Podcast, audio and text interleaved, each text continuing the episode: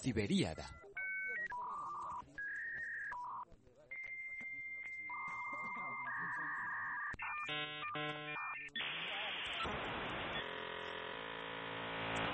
De Stanislaw Lem.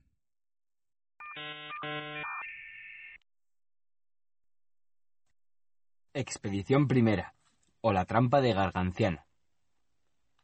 Cuando el cosmos no estaba tan desajustado como hoy día y todas las estrellas guardaban un buen orden, de modo que era fácil contarlas de izquierda a derecha o de arriba a abajo, reunidas además en un grupo aparte las de mayor tamaño y más azules, y las pequeñas y amarillentas, como cuerpos de segunda categoría metidas por los rincones, cuando en el espacio no se vislumbraba ni rastro de polvo, suciedad y basura de las nebulosas, en aquellos viejos tiempos, tan buenos, existía la costumbre de que los constructores con diploma de omnipotencia perpetua, con nota sobresaliente, fueran de vez en cuando de viaje para llevar a pueblos remotos ayuda y buenos consejos. Ocurrió, pues, que de acuerdo con esa tradición se pusieron en camino Trull y Clapaucio, a quienes crear y apagar las estrellas no les costaba más que a ti cascar las nueces. Cuando la inmensidad del abismo recorrido hubo borrado en ellos el último recuerdo del cielo patrio, vieron ante sí un planeta, ni demasiado pequeño ni demasiado grande, de tamaño muy apropiado, con un solo continente. Exactamente por el medio corría una línea roja y todo lo que había a un lado era dorado y todo lo del otro rosado. Los constructores comprendieron enseguida que se trataba en este caso de dos estados vecinos y decidieron celebrar un consejo antes de aterrizar. Puesto que aquí hay dos estados, dijo Trull, es de justicia que tú te dirijas a uno y yo al otro. Así nadie saldrá perjudicado. Me parece bien, contestó Clapaucio. Pero, ¿qué hacemos si nos piden material de guerra? Puede ocurrir. Es cierto. Pueden exigirnos armamentos, incluso milagros. Convino Trull. Decidamos que se los negaremos en redondo. Y si insisten con violencia, objetó Clapaucio. No sería nada nuevo. Vamos a verlo enseguida, dijo Trull y conectó la radio, de la cual salió, atronadora, una entusiasta marcha militar. Tengo una idea, dijo Clapaucio, apagando la radio. Podemos aplicar la receta de Garganciano. ¿Qué te parece? Ah, la receta de Garganciano, exclamó Trull. No he oído nunca que nadie la usara, pero podemos ser nosotros los primeros en hacerlo. ¿Por qué no? Tú y yo estaremos dispuestos a aplicarla, pero es imprescindible que lo hagamos los dos. Si no, todo puede terminar bastante mal. Oh, es muy fácil, dijo Trur. Sacó del bolsillo una cajita de oro y la abrió. Dentro había, sobre un forro de terciopelo, dos bolitas blancas. Toma una. Yo guardaré la otra, dijo. Mira bien la tuya cada noche. Si se pone rosada, significará que apliqué la receta. Entonces tú haces lo mismo. De acuerdo, decidido, dijo Capaucio, y guardó la bolita, después de lo cual aterrizaron, se abrazaron y se pusieron en marcha en direcciones opuestas. El estado que tocó en suerte a Trull era gobernado por el rey Monstrogrito, militarista convencido como todos sus antepasados, y, además, su tacañería tenía una dimensión verdaderamente cósmica. Para aliviar el presupuesto nacional, derogó todas las penas a excepción de la capital.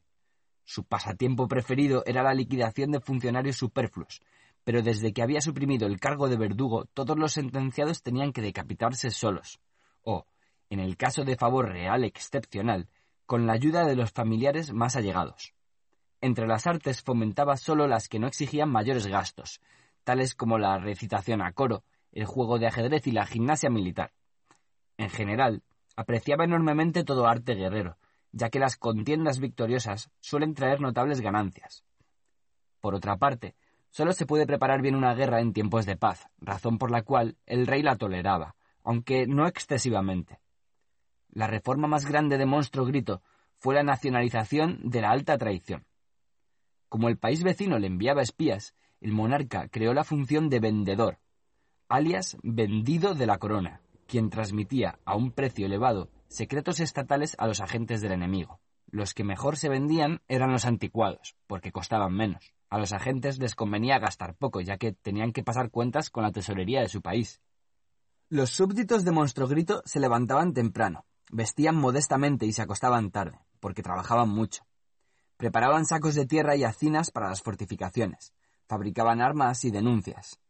Para que el Estado no se viniese abajo por exceso de estas últimas, una crisis de esta clase se produjo durante el reinado de Bartolino el de Cienojos, cientos de años atrás. La persona que hacía demasiadas denuncias tenía que pagar un impuesto especial de lujo. Así pues, el asunto se mantenía a un nivel razonable. Al llegar a la corte de Monstruo Grito, Trull le ofreció sus servicios. Como era de suponer, el rey ordenó que le construyeran unas potentes armas de guerra.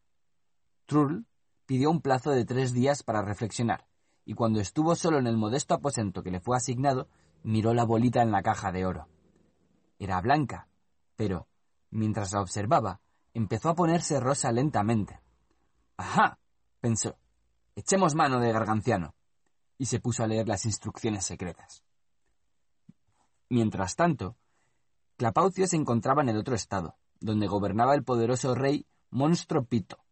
Allí todo era muy diferente a lo de Monstro Gritería. Este monarca adoraba también las marchas guerreras y las batallas. Destinaba también mucho dinero para los armamentos, pero lo hacía de manera ilustrada porque era un rey de gran sensibilidad y amante de las artes como nadie. Rendía culto a los uniformes, los cordones dorados, los galeones y las borlas, fajines, ujieres con campanitas, acorazador y charreteras. Era muy sensible. Cada vez que botaba un nuevo acorazado temblaba de pies a cabeza.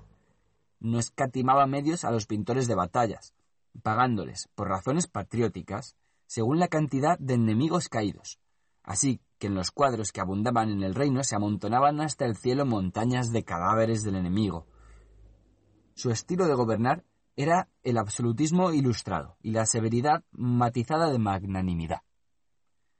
Cada año, el día del aniversario de su advenimiento al trono, introducía una reforma nueva. Una vez, decretó que se adornaran con flores todas las guillotinas. Otra, mandó engrasarlas para que no chirriaran. Otra, dorar las hachas de los verdugos, exigiendo, por motivos humanitarios, que se las afilase bien. Tenía un alma generosa, pero no aprobaba el despilfarro, por cuya razón promulgó un decreto especial que normalizaba todas las ruedas, palos, tornillos y cadenas. Las decapitaciones de los desviacionistas, por otra parte poco frecuentes, se celebraban a bombo y platillo, con lujo, orden y disciplina, con consuelo espiritual, extrema unción, entre cuadriláteros de tropa formada con uniformes rebosantes de galones y borlas. El sabio monarca profesaba una teoría que llevaba a la práctica, la de la felicidad universal. Es bien sabido que el hombre no ríe porque está alegre, sino que está alegre porque ríe. Cuando todos dicen que las cosas van perfectamente bien, el ambiente mejora enseguida. Los súbditos de Monstruo Pito tenían, pues, la obligación de repetir en voz alta, por su propio bien, naturalmente, que todo les iba a pedir de boca el rey cambió la antigua fórmula de saludo, poco explícita, buenos días, por una más ventajosa. ¡Qué bien! Los niños, hasta la edad de 14 años, tenían permiso para decir olé, y los ancianos, enhorabuena. Monstropito se alegraba mucho, viendo cómo se fortalecía el espíritu del pueblo. Cuando, al pasar por las calles en una carroza cuyas formas recordaban las de un acorazado, miraba las vitoreantes muchedumbres y oía sus oles y que vienes y enhorabuenas a los que se dignaba contestar con un gesto de su mano real. Demócrata en el alma, le gustaba mucho entablar cortas charlas con los viejos soldados, veteranos de innúmeras batallas, y no se cansaba nunca de oír relatos de guerreros que se contaban en torno a los fuegos de campamento. A veces, al recibir a un dignatario extranjero, se golpeaba de pronto la rodilla con el cetro, exclamando ¡A ellos! o Quitadme de aquí este acorazado, muchachos, o que me ahorquen ya que por encima de todo amaba y admiraba el vigor y el coraje de sus fieles huestes. Pies de cerdo guisados con alcohol puro, pan seco, cañones y balas. Por eso, si se sentía triste, hacía desfilar ante sí regimientos que cantaban tropa fileteada, vidas de marra, todos chatarra, el tornillo suena, yo no tengo pena, o bien la antigua marcha real, del enemigo la coraza es más blanda que melaza. El rey ordenó que, cuando muriera, la vieja guardia cantara junto a su tumba su canción preferida. El robot viejo ha de herrumbrarse. Clapaucio no consiguió llegar directamente a la corte del monarca. En el primer pueblo que encontró llamó a varias casas, pero nadie le abrió la puerta. En las calles no había un alma. De pronto vio a un niño pequeño que se le acercaba. ¿Compra usted?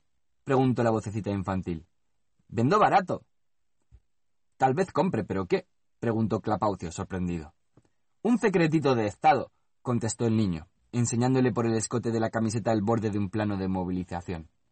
Clapaucio se sorprendió todavía más y dijo No, pequeño, no, me hace falta. ¿Sabes dónde vive el alcalde? ¿Para qué necesita el alcalde? preguntó el niño, que ceceaba. Para hablar de una cosa. ¿A solas? Puede ser a solas. Entonces, busca un agente. Mi papá le irá bien. Es de fiar y no cobra mucho. Enséñame, pues, a ese papá tuyo, dijo Capaucio, viendo que no había otro modo de terminar con aquella conversación. El pequeñín le condujo a una de las casas. Dentro, en torno a una lámpara encendida, aunque era de día, estaba reunida toda la familia.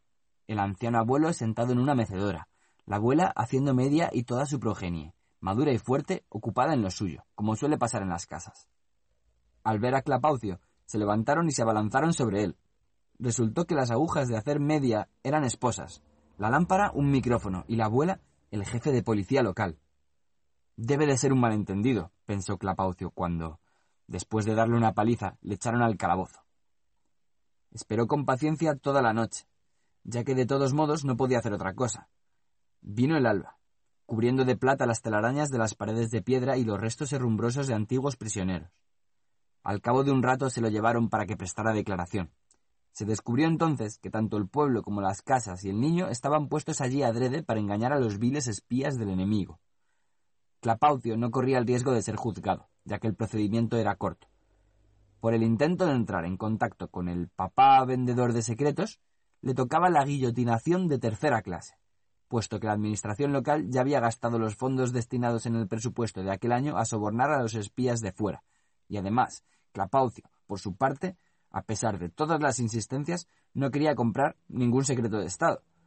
El hecho de no llevar encima una suma importante de dinero constituía un cargo supletorio contra él. Clapaucio decía y volvía a decir siempre lo mismo en su defensa, pero el oficial que le tomaba la declaración no creía sus palabras, y además, aunque hubiera querido liberarlo, no era de su incumbencia hacerla. No obstante, el asunto fue transmitido a una instancia superior, sometiéndose mientras tanto a Clapaucio a tortura, más bien por el sentido del deber que por necesidad. Una semana después la situación tomó un cariz favorable. El reo, arreglado y limpio, fue enviado a la capital, donde, habiendo aprendido las normas de la etiqueta cortesana, obtuvo el honor de ser recibido en audiencia privada por el rey. Le dieron incluso una trompeta, ya que en lugares oficiales cada ciudadano anunciaba su llegada y su marcha con un trompeteo. La disciplina era tan rígida que en todo el estado la salida del sol no valía sin un toque de corneta. Monstropito pidió, naturalmente, armas nuevas. Clapaucio prometió cumplir el deseo del monarca, asegurándole que su invento iba a revolucionar las mismas bases de la acción bélica. ¿Qué ejército es invencible? preguntó, dando enseguida la respuesta el que tiene mejores jefes y soldados más disciplinados. El jefe da órdenes y el soldado obedece. El primero tiene que ser, pues, inteligente y el segundo, disciplinado. Sin embargo, la sabiduría de un intelecto, incluso militar, está sujeta a unos límites naturales. Por otra parte, un jefe genial puede topar con otro igualmente dotado. Puede caer también en el campo de honor dejando huérfana a su tropa, o bien hacer otra cosa mucho peor todavía, si, acostumbrado profesionalmente a pensar, acaricia el sueño de hacerse con el poder. ¿No es acaso peligrosa una banda de oficiales superiores cubiertos de orín en los campos de batalla a quienes el esfuerzo mental bélico reblandeció tanto las meninges que empiezan a soñar con el trono? ¿No fue acaso este el fin de numerosos reinados? De esto se deduce claramente que los jefes son solamente un mal necesario. Se trata, por tanto, de liquidar esa necesidad. La disciplina de un ejército consiste en hacer cumplir al pie de la letra las órdenes recibidas. El ideal reglamentario sería una tropa que convirtiera miles de pechos y pensamientos en un solo pecho, un solo pensamiento, una sola voluntad. A este fin sirven todo el reglamento, la instrucción militar, las maniobras y el entrenamiento. Pero la perfección inalcanzable hasta ahora se lograría ideando un ejército que actuara literalmente como un solo hombre, siendo él mismo el autor y el realizador de sus propios planes estratégicos. ¿Quién representa la personificación de este ideal? Únicamente el individuo, ya que a nadie escuchamos con tanto placer como a nosotros mismos, y nunca se cumplen las órdenes con tanto entusiasmo como cuando se las da a sí mismo. Además, el individuo no puede ser dispersado por el enemigo, negarse a obedecer sus propias disposiciones, ni a conspirar contra sí mismo. Lo esencial es, pues, convertir el afán de obediencia, el amor propio que posee todo el mundo en la propiedad de miles de soldados. ¿Cómo hacerlo? Aquí Clapaucio pasó a explicar al rey, todo oídos, las ideas del maestro garganciano, sencillas como todo lo genial. A cada soldado se le atornilla una clavija delante y un enchufe detrás. A la orden unirse. Las clavijas saltan en los enchufes, y allí donde un momento antes se encontraba una banda de civiles, aparece una formación de tropa perfecta. Cuando todas las mentes por separado, ocupadas hasta entonces en las tonterías de la vida fuera del cuartel, se confunden en la uniformidad literal del espíritu militar, aparece automáticamente no solo la disciplina, fácil de constatar, puesto que toda la tropa hace lo mismo siendo un solo espíritu en millones de cuerpos, sino también la sabiduría, en directa proporción al número de soldados. Un pelotón posee la psiquis del suboficial. Una compañía es tan inteligente como un capitán de Estado Mayor. Un batallón como un coronel diplomado. Y la división, aún de reserva, vale tanto como todos los estrategas juntos. Así se pueden conseguir formaciones de una genialidad estremecedora. No hay que temer una falta de disciplina. No puede haberla, ya que ¿quién no se obedece a sí mismo? Este procedimiento termina con los antojos y caprichos individuales, con la eventual incapacidad de los jefes, con sus mutuas envidias, emulaciones y conflictos. Una vez unidas las formaciones, no deben volver a separarse, ya que en caso contrario solo provocaríamos un caos. Ejército sin jefes. Jefe de sí mismo. He aquí mi idea. Con estas palabras terminó Clapaucio su discurso, que dejó una profunda impresión en el rey. Váyase a su acantonamiento, dijo finalmente el monarca, y yo deliberaré con mi Estado Mayor. No lo haga, Majestad, exclamó astutamente Clapaucio, fingiendo gran turbación. El emperador Turboleón obró así, y su Estado Mayor, defendiendo sus propios empleos, saboteó el proyecto. Poco tiempo después, el vecino de Turbuleón, el rey Esmalteo, atacó con su ejército reformado el estado del emperador y lo devastó a pesar de que el número de sus soldados era ocho veces menor. Después de decir esto, Clapaucio se marchó al apartamento que le fue asignado y miró la bolita. Viendo que se había puesto de color de remolacha, comprendió que Trull había hecho el mismo trabajo que él en estado del rey monstruo grito. Pronto el rey en persona le encargó la transformación de un pelotón de infantería. La pequeña formación, unida espiritualmente en un solo ser, gritó ¡Muerte! ¡Muerte! Y, rodando colina abajo sobre tres escuadrones de coraceros reales armados hasta los dientes y acaudillados por seis profesores de la Academia del Estado Mayor, los convirtió en papilla. Se apenaron mucho todos los mariscales de campo y capitanes generales, almirantes y contraalmirantes, jubilados inmediatamente por el rey, quien, convencido totalmente de las ventajas del sagaz invento, dio a Clapaucio la orden de transformar a toda su tropa.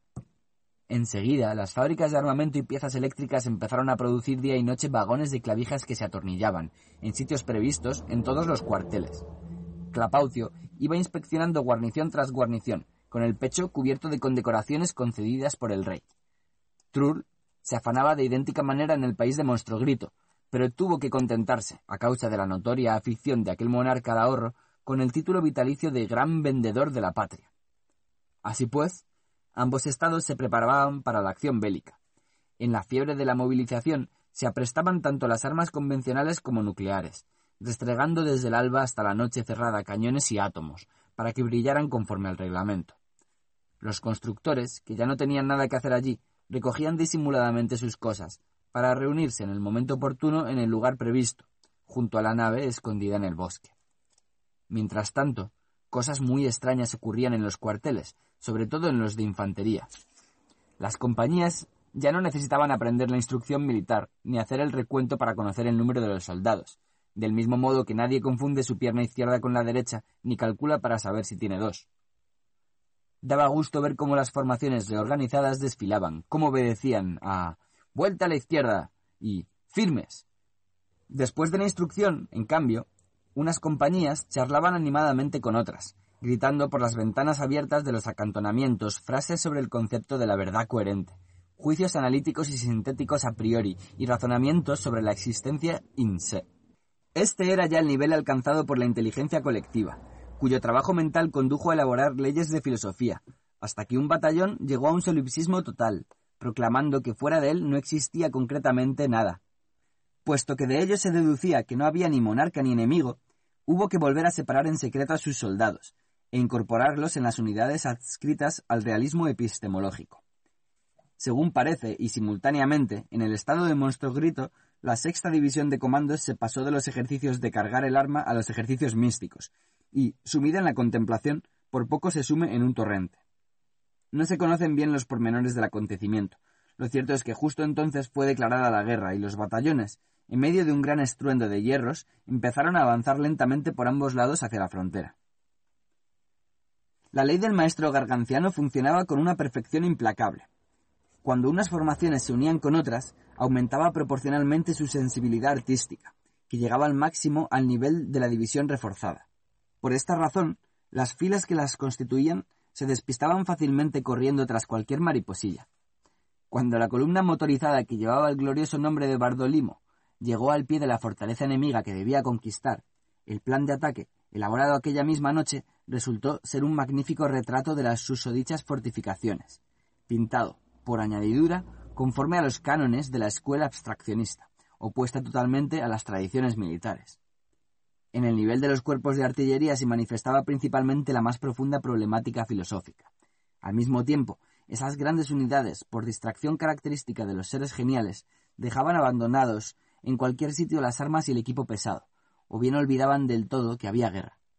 En cuanto a ejércitos enteros, sus almas se debatían en los múltiples complejos que suelen agobiar las individualidades muy matizadas, por lo que fue preciso poner al servicio de ambos unas brigadas psicoanalíticas motorizadas que les prodigaban durante las marchas los cuidados oportunos. Mientras tanto, los dos ejércitos, acompañados por el incesante estruendo de tambores y trompetas, se colocaban lentamente en las posiciones iniciales previstas. Seis batallones de asalto de infantería, unidos con una brigada de morteros y un batallón de reserva, compusieron, cuando les enchufaron un pelotón de ejecución, un soneto sobre el ministerio de la existencia, haciéndolo, por más señas, durante una marcha nocturna hacia su punto de destino. En ambos bandos empezaba a reinar un cierto desorden. El cuerpo marlabardo número 80 exclamaba que era imprescindible dar una mayor precisión al concepto enemigo, que le parecía lastrado, hasta entonces, de contradicciones lógicas, e incluso carente de sentido. Las unidades de paracaidistas intentaban algoritmizar las aldeas vecinas.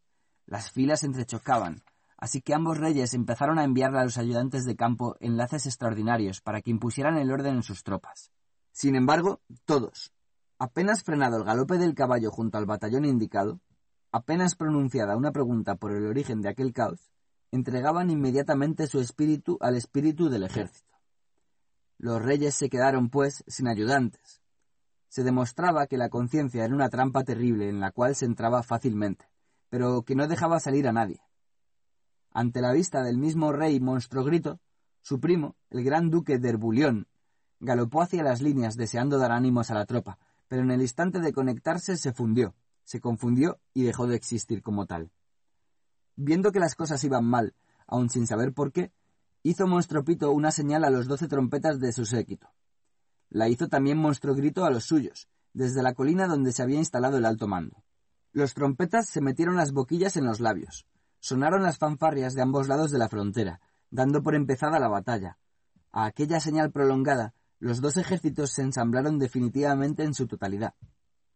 El viento llevó hacia el futuro campo de batalla el formidable estruendo emitido por los contactos al cerrarse y en el lugar de millares de granaderos y cañoneros, apuntadores y cargadores, guardias reales y artilleros, zapadores, gendarmes y comandos, nacieron dos espíritus gigantescos, que se miraron con miles de ojos a través de la gran llanura, bajo las nubes blancas. Hubo un momento de profundo silencio. Ambos bandos alcanzaron la famosa culminación de la conciencia, prevista por el gran garganciano con una precisión matemática. Lo que ocurre es que, superado un cierto límite, el militarismo, fenómeno puramente local, se convierte en civilismo, por la sencilla razón de que el cosmos en su esencia es absolutamente civil. Y, precisamente, el espíritu de ambos ejércitos había alcanzado ya las dimensiones cósmicas, Aunque por fuera brillara el acero, corazas, obuses y mortíferas lanzas, por dentro se levantaron olas de un doble océano de serenidad tolerante, amistad universal e inteligencia perfecta. Formadas en las faldas de las colinas, relucientes bajo los rayos del sol, las dos tropas se sonrieron mutuamente con cariño. Trull y Clapaucio estaban subiendo a bordo de su nave cuando ocurrió lo que pretendían. Ante la vista de los dos reyes, ennegrecidos de vergüenza y rabia, los ejércitos enemigos carraspearon, se tomaron del brazo y juntos dieron un paseo, cogiendo flores silvestres bajo el cielo azul, en el campo de una batalla que no llegó a librarse.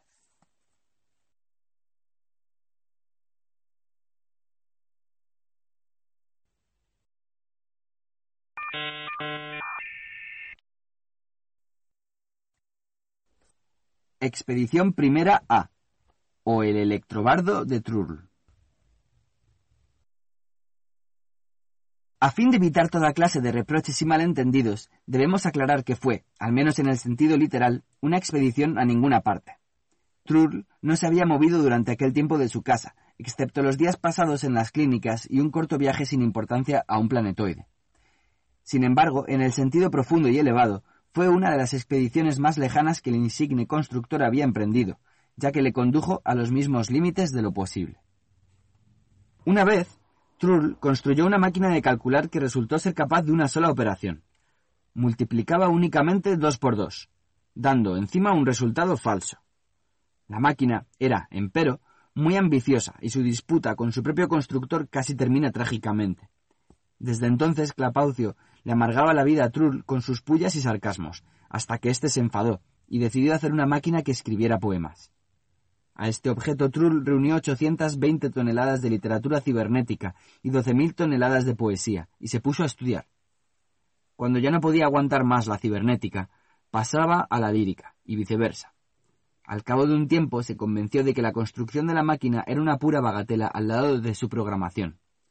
El programa que tiene en la cabeza un poeta corriente está creado por la civilización en cuyo medio ha nacido, la cual, a su vez, ha sido preparada por la que la precedió, esta última por otra, más temprana todavía, y así hasta los mismos comienzos del universo, cuando las informaciones relativas al futuro poeta daban vueltas todavía caóticas en el núcleo de la primera nebulosa. Para programar la máquina hacía falta, pues, volver a repetir antes, si no todo el cosmos desde el principio, por lo menos una buena parte de él. La magnitud de la tarea hubiera hecho renunciar al proyecto a cualquier persona que no fuera Trur pero al valiente constructor ni se le ocurrió batirse en retirada. Lo primero que hizo fue inventar una máquina que modelaba el caos, y en la cual el espíritu eléctrico sobrevolaba las eléctricas aguas.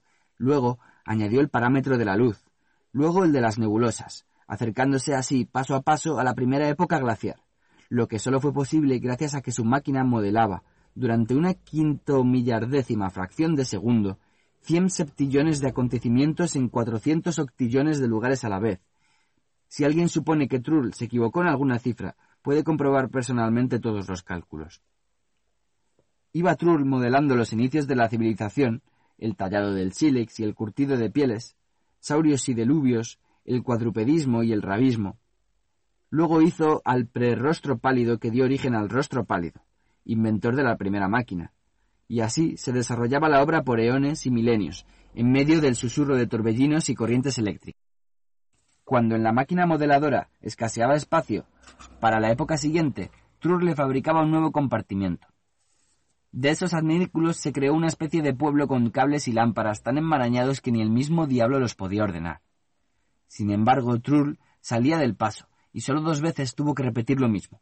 Una vez, por desgracia, fue obligado a volver casi al principio, porque le salió que Abel mató a Caín y no Caín a Abel, por culpa de un cortocircuito de la línea que se había quemado. La segunda vez bastó con retroceder 300 millones de años solamente, hasta el Mesozoico medio, ya que en vez del primer pez que dio origen al primer saurio, que dio origen al primer mamífero, que dio origen al primer mono, que dio origen al primer rostro pálido, pasó una cosa incomprensible. Salió que en lugar del rostro pálido le salió a Trull el postre cocido. Según parece, una mosca se metió en la máquina, dando un golpe al interruptor operacional del superconductor. Fuera de eso, todo iba como una seda. Fueron modelados el medioevo y la antigüedad, y los tiempos de las grandes revoluciones, de modo que en ciertos momentos toda la máquina temblaba y había que rociarla con agua y envolverla en trapos mojados, para que no estallaran las lámparas que modelaban los más importantes progresos de la civilización. Esa clase de progreso, sobre todo reproducido con tanta rapidez, por poco destroza todas las piezas delicadas. Hacia finales del siglo XX, la máquina cogió primero una vibración en diagonal y luego un temblor longitudinal, sin ninguna causa aparente. Trull se preocupó mucho y hasta preparó una cantidad de cemento y grapas de hierro para salvarla en caso de que se derrumbara. Afortunadamente no hubo que recurrir a medios tan extremos. Tras pasar por el siglo XX, la máquina recuperó su marcha normal. Después de esto vinieron las sucesivas civilizaciones, cada una de cincuenta mil años de duración, de seres perfectamente racionales, antepasados del mismo Trull. Bobina tras bobina de procesos históricos modelados caían en un contenedor y eran tantas que mirando con un catalejo desde lo más alto de la máquina no se podían abarcar con la vista todos aquellos montones. Y pensar que todo esto era para fabricar un poetastro cualquiera, por más bueno que fuera. Esos son los resultados del exceso de celo científico. Finalmente los programas quedaron listos, solo faltaba escoger lo más esencial de ellos, ya que en caso contrario el aprendizaje del electropoeta hubiera costado muchos millones de años. Trull gastó dos semanas para introducir en su futuro electrobate los programas generales. Luego vino la afinación de circuitos lógicos, emocionales y semánticos. Hubiera querido invitar a Clapaucio a la puesta en marcha, pero reflexionó y optó por hacer la primera prueba solo. La máquina pronunció en el acto una conferencia sobre el pulido de prismas cristalográficos para el estudio inicial de pequeñas anomalías magnéticas. Trull debilitó, pues, los circuitos lógicos y reforzó los emocionales. La máquina reaccionó con un acceso de hipo y luego con otro de llanto, para balbucear finalmente con gran esfuerzo que la vida era horrible. Trull reforzó la semántica y construyó un adminículo para la voluntad. La máquina manifestó que se le debía obedecer en todo y exigió que se le añadieran seis pisos a los nueve de que constaba para poder dedicarse a pensar en el enigma de la existencia. Trull instaló un estrangulador filosófico y entonces la máquina no le quiso hablar más y empezó a darle sacudidas con la corriente. Tras grandes súplicas, consiguió que le cantara una corta canción. Tengo una gatita con cola blanquita. Pero aquí pareció haberse agotado todo su repertorio. Trull se puso a atornillar, estrangular, reforzar, aflojar, regular, hasta ponerla, según creía, en su punto. Entonces la máquina lo obsequió con un poema, de tal clase que dio gracias a Dios por haberle inspirado prudencia. ¿Cómo se hubiera reído Clapaucio oyendo aquellas innominables infracoplas, para cuya preparación había sido derrochado el modelo operativo de la creación del cosmos y de todas las civilizaciones posibles? Acto seguido, el constructor instaló en el artefacto seis filtros antigrafómanos. Le costó mucho trabajo porque se le partían como cerillas. Por fin los hizo de corindón para que aguantaran. Las cosas parecían ir mejor. Trull aumentó la semántica, conectó el generador de rimas y... Por poco le tiró una bomba a la máquina cuando ésta le manifestó que deseaba ser misionero entre las tribus estelares indigentes. Sin embargo, en el último momento, cuando ya se preparaba a atacarla con un martillo, tuvo una idea salvadora. Arrancó todos los circuitos lógicos y colocó en su sitio unos egocentrizadores autoguiados con acoplamiento narcisista. La máquina osciló, se rió, lloró y dijo que tenía un dolor en el tercer piso, que estaba harta, que la vida era incomprensible y todos los vivos unos villanos, que iba a morir pronto y que solo tenía un deseo, que la recordaran cuando ella ya no estuviera aquí. Luego pidió papel para escribir. Trull respiró, cortó la corriente y se fue a dormir. Al día siguiente visitó a Clapaucia. Este, al oír que se le invitaba a presenciar el arranque del electrobardo, así decidió Trull llamar a la máquina, Dejó todo su trabajo y acudió corriendo sin cambiarse de ropa. Tanta prisa tenía de ser testigo ocular del fracaso de su amigo. Trull conectó primero los circuitos de incandescencia. Luego dio una corriente débil. Subió corriendo unas cuantas veces por la estruendosa escalera de chapas de hierro hasta que, enfebrecido, cuidando de que las tensiones anódicas estuvieran en orden, dijo que, para entrar en calor, la máquina empezaría por una pequeña improvisación sin pretensiones. Luego, evidentemente, Clapaucio podría sugerirle temas de poesías a su gusto y voluntad.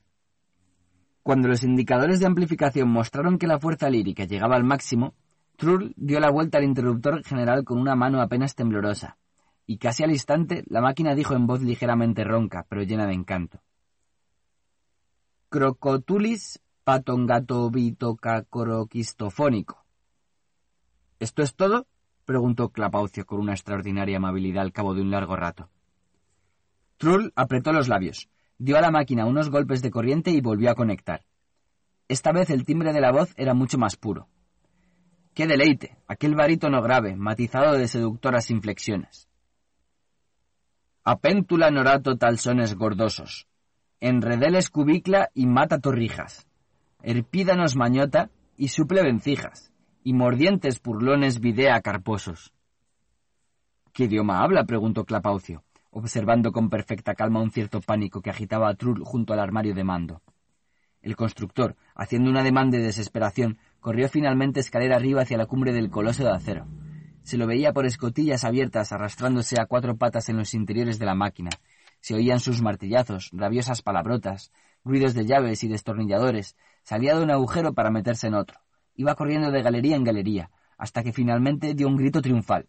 Tiró al suelo una lámpara quemada que se estrelló a un paso de los pies de Clapaucio, al que ni siquiera pidió perdón, Puso apresuradamente una nueva en su sitio, se limpió las manos con un pañito de polvo y gritó a Clapaucio desde arriba que conectara la máquina.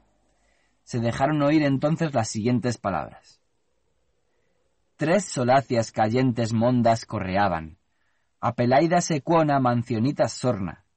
Recha pambre y grita. Las fondas se aban, hasta que regruñente y sin ropa torna. Esto va mejor, exclamó Trur, no muy convencido. Las últimas palabras tenían sentido, ¿te fijaste? Bueno, si esto es todo, dijo Clapaucio, sin abandonar su extrema urbanidad. A la porra, vociferó Trull, y volvió a desaparecer dentro de la máquina, de donde empezaron a llegar golpes y ruidos, chasquidos de descargas y ahogados juramentos del constructor. Por fin sacó la cabeza por una pequeña escotilla del tercer piso y gritó ¡Aprieta ahora! Clapaucio lo hizo, el electrobardo tembló desde la base hasta la cumbre y empezó. Ávido de mocina sucia, pangel panchurroso, traga las mimositas. Aquí se interrumpió el poema. Trull arrancó con rabia un cable. La máquina tuvo un estertor y se quedó muda. Clapaucio reía tanto que tuvo que sentarse en el suelo.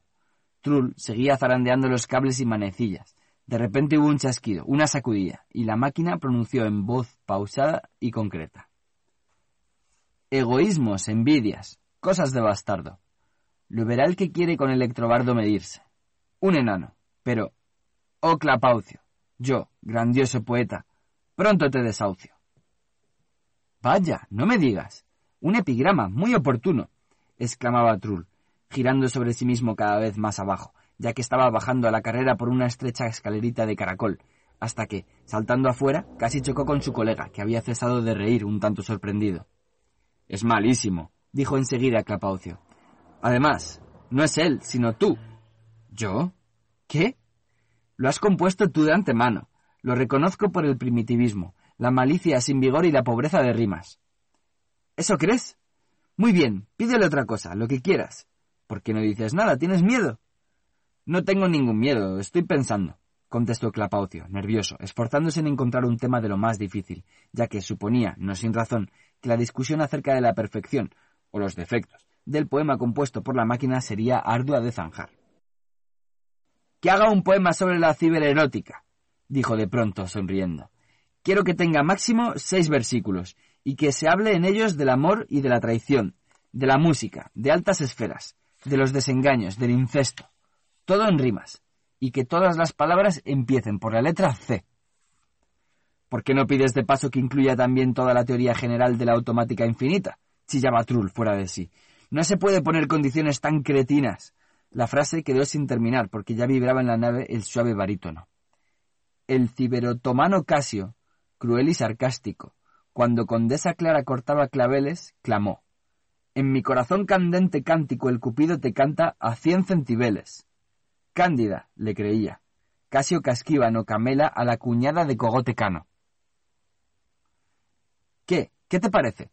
Trur le miraba con los brazos en jarras, pero Clapaucio ya estaba gritando. ¡Ahora con la G!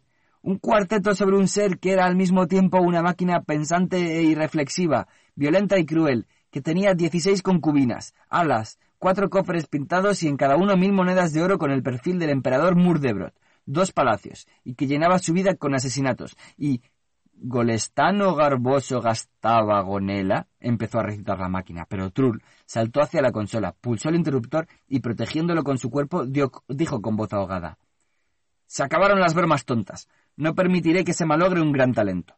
O encargas poemas decentes o se levanta la sesión. ¿Qué pasa? ¿No son versos docentes? Quiso discutir Clapaucio. No, son unos rompecabezas, unos trabalenguas. No he construido la máquina para que resolviera crucigramas idiotas. Lo que tú le pides son malabarismos y no el gran arte.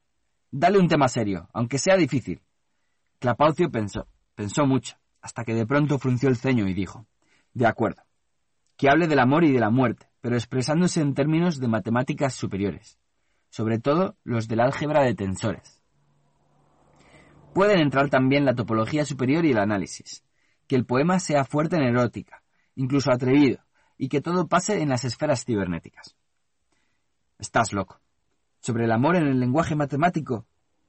No, verdaderamente, deberías cuidarte, dijo Trull, pero se cayó enseguida. El electrobardo se puso a recitar.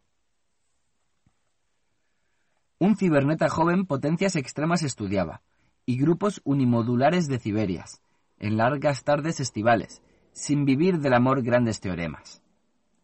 Huye, huye, Laplace, que llenas mis días. Tus versores, vectores, que sorben mis noches. A mí, contraimagen. Los dulces reproches oír de mi amante, oh alma, querías. Yo temblores, estigmas, leyes simbólicas mutaré en contactos y rayos hercianos. Todos tan cascadentes, tan archirroyanos, que serán nuestras vidas libres y únicas. Oh clases transfinitas, Oh, cuántas potentes. Continuum infinito. Presistema blanco. Olvido a Christoffel, a Stokes arranco de mi ser. Solo quiero tus suaves mordientes. De escalas plurales abismal esfera. Enseña al esclavo de cuerpos primarios contada en gradientes de soles terciarios oh, Ciberias altivas, bimodal entera. Desconoce deleites quien, a esta hora, en el espacio de Weyl y en el estudio topológico de Brouwer no ve el preludio al análisis de las curvas que Moebius ignora. Tú, de los sentimientos caso comitante. ¿Cuánto debe amarte? Tan solo lo siente quien con los parámetros alienta su mente y en nanosegundos sufre, delirante. Como al punto, base de la holometría, quitan coordenadas asíntotas cero, así el ciberneta, último, postrero soplo de vida quita del amor porfía. Aquí terminaron las justas poéticas. Clapaucio se marchó inmediatamente a casa, diciendo que no tardaría en volver con temas nuevos, pero no apareció más por allí, temiendo dar a Trull, a pesar suyo, otros motivos de orgullo. Aquel, por su parte, contaba que Clapaucio se fugó incapaz de esconder una violenta conmoción. En respuesta, su amigo afirmaba que desde la fabricación del electrobardo a Trull se le subieron demasiado los humos a la cabeza.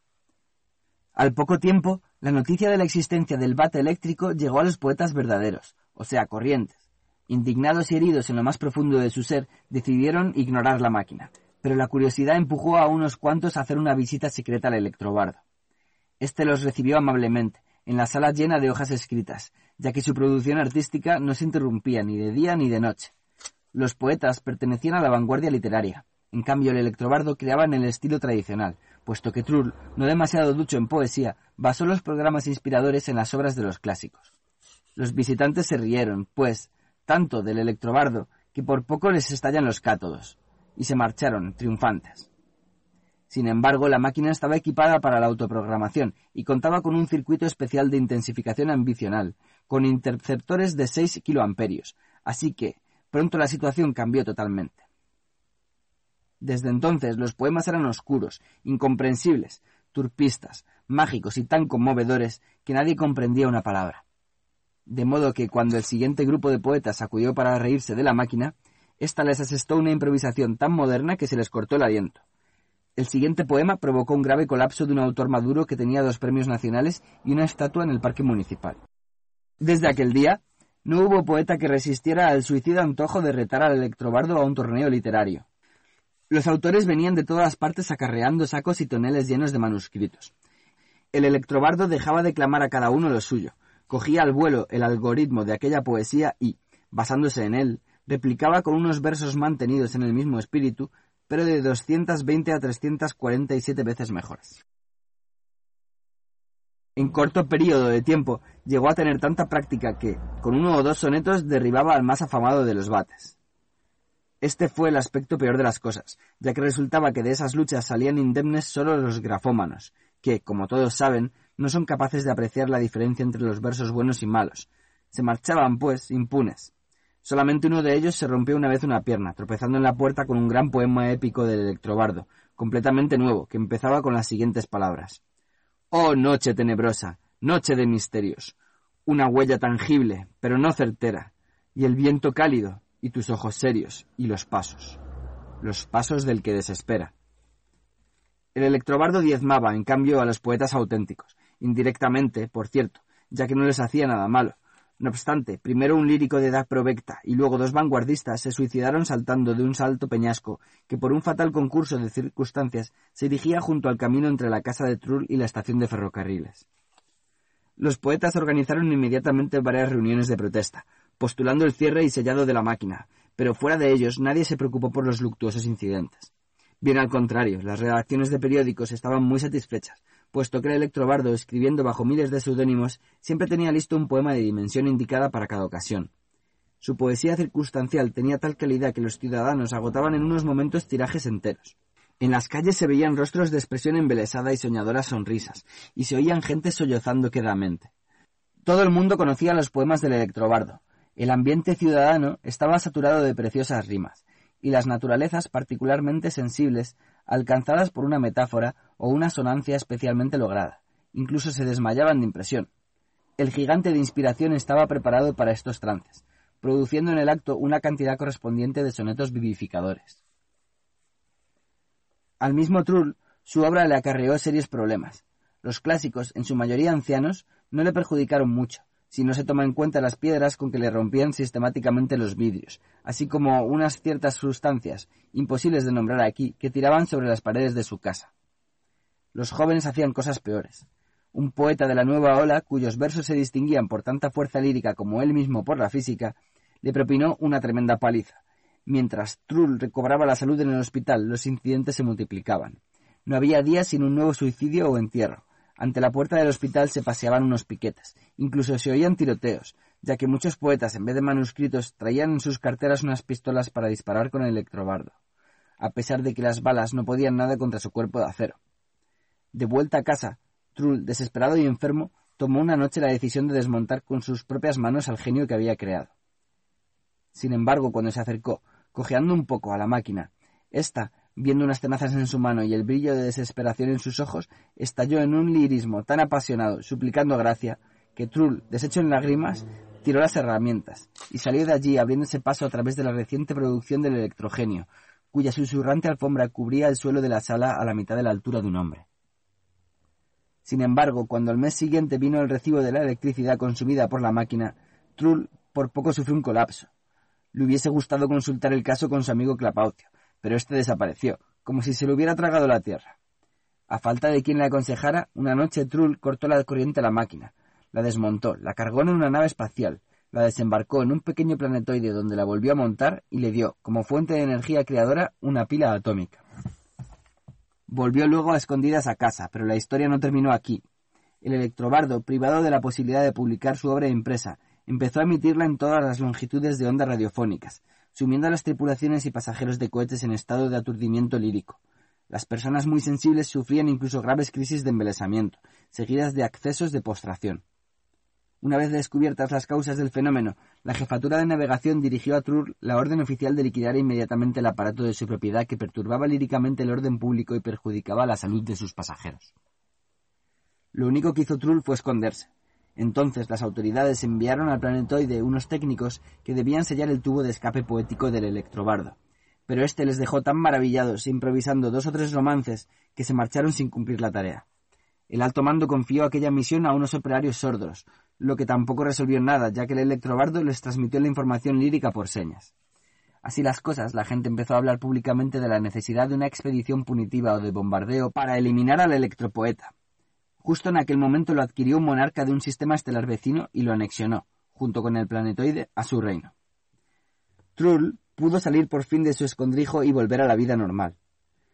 Bien es verdad que de vez en cuando se veían en el horizonte sur explosiones de estrellas supernovas, como ni los más ancianos recordaban en toda su vida. Se rumoreaba con insistencia que el fenómeno tenía algo que ver con la poesía.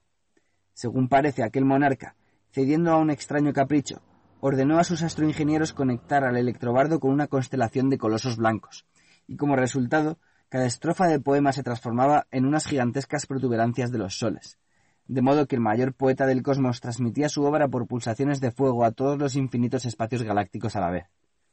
En una palabra, aquel gran monarca lo convirtió en el motor lírico de un grupo de estrellas en explosión.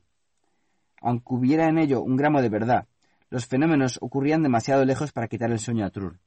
El insigne constructor había jurado por todo lo más sagrado no volver nunca jamás al modelado cibernético de procesos creadores.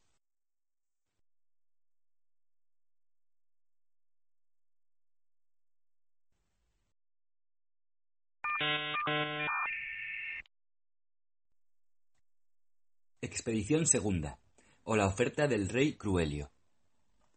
Los magníficos resultados de la aplicación de la receta de Garganciano despertaron en los dos constructores tanta hambre de aventura que decidieron emprender otro viaje a regiones desconocidas. Pero cuando vino el momento de determinar el destino de la expedición, se descubrió que no podían de ningún modo ponerse de acuerdo, porque sus puntos de vista eran completamente divergentes. Trull, amante de países cálidos, pensaba en Fogolia, estado de Ilamópodos, Clapaucio, en cambio, de temperamento más tibio, escogió el polo galáctico del frío, un continente negro, situado entre unas estrellas heladas. Ya iban a separarse, enfadados el uno con el otro, cuando a Trull se le ocurrió una idea que le parecía excelente. Mira, dijo, podemos anunciar nuestro proyecto y entre todas las ofertas recibidas escoger una, la más prometedora en todos los sentidos. Tonterías, replicó Clapaucio. ¿Dónde quieres poner el anuncio? ¿En el periódico? ¿A qué distancia llegan los periódicos? En el planeta más próximo lo leerán dentro de medio año. Nos pasaremos toda la vida esperando la primera oferta.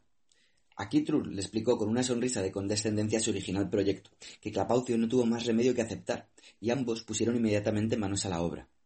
Con la ayuda de unos aparatos especiales que construyeron deprisa y corriendo, atraían las estrellas vecinas para componer con ellas un letrero gigantesco, visible desde unas distancias imposibles de calcular. Este letrero era, precisamente, el anuncio de Trull. La primera palabra, para atraer la atención de un eventual lector en el cosmos, constaba de colosales estrellas azules. Para las siguientes usaron cuerpos celestes de dimensiones mucho más modestas. El conjunto decía que dos famosos constructores buscaban un empleo bien pagado, a la medida de sus talentos, preferentemente en la corte de un rey de buena posición con estado propio. Condiciones según el contrato. No mucho después aterrizó ante la casa de los dos amigos un extraordinario vehículo, todo irisado bajo los rayos del sol, como si estuviera revestido de madreperla pura.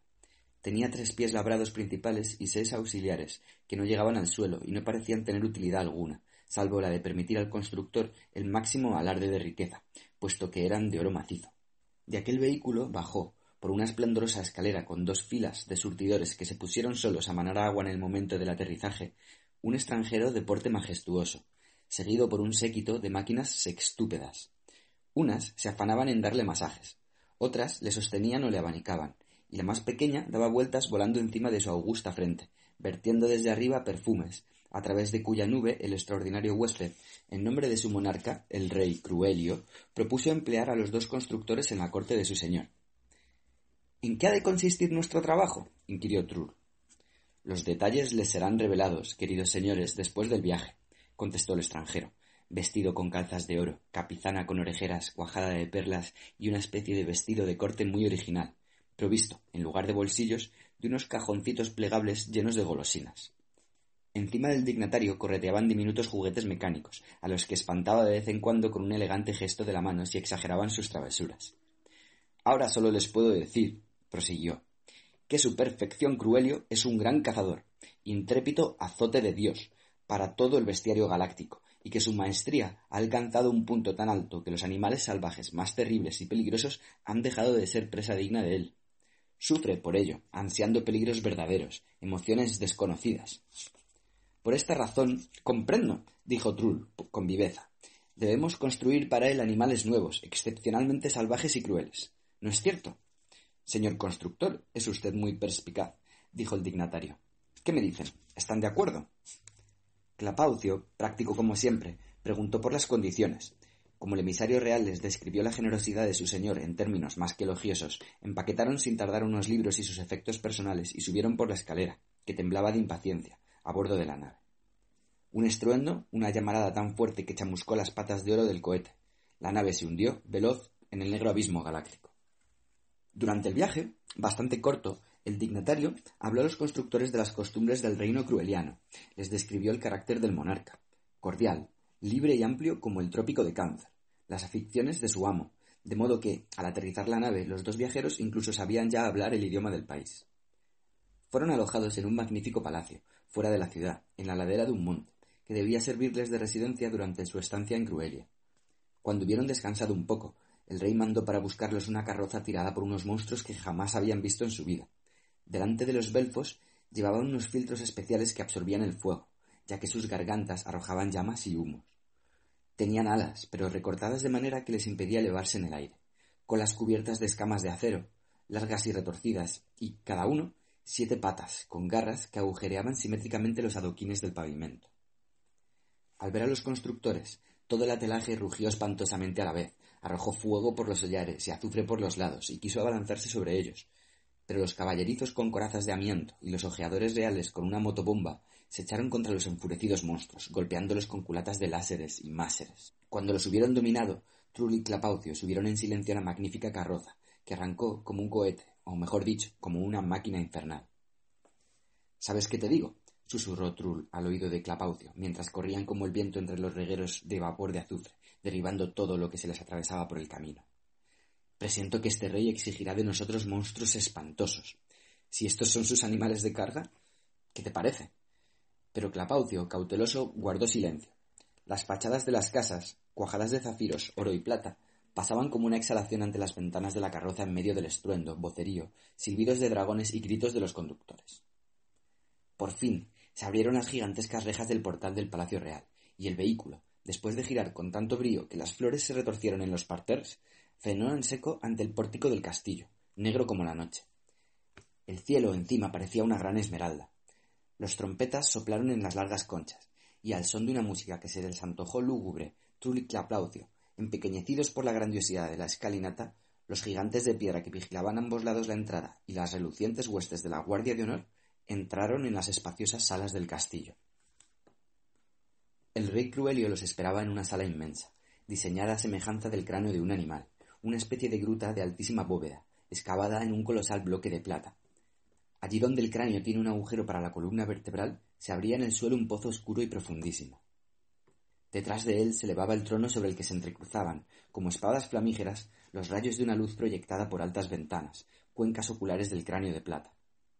Las gruesas placas de cristal de color de miel filtraban un resplandor cálido y fuerte, y al mismo tiempo brutal, ya que despojaba a cada cosa de su propio colorido, imponiéndole el del fuego. Al entrar, los constructores vieron a Cruelio sobre el duro fondo de prismas de plata de la pared. Demasiado impaciente para permanecer sentado en el trono, el monarca caminaba con pasos atronadores sobre las losas de plata del parquet. Cuando se puso a hablarles, para subrayar la importancia de sus palabras, cortaba de vez en cuando el aire con la mano, haciéndolo silbar. Bienvenidos seáis, constructores míos, dijo atravesándolos con el fuego de su mirada. Como ya os habrá informado el amigo Protozor, mi jefe de protocolo para la caza, deseo que me fabriquéis nuevas especies de animales. Como vosotros mismos comprenderéis, no me placería dar caza a una montaña de acero arrastrándose sobre cien orugas. Es una ocupación buena para la artillería, no para mí. Mi adversario ha de ser poderoso y cruel, y al mismo tiempo rápido y ágil, y sobre todo pródigo en artimañas y engaños, para que yo pueda desarrollar toda mi maestría de cazador para vencerle. Tiene que ser un animal precavido e inteligente, poseer el arte de dejar pistas falsas y borrar sus huellas, capaz de acechar en silencio y atacar como un rayo. Esta es mi voluntad. Perdone mi atrevimiento, Majestad, dijo Clapaucio, inclinándose profundamente. Pero si cumplimos demasiado bien su encargo, ¿no pondremos en peligro la persona y la salud de su Majestad? El rey estalló en una carcajada tan sonora que una franja de brillantes se desprendió de la araña, viniendo a estrellarse junto a los pies de los constructores. Ambos se estremecieron, a pesar suyo. Pueden estar tranquilos, mis buenos constructores, dijo con un destello de negra alegría en la mirada. No son ni los primeros ni, supongo, los últimos. Reconozco que soy un monarca justo, pero exigente. Demasiado estimadores, charlatanes y aduladores tratan de engañarme, Demasiados desgraciados, digo, que se hacían pasar por unos nobles especialistas de la ingeniería de la caza. Quisieron abandonar mi reino cargados con sacos de joyas preciosas, dejándome a cambio unos artefactos enclenques que se descomponían de una sola patada. Fueron demasiados para que no me viera obligado a tomar ciertas medidas de precaución. Así pues, desde hace ya doce años, cada constructor que no cumple mis deseos, que promete más de lo que puede realizar, recibe, por cierto, el pago convenido, pero, junto con él, es precipitado en esta sima, aquí, o bien, si lo prefiere, se convierte él mismo en el objeto de caza. Le mato con estas manos, porque no necesito para ello, les aseguro, queridos señores, ninguna arma. ¿Y cuántos fueron estos desgraciados? La voz de Trull, al hacer la pregunta, sonó bastante más débil que de costumbre. ¿Cuántos fueron? Verdaderamente, no recuerdo. Sé solamente que hasta la fecha nadie me ha dado satisfacción. El rugido de miedo con el cual, al caer en el pozo, se despiden del mundo es cada vez más corto. Por lo visto, el montón de despojos va creciendo en el fondo de la cima. Pero créanme, queda todavía mucho sitio. Después de estas aterradoras palabras, reinó un silencio mortal. Ambos amigos echaron involuntariamente una mirada hacia la negra boca del precipicio. El rey seguía andando. Sus poderosos pies golpeaban el suelo, como si alguien tirara peñascos desde una altísima montaña a un abismo lleno de ecos. Sin embargo, con el permiso de Su Majestad, nosotros todavía mm, no hemos cerrado el trato, se atrevió a farfullar Trull. Por lo tanto, podríamos disponer de, dos horas para pensarlo. Debemos sopesar las profundas palabras de Su Majestad para tomar la decisión de aceptar las condiciones o. ¡Ja, ja! tronó la carcajada del rey. O volver a casa, ¿eh? Oh, no, señores míos. Han aceptado las condiciones en el momento de poner los pies en la cubierta de la Infernanda, que constituye una parte de mi reino. Si cada constructor que viene aquí pudiera marcharse cuando se le antojara, yo tendría que esperar eternamente la satisfacción de mis deseos. Se quedarán y me confeccionarán monstruos para la caza. Les concedo doce días para el trabajo. Ahora pueden marcharse. Si tienen algún deseo, pidan lo que quieran a los criados que tendrán a su servicio. No hay otra cosa que se les niegue hasta la fecha fijada. Si Su Majestad nos concede el favor, nuestros deseos son lo de menos. Querríamos pedir, en cambio, permiso para ver los trofeos de caza de Su Majestad, fruto del trabajo de nuestros predecesores. Concedido, concedido, no hay inconveniente, dijo el rey, magnámino, dando una palmada tan fuerte que las chispas que brotaron de sus dedos hicieron brillar la plata de las paredes. La ráfaga de viento, levantada por el poderoso gesto, refrescó las calenturientas cabezas de los dos aficionados a las aventuras. Un instante después, seis soldados de la guardia personal del rey, con uniformes blanco y oro, llevaron a Trull y Capaucio por un corredor tortuoso, diríase un meandro del intestino de un reptil petrificado, no sin alivio se vieron, por fin, los dos amigos en un enorme terrario a cielo raso, donde, sobre unos céspedes maravillosamente cuidados, se veían, colocados por doquier en diferente estado de conservación, los trofeos del rey Cruelio. El primero que vieron era un coloso casi partido en dos, con el hocico guarnecido de dientes como espadas, cuyo cuerpo llevaba una coraza de grandes y gruesas escamas de acero apretadamente ajustadas. Las patas traseras, larguísimas, construidas por lo visto para dar enormes saltos, reposaban en la hierba junto a la cola. En su interior se veía perfectamente una metralleta con el cargador medio vacío, prueba evidente de que el monstruo había librado una gran batalla antes de ser vencido por el terrible rey. Lo demostraba igualmente un jirón amarillento colgando de las fauces de la bestia, en el cual Trull reconoció una caña de bota, parecida a las que llevaban los ojeadores del rey. Cerca de allí yacía otro esperpento, con cuerpo de serpiente, erizado de una gran cantidad de alas cortas, chamuscadas por el fuego de disparos. Sus intestinos eléctricos, desparramados, formaban debajo de él un charco de cobre y porcelana. Más allá, otro artefacto encogía en el último espasmo varias patas parecidas a columnas. En sus abiertas fauces susurraba quedamente la brisa fresca del jardín, y se veían por doquier despojos sobre ruedas con garras y sobre orugas con metralletas, partidos de un golpe certero hasta el mismo meollo de alambre.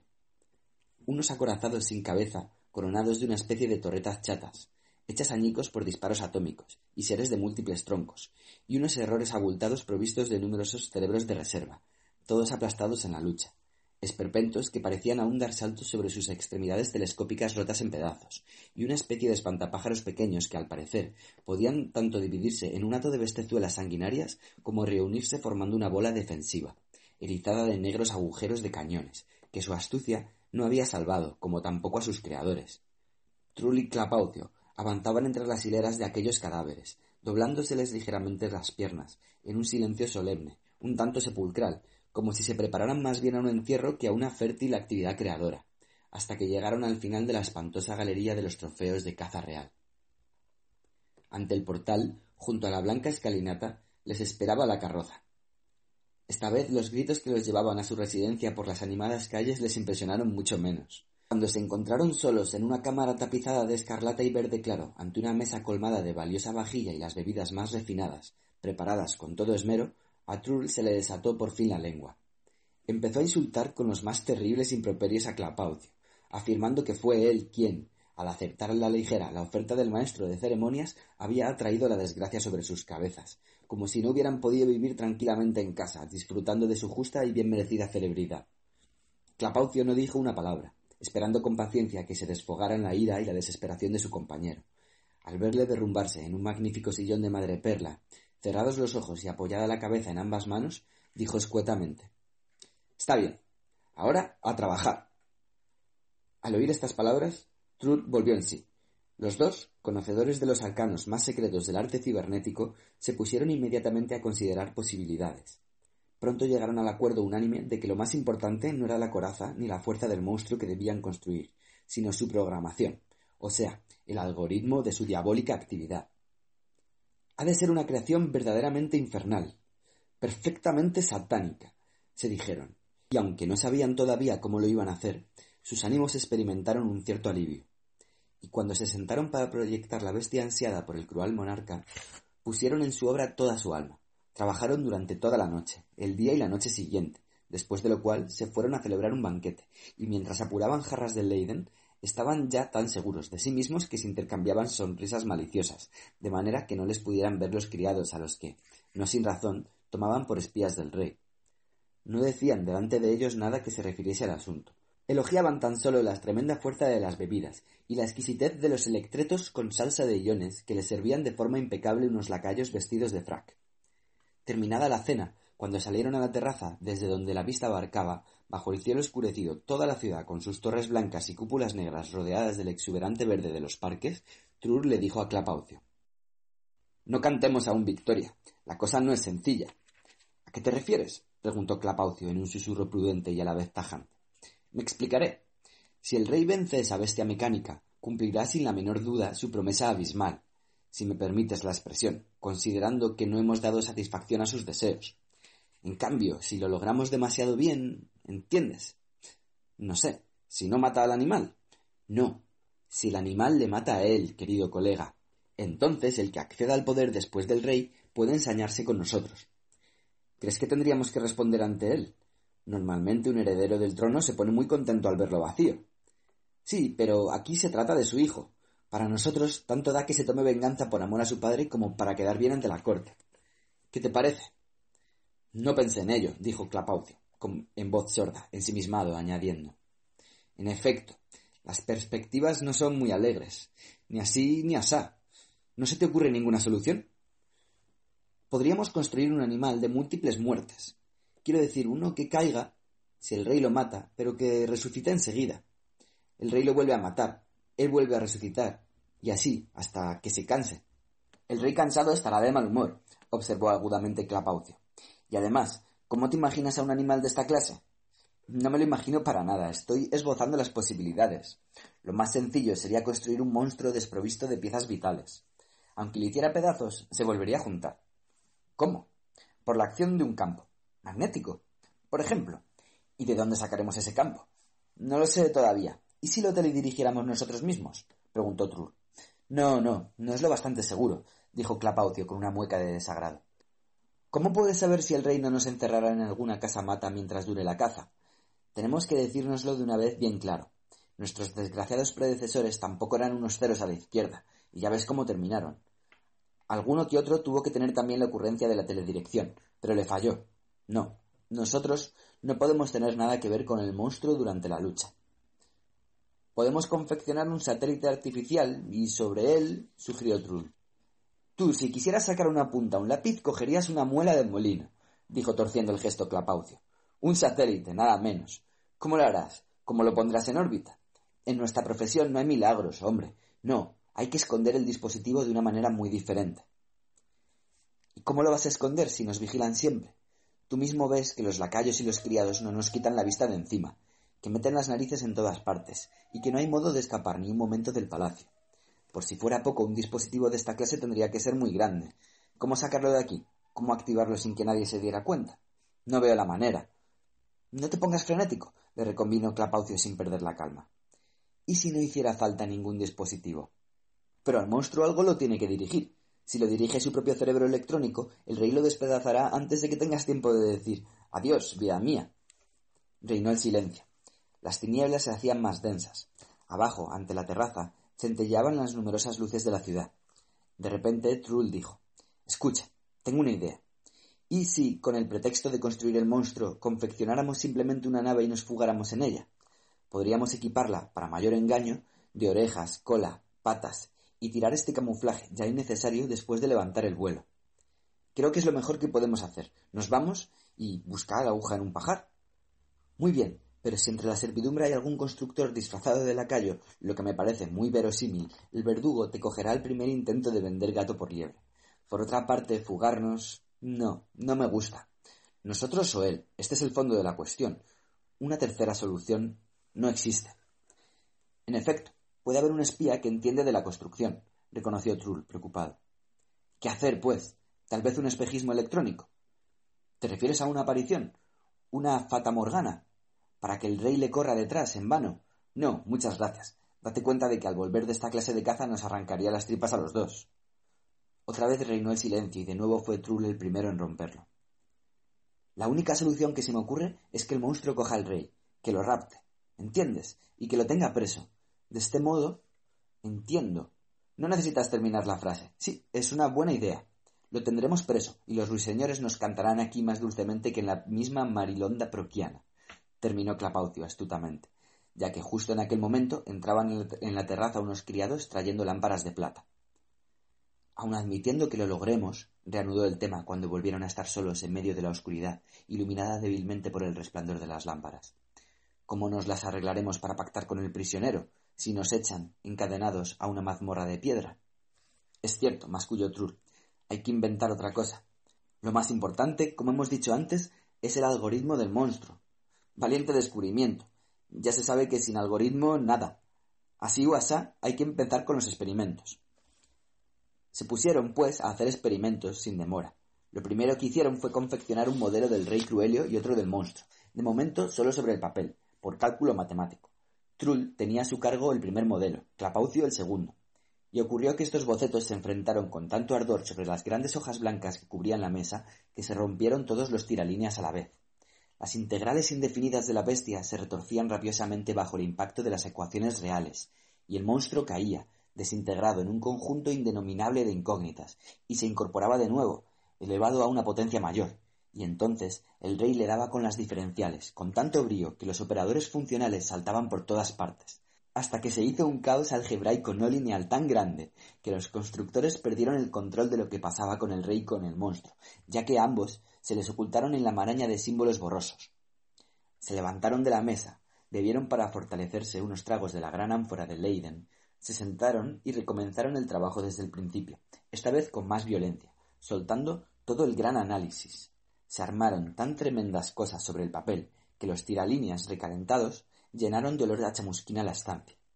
El rey galopaba sobre todos sus coeficientes de crueldad, se extraviaba en el bosque de signos sextuples, volvía de sus propias huellas, atacaba al monstruo hasta los últimos sudores y últimas factoriales. Este entonces se desintegró en cien polinomios, Perdió una X y dos Ypsilones, se metió bajo la raya de un quebrado, se desdobló, agitó sus raíces cuadradas y fue a dar contra el costado de la real persona matematizada. Se tambaleó toda la ecuación de tan certero que fue el golpe. Pero Cruelio se rodeó de un blindaje no lineal, alcanzó un punto en el infinito, volvió en el acto y ¡zas! al monstruo en la cabeza a través de todos los paréntesis. Tanto le arreó que le desprendió un logaritmo por delante y una potencia por detrás.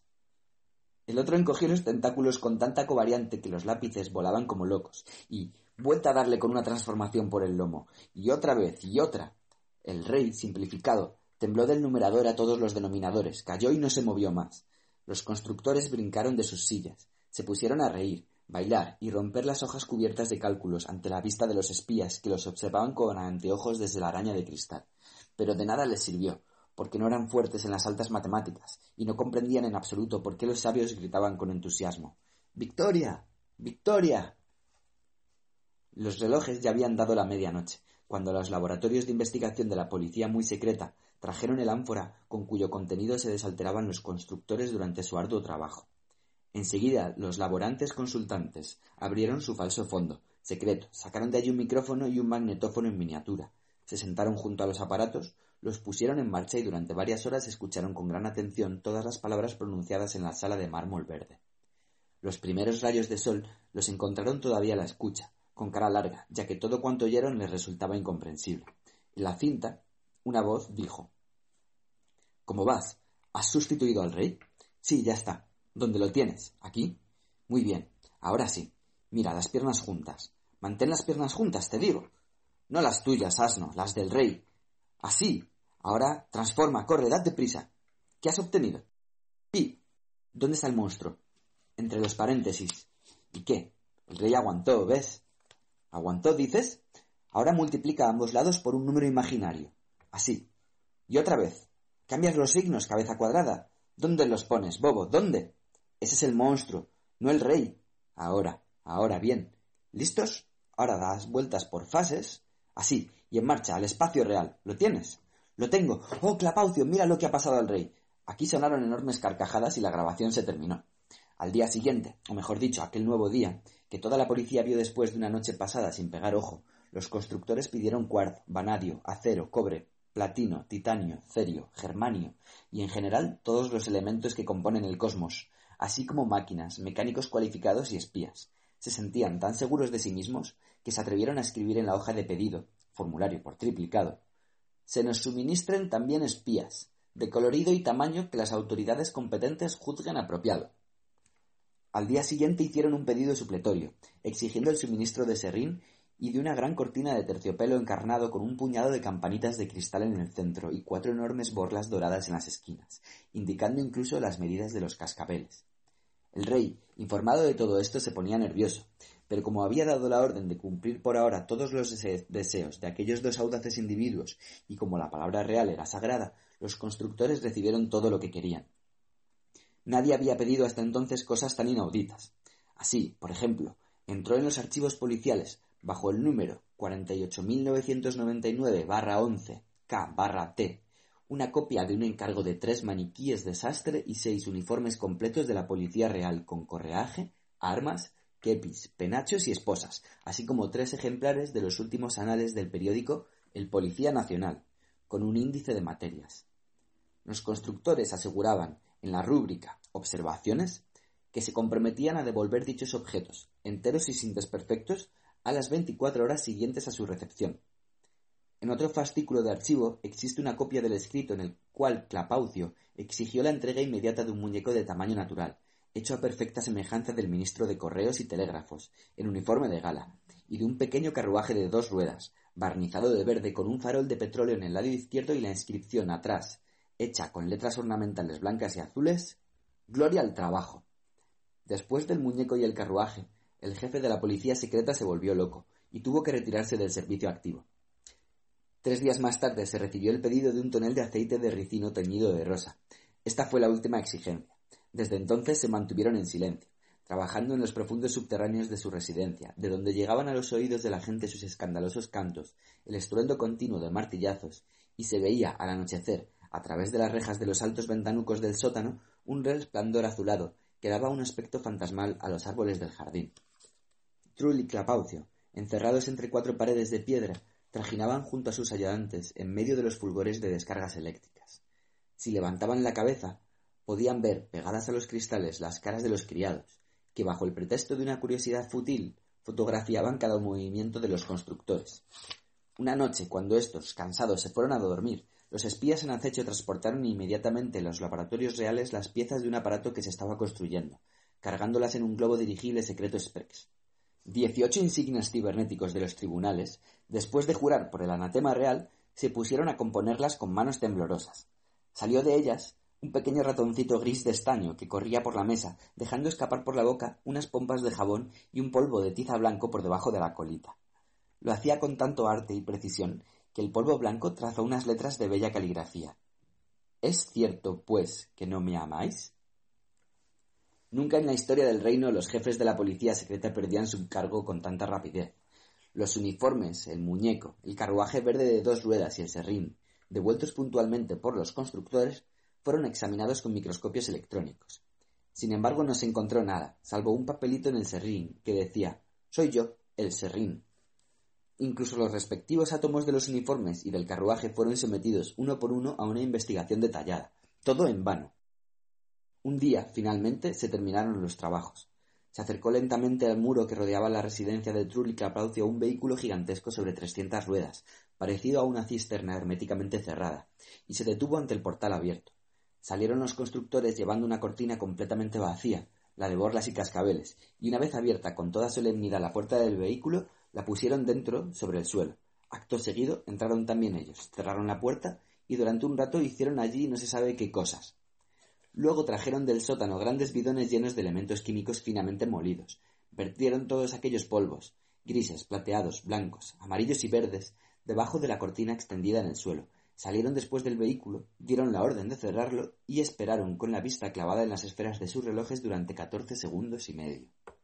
Transcurrido ese tiempo, se dejó oír claramente el tintineo de los cascabeles cristalinos, a pesar de que el vehículo no se había movido en absoluto. Todos se pasmaron, porque sólo un espíritu había podido tocar la cortina. Entonces los constructores se miraron uno al otro y dijeron Listos. Ya se lo pueden llevar. Durante todo el día jugaron a hacer pompas de jabón en la terraza. Al anochecer les visitó su excelencia Protozor, el maestro de ceremonias que los había traído al planeta de Cruelio.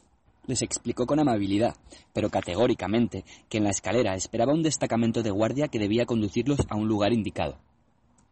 Se les obligó a dejar en palacio todas sus cosas, incluso la ropa.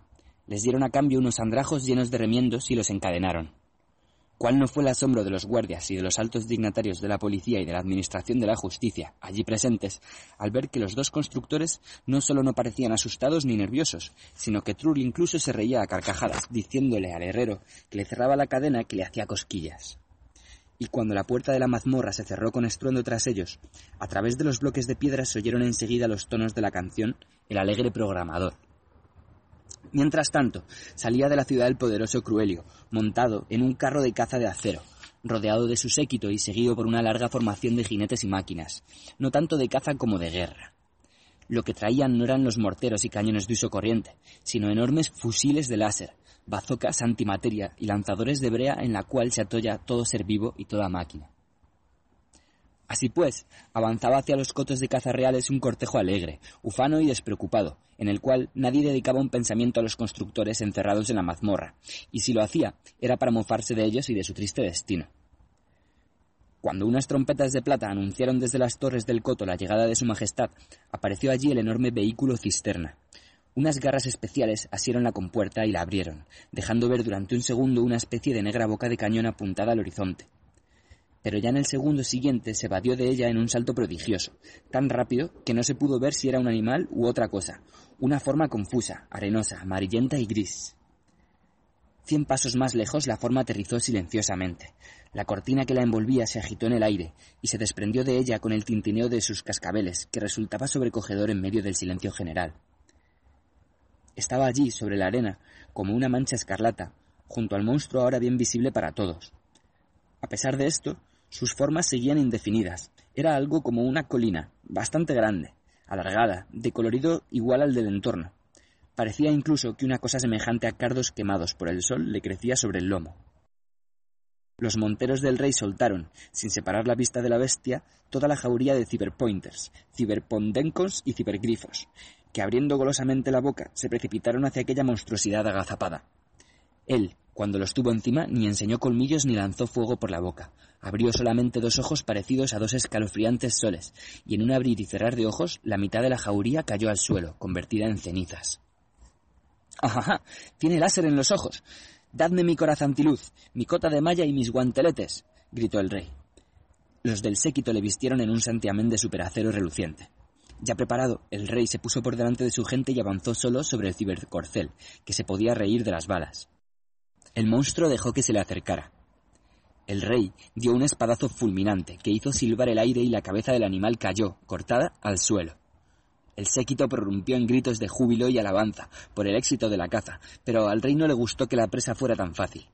Decepcionado, se juró que obsequiaría a los autores de su engaño con unos tormentos de calidad excepcional. En eso el monstruo movió un poco el cuello, y de un capullo que apareció en la punta emergió una nueva cabeza. Las cegadoras pupilas miraron al rey, pero no hicieron mella en su armadura. Resulta que no son tan malos, pero no se salvarán de la muerte, pensó el monarca, y saltó sobre la bestia, picando espuelas. Cruelio asestó otro tremendo golpe de espada, esta vez en el lomo del animal, que no hizo nada para evitarlo. Se diría más bien que se giró un poco para recibir mejor el sablazo. Rugió el aire, tronó el acero, y la bestia, con el tronco partido en dos, cayó estremecida al suelo. Pero, qué cosa tan rara. El rey frenó con la siniestra su montura. Delante tenía dos monstruos gemelos, más pequeños. Entre ellos daba saltitos el tercero, diminuto. Era la cabeza cortada. Le habían salido colita y unas patitas, y ahora se entretenía bailando sobre la arena. ¿Qué es eso? ¿Tengo que cortar las rodajas como un salchichón? Vaya manera de cazar, pensó el rey, y saltó, furioso, sobre los monstruos, cortando, pinchando, aporreando como si su espada fuera un hacha. A cada golpe los monstruos se multiplicaban. De repente todos ellos se echaron atrás, se agruparon corriendo. Un fulgor, y otra vez hubo allí una sola bestia enorme, agazapada en el suelo, estremeciéndose la piel del poderoso lomo, igual que estaba al principio. Eso no vale, pensó el rey. Por lo visto tiene la misma retroacción que aquel artefacto que me confeccionó ese... ¿Cómo se llamaba? Ah, sí, Pankington. Por falta de inventiva, yo personalmente me indigné partirlo en dos después de la caza en el patio del palacio. No hay remedio. Hace falta un cibercañón y el monarca ordenó que acercaran uno, con rosca sextuple. Apuntó con esmero, tiró del cordón y el proyectil invisible, sin hacer ruido ni humo, dio a la bestia para hacerla pedazos. Pero no ocurrió nada. Si la atravesó de punta a punta, lo hizo tan rápidamente que nadie pudo darse cuenta. El monstruo se pegó todavía más al suelo y sacó la pata delantera izquierda. Todos vieron cómo juntaba dos largos dedos peludos en un gesto de desprecio y reto. Dadme un calibre mayor, vociferó el rey, fingiendo que no había visto nada. Ya se lo traen, Veinte hombres cargan el cañón. El rey apunta. ¿Va a disparar? Justo en aquel momento, el monstruo da un salto adelante. El rey quiere protegerse con la espada, pero antes de que pueda hacer un gesto, la bestia ya no estaba allí. Los que lo vieron contaban después que por poco se vuelven locos. En una metamorfosis rápida como el rayo, el monstruo se dividió en el aire en tres partes. En lugar de un corpachón gris, aparecieron tres personas, con uniforme de policía, que, todavía volando en el aire, se preparaban para un acto de servicio. El primer policía sacaba del bolsillo unas esposas manteniendo el equilibrio con las piernas. El segundo sostenía con una mano su kepis con penacho que el viento quería arrancarle, y con la otra sacaba la orden de detención de un bolsillo lateral. El tercero servía por lo visto para amortiguar el aterrizaje de los otros dos, ya que se echó bajo sus pies en el momento de tocar tierra. Pero se incorporó en el acto y se sacudió el polvo, mientras el primero estaba ya poniendo esposas al rey y el segundo quitando la espada de la mano real, paralizada por el asombro. Cogieron al encadenado y empezaron a correr a grandes zancadas hacia el desierto arrastrando al rey, que solo ofrecía una débil resistencia. El séquito, petrificado, no se movió durante unos segundos, hasta que rugió como un solo hombre y se lanzó a perseguirles. Ya los cibercorceles alcanzaban a los peatones fugitivos, ya rechinaban las espadas sacadas de las vainas, cuando el tercer policía se enchufó algo sobre el vientre, se encogió, los brazos le crecieron formando dos pértigas, las piernas, retorcidas, sirvieron de ruedas llenas de rayos, en su espalda, transformada en el pescante del carruaje verde, estaba sentada la policía, pegando con un largo látigo al rey, quien, con una collera encima, galopaba como loco agitando los brazos y protegiendo de los golpes su coronada cabeza. Los perseguidores volvieron a acercarse. Los policías asieron al rey por la nuca y lo subieron al pescante. Uno de ellos se deslizó entre las pértigas con una rapidez que ni siquiera puede explicarse. Sopló, rechinó y se convirtió en una bola de aire irisada, en un torbellino raudo como un relámpago. El carruaje corrió como si le hubieran crecido alas, echando arena al aire y bailando locamente en los baches. Al cabo de un momento apenas se lo podía divisar entre las dunas del desierto. El cortejo real se dispersó. Buscaron huellas, mandaron por unos sabuesos especialmente adiestrados. Luego llegó al galope una reserva de la policía con motobombas y se puso a regar febrilmente la arena fue porque en el telegrama cifrado, enviado desde un globo de observación entre las nubes, se cometió un error, causado por la prisa y por el temblor de las manos del telegrafista. Las huestes policiales recorrieron todo el desierto. Cada arbusto, cada mata de cardo fue revisada, registrada, pasada por rayos X con aparatos de bolsillo. Se cavaron muchos hoyos, se tomaron muestras de arena para analizarlas. El fiscal del Estado ordenó que le trajeran al cibercorcel del rey para tomarle declaración. La multitud de globos secretos oscureció el cielo. Incluso se envió al desierto una división de paracaidistas con aspiradores para tamizar la arena. Todos los hombres parecidos a los tres policías fueron detenidos, pero la medida resultó un tanto incómoda, ya que la mitad de las fuerzas del orden arrestó al final a la otra mitad. Bien entrada la noche, los cazadores, asustados, atribulados, volvieron a la ciudad con catastróficas noticias. No se había podido descubrir la menor huella, la tierra parecía haberse tragado al monarca. A altas horas de la noche, un cuerpo de guardia con antorchas llevó a los constructores encadenados ante la presencia del gran canciller, guardián del sello de la corona. Este dignatario les manifestó con voz de trueno.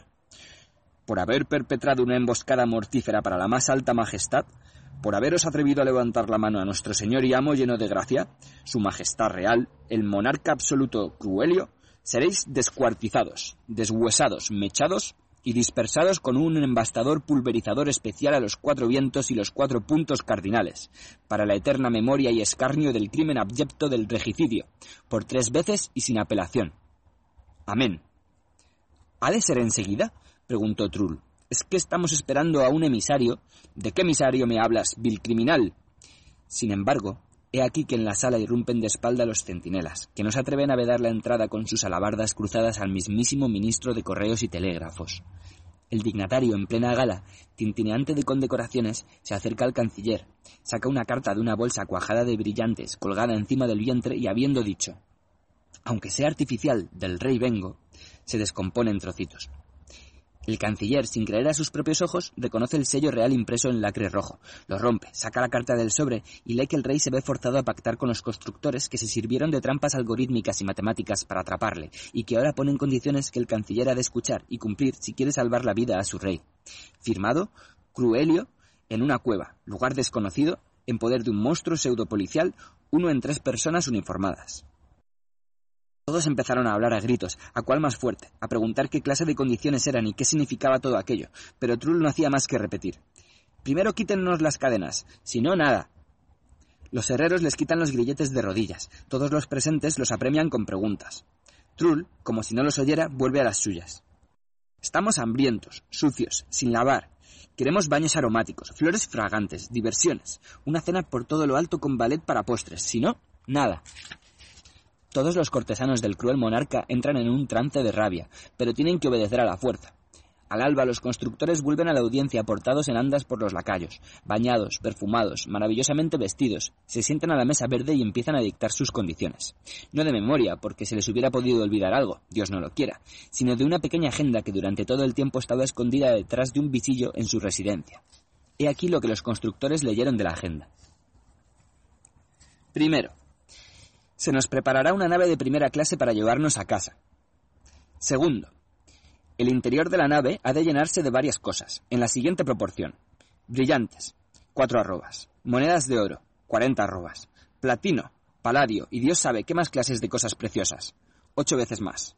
Aparte, todos los recuerdos que los abajo firmantes se dignarán escoger en el Palacio Real. Tercero, Mientras la nave no esté lista hasta el último detalle, preparada para el viaje, cargada y puesta ante la puerta del palacio junto con una alfombra en la escalerilla, orquesta de despedida, con decoraciones sobre un cojín, honores, coros infantiles, el gran conjunto filarmónico de gala y entusiasmo general, al rey no se le verá el pelo. Cuarto, se debe preparar una carta especial de agradecimiento, impresa en unas tablas de oro incrustadas de madreperla, dirigida a los excelentísimos y serenísimos señores Trull y Clapaucio, en la que se describirá con detalle toda la historia, siendo acreditada por el gran sello de Cancillería y otro sello real. Más firmas. Para el estuche se usará un tubo de cañón, cerrado con sellos de plomo, que traerá sobre sus espaldas a bordo de la nave, sin la ayuda de nadie, el dignatario Protozor, maestro de ceremonias, quien mediante el engaño hizo venir al planeta a dichos excelentísimos señores, suponiendo que allí morirían deshonrados. Quinto, el mismo dignatario acompañará a los dos constructores en el viaje de retorno como garantía de que no serán atacados, perseguidos, etc. En la nave vivirá en una jaula de medidas tres pies por tres y por cuatro, provista de una mirilla para pasar alimentos y de lecho de serrín, usándose para este último el mismo serrín que los excelentísimos constructores se dignaron pedir para dar satisfacción a los caprichos del rey, y que fue enviado en un globo secreto a los archivos policiales.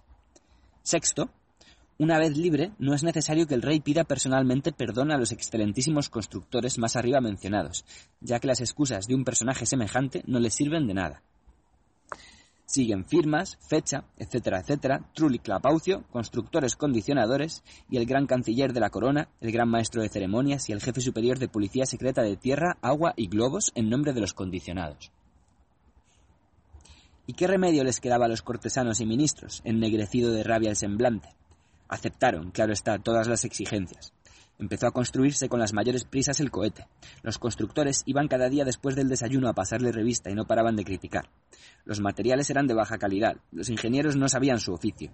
Un día dieron la orden de colocar en el salón principal una lámpara mágica con cuatro ventiladores superiores y un cucú de crucero a dos niveles encima. Si los indígenas no sabían qué era aquel cucú, tanto peor para ellos. El rey debía de impacientarse en su escondite solitario, y a su regreso ya les ajustaría las cuentas a los que retardaban su liberación. El nerviosismo general iba en aumento, las manos temblaban, los ojos se nublaban, los policías no sabían a qué santo rezar. Un buen día por fin estuvo listo el cohete. Los mozos de cuerda se doblaban bajo el peso de sacos de perla y otras joyas. El oro se deslizaba secretamente por la rampa, mientras las jaurías policiales seguían batiendo incesantemente montes y valles, haciendo reír a los constructores. Trulli y Clapaucio llevaron su benevolencia a tal extremo que explicaban a los que les prestaban oído, no sin terror, pero con una gran curiosidad, cómo habían hecho su trabajo, cuándo abandonaron el primer proyecto por considerarlo imperfecto, y de qué manera construyeron el monstruo basándose en unas premisas nuevas. Contaron que no sabían dónde ni cómo montarle un centro de regulación, es decir, el cerebro, de modo que fuera completamente seguro, así que decidieron construirlo enteramente de cerebro, si puede decirse, para que pudiera pensar con las patas, la cola o las mandíbulas, a las que llenaron, por tanto, de muelas del juicio. Sin embargo, todo esto no era más que el prólogo. El problema propiamente dicho se componía de dos partes, la psicológica y la algorítmica. Primero hubo de determinar qué cosa era la más eficaz contra el rey. Los constructores optaron por poner en acción a un grupo policial, derivado del monstruo gracias a la transmutación, ya que nadie en el cosmos podía resistirse a unos policías portadores de una orden de detención, expedida lege artis. Esto en cuanto a la psicología. Añadiremos tan solo que el ministro de Correos fue llamado a actuar igualmente por motivos psicológicos, puesto que un funcionario de rango inferior tal vez no habría podido entregar la carta, porque los guardias se hubieran resistido a dejarle pasar, lo que hubiera costado la vida a los constructores. En cambio, el ministro de Correos tenía la autoridad suficiente para cumplir bien su emisión de emisario. Además, los autores del proyecto, a quienes no se les escapaba un detalle, lo proveyeron, por si acaso, de medios para sobornar a los centinelas. En lo tocante a los algoritmos, solamente hubo que descubrir aquel grupo de monstruos, cuyo subgrupo, susceptible de ser calculado y definido, consistiera precisamente en la policía. El algoritmo del monstruo prevía transformaciones sucesivas en cualquier clase de encarnación. Los inscribieron con una tinta químico simpática en la cortina de, con cascabeles, donde él mismo coordinaba luego las reacciones de los elementos gracias precisamente a la autoorganización monstruosamente policíaca. Hay que añadir aquí que los constructores publicaron ulteriormente en una revista científica un trabajo titulado Funciones universalmente recursivas eta meta beta para el caso particular de transformación de fuerzas policíacas en fuerzas de correos y de monstruos en el campo de compensación de los cascabeles, solucionadas por carruajes de 2, 3, 4 y n ruedas, pintados de verde, con una lámpara topológica de petróleo usándose una matriz reversible al aceite de ricino teñido de rosa para despistar, o sea, la teoría universal monista y policíaca del monstruismo en el enfoque de altas matemáticas. Por descontado nadie entre los cortesanos, cancilleres, oficiales e incluso la misma policía, tan maltratada, entendía una palabra de todo esto, pero a los constructores les daba lo mismo. Los súbditos del rey Cruelio ya no sabían si debían admirar u odiar a Trulli Clapaucio. Todo estaba a punto para arrancar. Trull se paseaba aún por el palacio con un saco, y de acuerdo con lo convenido, desprendía de las paredes alguna que otra preciosidad. La contemplaba, satisfecho un momento, y la metía en el saco como si fuera suya. Por fin, una carroza llevó a los dos héroes al aeropuerto atiborrado de gentío. Allí no faltaba nada. Un coro infantil cantaba. Unas niñas, con trajes regionales, les entregaron sendos ramos de flores. Los dignatarios leyeron unos discursos de homenaje y despedida. La orquesta tocaba. Las personas más sensibles caían desmayadas. Y al fin reinó el silencio general. En aquel momento, Clapaucio se sacó un diente de la boca y lo tocó de manera secreta. Resultó que no era un diente normal, sino una pequeña radioemisora y receptora. Apenas la había hecho funcionar cuando en el horizonte apareció una nubecilla arenosa que venía creciendo y dejando tras de sí una cola de polvo, hasta que aterrizó con un ímpetu increíble en un espacio libre entre la nave y la muchedumbre. Cuando cayeron al suelo los torbellines de arena, todos vieron, petrificado, que era un monstruo. Un monstruo terriblemente monstruoso. Tenía ojos como dos soles, la serpiente de su cola le batía los flancos despidiendo montones de chispas, que quemaban agujeritos en los uniformes de gala, por tanto sin blindaje, de los dignatarios. Deja salir al rey, dijo Clapaucio. El monstruo contestó con voz completamente humana. Ni soñarlo. Ahora me toca a mí el turno de pactar. ¿Qué te pasa? ¿Te has vuelto loco? Nos tienes que obedecer, conforme a la matriz, exclamó con ira Clapaucio en medio del asombro general. ¿Y si no me da la gana? Me río yo de las matrices. Soy un monstruo algorítmico, antidemocrático. Tengo retroacción, mirada que mata, policía, ornamentación, belleza y autoorganización. Tengo al rey en la panza donde nadie lo alcanza. No seáis testarudos y no os quedéis mudos. Sea amable y sensato. Puede que hagamos un trato. Ya verás el trato que te doy, vociferó Clapaucio, muy enfadado. Pero Trull preguntó al monstruo. Bueno, ¿y, qué es lo que quieres? Lo hizo, por lo visto, para ganar tiempo, porque se escondió detrás de Clapaucio, y, a su vez, se quitó una muela sin que el monstruo lo viera. En primer lugar, quiero tomar por esposa. Nunca supo nadie a quien deseaba desposar el monstruo, ya que Trull apretó su muela y exclamó: LML putifeo, muere, monstruo, bicho, feo. Los acoplamientos retroactivos magnético-dinámicos que mantenían unidos todos los átomos del monstruo se desacoplaron al acto bajo la influencia de esas palabras. La bestia desencajó los ojos, agitó las orejas, rugió, brincó, onduló, pero no le sirvió de nada. Sopló una ráfaga de viento caliente, olió a hierro al rojo y el monstruo se convirtió en un montoncito de arena, como los que los niños dejan en la playa después de jugar secos y olvidados. Encima del montoncito estaba el rey, en buena salud, aunque avergonzado, malhumorado, sucio y muy enfadado por todo lo que le había pasado. Se le subieron los humos a la cabeza, dijo Trula a los presentes, sin que se supiera a quién se refería, al rey o al monstruo, que quiso rebelarse contra sus creadores. Sin embargo, incluso esta negra eventualidad estaba prevista en el algoritmo. Y ahora, concluyó Trull, metan al maestro de ceremonias en la jaula, que nosotros nos vamos. ¡Al cohete!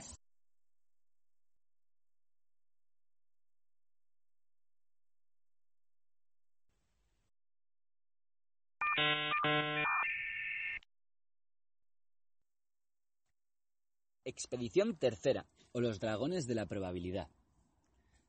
Trull y Clapaucio eran alumnos del gran Cerebrón en Tadrata, quien durante 47 años había enseñado en la Escuela Superior de Neántica la teoría general de dragones. Como sabemos, los dragones no existen. Esta constatación simplista es, tal vez, suficiente para una mentalidad primaria, pero no lo es para la ciencia. La Escuela Superior de Neántica no se ocupa de lo que existe, la banalidad de la existencia ha sido probada hace demasiados años para que valga la pena dedicarle una palabra más. Así pues, el genial Cerebrón atacó el problema con métodos exactos, descubriendo tres clases de dragones, los iguales a cero, los imaginarios y los negativos. Todos ellos, como antes dijimos, no existen, pero cada clase lo hace de manera completamente distinta. Los dragones imaginarios y los iguales a cero, a los que los profesionales llaman imaginontes y ceracos, no existen, pero de modo mucho menos interesante que los negativos. Desde hace mucho tiempo se conoce en la dragonología una paradoja, consistente en el hecho de que si se herboriza a dos negativos, operación correspondiente en el álgebra de dragones a la multiplicación en la aritmética corriente, se obtiene como resultado un infradragón en la cantidad 0,6 aproximadamente. A raíz de este fenómeno, el mundillo de los especialistas se dividía en dos campos, de los cuales uno sostenía que se trataba de la parte de dragón contando desde la cabeza, y el segundo afirmaba que había que contar desde la cola. Trulli y Clapaucio tuvieron el gran mérito de esclarecer lo erróneo de ambas teorías. Fueron ellos quienes aplicaron por vez primera el cálculo de probabilidades a esta rama de la ciencia, creando gracias a ello la dragonología probabilística.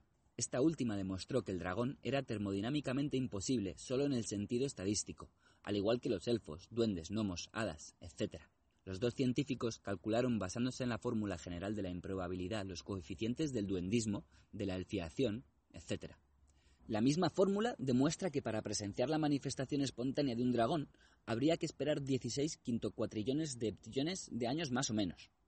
No cabe duda de que el problema hubiera quedado como un simple curiosum matemático, si no fuera por la conocida pasión constructora de Trull, quien decidió investigar la cuestión empíricamente.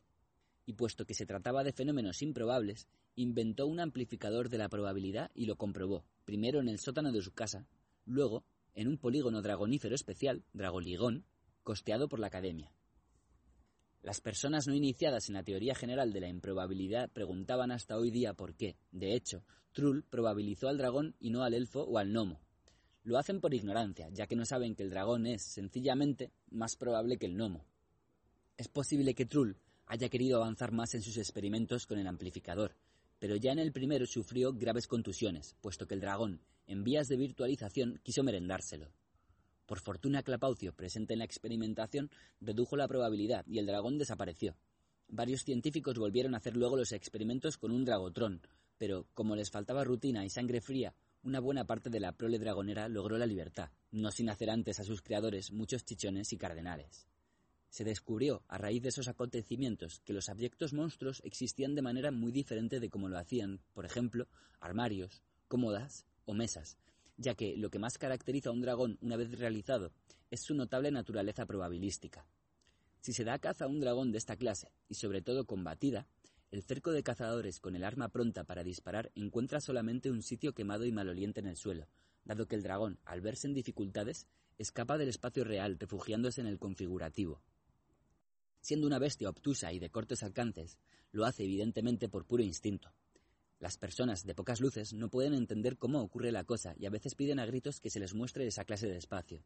Si se portan así es porque no saben que también los electrones, cuya existencia no niega a nadie que esté en su juicio, se mueven únicamente en el espacio configurativo, dependiendo su suerte de las ondas de probabilidad. Por otra parte, hay quien prefiere creer en los dragones antes que en los electrones, ya que estos últimos no suelen, por lo menos cuando están solos, querer comerse a nadie. Un colega de Trull Arboricio Cibr, fue el primero en establecer los cuantos del dragón y encontrar la unidad llamada el dracónido, que sirve para calibrar los contadores de dragones, e incluso calculó la curvatura de su cola, lo que por poco le cuesta la vida. Sin embargo, estos progresos en la dragonología dejaban indiferentes a las masas atribuladas por los dragones. Las bestias hacían muchísimo daño pateando y quemando las cosechas, y desvelando con sus rugidos a la gente atemorizada. Por si esto fuera poco, su insolencia era tan inmensa que de vez en cuando se atrevían a exigir un tributo de jóvenes vírgenes. ¿Qué les importaba a los desgraciados que los dragones de Trull, siendo indeterministas y por tanto no locales, se comportaran conforme a la teoría, aunque contra toda la decencia? ¿Qué más les daba que la curvatura de la cola estuviera estudiada y calculada, si los monstruos devastaban las cosechas de golpe de cola? No nos extrañemos, pues, si la masa, en vez de reconocer el enorme valor de los extraordinarios logros de Trull, se los reprochó. El descontento se hizo patente cuando un grupo de individuos, particularmente ignorantes en materia científica, osó levantar la mano al insigne constructor, dejándolo bastante maltrecho. Pero Trull, respaldado por su amigo Clapaucio, persistió en su trabajo de investigación, obteniendo nuevos éxitos al demostrar que el grado de existencia del dragón dependía de su humor y del estado de saturación general. El axioma sucesivo evidenciaba el hecho de que el único método seguro para su liquidación era la reducción de su probabilidad a cero, incluso a los valores negativos. En todo caso, estas investigaciones exigían mucho trabajo y tiempo. Mientras tanto, los dragones, ya realizados, disfrutaban de la libertad terrorizando a la gente y devastando planetas y lunas. Y se multiplicaban, que era lo más terrible. El hecho dio a Clapaucio la ocasión de publicar un brillante opúsculo bajo el título de Transmutación covariante de dragones en dragoncillos, o sea, un caso particular de transmutación de estados prohibidos por la física a otros prohibidos por la policía. El opúsculo tuvo mucha resonancia en el mundo científico, donde nadie se había olvidado todavía de un dragón policial, muy famoso, con cuya ayuda los valientes constructores vengaron el infortunio de sus llorados compañeros en la persona del perverso rey Cruelio. ¿Y cuáles no fueron las perturbaciones cuando se supo que un constructor, un tal Basileo Emerdiano, viajaba por toda la galaxia, provocando con su mera presencia la aparición de dragones en los lugares donde nunca nadie los había visto antes.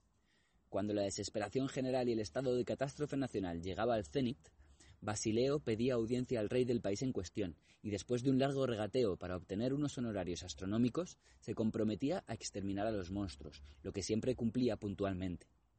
Nadie sabía cómo lo hacía, porque siempre actuaba a escondidas y solo. Por otra parte, siempre daba la garantía del éxito de su dragonólisis en el sentido solamente estadístico. Desde que un cierto monarca recurrió al mismo método, pagándole con unos ducados que solo eran buenos estadísticamente, solía comprobar con todo desaro, usando el agua regia, la naturaleza del metal de las monedas con que se le pagaba. Así las cosas, Trull y Clapaucio se encontraron una tarde soleada y, naturalmente, hablaron del asunto.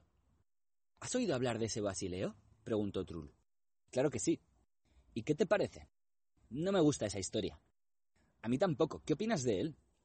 Creo que se sirve de un amplificador. ¿De la probabilidad? Sí, o bien de un sistema razonador. O de un generador de dragones. ¿Te refieres al Dragotron? En efecto, es posible. Hombre, si fuera de veras así, exclamó Trull, sería una canallada. Significaría, en cierto modo, que él se lleva a los dragones consigo a los planetas con la única salvedad de que se hallan en estado potencial, con la probabilidad cercana al cero. Una vez bien instalado y ambientado, va aumentando la probabilidad, la aumenta y la eleva a potencias hasta que llega casi a la seguridad y naturalmente sucede una virtualización, concretización y totalización plena y manifiesta. Seguro, probablemente rasca en la matriz las letras GON y pone Kula. Así obtiene un Drácula, dragón vampiro. ¿Te das cuenta? Sí, creo que no puede existir cosa más terrible que un dragón vampiro. ¡Qué horror! Y dime, ¿crees que los anula luego con un retrocreador aniquilante? ¿O solo disminuye momentáneamente la probabilidad y se marcha con la pasta? Es difícil de decir, pero si solo los desprobabilizara, sería una canallada todavía más gorda, ya que tarde o temprano las cero fluctuaciones tienen que conducir a la activación de la dragomatriz, y ya tenemos toda la historia vuelta a empezar. Él y el dinero están ya lejos, gruñó Clapaucio. ¿A ti no te parece que deberíamos escribir una carta avisando a la Oficina Principal de Regulación de Dragones? Eso sí que no. Al fin y al cabo, puede que no lo haga. No tenemos ninguna prueba ni seguridad de ninguna clase. Ten en cuenta que las fluctuaciones estadísticas ocurren a veces incluso sin un amplificador. Antaño no había matrices ni amplificadores, a pesar de lo cual a veces aparecían dragones, accidentalmente. Tal vez tengas razón, dijo Trull. Sin embargo, Fíjate que en este caso aparecen tan solo cuando él llega al planeta. Es cierto. En cualquier caso, escribir sería una incorrección. No se puede denunciar a un colega. Sea como fuere, somos de la misma profesión. ¿Y si tomáramos algunas medidas por nuestra cuenta? Podría hacerse. De acuerdo, pues, opino igual. A ver, ¿qué hacemos? Aquí, los dos insignes dragonólogos se enfrascaron en una discusión profesional incomprensible para toda persona ajena al ramo, ya que solo oiría palabras enigmáticas, por el estilo de contador de dragones, transformación descolada, débil influencia dragonística, difracción y dispersión de dragones, dragón duro, dragón blando, espectro discontinuo del basilisco, dragón en estado de excitación, aniquilación de una pareja de dragones de signos vampíricos opuestos en un campo de vector e inducción caóticos, etc. El resultado de ese análisis exhaustivo del fenómeno fue una nueva expedición, tercera en el orden, para la cual los dos constructores se prepararon con mucho esmero, sin olvidarse de cargar su nave con multitud de aparatos complicados. Entre los más importantes figuraban un, un difusador y un cañón que disparaba anticabezas. Durante el viaje, mientras aterrizaban en Encia, Pencia y Cerulia, comprendieron que, a menos de cortarse en pedazos, no les sería posible rastrear todo el terreno infestado por la plaga. La solución más sencilla era, evidentemente, trabajar por separado. Por tanto, después de celebrar un consejo de planificación, cada uno se marchó en direcciones opuestas. Clapaucio pasó mucho tiempo laborando en Prestopondia, contratado por el emperador Estrandalio Ampetricio, que prometió darle a su hija por esposa si liberaba al país de los monstruos. Los dragones de probabilidad más elevada se paseaban incluso por las calles de la capital del imperio, y los virtuales pululaban por doquier en cantidades escalofriantes. Aunque conforme a la opinión de personas del montón y de cortos alcances los dragones virtuales no existían, es decir, su existencia no era concretamente comprobable, ni tampoco hacían nada para manifestarse, los cálculos de Cibr, Trull, Clapaucio, Minogo demostraban incontestablemente, sobre todo la ecuación de la onda dragonística, que un basilisco pasaba del espacio configurativo al real con la misma facilidad con que el hombre pasa de una habitación de su casa a la otra. Por consiguiente, por poco que aumentara la probabilidad, uno podía toparse con un dragón y hasta un superdragón en su propia vivienda, su sótano o su jardín. En vez de perseguir a cada bestia por separado, lo que en cualquier caso hubiera tenido poca eficacia, Clapaucio, como un verdadero científico que era, actuó con metilógica colocó en las plazas y jardines de aldeas y ciudades unos autorreductores probabilísticos, y al poco tiempo no quedaba títere con cabeza entre la estirpe dragoniana.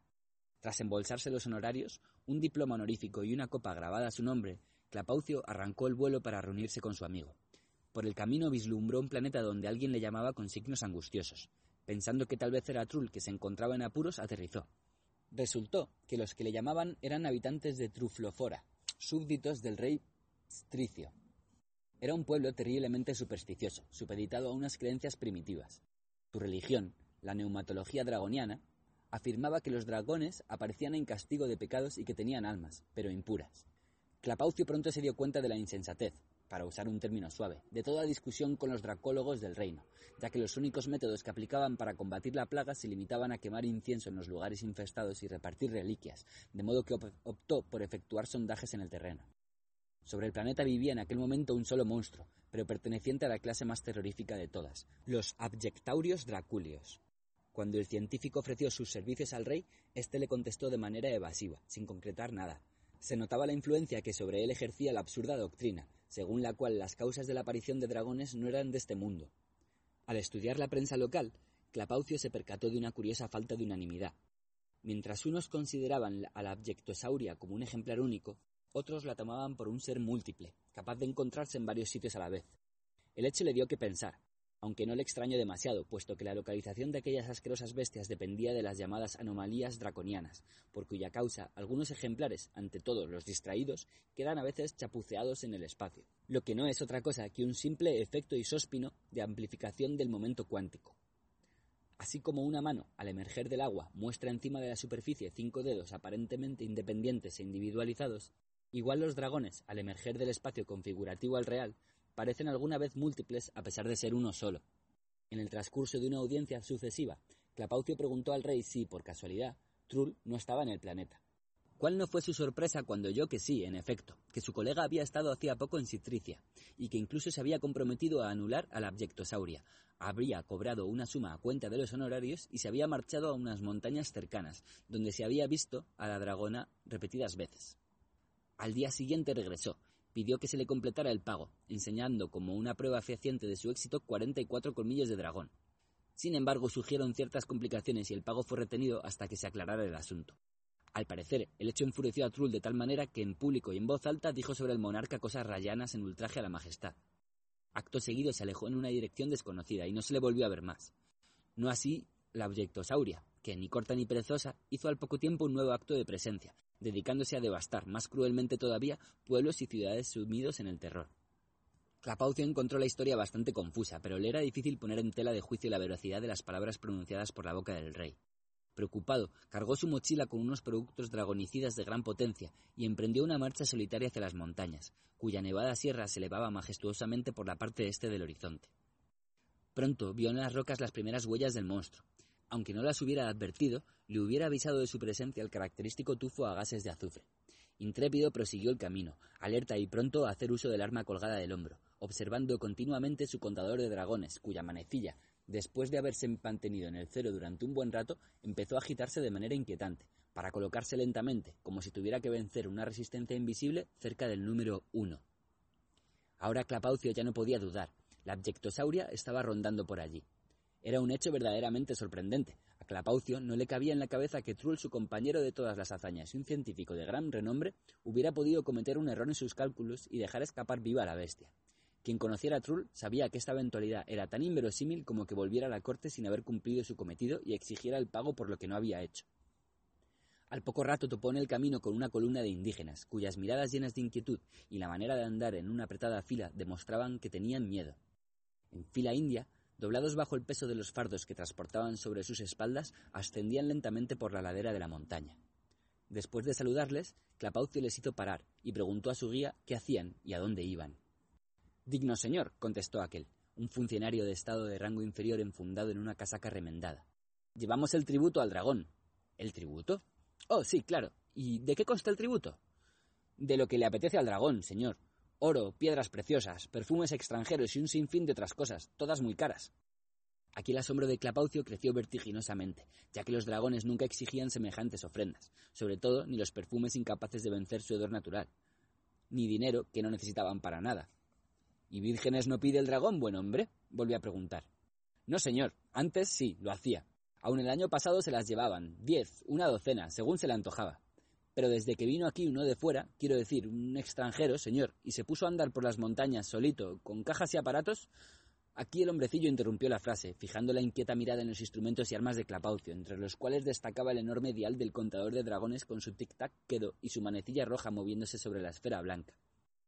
Pero si lo tenía todo igualito que usted, excelencia, dijo con un temblor en la voz. Las mismas cosas llevaba encima y lo mismo lo compré de ocasión en un mercado de viejo, cortó Clapaucio para mitigar el recelo de su interlocutor. Y dígame, amigo, ya que hablamos de ello, ¿no sabe por casualidad qué se hizo de aquel extranjero que andaba por ahí? ¿Qué se hizo de él? Ay, ni lo sabemos, señor. Bueno, verá, fue así. Una vez, hará unas dos semanas, digo bien, compadre Barbarón, hará unas dos semanas poco más o menos. Pues sí, compadre, decís bien, eso será, unas dos semanas o cuatro, tal vez seis. Eso. Pues se llegó al pueblo, entró en casa, comió, pagó bien, eso sí, dio las gracias, no puede decirse nada.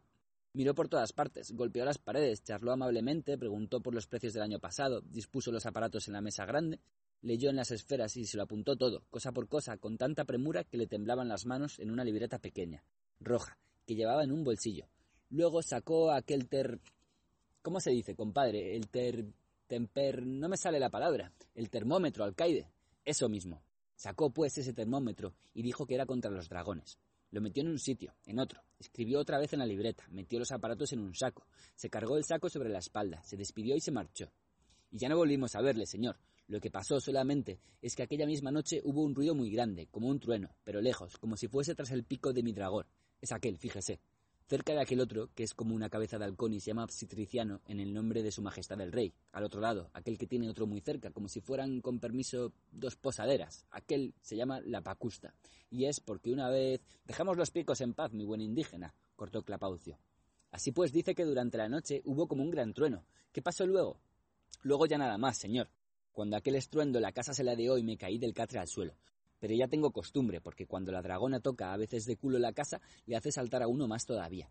Para decirle, por ejemplo, el hermano de Barbarón, aquí presente, se cayó dentro de la tina de la ropa, porque justo hacían la colada cuando se le antojó a la dragona rascarse la barriga contra la esquina de la casa. Al grano, alcaide, al grano, exclamó Carapaucio. Estábamos en que tronó, usted fue a parar al suelo, ¿y qué más? Ya le he dicho que no hubo más. Si hubiera algo tendría de qué hablar, pero si no hay nada, no hay nada, y no vale la pena gastar saliva. ¿No es verdad, compadre Barbarón? Mucha razón tenéis, compadre alcaide. Clapaucio se despidió con un gesto de cabeza y se apartó. La columna de porteadores reanudó su fatigosa marcha resollando por el peso del tributo que llevaban para el dragón. El constructor conjeturaba que lo depositarían en alguna cueva indicada por el monstruo, pero no quería hacer más preguntas, tanto le había extenuado la conversación con el alcaide y su compadre. Por otra parte, había oído antes cómo un hombre decía al otro que el dragón escogió un sitio que estaba cerca para él y para nosotros. Clapaucio se puso a su vez en camino, andando a buen paso y orientándose según las reacciones de un drago indicador que se había colgado del cuello. No se olvidaba tampoco de consultar el contador, pero éste marcaba continuamente ocho décimas de dragón. ¿Será un dragón particularmente discreto? ¿Quién sabe qué? se preguntaba Clapaucio, mientras ascendía la pendiente, deteniéndose de vez en cuando para respirar, ya que los rayos del sol quemaban como el fuego. El calor hacía temblar el aire por encima de los peñascos ardientes y en todo el contorno no había ni rastro de vegetación. Solo la tierra calcinada y resquebrajada en los huecos de las rocas y pedregales interminables y candentes que se extendían hasta los majestuosos picos. Pasó una hora. El sol bajó del cenit a la otra mitad del cielo, y Clapaucio seguía caminando, subiendo entre piedras y rocas, hasta que llegó a un terreno de barrancos estrechos y grietas llenas de frescor y oscuridad. La manecilla roja avanzó hasta la rayita nueve, bajo el número uno, y se detuvo temblando. El científico dejó su mochila sobre una roca plana y empezó a sacar la desdragonadora, cuando el indicador se agitó violentamente. Cogió su reductor de la probabilidad y oteó con atención a los alrededores. Desde las rocas en que se encontraba, su vista alcanzaba el fondo del barranco, donde algo se estaba moviendo. No cabe duda, es ella, pensó, puesto que el monstruo era una hembra. Se le ocurrió que tal vez por eso, por ser una hembra, no exigía doncellas. Sin embargo, anteriormente se las hacía traer. Extraño, muy extraño. Pero ahora lo que importaba era tener buen pulso y apuntar con esmero. Y todo terminaría bien, pensó. Y, por si acaso, volvió a abrir la mochila para extraer su drag destructor, cuyo émbolo enviaba a los dragones a la inexistencia. Se asomó por encima de la roca. En el fondo del barranco, por el lecho seco del torrente, avanzaba una dragona de colosal tamaño, gris parduzca, con flancos hundidos como si padeciera hambre. Las ideas se agolparon caóticamente en el cerebro de Clapaucio. ¿Cuál era el proceder más eficaz? ¿Aniquilarla, tal vez, gracias al cambio de signo de la matriz dragoniana del positivo al negativo, de modo que la probabilidad estadística de desdragón venciera la de dragón? Pero cuán arriesgado era, teniendo en cuenta que un movimiento casi imperceptible podía causar un cambio de consecuencias catastróficas. Fueron muchos los que en circunstancias semejantes obtuvieron en vez de desdragón, desazón. ¿Cómo se puede hacer depender de tan pocas letras cosas tan grandes? Además, una desprobabilización total haría imposible la investigación de la naturaleza de la abyectosauria. Clapaucio vacilaba, hecho un mar de dudas, teniendo ante los ojos de su imaginación el agradable cuadro de una enorme piel de dragón extendida en su estudio entre la ventana y la biblioteca.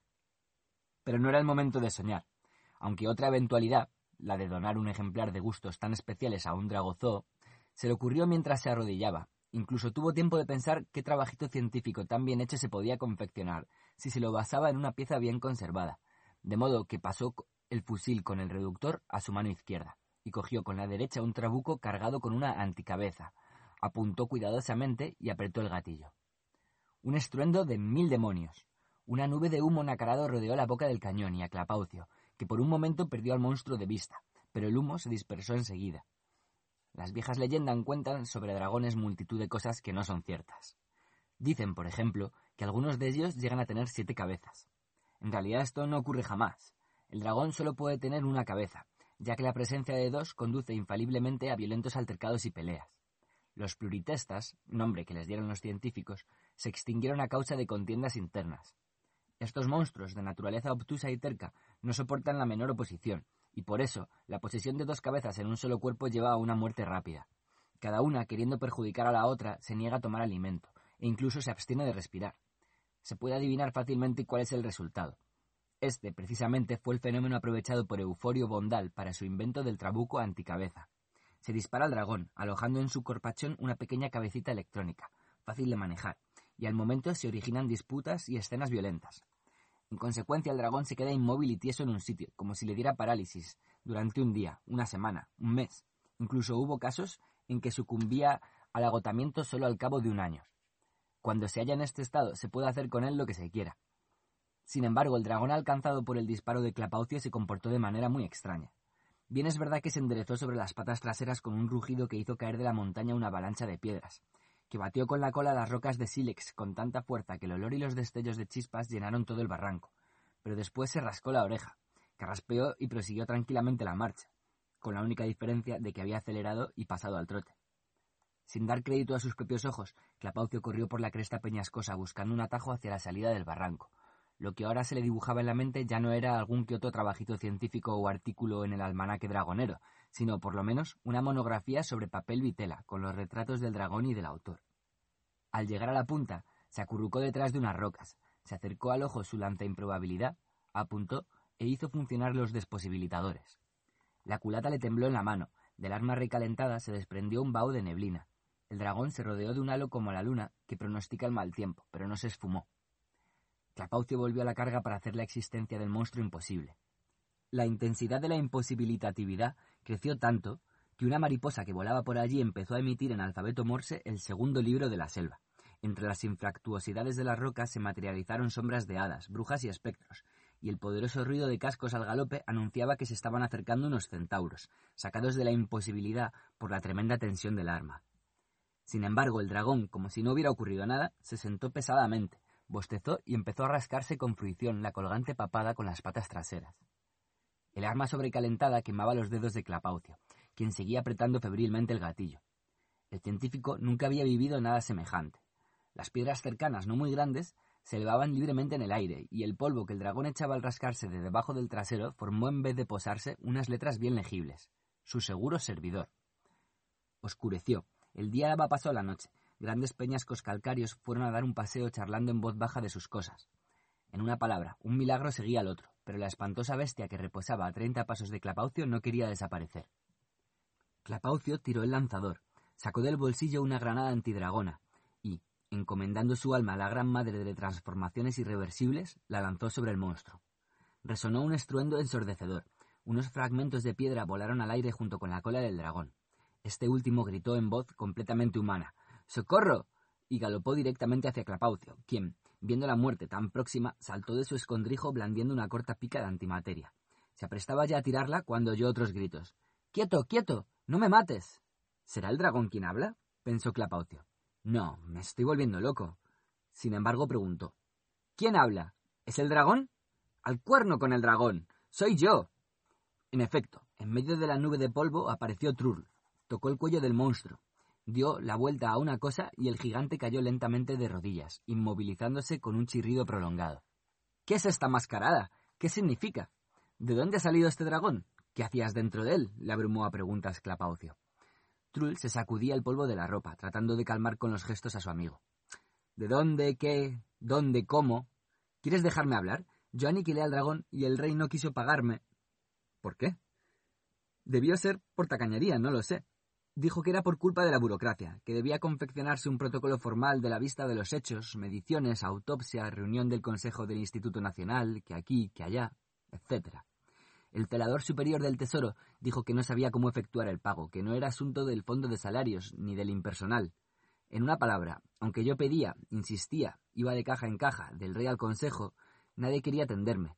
Incluso cuando me obligaron a producir una biografía con fotos, fui a donde el dragón, pero. Estaba ya en un estado irreversible. Lo despellejé, corté unas ramas de avellano, encontré luego un viejo poste de telégrafos y no necesité gran cosa más. Lo rellené y me, me puse a fingir. No puede ser. Recurriste a un truco tan bajo. Tú. ¿Pero para qué? En el fondo, no te han pagado. No entiendo nada. Qué tonto eres, hombre. Trull se encogió de hombros con conmiseración. ¿Y los tributos que no paran de traerme? Ya cobré más de lo que me correspondía. Oh, claro. La luz de la verdad iluminó a Clapaucio. Sin embargo, añadió. Pero está feo obligar. ¿Qué tiene de feo? Por otra parte, ¿qué daño hice? Me paseaba por las montañas y de noche rugía un poco. Estoy terriblemente cansado. Suspiró, sentándose al lado de Clapaucio. ¿De qué? ¿De rugir? No, verdaderamente no entiendes nada. Seguro que no es de rugir. Cada noche tengo que acarrear sacos de oro desde la gruta convenida, allá arriba. Me preparé allí una pista de despegue. Ya te quisiera ver a ti transportando fardos tan pesados durante noches enteras. Verías lo que significa.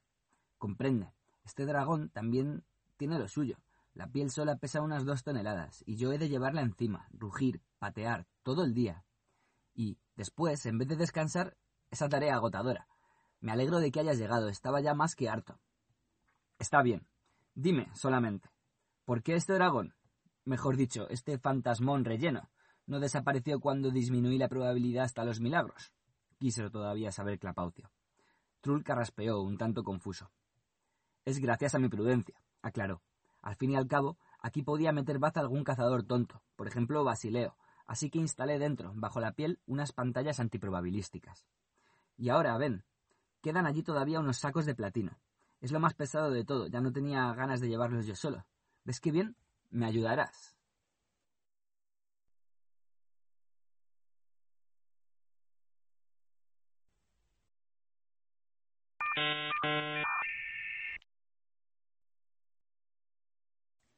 Expedición cuarta, o cómo Trull se sirvió de un mujerotrón para liberar al príncipe pantártico de las torturas del amor, y cómo luego tuvo que usarse un lanzaniños. Un día, al amanecer, mientras Trull reposaba vencido por el más profundo sueño, alguien llamó a la puerta de su morada con tanta fuerza que parecía que el visitante se proponía sacarla de los goznes. Cuando Trull descorrió los pestillos, abriendo a duras penas los ojos, ante su mirada se dibujó sobre el fondo todavía gris del cielo una enorme nave, parecida a un gigantesco pan de azúcar o a una pirámide voladora. Del interior de aquel coloso que se había posado frente a sus ventanas, bajaban por una ancha pasarela largas filas de camellos cargados de sacos. Unos robots pintados de negro y ataviados con chilabas y turbantes los descargaban ante el umbral de la casa. Lo hacían con tanta diligencia que en un momento Trull, que no comprendía nada de todo aquello, se vio encerrado en un alto terraplén semicircular de pesados fardos, entre los cuales quedaba libre un pasadizo angosto. Venía por él en aquel momento un electridalgo, de gran prestancia, con ojos tallados en estrella, con antenas de radar alzadas gallardamente y una capa cuajada de joyas echada con fantasía sobre un hombro. El poderoso señor se quitó su blindado sombrero, se lo volvió a poner y preguntó con una voz potente, pero suave como terciopelo. Tengo el honor de hablar con el señor Trull, construccionista de alto linaje. Pues sí, señor, soy yo. Tenga la bondad de entrar. Me perdonará el desorden. No sabía, quiero decir, que estaba durmiendo, farfulló Trull, muy turbado, ajustándose las escasas vestimentas. Su confusión aumentó cuando se dio cuenta de que solo llevaba encima un camisón, que por añadidura clamaba por una lavadora. El distinguido electridalgo parecía no advertir la imperfección del atuendo de Trull. Quitándose otra vez el sombrero, que vibró sonoramente por encima de su poderosa cabeza, entró en la casa con andares refinados. Trull pidió que le excusara un momento, corrió arriba para arreglarse un poco y volvió, bajando los peldaños de la escalera de dos en dos. Mientras tanto, el día se iba levantando, los primeros rayos del sol centellaban en los turbantes de los robots negros, que cantando nostálgicamente un viejo cantar de esclavos, la cabaña del tío Tom, rodearon en cuádruple fila la casa y la nave pirámide. Trull lo vio por la ventana cuando tomaba asiento frente a su huésped. El electridalgo lo contempló con una mirada resplandeciente y diamantina, y profirió estas palabras.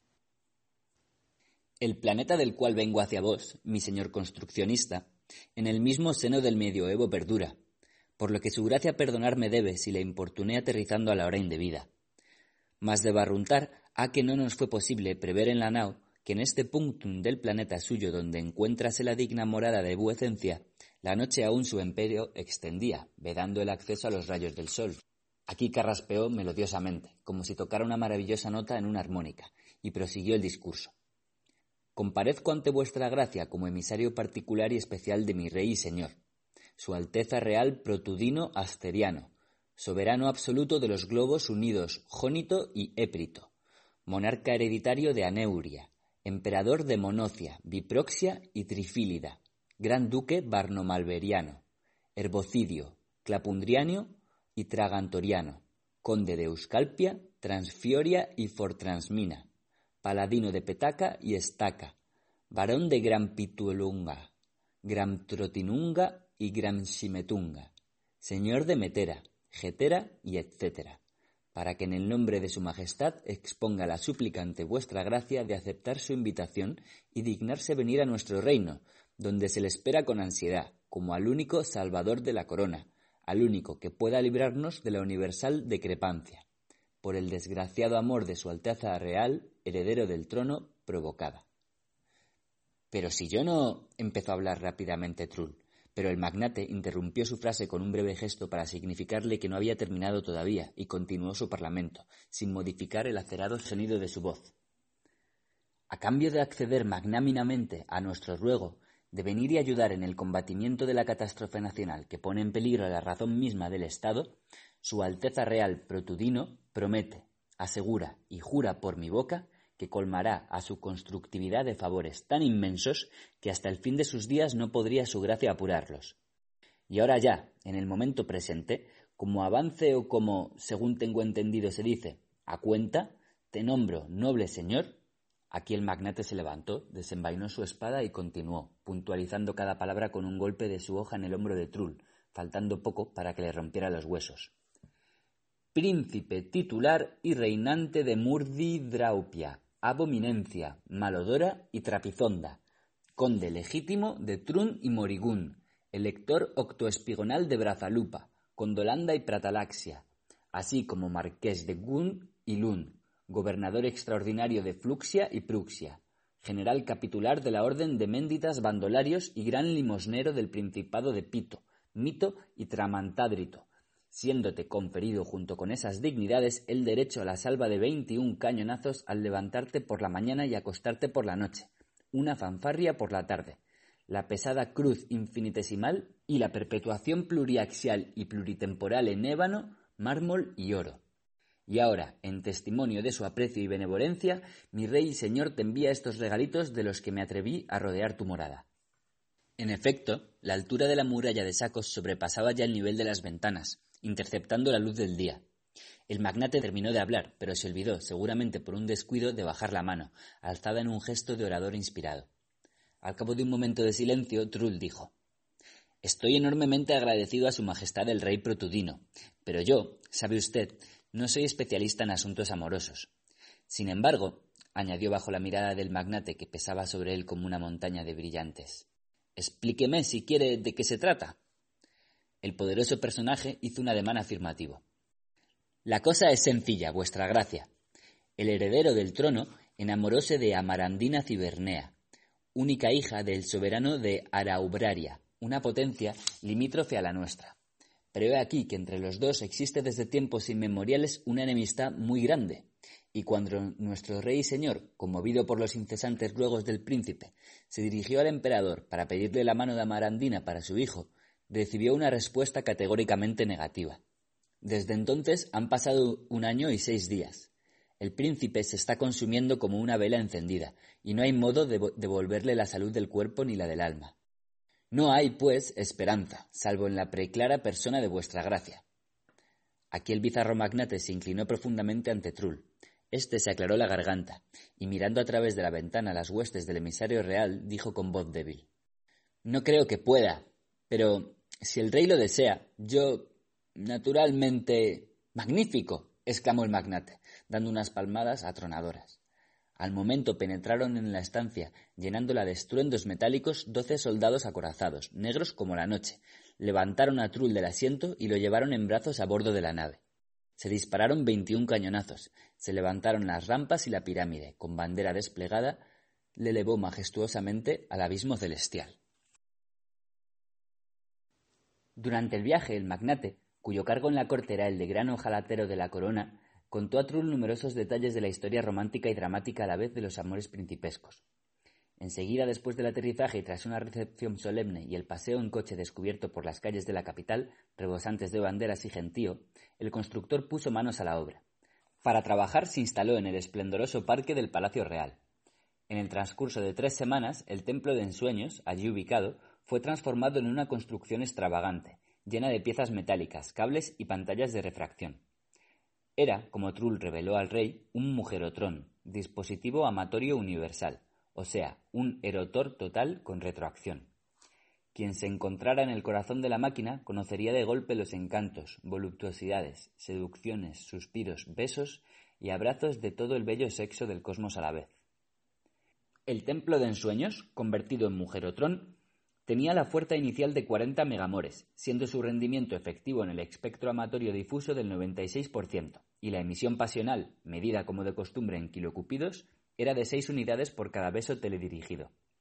El mujerotrón estaba equipado además con absorbedores retroactivos de locura amorosa, un reforzador en cascada abrazadero embelesador y un sistema automático de primera mirada, ya que Trull era partidario de la teoría del doctor Afrodontus, creador de la tesis del campo enamorante súbito.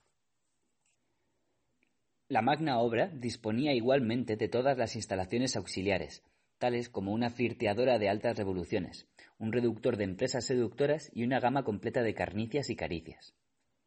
Fuera, en una cabina cristalada, se veían unos enormes indicadores en los que se podía observar detalladamente el transcurso de la cura desenamorante.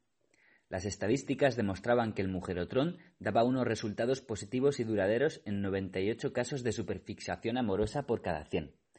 Por tanto, las posibilidades de salvar al príncipe eran enormes. Cuarenta pares y grandes del reino empujaron y arrastraron al heredero del trono por el parque hacia el templo de los ensueños, lentamente pero con constancia, conjugando lo categórico de su acción con el respeto debido a la sangre real. Como el príncipe no tenía la menor gana de ser desenamorado, embestía y pateaba a los fieles cortesanos con la cabeza y los pies. Cuando se logró por fin meter dentro al futuro monarca, se usaron almohadones de finísima pluma para no hacerle daño al empujar. Cuando se cerraron las escotillas, Trull, muy nervioso, conectó el autómata, que empezó a contar con voz monótona. Veinte, diecinueve, diez, hasta que pronunció más alto.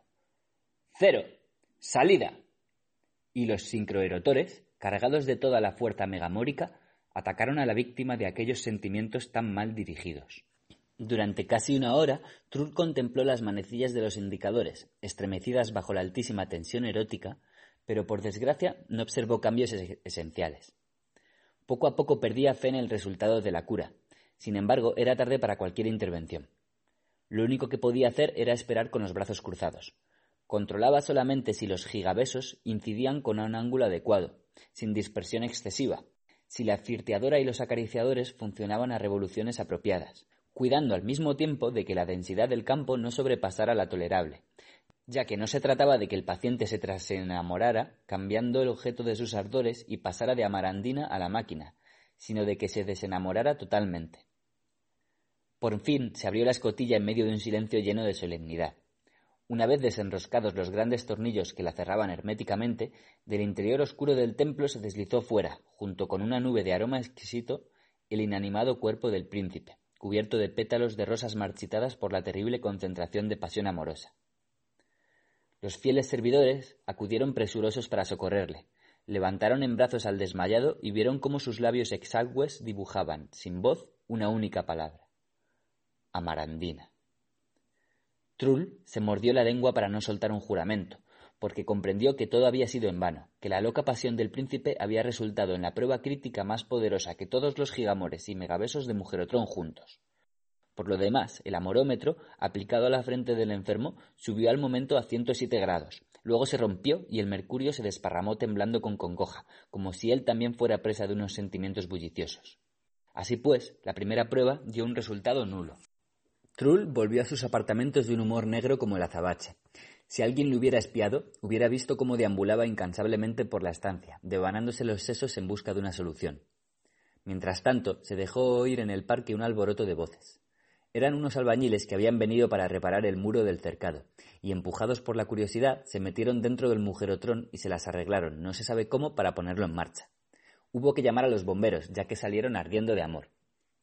En la prueba siguiente, Trull aplicó un equipo distinto, compuesto de una deslirizadora y un dispositivo trivializante. Sin embargo, digamos enseguida que este segundo intento fue también un fracaso. El príncipe no solamente no se desenamoró de Amarandina, sino que su pasión creció todavía más. Trull volvió a andar varias millas en sus apartamentos, leyó hasta altas horas de la noche libros de texto especializados en la materia, hasta que los estrelló contra la pared y al día siguiente pidió al magnate ojalatero que le proporcionara una audiencia con el rey. Una vez admitido ante la Majestad, dijo Alto Señor y Soberano, graciosa Majestad. Los sistemas desenamorantes, aplicados por mí, son los más poderosos que puedan pensarse. Tu hijo no se desenamorará mientras conserve la vida. Esta es la verdad que debo al trono. Guardió silencio el rey, abrumado por la terrible nueva. Trull prosiguió.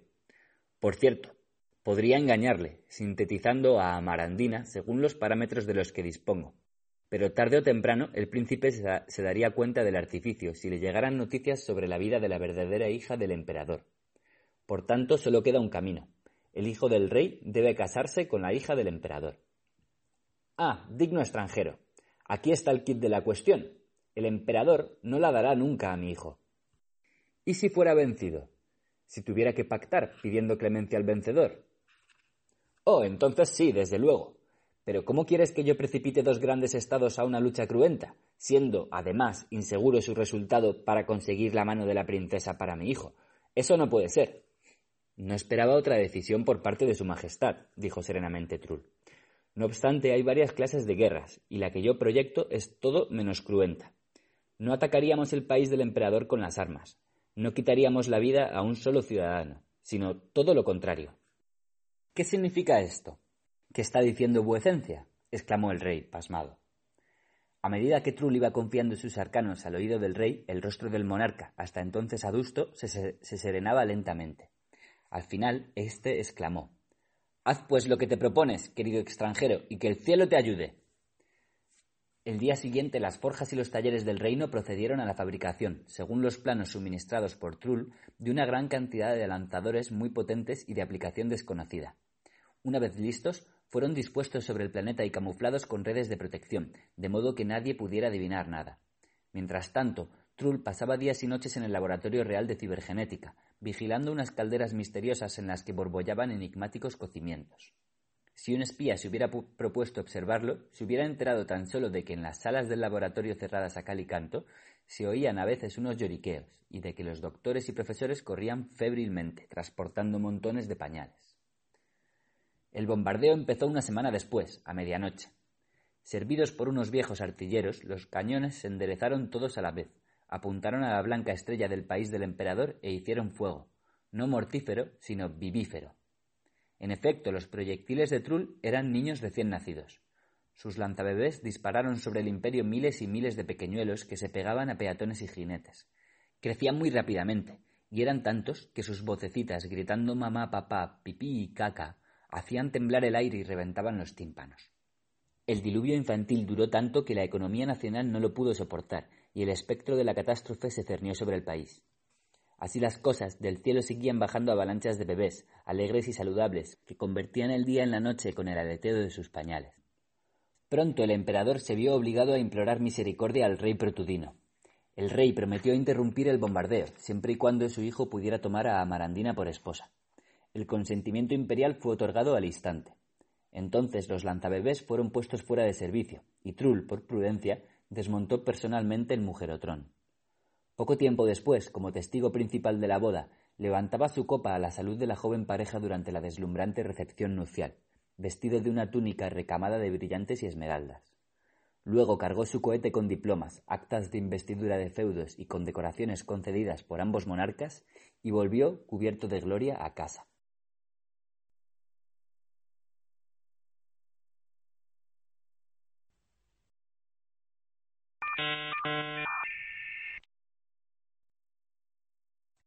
Expedición quinta o las travesuras del rey Valerión. No era la crueldad del rey Valerión de Cimberia lo que mortificaba a sus súbditos, sino su afición a divertirse. No organizaba, empero, grandes banquetes ni orgías nocturnas. Los juegos gratos al corazón del monarca eran sencillos e inocentes. Le entusiasmaban los juegos de prendas, la gallina ciega.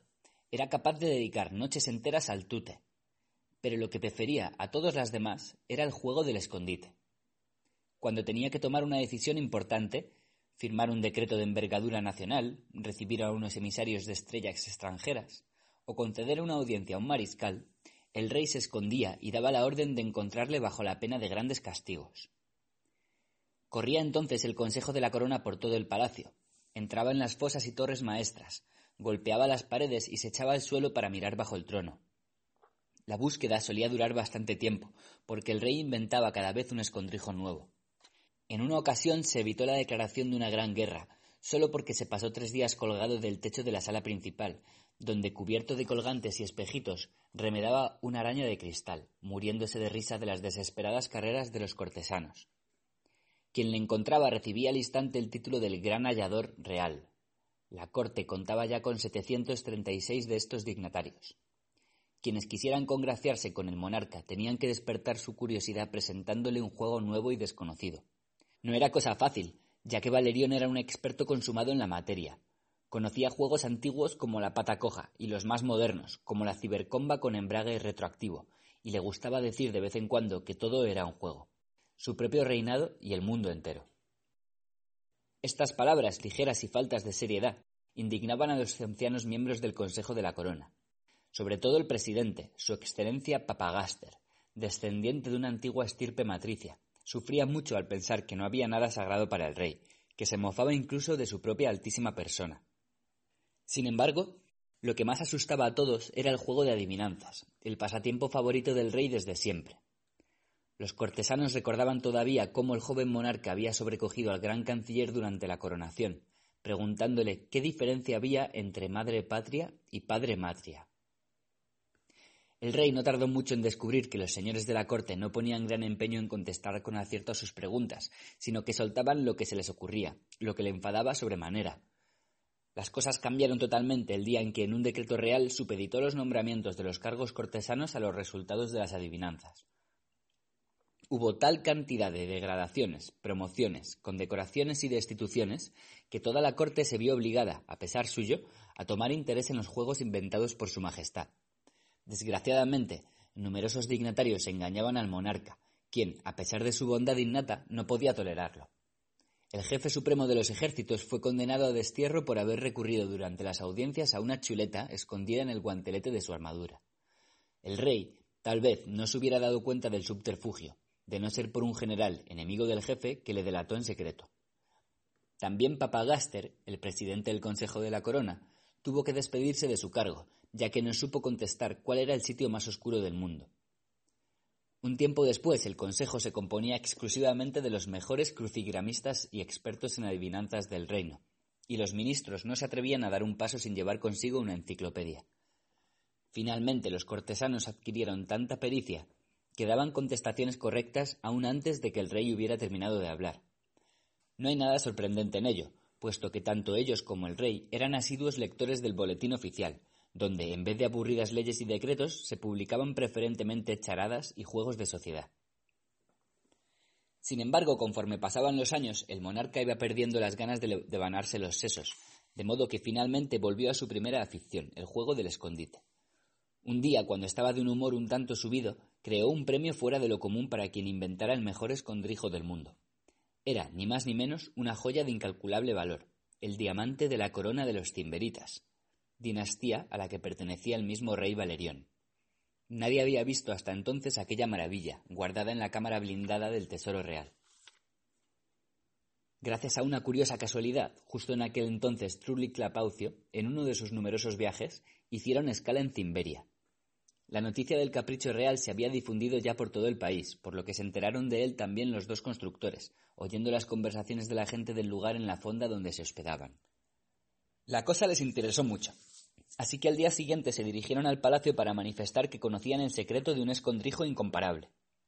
Sin embargo, los que codiciaban el premio eran tan numerosos que no hubo manera de abrirse paso entre el gentío. Volvieron, pues, desanimados a la fonda, para probar suerte un día después.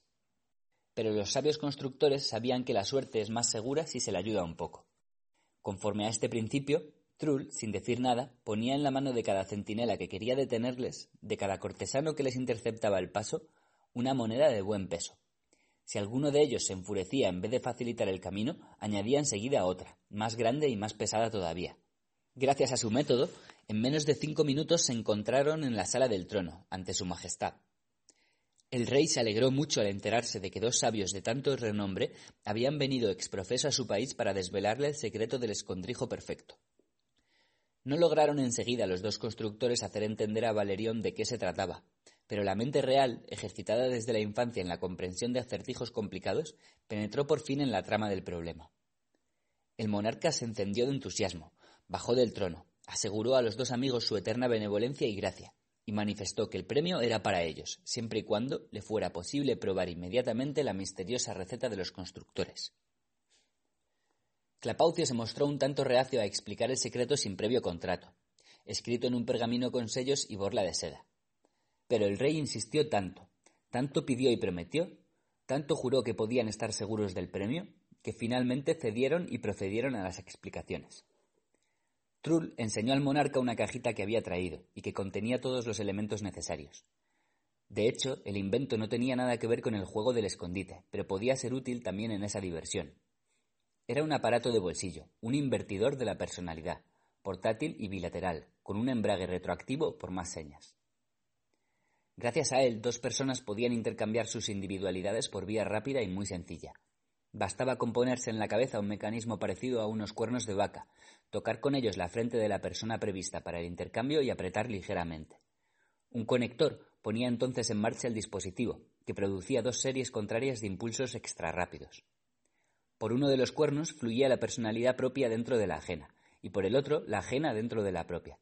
Se realizaba, por consiguiente, una descarga completa de la memoria, y al mismo tiempo se cargaba el vacío con la memoria perteneciente a la segunda persona. Para que Valerión comprendiera mejor cómo iban las cosas, Trull se encasquetó el aparato, y mientras le explicaba su funcionamiento, acercó los cuernos a la frente de su majestad, cuando de repente, éste, en el colmo de la impaciencia, dio un cabezazo tan fuerte que el conector puso en marcha el dispositivo, desencadenando un intercambio instantáneo de las dos personalidades. El fenómeno fue rápido e inesperado, de modo que Trull, que por primera vez probaba personalmente el aparato, ni siquiera lo notó. Clapaucio tampoco se dio cuenta, solo se asombró mucho cuando Trull interrumpió de pronto su lección, reanudada inmediatamente por el rey, quien se servía de expresiones como potenciales del paso no lineal subnemónico y flujo de la personalidad por el canal adiabático retroactivo. Pero al poco rato, mientras el rey continuaba hablando con voz aguda, Clapaucio adivinó por fin que allí había ocurrido algo malo. Entretanto, Valerión, instalado ya en el cuerpo de Trull, no prestaba la menor atención a la sabia exposición, sino que movía ligeramente brazos y piernas como para acomodarse más confortablemente en su nuevo cuerpo, que contemplaba sin cesar lleno de interés. De pronto, Trull, sintiendo que algo entorpecía sus elocuentes ademanes durante la explicación de los pasos críticos antientrópicos, miró su propia mano y se quedó de una pieza al ver que sostenía un cetro. Quiso hacer una pregunta, pero el rey estalló en una alegre carcajada y salió corriendo de la sala del trono. Trull echó a correr tras él, pero cayó al suelo, trabadas las piernas en la púrpura real. Entraron los cortesanos alarmados por el ruido de su caída y se abalanzaron sobre Clapaucio, creyendo que había atentado contra su majestad. Mientras Trull se levantaba del suelo con su cetro y corona, mientras explicaba a los cortesanos que no le había pasado nada, de Valerión oculto en el cuerpo del sabio no quedaba ni rastro. En vano Trull quiso perseguirle envuelto en púrpura. Los cortesanos le impidieron hacer tal cosa. Y como gritaba que no era el rey y que había habido un transbordo, opinaron que el exceso de trabajo mental para resolver rompecabezas debió de haber perjudicado la salud del regio cerebro. A pesar de sus protestas y gritos, lo metieron con mucho respeto en el dormitorio y llamaron a los médicos. En cuanto a Clapaucio, dos soldados de la guardia lo echaron a la calle. Volvió pues a la fonda, pensando, no sin inquietud, en las complicaciones que podían causar los hechos relatados. No cabe duda, se dijo a sí mismo, de que si yo me hubiera encontrado en el lugar de Trull, mi equilibrada inteligencia hubiera hecho reinar instantáneamente el orden. En vez de organizar escenas y gritar estupideces sobre transferencias, lo que por fuerza tenía que despertar sospechas de una enfermedad mental, hubiera dado la orden, aprovechando mi nuevo cuerpo, el del rey, de perseguir a Trull, es decir, a Valerión, que se está divirtiendo ahora en la ciudad, exigiendo al mismo tiempo que el segundo constructor se quedara cerca de mi real persona con carácter de consejero secreto. Pero aquel majadero perdido, así llamó en sus adentros a Trull Rey, se había dejado dominar por los nervios. No hay más remedio. Tengo que poner en marcha mis talentos de estratega, si no, esto no terminará bien. Como primera medida, Clapaucio rememoró todos sus conocimientos sobre el invertidor de la personalidad, le pareció que el más importante y al mismo tiempo el más grave era un peligro que el frívolo Valerión, desaparecido no se sabía dónde dentro del cuerpo de Trull, ignoraba por completo. Si, pongamos por caso, diera con los cuernos, sin quererlo, a un objeto material, su personalidad pasaría en el acto a él. Sin embargo, puesto que los objetos no tienen personalidad y por tanto no pueden ofrecer nada a cambio al intercambista, el cuerpo de Trull caería muerto, y el espíritu del rey, encerrado en una piedra, un poste de alumbrado o un zapato viejo, permanecería por los siglos de los siglos en aquella encarnación. Inquieto apresuró el paso. Cerca ya de la fonda encontró un animado grupo de lugareños, a través de cuya conversación se enteró de cómo su colega había escapado del palacio corriendo como si le persiguieran los demonios, y cómo, bajando a la carrera la empinada escalera que conducía al puerto, se había caído y se había fracturado una pierna. El accidente le causó una rabia incontenible. Echado allí sin poder moverse, empezó a vociferar que era el rey Valerión en persona. Daba órdenes de que le trajeran a sus médicos palaciegos, una silla de manos con almohadones de pluma y alcoholes aromáticos. Y cuando los presentes se reían de su locura, se arrastraba sobre el pavimento jurando como un carretero y rasgaba a jirones su ropa, hasta que un transeúnte, más misericordioso, por lo visto que los otros, se inclinó sobre él para levantarlo. Entonces el accidentado se arrancó de la cabeza la gorra, bajo la cual, todos los testigos oculares juraban haberlo visto, asomaron unos cuernos de diablo. El loco embistió con ellos la frente del buen samaritano, luego se desplomó en el suelo como muerto, todo rígido y silencioso, gimiendo tan solo con voz débil. En cambio, el embestido cambió en el acto como si le hubiera poseído el demonio, y bajó al galope la escalera del puerto bailando, saltando y dando codazos a la gente que se le interponía en el camino. Clapaucio por poco se desmaya de impresión cuando oyó todo esto, porque comprendió que Valerión, después de dañar el cuerpo de Trull que tan poco tiempo le había servido, se había trasladado al de un viandante desconocido. Ahora sí que empieza lo gordo, pensó con terror. ¿Cómo voy a encontrar a Valerión en un cuerpo nuevo que no conozco? ¿A dónde voy a buscarle bajo esta nueva forma? Trató de sonsacar hábilmente más información a aquellas personas, preguntando quién era el transeúnte que había demostrado tanta bondad al falso Trull herido y qué había pasado con los cuernos. Desgraciadamente, nadie sabía nada acerca del samaritano, salvo que llevaba un traje de marino, pero extranjero, como si hubiera llegado en un barco de algún país lejano. De los cuernos tampoco supieron dar cuenta. Sin embargo, un mendigo que vivía a la intemperie por no tener casa y cuyas piernas, no engrasadas, se las había comido el orín hasta el punto de que él tuvo que sustituirlas por unas ruedecitas atornilladas a las caderas, lo que le proporcionó una posición ventajosa para observar cuánto pasaba cerca del nivel del suelo, dijo a Clapaucio que el misericordioso marinero había arrancado los cuernos de la cabeza del yacente, con tanta rapidez que nadie vio lo ocurrido. Parecía, por tanto, que los medios de intercambio seguían en poder de Valerión y que el arriesgado procedimiento de transferencia de cuerpo en cuerpo podía durar mucho todavía. De momento el rey había desaparecido junto con su huésped, el marinero, hecho que preocupó enormemente a Clapaucio. Qué mala suerte, pensó. Si es un marinero, su barco debe de zarpar dentro de poco tiempo. Si no aparece a bordo a la hora prevista, y no aparecerá porque no sabe a qué barco pertenece, el capitán acudirá a la vigilancia del puerto, que lo detendrá como a un fugitivo, un desertor. De este modo, el rey Valerión quedará encerrado en un calabozo, y si, desesperado, se le ocurre golpear con los cuernos, o sea, con el aparato, el muro de la cárcel, caerá sobre él una desgracia eterna. Así, a pesar de que las posibilidades de encontrar al marinero que servía de escondrijo a Valerión eran mínimas, Clapaucio se dirigió sin demora al puerto. La suerte le acompañó. De lejos ya vio un nutrido grupo de gente. Guiado por el presentimiento, se juntó con ellos escuchando las conversaciones y se enteró de que había pasado lo que él temía. Apenas unos momentos antes, un honorable armador, propietario de toda flota mercantil, reconoció en el muelle a un marinero suyo, de notoria honradez y rectitud.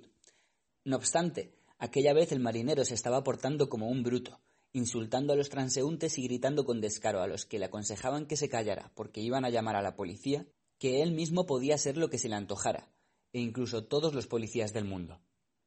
Cuando el armador, escandalizado, le llamó la atención, el marinero le pegó tan brutalmente con un palo recogido del suelo que el palo quedó hecho astillas. En aquel momento llegó una patrulla de vigilancia del puerto, lugar de frecuentes peleas como suelen serlo los puertos de mar. Quiso la casualidad que fuera a su mando el comandante del distrito en persona, quien al ver que el marinero no hacía caso a sus advertencias y continuaba en su actitud rebelde e insubordinada, dio la orden de arrestarlo inmediatamente. Antes de que tuvieran tiempo de esposarle, el marinero se abalanzó como un loco sobre el comandante y lo embistió con una especie de cuernos que le sobresalían de la frente. En este mismo instante el hombre cambió por completo. Se calmó y proclamó en voz fuerte y categórica que él era un policía, y no un policía cualquiera, sino el jefe de la vigilancia del puerto. En cambio, el comandante, en vez de enfadarse al oír esos disparates, soltó grandes carcajadas, como si la cosa le divirtiera mucho, dejando mudos de asombro a sus subordinados a los cuales ordenó echar cuanto antes al marinero al calabozo, haciendo uso de un buen palo si fuera necesario. Así pues, en una hora escasa Valerión había cambiado de cuerpo por tercera vez, trasladándose al del comandante de policía. Este último, entretanto, estaba encerrado en un profundo calabozo de la cárcel. Clapaucio suspiró, abrumado, y se dirigió directamente a la comisaría, ubicada en un edificio de piedra cercano a la orilla del mar. Como gracias a una circunstancia feliz, nadie le había interceptado el paso. Entró y fue abriendo las puertas de unos cuartos vacíos, hasta que en uno de ellos se encontró ante un gigante armado hasta los dientes, embutido en un uniforme un tanto estrecho, que le miró severamente e hizo un ademán de echarle fuera. Sin embargo, en el instante siguiente, aquel fornido personaje a quien Clapaucio veía por primera vez en su vida, le guiñó de repente un ojo y prorrumpió en carcajadas, lo que transformó extraordinariamente su cara, no acostumbrada a reír. Tenía un bozarrón fuerte, sin duda alguna policial, pero su modo de reír y sus guiños le recordaron en el acto a Clapaucio al rey Valerión, a quien tenía efectivamente bajo la forma de otra persona.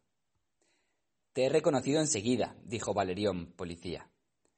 Estuviste en el palacio con tu colega, el que me dio el aparato, ¿verdad? ¿Qué te parece?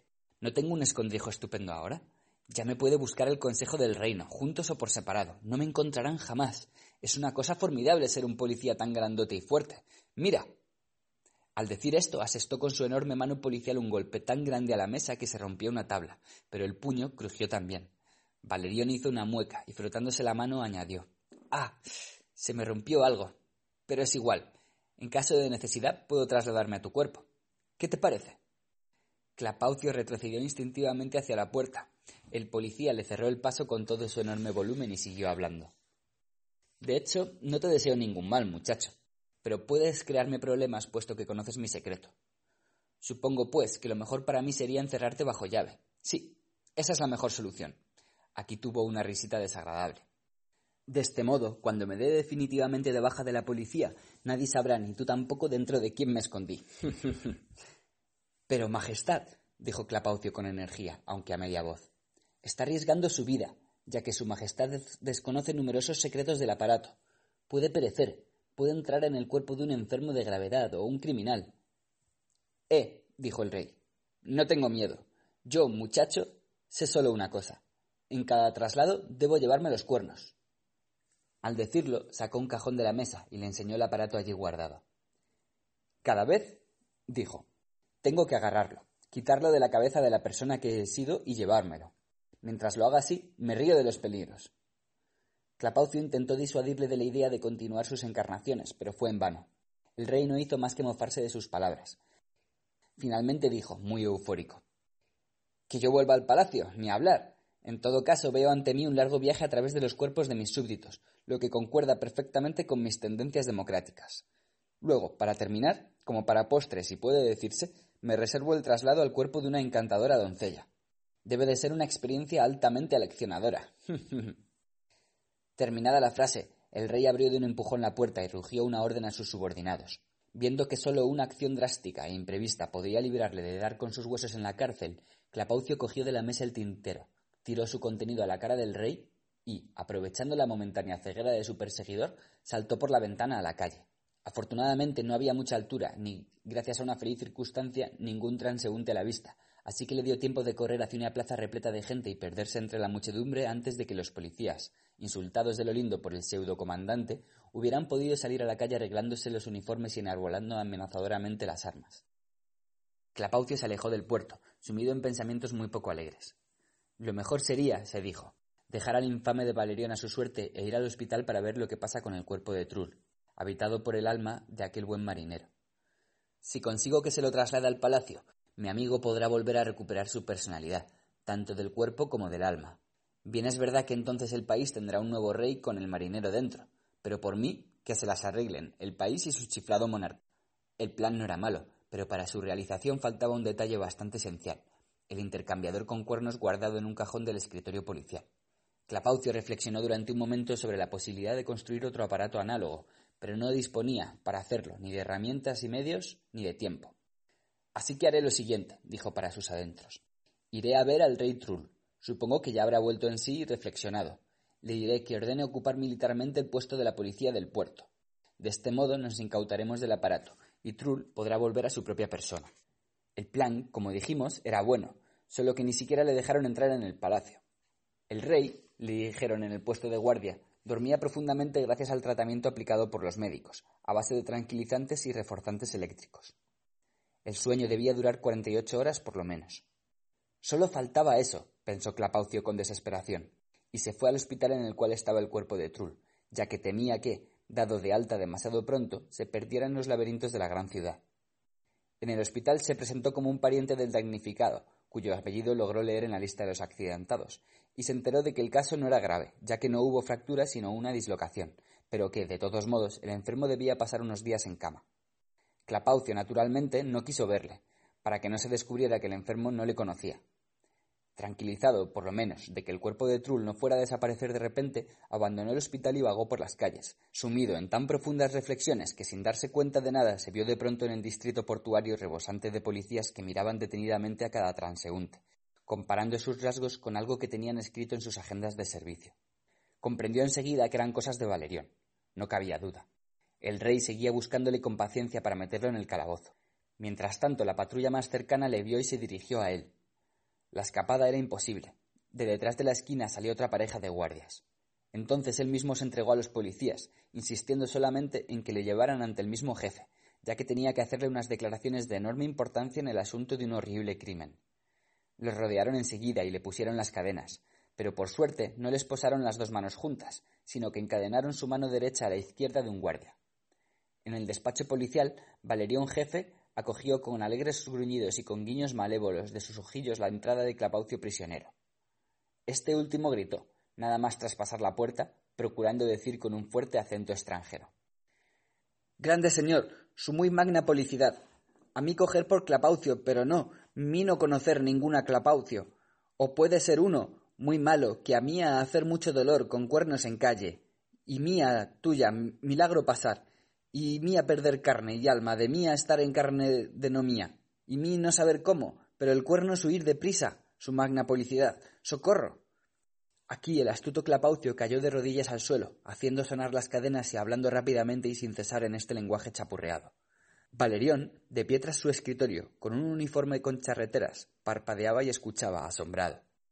Cuando miró bien al arrodillado, pareció convencerse de la verdad de sus palabras, ya que Clapaucio, de camino al puesto, se había apretado la frente con los dedos de su mano libre, dejando en ella dos señales parecidas a las que imprimían los cuernos del aparato. De modo que ordenó quitar las cadenas a Clapaucio, echó fuera a todos los guardias y cuando se quedaron a solas, le apremió para que le contara detalladamente lo ocurrido.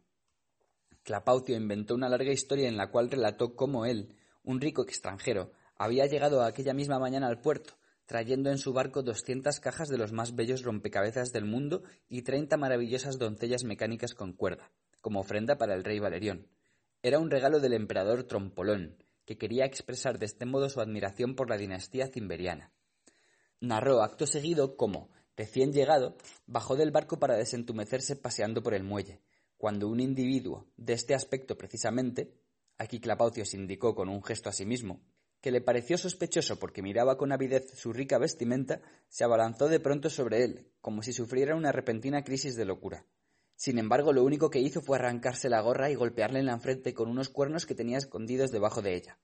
Fue entonces cuando ocurrió el tremendo misterio del intercambio de almas. Hay que reconocer que Clapaucio puso en su relato el máximo afán de hacerlo verosímil.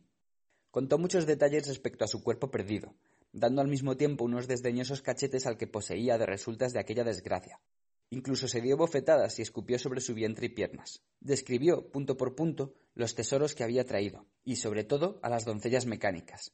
Habló de su familia, abandonada allí en la patria, de sus hijos máquina y de sus perritos eléctricos, de su mujer, una de las trescientas, que sabía preparar una salsa de guiones jugosos, tan buena que ni siquiera el emperador Trompolón comía una mejor. Llevó las confidencias a tal punto que reveló al comandante de la policía su mayor secreto, había quedado con el capitán de su barco en que éste entregaría el tesoro a cualquier persona que subiera a bordo y pronunciara el santo y seña que sólo ellos dos conocían. Valerión Policía escuchó con avidez todo este caótico cuento, que le pareció lleno de lógica. Clapaucio, en efecto, pudo querer esconderse de la persecución y lo hizo trasladándose al cuerpo de un extranjero, a quien escogió a causa de su atavío lujoso, que demostraba su riqueza. Gracias a esta transferencia, esperaba conseguir grandes bienes. La cara del rey reflejaba una gran concentración mental, Haciendo preguntas capciosas, trató de sonsacar el santo y seña secreto al extranjero, quien, después de resistirse un poco, pero no demasiado, se lo dijo al oído en voz baja. La palabra mágica era Oniterk. El insigne constructor estaba ya seguro de haber hecho tragar el anzuelo a Valerión. Este, enamorado de los rompecabezas, no deseaba que se los ofrecieran al rey, que en aquel entonces no era él. Se lo creyó todo, incluso que Clapaucio disponía de otro intercambiador. Por cierto, no había ningún motivo para pensar que era imposible. Estaban ahora sentados en silencio.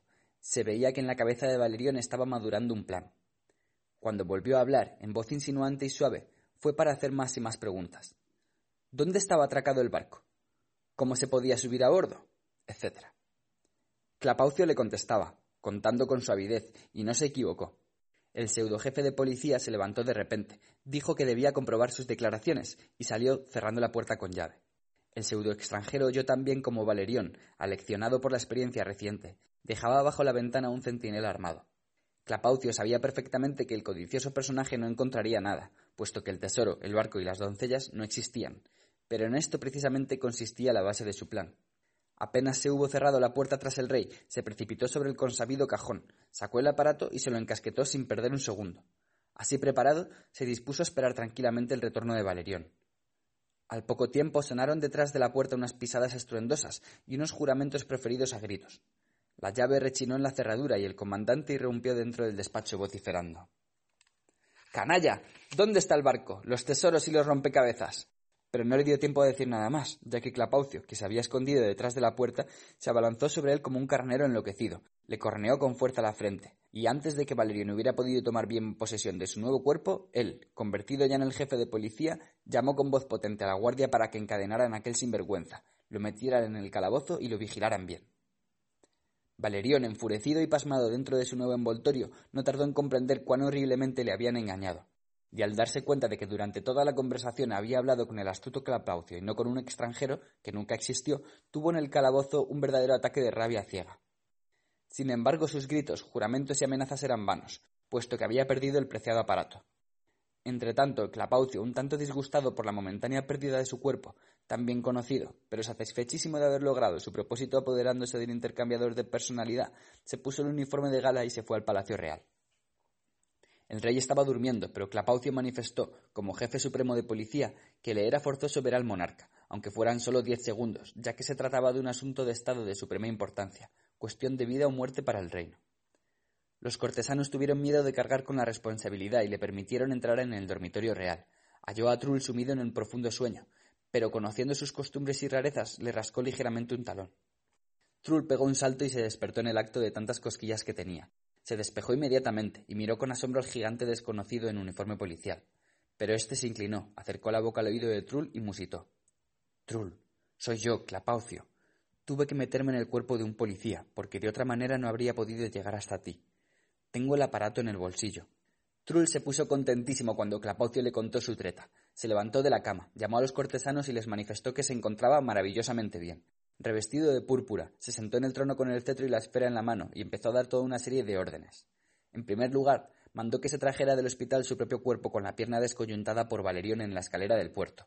Cumplida la orden, exigió que los médicos palaciegos cuidaran al accidentado con el mayor esmero y atención. Acto seguido, después de celebrar un consejo con el jefe de policía, o sea, Clapaucio, decidió restablecer en el país el estado de equilibrio general y legítimo. No era nada fácil, ya que los hechos se habían complicado y embrollado de mala manera.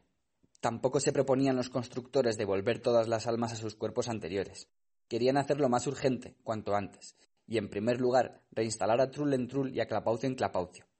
El pseudo-rey ordenó, pues, que trajeran ante su persona a Valerión, encadenado y encerrado en el cuerpo de su colega.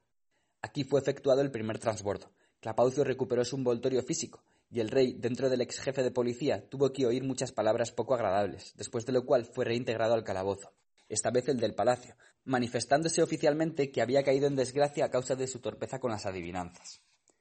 Al día siguiente el cuerpo de Trull estaba lo bastante restablecido para arriesgar la mudanza. No obstante, quedaba un asunto por resolver. Los dos amigos consideraban que no sería correcto por su parte abandonar aquel país sin implantar previamente un buen orden en la cuestión de la sucesión al trono. Huelga decir que estaban firmemente decididos a no devolvérselo a Valerión, de modo que, después de deliberar, revelaron al honrado marinero, huésped del cuerpo de Trull, el secreto de toda la situación, no sin haberle hecho jurar antes que nunca lo repetiría a nadie. Viendo el sentido común que albergaba el alma sencilla de aquel hombre de mar, le consideraron digno de reinar. Se hizo el traslado. Trull se convirtió en Trull y el marinero en rey. Antes, Clapaucio había dispuesto que trajeran al palacio un gran reloj con cucú, que había visto durante sus deambulaciones por la ciudad en una tienda de antigüedades, y se procedió al traslado de la inteligencia del rey al cucú y la de este último a la persona del policía. De este modo se cumplió perfectamente la justicia, ya que el rey tuvo desde entonces la obligación de trabajar a conciencia dando las horas día y noche, instigado a ellos en los momentos oportunos por unos punzantes piñones del reloj. Este era el precio, no demasiado elevado, que Valerión, colgado de la pared, debía pagar durante el resto de su vida por sus desatinadas diversiones y el atentado a la salud de los constructores. En cuanto al jefe, le fue restituido su cargo anterior, que desempeñó con pleno éxito, ya que la inteligencia de un cucú resultó más que suficiente para ello. Una vez terminadas estas gestiones, los dos amigos se despidieron rápidamente del rey marino, recogieron sus maletas en la fonda y emprendieron el viaje de retorno, dejando atrás sin pena alguna aquel reino tan poco hospitalario. Es preciso añadir que la última acción de Trull, mientras se encontraba en el cuerpo del rey, fue bajar a la cámara del tesoro de la corona, de donde se llevó el diamante de la dinastía cimberiana. Reconozcamos en justicia que le correspondía ese premio por haber inventado el escondrijo ideal.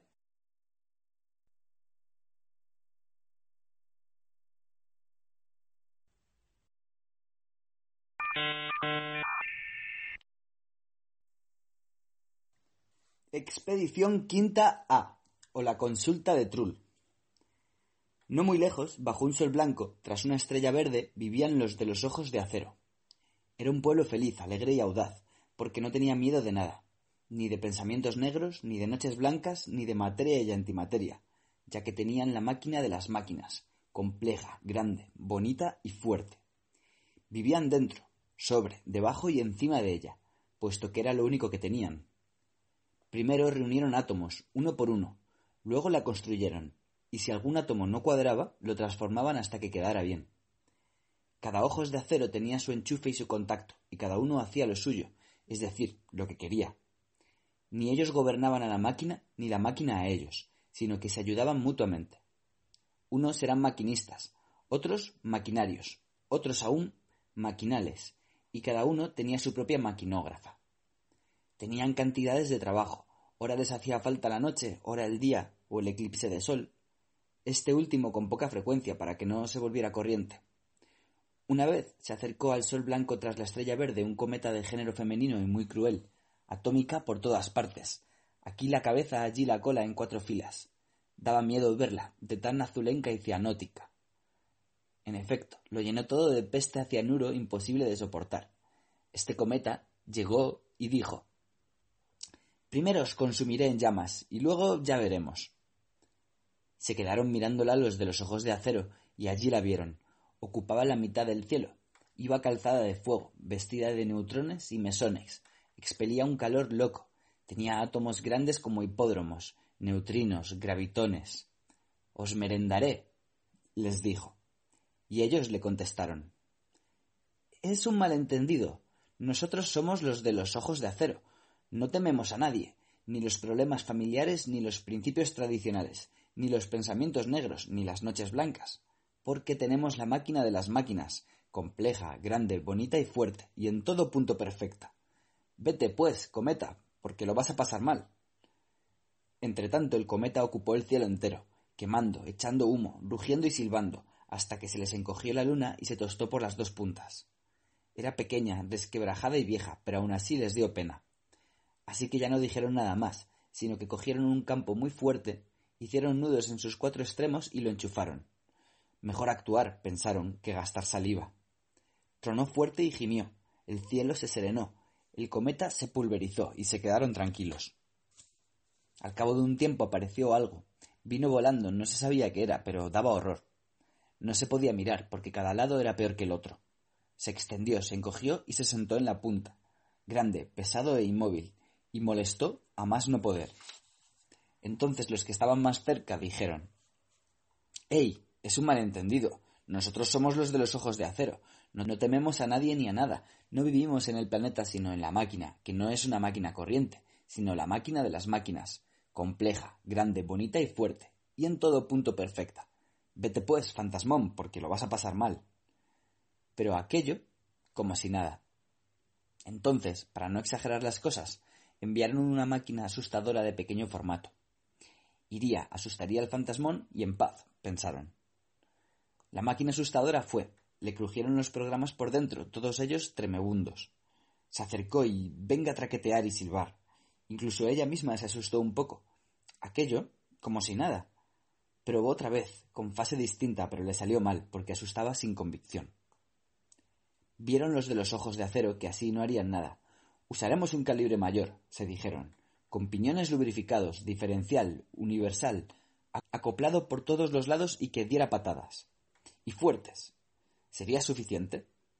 Tranquilos, gente pacífica. Va con energía atómica. Así que enviaron una máquina universal, doblemente diferencial, de revoluciones silenciosas y acoplamiento retroactivo, con un maquinógrafo y una maquinógrafa dentro. Por si esto fuera poco, encima le engancharon la maquinita asustadora. Se acercó sin el menor ruido gracias a los piñones lubrificados. Se paró y contó. Cuatro cuartos, tres cuartos, dos cuartos, un cuarto, cero. Muerte. ¡Zas! Setas por todas partes, como los mejores robellones, solo que éstas brillaban, porque eran radiactivas. El lubrificante se desparramó, los piñones saltaron, el maquinógrafo con la maquinógrafa miraron por las cotillas y ya estaba, pero. ¡Ca! ni un rasguño. Los de los ojos de acero deliberaron y construyeron una máquina que construyó una maquinaria que construyó una maquinaza, tan grande que las estrellas más cercanas tuvieron que huir más al fondo. Y dentro le metieron la de piñones lubrificados y en el centro la máquina asustadora. Se acabaron las bromas. La maquinaza hizo un esfuerzo tremendo y ¡zas! hubo un gran estruendo. Las cosas se estuvieron cayendo. Saltó una seta más grande que un continente, tinieblas y rechinar de dientes ni se sabía quién rechinaba de tan oscuro que estaba. Cuando todo se hubo calmado, tuvieron los de los ojos de acero una sorpresa. Aquello seguía tan orondo, y las tres máquinas, hechas polvo, yacían en el suelo. Entonces se pusieron serios y pensaron Nosotros somos maquinarios y maquinistas. tenemos maquinógrafos y la máquina de las máquinas, compleja, grande, bonita y fuerte, y en todo punto perfecta. ¿Cómo se le puede resistir ese fantasmón sentado allí, tan tranquilo? Se arremangaron, pues, y a trabajar. Hicieron un enorme árbol ariete y dijeron Se lo plantaremos debajo, sacará raíces, crecerá, se le meterá dentro, lo despanzurrará y adiós fantasmón. Y en efecto todo ocurrió exactamente como habían previsto, solo que lo del adiós no resultó y las cosas quedaron como antes. Aquella vez los de los ojos de acero cayeron en la desesperación por primera vez en su vida. Tan de nuevo les venía que no sabían qué les estaba pasando, pero se movilizaron y deliberaron, hicieron trampas, lazos y cercados. Tal vez se pegue, o caiga, o encierre. Lo probaron todo porque ya no sabían qué se podía hacer. Todo funcionó muy bien, pero sin dar resultado. Ya se les habían terminado las fuerzas y las ideas, cuando vieron que alguien venía. Parecía que iba montado a caballo, pero no, los caballos no tienen ruedas. Podía pues ser una bicicleta, pero las bicicletas no tienen pico. Debía de ser entonces un cohete. Pero los cohetes no tienen silla. No se sabía, pues, en qué, pero en cambio sí se veía quién venía. Bien sentado en la silla como un centauro, sereno y sonriente, cada vez más cerca, el mismísimo Trull, el constructor, de paseo, o quizá de expedición. Ya de lejos se notaba que era una persona importante. Cuando se acercó y bajó, se lo contaron todo. Somos los de los ojos de acero, le dijeron. Tenemos la máquina de las máquinas, compleja, grande, bonita y fuerte, y en todo punto perfecta. Ahorramos átomos y la construimos solos. No nos da miedo nadie, ni los problemas familiares, ni los principios tradicionales. Y he aquí que vino aquello. Se sentó y no se mueve. ¿Probasteis a espantarlo? se dignó preguntar Trull. Hemos probado con la maquinita asustadora y con la maquinaria, y con la maquinaza de piñones lubrificados y átomos como hipódromos.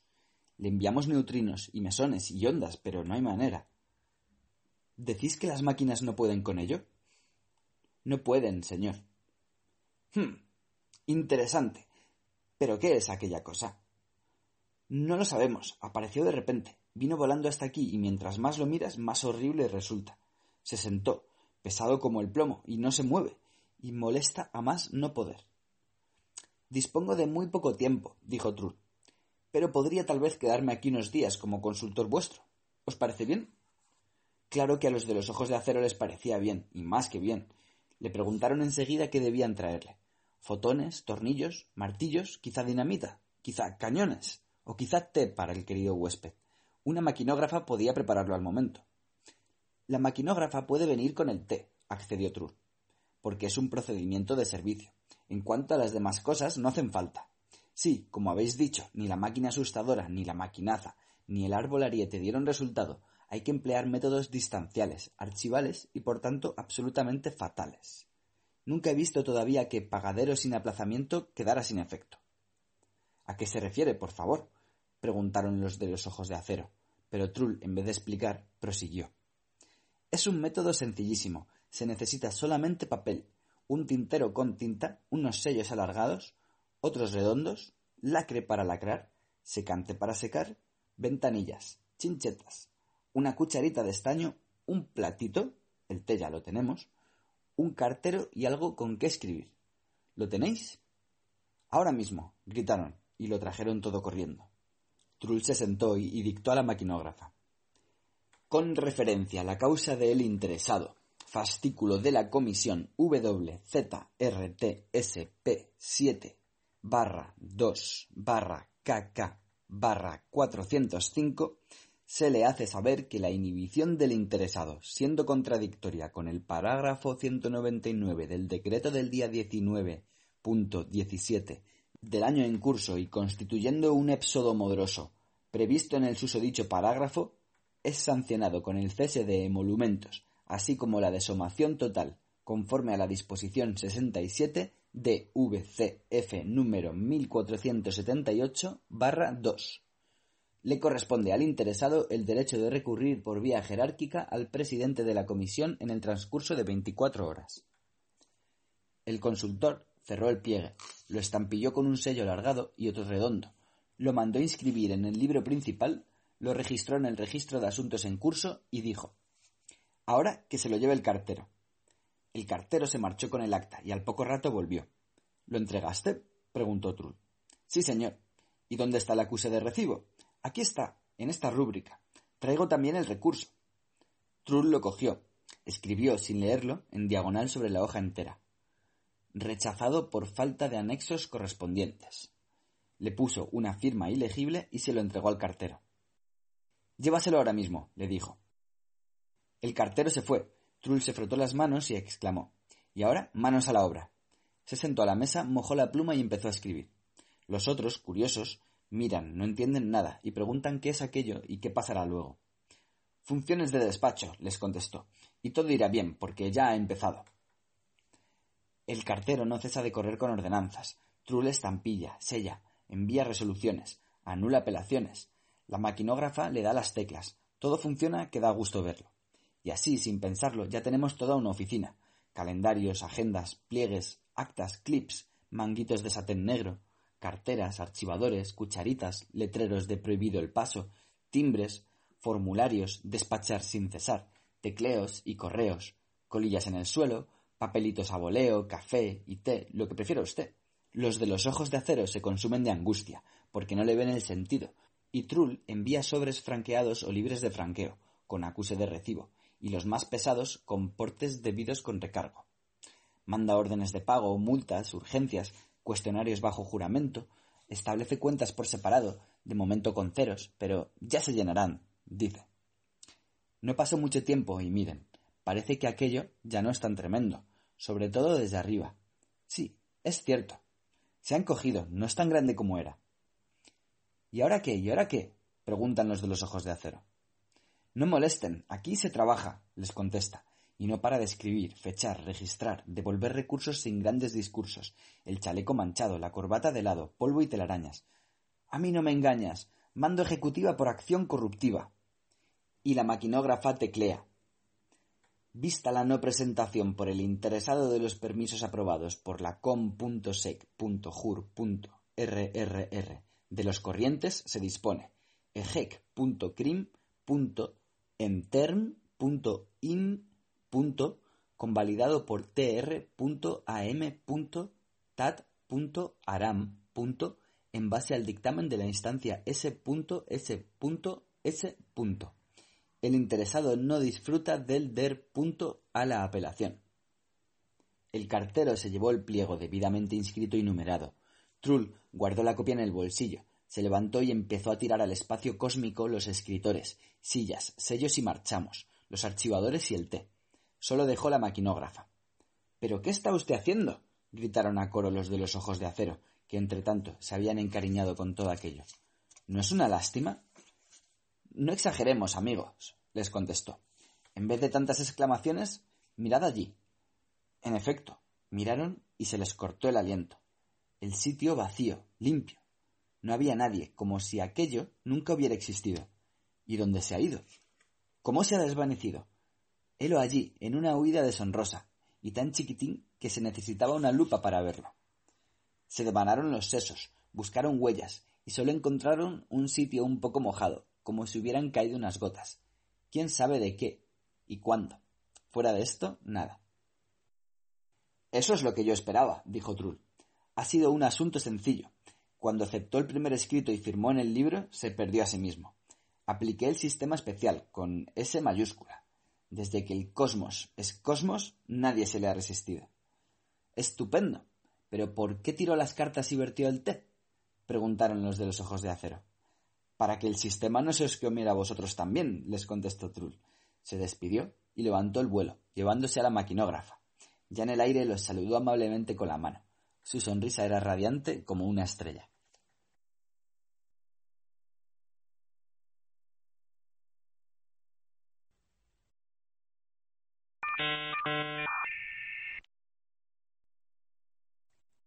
Expedición sexta.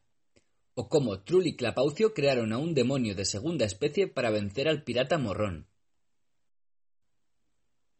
Desde los pueblos de Soles Mayores, dos pistas de caravanas al sur llevan. La primera, más antigua, de Tetrastrellón a Gaurozauro, estrella muy alevosa, de resplandor variable, que al apagarse, al enano de Abasitas se asemeja a los viajeros engañando y haciendo que se extravíen y en el desierto de velos negros entran, del que una caravana entre diez sale con vida. La segunda pista, la nueva, por el imperio de los Mirapudos fue practicada. Cuando sus esclavos coheteros un túnel de seis mil millones de supermillas de largo perforaron a través del mismo Gaurozauro blanco. La entrada septentrional del túnel de este modo buscarse debe, desde el último de los soles mayores, el curso recto hacia el polo se mantendrá durante siete padrenuestros eléctricos. Luego, a la izquierda, a velocidad escasa, hasta que una pared de fuego aparezca. Es un costado de Gaurozauro, y en él, en medio de las llamas blancas, la entrada del túnel como un punto negro se vislumbra. De allí hacia abajo, en vuelo recto a la entrada se apunta sin temor alguno, puesto que por el túnel ocho naves borda contra borda pasar pueden. La vista que de allí se disfruta no tiene par. Lo primero que los ojos del viajero ven por los cristales de observación es el salto de fuego de los zarotracos, y luego depende del tiempo que hace. Si las inferioridades de la estrella por tormentas magnéticas son removidas, que a mil o dos mil millones de millas estallan, se ven grandes remolinos de fuego y sus arterias llameantes con destellos blancos cegadores. Si la tormenta más cerca está, o un taifún de séptima fuerza, la bóveda tiembla y se estremece, como si tuvieran que caer de ella masas encendidas, mas solo es apariencia. La masa se mueve, pero no cae. Arde, pero no quema. Por el poderío de los campos fuertes sojuzgada. Viendo que la pulpa protuberencial se hincha y se esponja, y los nidos de larguísimos rayos, que se llaman infernalias, a la nave se avecinan, se cogerá con mayor fuerza el timón, y el piloto pondrá en práctica toda su experiencia y sabiduría de guiar naves. No el mapa, sino aquel revuelo de fuego observando, pues nunca se repiten dos veces las condiciones de esa travesía.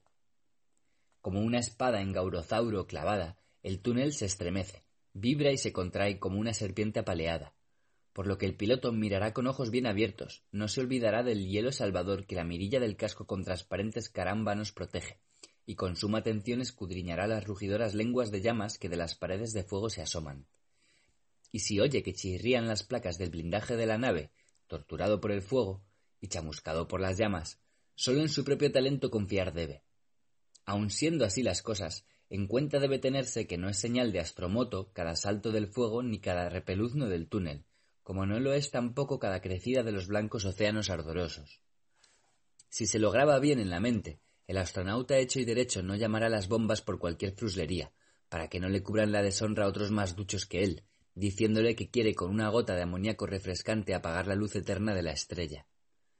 A quien pregunte qué hacer debe si un verdadero astromoto a su nave sorprende, cualquier especialista dirá enseguida que basta entonces con un suspiro, ya que para una mejor preparación premortuoria no hay tiempo. Los ojos se pueden tener cerrados o abiertos, a voluntad. El fuego ya los taladrará de todos modos. No obstante, tamaña desgracia casi nunca pasa, ya que unas grapas poderosas, por los impéricos mirapudos en la bóveda clavadas, la aguantan bien, siendo que resulta grato aquel vuelo intersideral a través de Gaurozauro, entre los blancos espejos del hidrógeno de la estrella. Dicen también, y con mucha razón, que quien en el túnel entra sale de él al poco tiempo, lo que hace mucha diferencia con el desierto de velos negros. Así y todo, cuando una vez al siglo el túnel por un astromoto es estropeado, no hay otro camino, sino aquel que por su lado pasa. Como del mismo nombre se desprende, el desierto es más negro que la noche, ya que la luz de las estrellas circundantes no se atreve a posarse en él. Con gran fragor de hojarata se aplastan allí, como en un mortero, los pecios de las naves, que por culpa del traicionero Gaurozauro se equivocaron de ruta y se partieron en trozos, estrujados por unos remolinos insondables para dar vuelta hasta la última revolución galáctica, por la gravitación cruelmente apresados. Al oriente del desierto de velos negros está el reino de los mandibulones, y al poniente el de los ojimaniones. Hacia el sur llevan unos caminos, por numerosos muladares cortados, hacia la esfera más liviana del azul lazuria, y luego hacia el murgún flamígero, donde hay un archipiélago de color de sangre, de estrellas no ferruginosas compuesto, llamado la carroza de Alcarón. El mismo desierto, como se ha dicho, tan lleno de negrura está, como el paso ígneo de Gaurozauro de blancura. Parece que allí no todo es miseria, torbellinos, arena de las alturas por las corrientes traída y meteoritos desbocados. Hay quien dice que en un lugar remoto y secreto, en unas hondonadas tenebrosas e insondables, vive desde los tiempos inmemoriales un engendro, tal vez por nadie engendrado, llamado ignorato. Aquel que su verdadero nombre conociera al encontrarlo no lo podría contar, porque no volvería a ver el mundo. Dicen que Ignorato es un bandido mago y que en su propio castillo vive, de negra gravitación construido, que de fosa le sirven eternas tempestades, de muros el no ser, que sus ventanas son ciegas y sus puertas sordas. Ignorato las caravanas acecha, y cuando el hambre de oro y de esqueletos le atormenta, sopla polvo negro a los soles que el camino indican, y cuando los apaga y desvía al viajero de la ruta segura, cae sobre él en una ráfaga de huracán desde el no ser. En los apretados círculos lo apresa, y a la nada de su castillo lo lleva, cuidando de que no se pierda ninguna joya de rubíes o esmeraldas, tan meticuloso es en medio de toda su monstruosidad. Luego ya solo unos pecios a medio roer emergen de la nada y dan vueltas por el desierto, y, tras ellos, vuelan regueros de roblones de las naves, como pepitas escupidas por las fauces del espantoso pirata ignorato. Mas desde que el trabajo esclavo de las muchedumbres coheteras, el túnel gaurozauriano cavó y la navegación por aquel cauce de tanta luz empezó a fluir, se vuelve loco ignorato de botín privado, y con el ardor de su rabia tanto las tinieblas del desierto ilumina, que su cuerpo trasluce a través del negro muro de la gravitación, como el cadáver de una crisálida que dentro de su capullo se pudre, sepulcral y fosforescente. Dice algún que otro sabiendo que no existe ni existió jamás. Es más fácil decir esto que en la descripción de la bestia afanarse, dado que no hallarían palabras para ello en la cómoda blandura de su vida, lejos de velos negros y sus espantos transcurrida. Poco cuesta no creer en el monstruo, menos que enfrentarse con él, vencer y escapar con vida de sus acometidas pavorosas. ¿Acaso no engulló al mismo cibernador de Murgundia con un séquito de ochenta nobles en tres naves viajeros, sin que nada quedara de aquellos magnates, salvo unas hebillas mordisqueadas que los campesinos de Solara pequeña encontraron cuando la riada de una nebulosa las dejó en sus riberas? ¿Acaso no perecieron víctima de su avidez otros numerosísimos hombres, sacrificados sin piedad ni perdón? Que, por lo menos, la fiel memoria eléctrica rinda homenaje a aquellos insepultos, hasta que nazca un valiente que por su muerte al asesino castigue a la noble usanza de las antiguas leyes siderales. Trull leyó un día toda esa historia en un volumen descolorido por el tiempo que había comprado por casualidad en una librería de Lance, e, intrigado, llevó inmediatamente el libro a casa de Clapaucio, para volver a leerle en voz alta las extraordinarias noticias y hablar de ellas con su amigo. Clapaucio, constructor lleno de sabiduría y conocedor del cosmos, experto en soles y nebulosas de todos los colores, solamente sonrió, sacudió la cabeza y dijo Espero que no creas una palabra de este cuento de viejas. ¿Y por qué no he de creerlo? se enojó Trull. Mira, aquí hay incluso un grabado, hecho con mucho arte, donde se representa a Ignorato mientras está comiendo dos veleros solares y guarda el botín en el sótano. Por lo demás, ¿Es que no existe de verdad un túnel en una superestrella? No la que aquí dicen, es cierto, sino en la Betelgeuse. Supongo que tu ignorancia de la cosmografía no va tan lejos como para que me lo niegues. En cuanto al dibujo, si te imaginas que sirve como prueba fidedigna, yo te puedo dibujar ahora mismo un dragón con ojos hecho de mil soles cada uno. Por eso dirás que existe, replicó Capaucio. Y en cuanto al túnel, primero, tiene solo dos millones de millas de longitud, no miles de millones. Segundo, aquella estrella está ya casi fría. Tercero, la navegación por el túnel no presenta el menor peligro, y tú lo sabes perfectamente, puesto que has volado a través de él. Luego, respecto al desierto de velos negros, en realidad es, simplemente, una masa de basura cósmica de 10 kiloparsecs de anchura, que gira entre Maeridia y Tetraquida, y no en las cercanías de no sé qué flamigerios o gaurizauros que nunca han existido. Y otra cosa, es cierto que el desierto está sumido en la oscuridad, pero esto se debe sencillamente a su excesiva suciedad. Es más que evidente que allí no hay ningún ignorato. Ni siquiera es un bonito mito antiguo, sino una divagación sin ton ni son, nacida en una cabeza de chorlito. Trull apretó las mandíbulas. No hablemos más del túnel, dijo. Opinas que no es peligroso porque fui yo quien volé por él. Si lo hubieras hecho tú, oiríamos cosas muy distintas. Pero no hablemos más del túnel, repito. En cambio, en lo que al desierto y a ignorato se refiere, la discusión de un fenómeno conducida basándose en argumentos verbales no es de mi gusto. Hace falta ir allí. Así podrás averiguar si esto, cogió de la mesa el viejo libro, dice la verdad o miente. Clapaucio hizo lo que pudo para disuadirle de este proyecto, pero al ver que Trull, terco como siempre, no pensaba renunciar a esa expedición concebida por motivos tan particulares, primero dijo que no quería verle nunca más en su vida, pero al cabo de poco tiempo él mismo empezó a hacer preparativos para el viaje, porque no admitía que su amigo pereciera solo y abandonado. Dos hombres, pensó, pueden luchar mejor con la muerte que uno solo. Habiéndose, pues, provisto de un sinfín de cosas, ya que debían viajar por regiones desérticas, aunque no tan pintorescas como afirmaba el libro, despegaron en su nave, tantas veces puesta a prueba. Durante el vuelo se detenían de vez en cuando en busca de información, sobre todo cuando habían pasado las fronteras de los terrenos que conocían.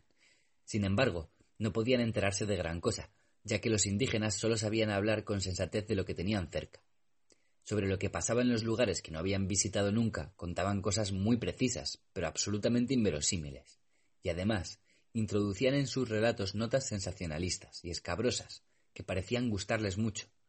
Clapaucio dio a esta clase de cuentos el escueto nombre de corrosivos, refiriéndose a aquella corrosión esclerótica que mina los cerebros envejecidos. No obstante, cuando ya solo les separaban unos cinco o seis días luz del desierto de velos negros, les llegaron noticias sobre un gigante bandido, que llevaba el nombre de pirata Diplos.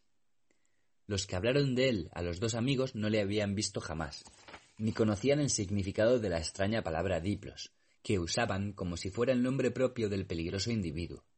Trull pensaba que podía ser, tal vez, una deformación del término dipolo, definición de la doble y contradictoria personalidad del bandido.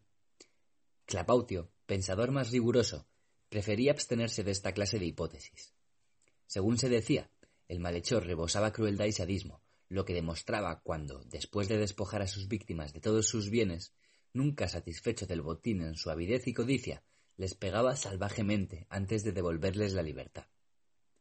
Los constructores deliberaron un rato sobre la conveniencia de procurarse algunas armas blancas y de fuego antes de cruzar la negra orilla del desierto, pero llegaron finalmente a la conclusión de que las mejores armas eran sus propias inteligencias, afiladas por el largo ejercicio del arte de la construcción, universales y de larguísimo alcance. Se fueron, pues, tal como estaban. Hay que confesar que Trull sufrió muchas y amargas decepciones durante aquel viaje ya que los cúmulos de estrellas, los torbellinos de fuego, las desolaciones desérticas, los arrecifes de meteoritos y los peñascos voladores eran mucho más bellos e impresionantes en la descripción leída en el viejo libro que en la realidad contemplada por el ojo del viajero. Las estrellas de la región eran pocas, de reducido tamaño y además muy viejas. Algunas apenas parpadeaban débilmente como unos trocitos de carbón entre las cenizas. En otras, ya oscurecidas totalmente en la superficie, Tan solo se podían ver unas vetas de fuego en las grietas de su caparazón, arrugado como una manzana marchita.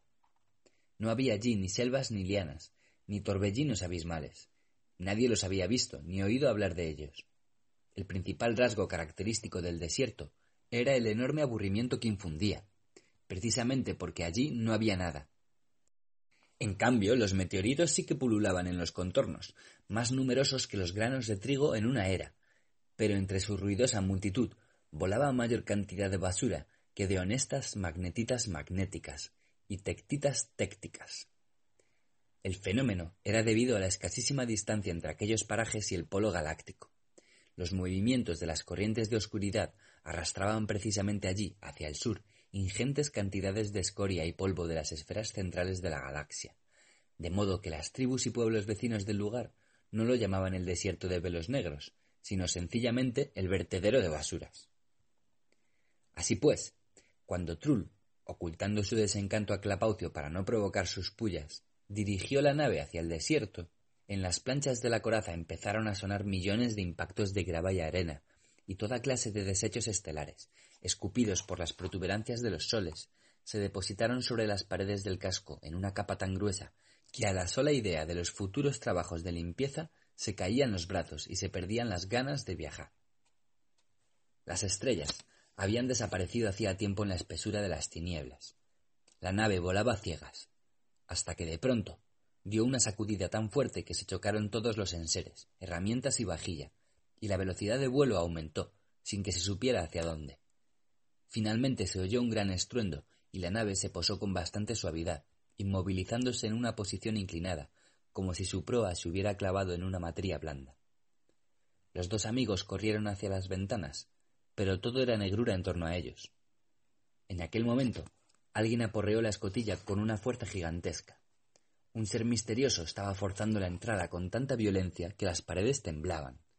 Trull y Clapaucio lamentaron por un momento haber preferido su inteligencia a las armas, pero, como era demasiado tarde para esta clase de reflexiones, ellos mismos abrieron la escotilla para que no se le hicieran añicos. La abrieron y enseguida alguien metió la cara, o más bien un hocico espeluznante, en la abertura, tan grande que la tapaba toda. Ni pensar que su propietario pudiera meter dentro su cuerpo entero tras ella. Aquel morro era increíblemente desagradable, todo cuajado de ojos de arriba abajo y de izquierda a derecha, con una nariz con una sierra y mandíbulas erizadas de dientes como garfios de acero inoxidable, empotrado en el marco de la puerta. Solo sus ojos de ladrón recorrían la cabina de punta en punta, escudriñando objeto por objeto, como si evaluaran la rentabilidad del atraco. Incluso alguien mucho más tonto que los constructores hubiera comprendido el significado de aquel reconocimiento. Las miradas son a veces más elocuentes que las palabras. ¿Qué quieres? preguntó finalmente Trull, enfurecido por aquella muda observación del engendro. ¿Qué quieres, jeta asquerosa? Yo soy el constructor Trull en persona, omnipotenciador universal, y este señor es mi amigo Clapaucio, igualmente famoso e ilustre.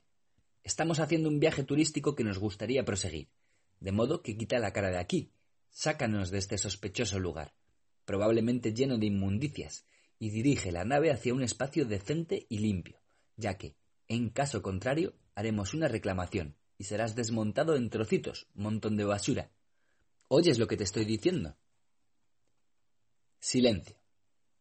El morro seguía mirando y calculando. ¿Qué calcularía? ¿Los precios? Escucha, tú, espantajo de mala muerte, gritó Trull, dejando de lado todos los miramientos, aunque Clapaucio le hacía señales de moderación. No tenemos oro, ni plata, ni joyas, así que ya nos estás dejando salir de aquí. Empieza por quitarnos de la vista tu gran jeta, porque no nos gusta nada. Y tú, se dirigió a Clapaucio, no me des codazos, porque soy capaz de pensar por mí mismo y sé cómo tengo que hablar según a quién. Yo necesito, dijo de repente la jeta, clavando mil ojos de fuego en Trull. Otras cosas que no son ni oro ni plata, y se me debe hablar con delicadeza y respeto, porque soy un pirata con diploma, instruido y de temperamento muy nervioso. No te hagas el importante, Trull. Mejores que vosotros han caído entre mis manos y siempre los he arreglado a mi antojo. Si os cojo por mi cuenta, vosotros también os pondréis a punto de caramelo. Me llamo Morrón, mido treinta arsinas en cada dirección, y en efecto, desvalijo a los viajeros de sus cosas valiosas, pero de manera científica y moderna. Es decir, me llevo secretos de gran valor, tesoros de ciencia, verdades auténticas y, en general, toda información valiosa. Venga, pues, a soltar lo que os digo, porque si no, silbo. Cuento hasta cinco. Uno, dos, tres. Llegó hasta cinco, y como no le dieran nada, emitió un silbido tan estridente que por poco les revienta los tímpanos. Clapaucio adivinó entonces que aquel diplos, que los indígenas mencionaban con terror, quería decir en realidad diploma, obtenido por lo visto en alguna escuela superior del crimen.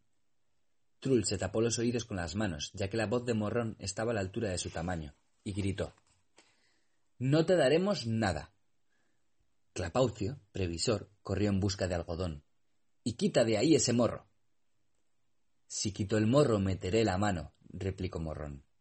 La tengo larguísima, con tenazas en vez de dedos, y de un peso tremendo. Atención, empiezo.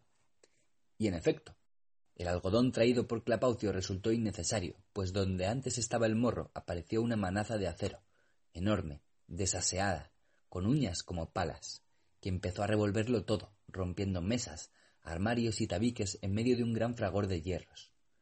Trull y Clapaucio huyeron de la amenaza refugiándose dentro de la pila atómica. Se enfadó finalmente el bandido con diploma, volvió a empotrar el morro en la escotilla y dijo os aconsejo que pactéis conmigo ahora mismo, porque si no, os reservaré para más tarde, en el fondo de los fondos de mi foso de tesoros. Os echaré basura encima, y le apretaré con piedras, de modo que ya no os moveréis más, y el orín os consumirá de parte a parte. Ya me las he visto con más fuertes que vosotros, así que escoged.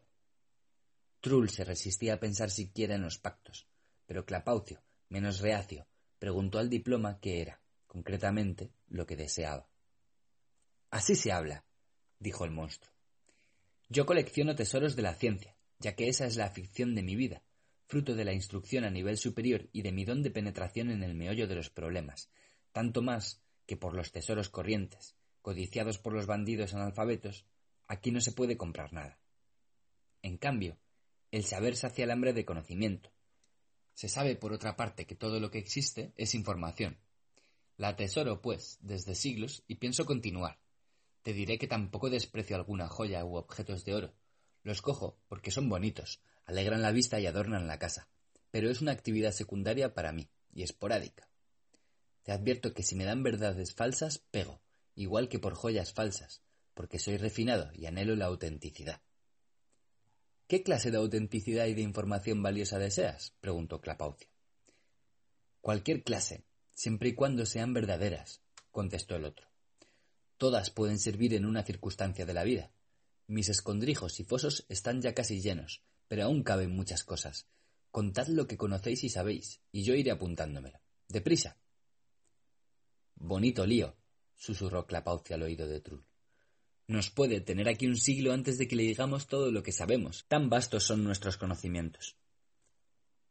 Espera, le contestó Trull. Voy a pactar con él.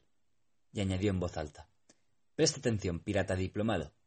Respecto al oro, poseemos informaciones más valiosas que todas las otras es una receta para fabricar oro a base de átomos. Pon por caso los de hidrógeno, por ejemplo, ya que estos abundan mucho en el cosmos. Si te interesa la receta, te la damos y nos sueltas. Ya tengo todo un saco de recetas semejantes, dijo el morro con una mirada iracunda de todos sus ojos. Y ninguna vale. No me dejaré engañar más. La receta ha de ser comprobada. ¿Por qué no? Lo podemos hacer. ¿Tienes una olla? No. Es igual, lo podemos hacer sin olla si nos damos prisa, replicó Trull. La fórmula es sencilla, tantos átomos de hidrógeno cuanto pesa un átomo de oro, o sea, 87.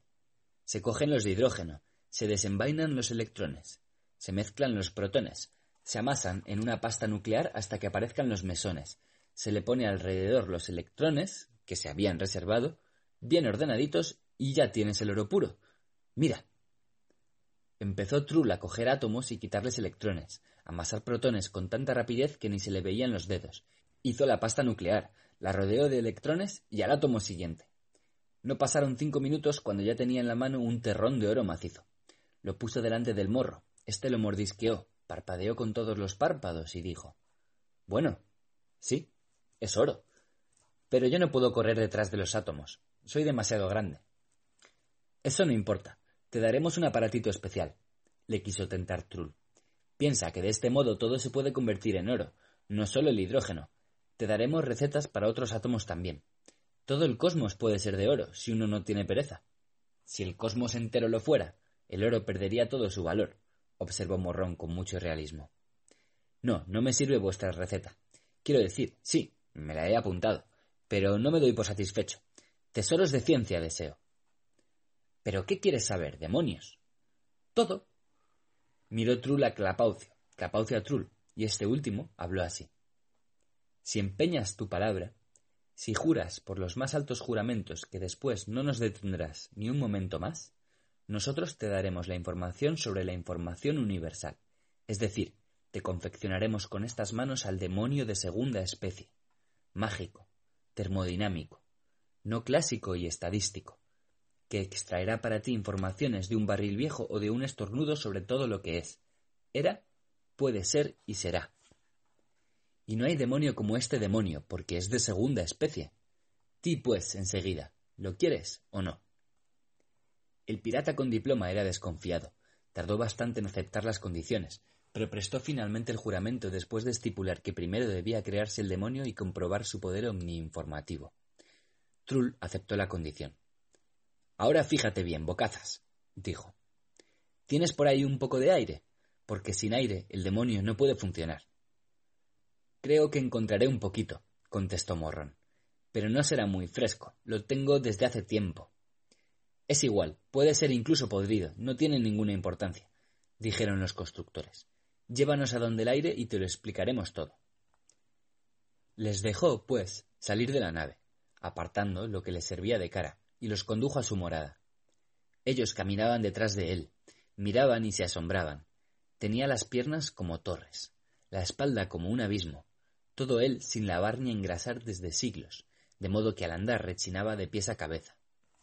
Entraron en unos corredores subterráneos atestados de sacos enmohecidos. El avaro personaje guardaba en ellos las informaciones robadas, dispuestas en paquetes y manojos atados con cordel. Las más importantes y valiosas estaban subrayadas con lápiz rojo. En una pared del subterráneo había un enorme catálogo, atado a un peñasco, con una cadena cubierta de orín, con todas las secciones que empezaban por la A. Lo miró Clapaucio y siguieron caminando. Cada paso despertaba ecos sordos y lejanos. Ambos torcieron el gesto, ya que, aunque allí había montones de informaciones auténticas y costosas, todo aquello se perdía entre aludes de suciedad y desechos. El aire lo llenaba todo, pero estaba completamente podrido. Cuando se detuvieron, Trull dijo Escucha. El aire está hecho de átomos, y los átomos saltan en todas las direcciones y se entrechocan miles de millones de veces por segundo en cada micromilímetro cúbico. Y en esto precisamente consiste el gas, en estos eternos brincos y choques. Sin embargo, aunque brinquen a ciegas y al azar, como en cada agujerito los haya miles de millones, a causa de su mera cantidad, esos saltitos y embistes se ordenan a veces, por pura casualidad, en configuraciones importantes. ¿Sabes, animal, qué es la configuración? Haz el favor de no insultar, le reconvinó Morrón, indignado. Yo no soy ningún bandido analfabeto y patán, sino uno con diploma y refinado, y por consiguiente muy nervioso. Muy bien. De estos brincos atómicos se originan unas configuraciones importantes, es decir, significativas. Es como si tú, por ejemplo, dispararas a ciegas contra una pared y los impactos compusieran una letra. Lo que a escala normal es raro y poco verosímil, en el gas atómico es universal y constante, a causa, precisamente, de aquellos miles de millones de encontronazos en cada millonésima parte del segundo. No obstante, he aquí el problema. En efecto, en cada partícula del aire se están componiendo realmente a partir de esos brincos atómicos unas verdades profundas y formulaciones de gran importancia pero simultáneamente se producen saltos y choques totalmente desprovistos de sentido, siendo estos últimos miles y miles de veces más numerosos que los primeros.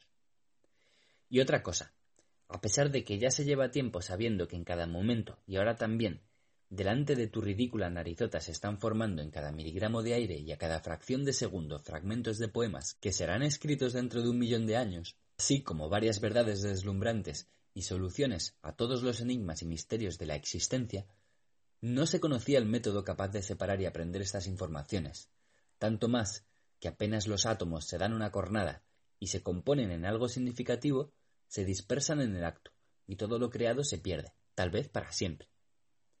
Todo el truco consiste, por lo tanto, en construir una seleccionadora que escoja solo aquello que tenga sentido en las correrías de los átomos. He aquí la idea base del demonio de segunda especie. ¿Has comprendido algo de todo esto? grandísimo morrón. Se trata, ¿me sigues?, de que el demonio extraiga de los bailoteos atómicos únicamente la información verdadera, es decir, teoremas matemáticos y figurines de moda, diseños para bordados, crónicas históricas, recetas para tartas de iones y maneras de zurcir y lavar corazas de amianto, poemas, vademecums científicos, almanaques y calendarios, informes secretos sobre todas las cosas que han ocurrido y todo lo que los periódicos publicaron y publican en el cosmos entero, listines telefónicos todavía sin imprimir. Basta, basta, exclamó Morron. Ya está bien. ¿Qué más da que esos átomos se compongan si se descomponen enseguida? Yo no creo en absoluto que se pueda separar las verdades inestimables de aquellos tembleques y brincos de las partículas del aire que no tienen sentido y no sirven para nada. Veo que no eres tan tonto como yo creía, dijo Trull ya que, en efecto, toda la dificultad consiste solamente en la puesta en marcha de la selección. Yo no me propongo, ni mucho menos, convencerte teóricamente, pero, conforme a la promesa, construiré aquí mismo y enseguida el demonio de segunda especie, para que comprendas de visu la maravillosa perfección de mi informador universal. De momento, limítate a traerme una caja o un recipiente. No tiene que ser muy grande, pero sí muy estanco. Le haremos un agujerito con la punta de un alfiler y sentaremos el demonio encima del agujerito. Sentado allí a horcajadas, irá soltando de la caja la información con sentido, sola y únicamente. Cuando un puñadito de átomos se componga de manera que signifique algo, el demonio se hará con ellos en el acto y escribirá el significado con una punta especial, de diamante, sobre una cinta de papel. Hay que preparársela en cantidades ingentes, porque él funcionará día tras día, noche tras noche, mientras el cosmos exista, cien mil millones de veces por segundo. Ya lo verás tú mismo. Es así como funciona el demonio de segunda especie. Dichas estas palabras, Trull se marchó a la nave para confeccionar el demonio, y Morrón preguntó a Clapaucio.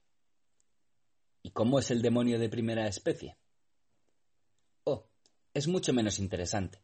Un vulgar termodinámico que solo sabe hacer una cosa, dejar salir por el agujerito los átomos rápidos y los lentos no. Así se produce el perpetuum mobile termodinámico. No tiene nada que ver con la información. Ocúpate ahora del recipiente, que Trull estará aquí enseguida. Se fue el pirata con diploma a otro sótano, armó un gran ruido con las hojas de lata, soltó palabrotas, removió entre hierros viejos y al final sacó de debajo de la chatarra un viejo barril vacío, hizo en él un agujerito chiquitín y lo trajo, justo cuando llegaba Trull con el demonio en la mano. El barril estaba lleno de aire podrido que apestaba, pero al demonio le daba lo mismo. Instaló arriba un gran tambor con la cinta de papel, introdujo el borde de la cinta bajo la punta de diamante, lista para funcionar, y empezó el tecleteo tac, tac, tac, tac, como en una oficina de telégrafos, solo que un millón de veces más aprisa. La punta de diamante temblaba y vibraba, y la cinta de papel se deslizaba lentamente sobre el suelo del sótano, que daba pena de tan sucio. Se sentó el bandido morrón junto al barril, se llevó a los cien ojos la cinta de papel y se puso a leer lo que el demonio, filtro de la información, iba sacando del eterno baile atómico. Y tanto le absorbieron enseguida esos interesantísimos textos que ni siquiera se enteró que los dos constructores salieron corriendo del sótano.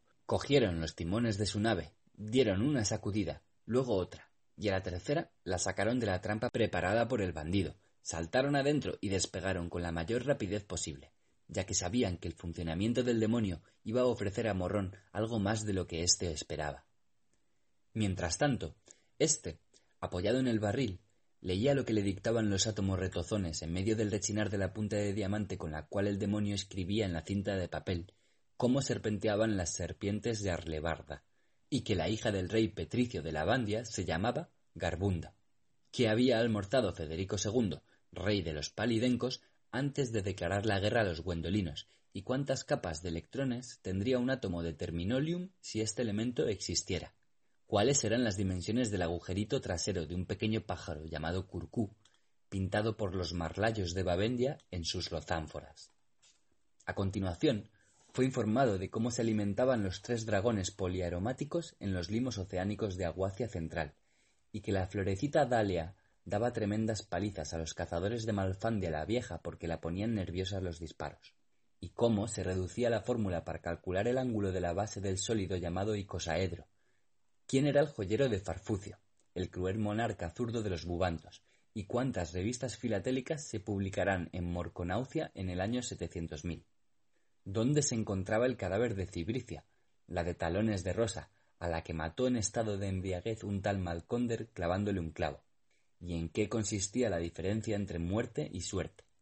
Y también de quién en el cosmos tenía la pelvicie longitudinal más pequeña, y cómo se jugaba el juego llamado balancero traseril apretado, y cuántos granos de amapola había en aquel montoncito que Abrucio de Politea tocó con el pie al resbalar en el kilómetro ocho de la carretera albaceriana en el Valle de los Suspiros Hondos.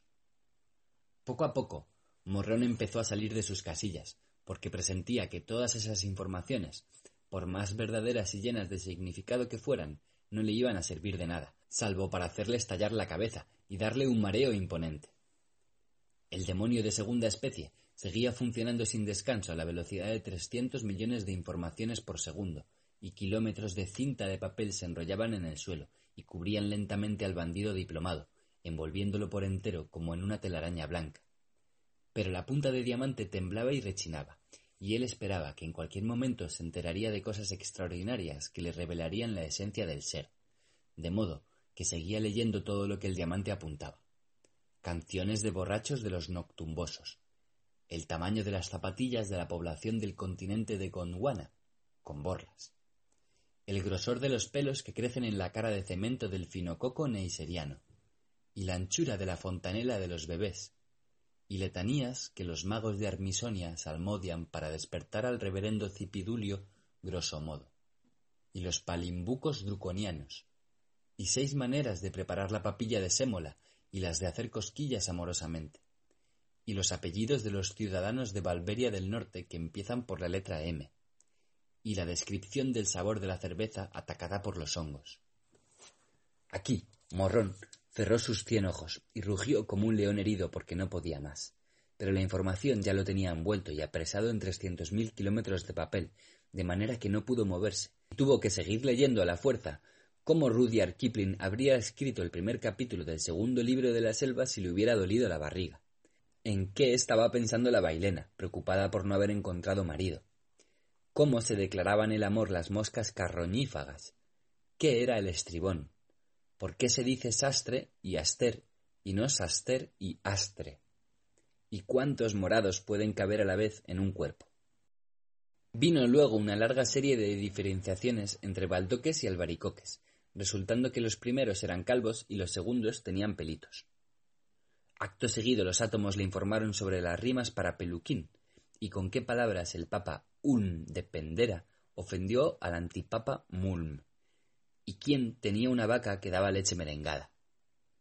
Entonces Morrón, en el colmo de la desesperación, empleó todos los medios para escapar de su prisión de papel, pero pronto le abandonaron las fuerzas. Hizo todo lo posible, procuró rasgar y tirar lejos de sí las cintas, pero tenía demasiados ojos para que ninguno se posara en una información nueva. Así que se enteró, a pesar suyo, de cuáles eran las obligaciones de los porteros en Indochina y por qué los debilones de Flutorsia decían siempre que tenían un golpe de aire. Entonces cerró todos los ojos y se quedó inmóvil, aplastado por la avalancha informativa, y el demonio seguía envolviéndolo con los vendajes de papel e infligiendo al pirata diplomado morrón un castigo despiadado por su avidez ilimitada de sabiduría. Hasta hoy día está sentado aquel bandido en el fondo de los fondos de su cueva vertedero de basura, cubierto de montañas de papel, y en la penumbra riela y tiembla la pura centella de la punta de brillante, apuntando todo lo que el demonio de segunda especie filtra de los brincos atómicos del aire, que fluye a través del agujerito del viejo barril. Y el desgraciado morrón, violentado por el diluvio de la información, aprende cosas y cosas sobre hachas y cucarachas, y sobre su propia aventura, aquí descrita, ya que ésta se encuentra también en algún kilómetro de la cinta así como sobre otras varias historias y predicciones del futuro de todo lo creado, hasta que se apaguen los soles. Y no hay salvación para él, ya que tiene que sufrir el severo castigo, impuesto por los constructores, por la agresión criminal de que les hizo objeto, a menos que un día se termine la cinta por falta de papel.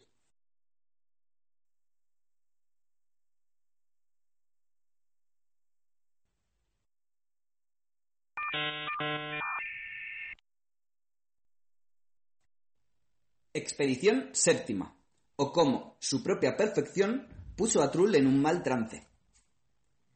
El universo es infinito, pero limitado, por cuya razón un rayo de luz, a donde quiera que se dirija, volverá al cabo de miles de millones de siglos al punto de partida, si tiene suficiente fuerza.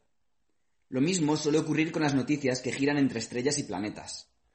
Una vez llegaron a oídos de Trull noticias de regiones lejanas, que hablaban de dos poderosos constructores benefactores, de tanta sabiduría y perfección que nadie se les podía comparar. Trull fue enseguida a ver a Clapaucio, y éste le explicó que la noticia no se refería a ningunos rivales suyos, sino a ellos mismos, y que volvió después de dar la vuelta al cosmos. Ahora bien, es un hecho notorio que la fama suele silenciar los fracasos, aunque fueran debidos precisamente a la más acrisolada perfección de los genios. Quien lo dude, que recuerde la última de las siete expediciones de Trull, emprendida por él en solitario, pues Clapaucio, retenido por unas obligaciones insoslayables, no pudo acompañarle. En aquel entonces, Trull estaba excesivamente pagado de sí mismo. Las manifestaciones de veneración y respeto que recibía le parecían más que merecidas, normales y corrientes. Un día, Trull emprendió un viaje hacia el norte, región que apenas conocía. Voló mucho tiempo por el espacio, evitando los planetas resonantes de fragores bélicos y los que había apaciguado ya el silencio de la muerte y la desolación cuando de pronto se le cruzó en el camino un planeta minúsculo, mejor dicho, una migaja de materia extraviada, casi microscópica. Aquel peñasco rocoso no estaba deshabitado. Alguien lo estaba recorriendo de punta a punta en medio de extraños saltos y ademanes. Extrañado por tamaña soledad y afectado por esas señales de desesperación o de ira, Trull se apresuró a aterrizar.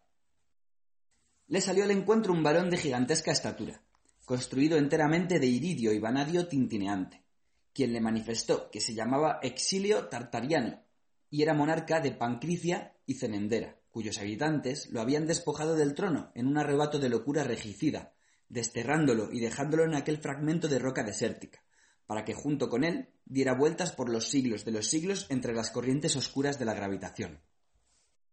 Al saber, a su vez, a quién tenía delante, el monarca empezó a insistir en que Trull, un benefactor en cierto modo profesional, lo restableciera a su anterior dignidad. A la sola idea de esta posibilidad, en sus ojos resplandeció el negro fuego de la venganza, y sus acerados dedos se crisparon, como si estuviera cogiendo por el cuello a sus infieles súbditos. Trull no podía ni quería satisfacer los deseos de Exileo, sabiendo que gracias a su ayuda se cometerían cantidades de sevicias y crímenes. Pero al mismo tiempo deseaba apaciguar y consolar la majestad ultrajada. Reflexionó, pues, un rato y llegó a la conclusión de que la cosa era factible. Se podía inventar algo para que el rey quedara contento y sus súbditos sanos y salvos. Una vez concebida la idea, Trull puso manos a la obra hizo acopio de toda su maestría y construyó para el rey un estado completamente nuevo. Había en él jardines, ríos, montañas, bosques y lagos, el cielo y las nubes, cohortes de guerreros llenos de ardor bélico, fortalezas y fortines, arenas y arenes, plazas de mercado bajo ardientes rayos de sol, jornadas de trabajo con el sudor en la frente, noches de baile y canto hasta el alba, y el rumor de las espadas. En el centro del estado Trull montó artísticamente una esplendorosa capital de mármol y cristal de la roca, proveyéndola de un consejo de sabios ancianos, palacios de invierno y de verano, conjuras regicidas, calumniadores, amas de cría, confidentes de policía, manadas de corceles fogosos y penachos carmesí desplegados al viento. Ribeteó luego el ambiente con hilos de plata de sones de trompetas y saludos de cañonazos. Añadió un imprescindible puñado de traidores, otro de héroes, una pizca de adivinos y profetas, un salvador y un poeta de grandiosa fuerza espiritual. Cuando todo estaba listo, se sentó y efectuó la puesta en marcha de ensayo, durante la cual, trabajando con unas herramientas microscópicas, agregó todavía belleza a las mujeres de aquel estado, silencio huraño y agresividad alcohólica a los hombres, altanería y servilismo a los funcionarios, embriaguez sideral a los astrónomos y afición a desgañitarse a los niños. Todo esto ajustado, acoplado y pulido cabía en una caja de tamaño regular, adecuado para poder transportarla sin esfuerzo. Trull la llevó al rey y le ofreció el nuevo estado para que reinara sobre él eternamente. Al mismo tiempo, le dio toda clase de indicaciones. Le enseñó dónde estaban las entradas y salidas del reino, cómo se programaban allí las guerras, se reprimían las sublevaciones y se imponían tributos y contribuciones, así como dónde se encontraban los puntos críticos de trances explosivos de aquella sociedad miniaturizada, es decir, los máximos de las revoluciones palaciegas y sociales y sus mínimos. Las explicaciones eran tan claras que el rey, acostumbrado de toda la vida a la forma de gobierno tiránica, pescó al vuelo la enseñanza, y allí mismo, delante del constructor, promulgó unos decretos experimentales, pulsando los correspondientes botones del sistema regulador, esculpidos a modo de águilas y leones imperiales. Estos decretos introducían el estado de excepción, la hora policial y un impuesto especial. Luego, cuando en el pequeño reino había transcurrido un año y en el tiempo del rey Trull apenas un minuto, el rey, en un acto de gracia suprema y un movimiento del dedo sobre el regulador, se dignó derogar la ley de represión y disminuir el impuesto. Del interior de la caja se dejó oír un alboroto de gritos de gratitud y alegría, semejantes a débiles chillidos de ratoncitos pellizcados en la cola. A través del cristal convexo de la tapa podía verse cómo en los blancos caminos y en las riberas de los lentos ríos llenos de reflejos de las esponjosas nubes, se agolpaba el pueblo para vitorear al rey y alabar su incomparable y noble benevolencia. Al primer momento, el monarca se sintió molesto con Trull y su regalo, pues pensó que el nuevo estado era demasiado pequeño y parecido a un juguete para niños. Pero, viendo como todo en su interior crecía al ser contemplado por el cristal de aumento de la tapa, y, tal vez presintiendo vagamente que la escala de tamaños no tenía aquí importancia, ya que los asuntos estatales no se miden por metros y kilos y que las sensaciones vividas por gigantes no eran, por fuerza, más intensas que las de los enanos, dio las gracias al constructor, aunque fríamente y sin cordialidad. Quién sabe si incluso no le hubiera gustado ordenar a la guardia palaciega prenderle, encadenarlo y quitarle la vida a fuerza de torturas, puesto que no sería inoportuno eliminar en ciernes toda noticia sobre el hecho de que un don nadie, un vagabundo dotado de cierta habilidad, ofrecía un reino a un poderoso rey. No obstante, Exileo tenía suficiente cordura para ver que esto era imposible. La desproporción entre el constructor y el ejército real era tan decisiva que era más fácil imaginar a unas pulgas apresando al perro que las alimentaba que a los soldados del nuevo Estado haciéndolo con Trull. De modo que hizo un pequeño ademán con la cabeza, se metió el cetro y la esfera en los bolsillos, levantó, no sin cierta dificultad, la caja y la llevó a su modesto aposento de exiliado. Y mientras la iluminaba el sol y la entenebrecía la noche al ritmo de las revoluciones del planetoide, el rey, dedicado por entero al ejercicio del poder, daba órdenes, prohibía, ahorcaba y recompensaba, alentando continuamente a sus minúsculos súbditos a vivir en perfecta obediencia y amor al trono. Entretanto, Trull volvió a casa, y lo primero que hizo fue contar a su amigo Clapaucio cómo, en un alarde de maestría y arte, había compaginado las tendencias monárquicas de Exileo con las republicanas de los habitantes del antiguo reino de este último. Sin embargo, ¿cuál no fue su sorpresa cuando Clapaucio no mostró el menor entusiasmo? Bien al contrario, Trull pudo leer en sus ojos la crítica y el descontento. A ver si te he comprendido bien, dijo Clapaucio. Tú has entregado toda una sociedad al eterno poder de ese individuo cruel, ese tipo con alma de negrero, ese torturófilo, y encima me describes el júbilo provocado por la anulación de algunos de sus despiadados decretos. ¿Cómo te atreviste a hacerlo? Supongo que estás bromeando, exclamó Trull. Al fin y al cabo, todo aquel país cabe en una caja de un metro por sesenta y cinco por setenta centímetros, y no es otra cosa que un modelo. ¿De qué? ¿Cómo que de qué? De un Estado, a escala de cien millones a uno. ¿Y quién te dice que no existen sociedades cien millones de veces más grandes que la nuestra? ¿Es que, en tal caso, la nuestra no podría pasar por un modelo de esos gigantes? Por lo demás, ¿qué importancia tienen las medidas? ¿Acaso en esta caja, mejor dicho, Estado, un viaje de la capital a las antípodas no dura meses para sus habitantes? No sufren ellos, no trabajan, no mueren. Sí, sí, de acuerdo. Pero tú sabes muy bien que si esos procesos se desarrollan como tú dices, es porque yo los he programado, y por ende no transcurren de verdad, no transcurren de verdad. ¿Quieres decir que la caja está vacía y la opresión, torturas y horcas no son más que una ilusión? No son una ilusión, por cuanto acaecen realmente, pero solo como ciertos fenómenos microscópicos entre unas partículas por mí reguladas, dijo Trull. En todo caso, los nacimientos y los amores de aquel planeta, los actos de heroísmo y los de cobardía, son, de hecho, un baile en el vacío de unos electrones ordenados por la precisión de mi arte no lineal, que, no quiero oír una sola autoalabanza más, le comentó Clapaucio. ¿Dices que son procesos de autoorganización? Claro que sí. Y que transcurren entre minúsculas nubes eléctricas. Lo sabes tan bien como yo. Y que la fenomenología de hortos, ocasos y guerras sangrientas es originada por acoplamientos de variables reales. Exactamente. Y nosotros mismos, si se nos practicara un examen físico, causal y corporal, ¿No somos también unas nubecillas de electrones saltarines? ¿Unas cargas positivas y negativas montadas dentro de un vacío? ¿Y no es nuestra existencia el resultado de esas escaramuzas moleculares, aunque las sintamos dentro de nosotros como temores, deseos o meditaciones? ¿Pasa algo en tu cabeza cuando sueñas que no sea el álgebra binaria de conmutaciones y el caminar incansable de los electrones?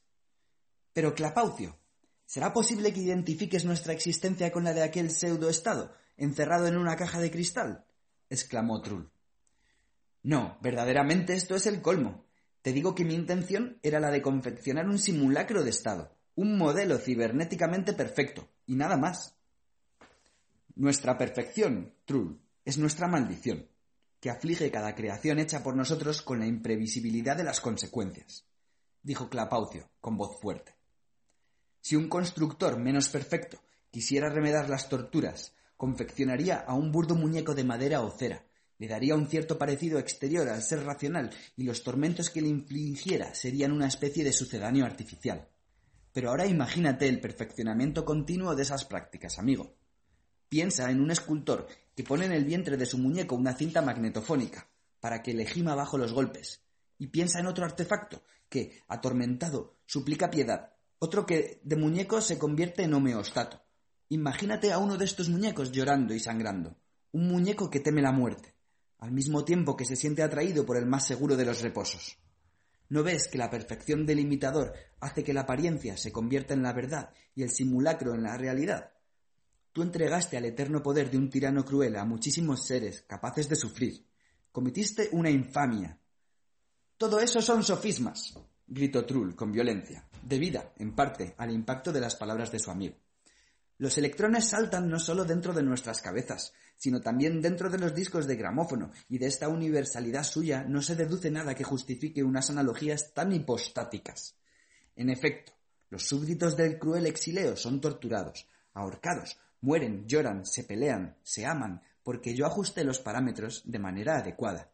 Pero no se sabe si sienten algo en estos trances, Clapaucio, ya que no te lo dirán los electrones que se mueven en sus cabezas. Si yo te rompiera la cabeza a ti, tampoco vería nada, salvo electrones, es obvio, dijo Clapaucio. Supongo que finges no entender lo que te expongo, porque sé que no eres tonto. Al disco de gramófono no le harás preguntas. El disco no te pedirá clemencia ni se arrodillará ante ti. No se sabe, dices, si aquellos seres gimen bajo los golpes solo porque así se lo insuflan desde dentro los electrones, o porque sienten un dolor real y verdadero. Valiente diferenciación. El que sufre no es quien te entregue su sufrimiento en la mano para que lo tantees, mordisquees y peses, sino el que se comporta como una persona que sufre. Demuéstrame enseguida que ellos no sienten nada, que no piensan, que no existen como seres conscientes de permanecer entre dos abismos del no ser, el antes del nacimiento y el de después de la muerte. Demuéstramelo y dejaré de molestarte. Demuestra que has fingido y no creado el sufrimiento. Tú sabes que eso no es posible, contestó Trull en voz baja, ya que al tomar los instrumentos en la mano, cuando la caja estaba todavía vacía, ya entonces tuve que prever la eventualidad de esta demostración, para, precisamente, precaverme de ella mientras proyectaba el estado de exileo, para evitar que el monarca tuviera la impresión de tratar con unos juguetes, unas marionetas, y no con unos súbditos verdaderos. No pude actuar de otro modo, entiéndelo, ya que todo lo que socavara la ilusión de una realidad absoluta aniquilaría al mismo tiempo la seriedad de gobernar, reduciéndolo a juego mecánico. Lo entiendo, lo entiendo perfectamente, exclamó Clapaucio. Tus intenciones eran generosas. Querías solamente confeccionar un estado lo más parecido posible a uno verdadero, parecido hasta el punto de que no se pudiera apreciar la diferencia. Y veo, lleno de espanto, que lograste tu propósito. Desde tu vuelta pasaron apenas unas horas, pero para ellos, allí encerrados, en la caja, siglos enteros. ¿Cuántas existencias malogradas para que el orgullo de Exileo pueda hincharse como el sapo? Sin decir una palabra más, Trull se marchó a su nave, seguido por su amigo. Dando una vuelta rabiosa al cohete, Trull dirigió su proa entre dos grandes amasijos de fuegos eternos y apretó en silencio los aceleradores, hasta que Clapaucio dijo Eres incorregible. Siempre lo haces igual. Primero actúas y piensas luego. ¿Qué quieres hacer cuando lleguemos? Le quitaré el Estado. ¿Y qué harás con él? Lo destruiré, quiso gritar Trull, pero las palabras se le quedaron en la boca. Sin saber qué decir, gruñó. Convocaré unas elecciones. Que se busquen ellos mismos a un gobernante justo. Los programaste como feudales y vasallos. ¿De qué les servirán, pues, las elecciones? ¿Cómo cambiarán su suerte? Antes tendrías que romper toda la estructura de ese Estado y ajustarla de nuevo. Pero, ¿Dónde termina el cambio de estructura y empieza la reconversión de las mentalidades? exclamó Trull. Clapaucio no le contestó. Prosiguieron el vuelo en profundo silencio hasta el planeta de Exileo.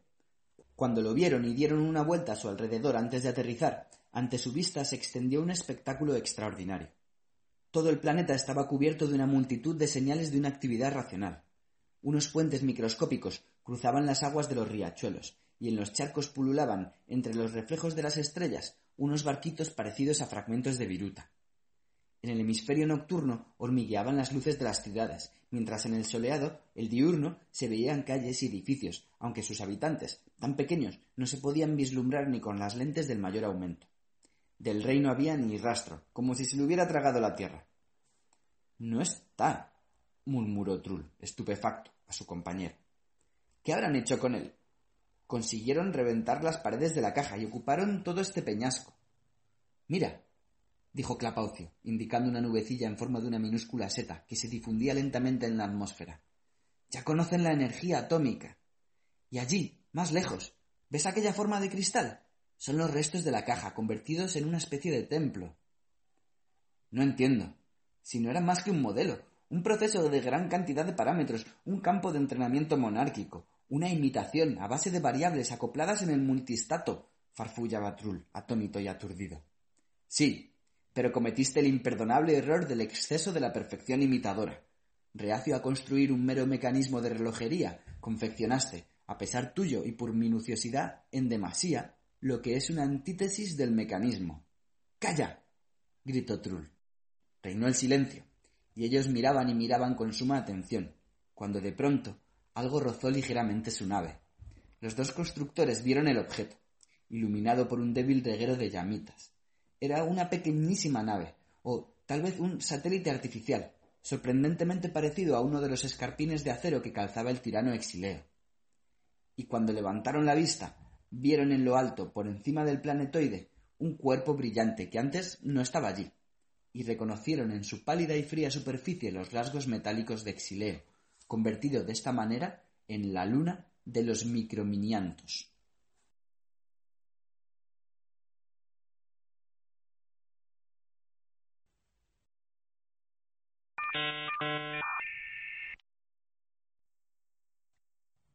Cuentos de las tres máquinas fabulistas del rey Genialón. Una vez apareció en casa de Trull un extraño, transportado en un palanquín de fotones. Cuando se apeó de él, se vio enseguida por su aspecto que era una persona fuera de lo común y procedente de regiones muy lejanas, ya que allí donde todos tienen brazos, a él solo le rodeaba una nubecilla fragante, y donde a otros se les ven las piernas, él tenía unos preciosos destellos de luz irisada, y un costoso sombrero le hacía las veces de cabeza. La voz le salía del centro, ya que todo él era una bola perfectamente torneada, de aspecto encantador, ceñida con un rico cordón plasmático. Después de saludar a Trull, le manifestó que él era dos personas, es decir, dos hemisferios, el superior y el inferior. El primero se llamaba sincronicio y el segundo sincrofasio. Trull demostró un gran entusiasmo por aquella solución ideal de la construcción de un ser racional y declaró que nunca había visto una persona tan esmeradamente acabada, de maneras tan correctas y de un brillo tan impecable. El recién llegado alabó a su vez la construcción de Trull, procediendo después de este intercambio de cortesías a la explicación de los motivos de su visita. Había venido a ver a Trull como amigo y fiel servidor del preclaro rey Genialón, para confiarle el encargo de tres máquinas fabulistas. Mi amo el rey, dijo, ya no reina ni gobierna desde hace tiempo, incitado a esta doble resignación por la sabiduría, fruto del hondo conocimiento de los asuntos del mundo. Abandonó el reino y trasladó su morada a una caverna, aireada y seca, para entregarse a la vida contemplativa. No obstante, le invade a veces la tristeza o el descontento de sí mismo, y entonces solo le pueden devolver la paz unos relatos llenos de interés. Ocurre que los que le permanecieron fieles y no le abandonaron cuando renunció al trono ya le han contado todo lo que sabían. Por tanto, la única solución que se nos ocurre es la de pedirte, insigne constructor, que nos ayudes a disipar las preocupaciones del monarca con esas máquinas que tu ingenio nos construirá. No hay inconveniente, dijo Trull. Pero, ¿por qué necesitáis tantas? Desearíamos dijo, rodando ligeramente a ambos lados, sincrofasonicio. Que la primera contara historias intrincadas pero apacibles, la segunda ingeniosas y traviesas, y la tercera profundas y aleccionadoras. Es decir, que la primera debe proporcionar la agudeza, la segunda la distracción y la tercera la enseñanza, ¿verdad? dijo Trull. Comprendo. ¿Y de los pagos cuándo se hablará? ¿Ahora o más tarde? Cuando tengas las máquinas listas, Frotarás esta sortija, contestó el extranjero, y verás ante ti este mismo palanquín. Te acomodarás en él junto con las máquinas y serás conducido a la caverna del rey Genialón. Allí expondrás tus deseos, que él cumplirá en la medida de lo posible. Aquí el extranjero saludó, entregó a Trur la sortija, centelleó cegadoramente y rodó dentro del palanquín. Una nube de luz irisada envolvió el vehículo. Hubo un relámpago sin trueno y Trull se quedó solo delante de la casa con la sortija en la mano, no muy satisfecho del resultado de la conversación. En la medida de lo posible, gruñía, entrando en el laboratorio. No me gusta en absoluto. Ya se sabe cómo van esas cosas. Cuando se trata de saldar la cuenta, se esfuman todas las bonitas palabras, las cortesías y los cumplidos, y solo quedan problemas, que terminan a veces en chichones. De pronto, la sortija se movió en su mano y replicó. Lo de en la medida de lo posible proviene del hecho de que el rey Genialón, al abandonar el trono, renunció a sus grandes riquezas. En todo caso, se dirigió a ti, constructor, como un sabio a otro sabio. Veo que no se ha equivocado, por cuanto te extrañan las palabras pronunciadas por una sortija. No te extrañes, pues, tampoco, de la pobreza del rey, ya que recibirás un pago generoso, aunque, Tal vez no en monedas de oro. Recuerda que no todas las hambres se pueden saciar con oro. Estás hablando por hablar, sortija mía, contestó Trull. Mucho sabio, mucho sabio. Pero la electricidad, los iones, los átomos y otros objetos valiosos empleados para la construcción de las máquinas cuestan un ojo de la cara. A mí me gustan los contratos claros, firmados, con rúbricas y sellos. No corro detrás de un céntimo, pero me gusta el oro, sobre todo en cantidad. Sí, me atrevo a confesarlo. Su brillo, su lustre amarillo, su agradable peso me son gratos, tan gratos que cuando desparramo en el suelo uno o dos sacos de doblones y me revuelco en ellos en medio de su afable tintineo, se me serena enseguida el alma, como si alguien encendiera en ella un sol cálido y entrañable. Sí, me gusta el oro. ¿Qué diablos? gritó, excitado por sus propias palabras. Pero ¿por qué quieres que los otros te lo den? ¿No puedes hacértelo tú mismo en la medida que quieras? Preguntó la sortija, reluciendo de extrañeza. Dices que el rey Genialón es muy sabio, contestó Trull. No sé, tal vez lo sea, pero tú, por lo que veo, eres una sortija sin ninguna instrucción. ¿Cómo? ¿Yo tendría que hacer oro para mí mismo? Increíble. Es como pretender que los zapateros vivan de hacerse zapatos para sí mismos los cocineros guisen para su propia mesa y los soldados organicen sus guerras particulares. Y además, ¿nunca has oído hablar de una cosa que se llaman costos de producción? Por otra parte, te diré que también me encanta quejarme. Y deja ya de hablarme, porque tengo que ponerme a trabajar. Trull guardó la sortija en una vieja lata de conservas y se puso a la tarea. Pasó tres días en el taller sin salir, pero al cuarto tenía construidas las tres máquinas, listas para el uso, Solo faltaba pensar en su aspecto exterior. Trull, partidario de la sencillez y la funcionalidad, les estuvo probando varios revestimientos, mientras la sortija no cesaba de intervenir desde su lata. Finalmente, exasperado, la tapó para que no le molestara con sus observaciones peregrinas. A cabo de muchos ensayos, optó por pintarlas. La primera de blanco, la segunda de azul celeste y la tercera de negro. Luego frotó la sortija, cargó en el palanquín, que llegó en el acto, todas las máquinas se sentó en él y esperó a ver qué pasaba. Al instante oyó un silbido, un siseo. Se levantó un torbellino de polvo y cuando se disipó, Trull vio a través de la ventana del palanquín que se encontraba en una caverna espaciosa, con el suelo cubierto de arena blanca. Lo primero que su mirada encontró fueron unos bancos de madera con montones de papeles y libros encima, y luego una hilera de bolas de precioso brillo. En una de ellas reconoció al extranjero que le había encargado las máquinas, y adivinó que la del centro mayor que las demás y ligeramente rayada por la vejez, debía de ser el rey. Se apeó, pues, y se inclinó en un saludo ante ella. El rey lo acogió con mucha benevolencia y dijo Hay dos especies de sabiduría. Una incita a la acción, la otra la frena. ¿No crees, insigne Trull, que la segunda es más honda? Porque sólo el pensamiento de alcance infinito puede prever las remotas consecuencias de una acción emprendida unas consecuencias que pueden convertir en problemática la acción que las había suscitado. Ergo, la perfección puede consistir en la renuncia a la acción. Y la diferencia entre la sabiduría y la razón estriba en la capacidad de aquella para descubrir esta diferencia. Con el permiso de Su Majestad, contestó Trull. Sus palabras pueden tener dos interpretaciones, o se trata en ellas de una alusión dedicada cuya finalidad sería la tendencia a quitar importancia a mi trabajo, o sea, a la acción cuyo fruto son estas tres máquinas, encargadas por Su Majestad que se encuentran aquí, en el palanquín, esta interpretación no es de mi gusto, ya que me daría a entender una cierta inclinación a la morosidad en los pagos. O bien exponen solamente una doctrina antiacción, que en mi opinión presenta una contradicción esencial.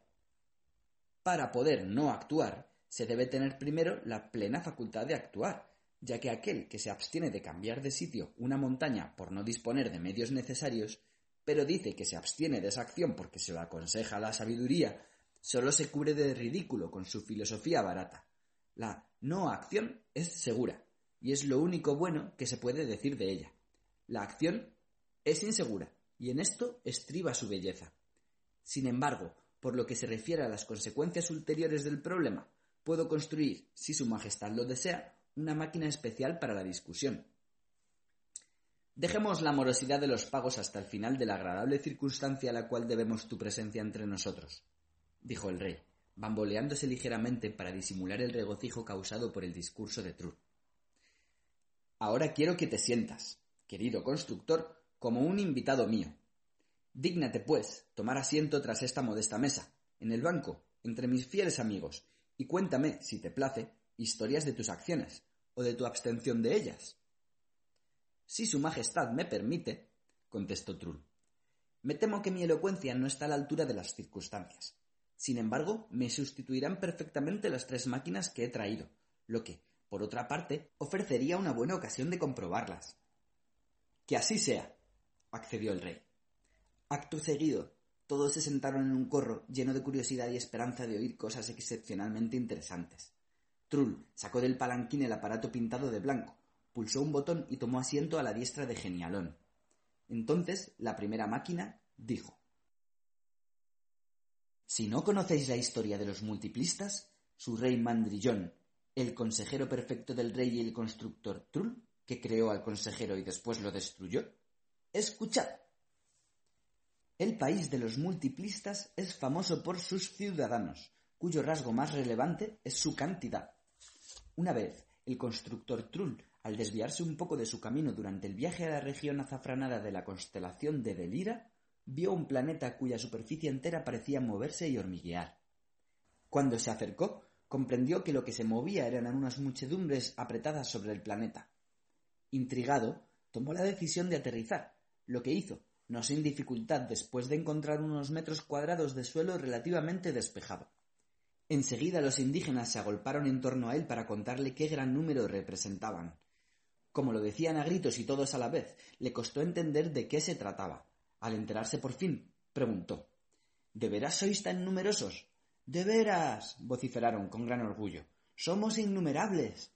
Como granos de arena, como estrellas en el cielo, como granos de trigo, como átomos. gritaban, enardecidos. Bien, bien, de acuerdo, dijo Trull. Pero, ¿qué importancia tiene que seáis tantos? ¿Es que no experimentáis un placer especial al contaros?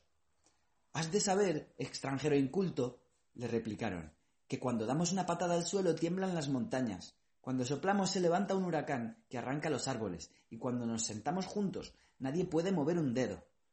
¿Y para qué queréis que las montañas tiemblen, el huracán arranque los árboles y nadie pueda mover un dedo? preguntó Trull. ¿No se está mejor cuando las montañas se mantienen quietas, hace buen tiempo y todos pueden moverse a sus anchas?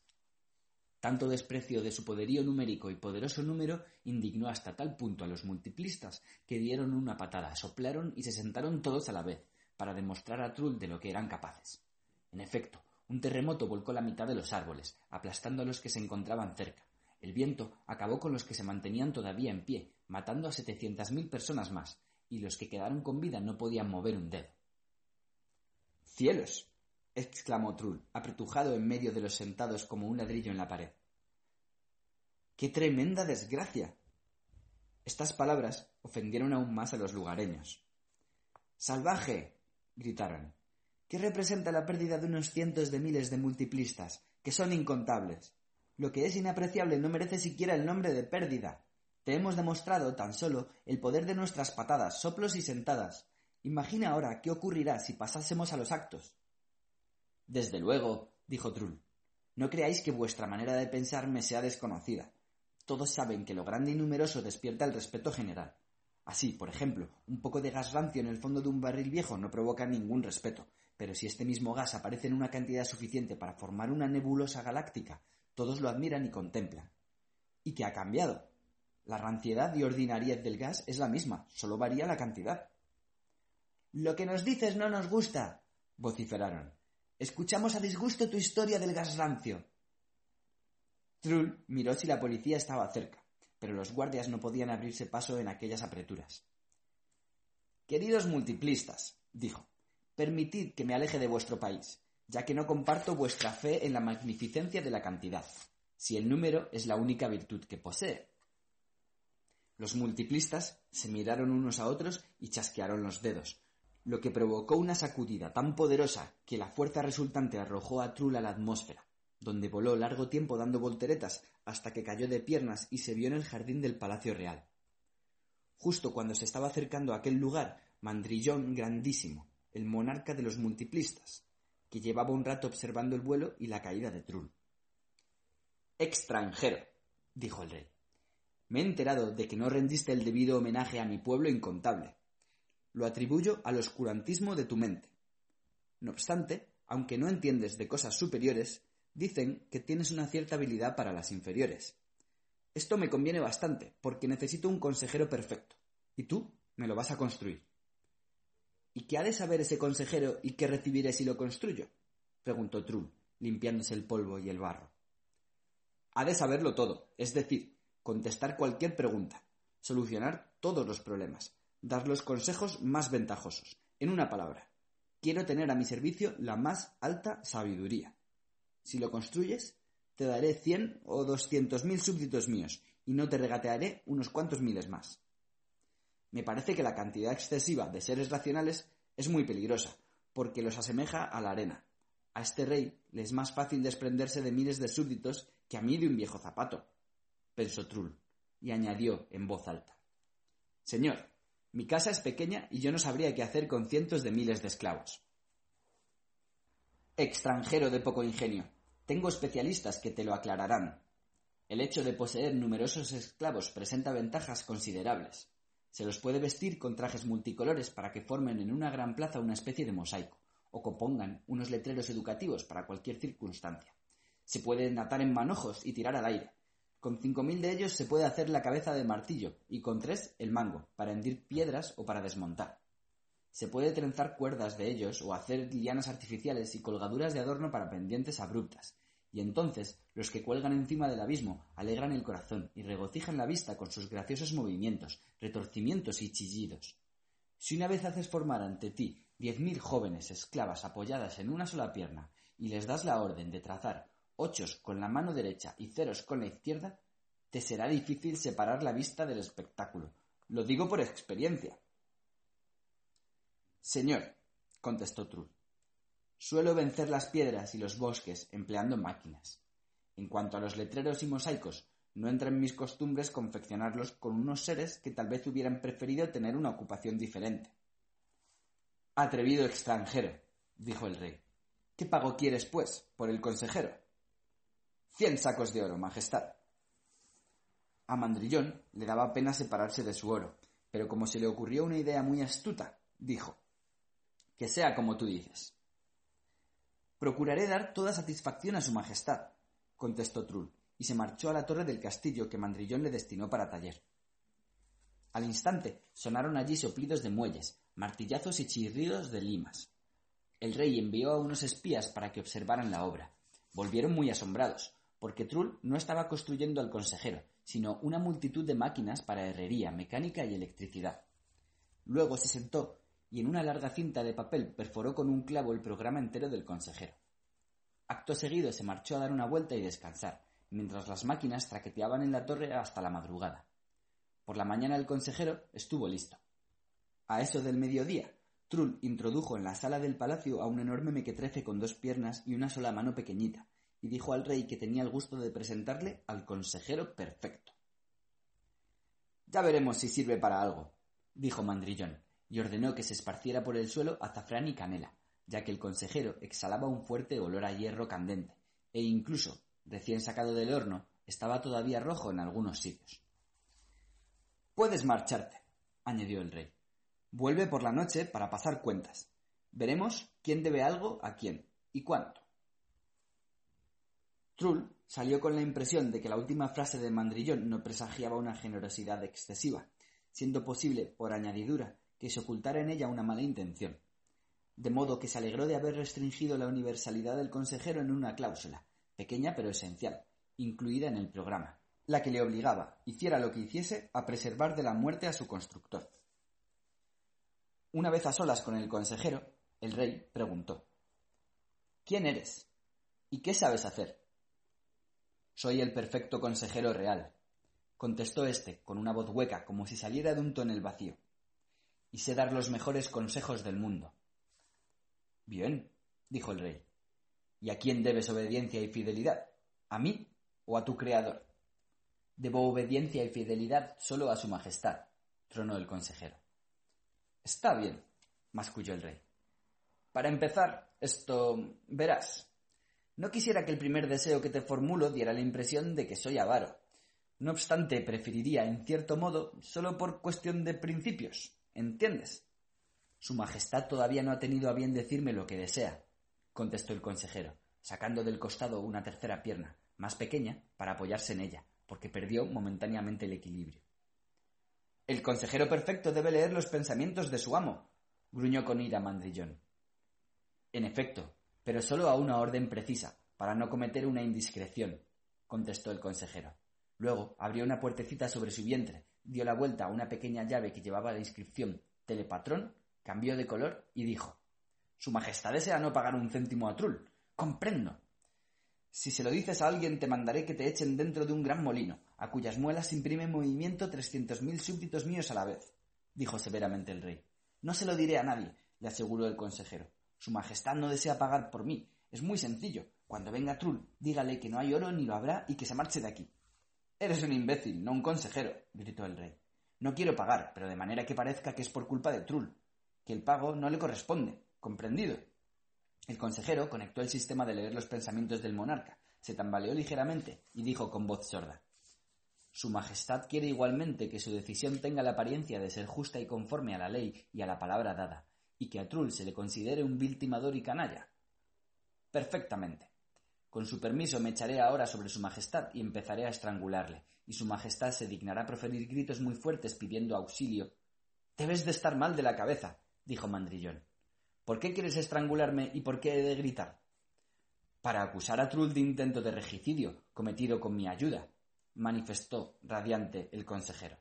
De este modo, cuando su Majestad ordene dar azotes a Trull y tirarlo al foso desde las murallas del castillo, todos reconocerán que es un acto de clemencia extraordinaria, ya que un crimen de esta clase suele castigarse con la decapitación precedida de tortura. Y a mí, el rey, mi amo, se dignará indultarme y librarme de culpa, por juzgar que fui un instrumento inocente en las manos de Trull, lo que despertará veneración pública y entusiasmo por la bondad y magnanimidad del rey, quedando todo exactamente como su majestad desea. Bueno, pues extrangúlame, pero con cuidado, bribón, dijo el rey. En efecto, todo transcurrió según lo ideado por el consejero. Bien es verdad que el rey ordenó arrancar a Trull las piernas antes de tirarlo al foso, pero la cosa no se hizo, por confusión según creía Mandrillón, y, en realidad, gracias a una discreta intervención del consejero cerca del ayudante del verdugo. Luego el rey indultó al consejero y le restituyó el cargo, y Trull, maltrecho, lleno de magulladuras, volvió a casa casi a rastras. Enseguida fue a ver a Clapaucio, le contó su aventura y dijo Ese mandrillón es el peor de los canallas, más de lo que yo esperaba. Me engañó de manera infame. Pensar que se sirvió del consejero que le hice yo para obtener el consejo de cómo tramar la criminal superchería dirigida contra mi persona.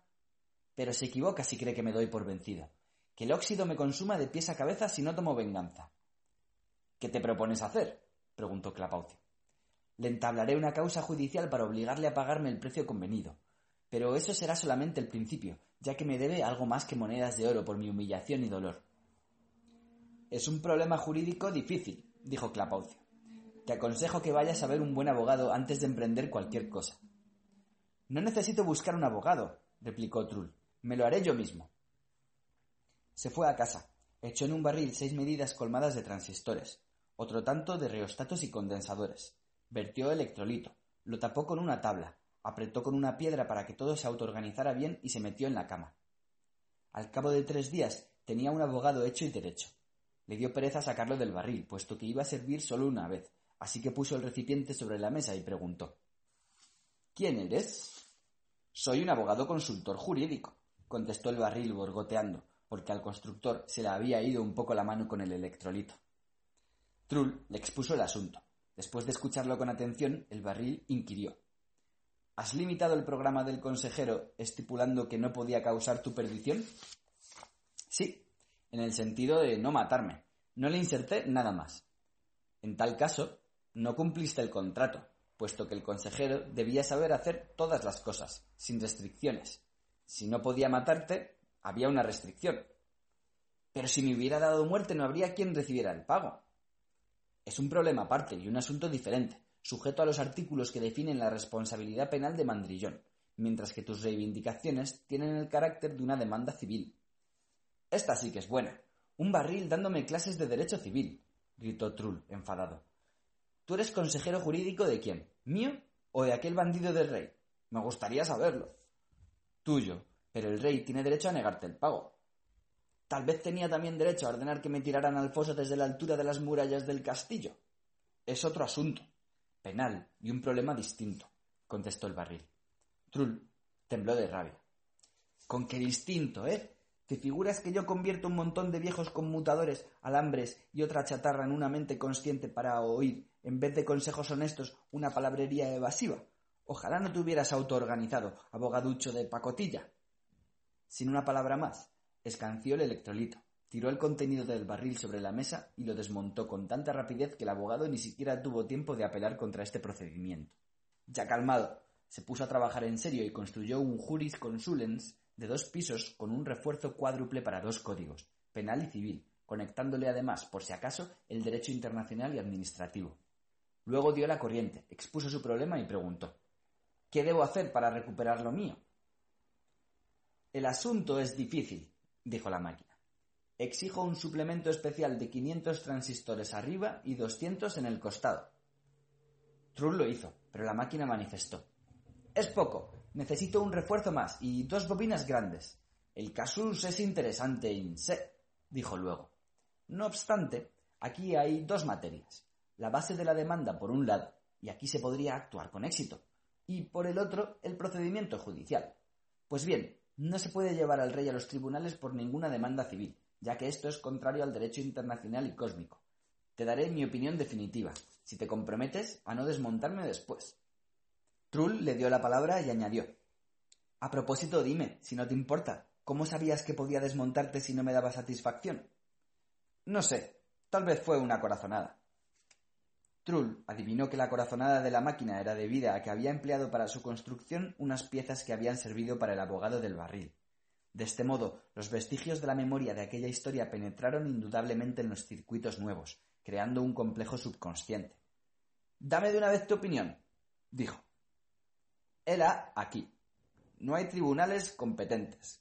No puede, por tanto, haber causa. En otras palabras, no se la puede ganar ni perder. Trull se levantó en un brinco y amenazó con el puño al consejero jurídico. Pero, como había empeñado su palabra, no le hizo nada. Fue a ver a Clapaucio y se lo contó todo. Ya yo sabía que era un asunto sin solución, pero no quisiste creerme, dijo Clapaucio. No dejaré sin castigo la infamia, replicó Trull. Si no puedo encontrar justicia por procedimiento legal y jurídico, me vengaré de otra manera de ese canalla real. A ver cómo lo haces, Diste al rey un consejero perfecto que pueda hacerlo todo, excepto aniquilarte. Él vencerá cualquier plaga, golpe o desgracia que tú inventes contra Mandrillón y su estado. Y en serio, Trull, estoy convencido de que lo hará, porque tengo plena confianza en tus talentos de constructor. Tienes razón. Parece que yo, al crear al consejero perfecto, me quité a mí mismo todas las posibilidades de vencer a ese sinvergüenza con corona. Pero debe existir algún truco. No descansaré hasta que lo descubra. ¿Cuáles son tus proyectos? preguntó Clapaucio. Pero Trull se encogió de hombros y se marchó sin contestar. Estuvo mucho tiempo sin salir de casa, meditando, hojeando centenares de libros en la biblioteca y haciendo misteriosos experimentos en su laboratorio. Clapaucio le visitaba a menudo, admirado del empeño de Trull por vencerse a sí mismo, si puede decirse, puesto que el consejero era, en cierto modo, una parte integrante del constructor que le había transmitido su propia inteligencia. Un día Clapaucio, al hacer una visita a Trull a la hora acostumbrada, a mediodía, no lo encontró en casa.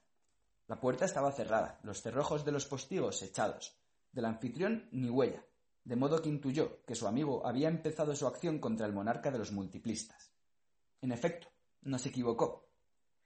Mientras tanto, Mandrillón disfrutaba del poder más que nunca. Si le faltaban ideas, las pedía al consejero, siempre dispuesto a procurarle conceptos nuevos. El rey no temía protestas, ni rebeliones, ni ningún enemigo, y gobernaba con tanta crueldad que había más ahorcados en los patíbulos del reino que racimos de uva en una viña.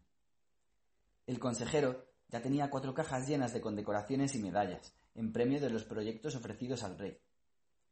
El microespía, enviado por Trull al país de los multiplistas, informó de que por el último invento, el de trenzar con los ciudadanos coronas mortuorias, Mandrillón llamó en público corazoncito mío al consejero.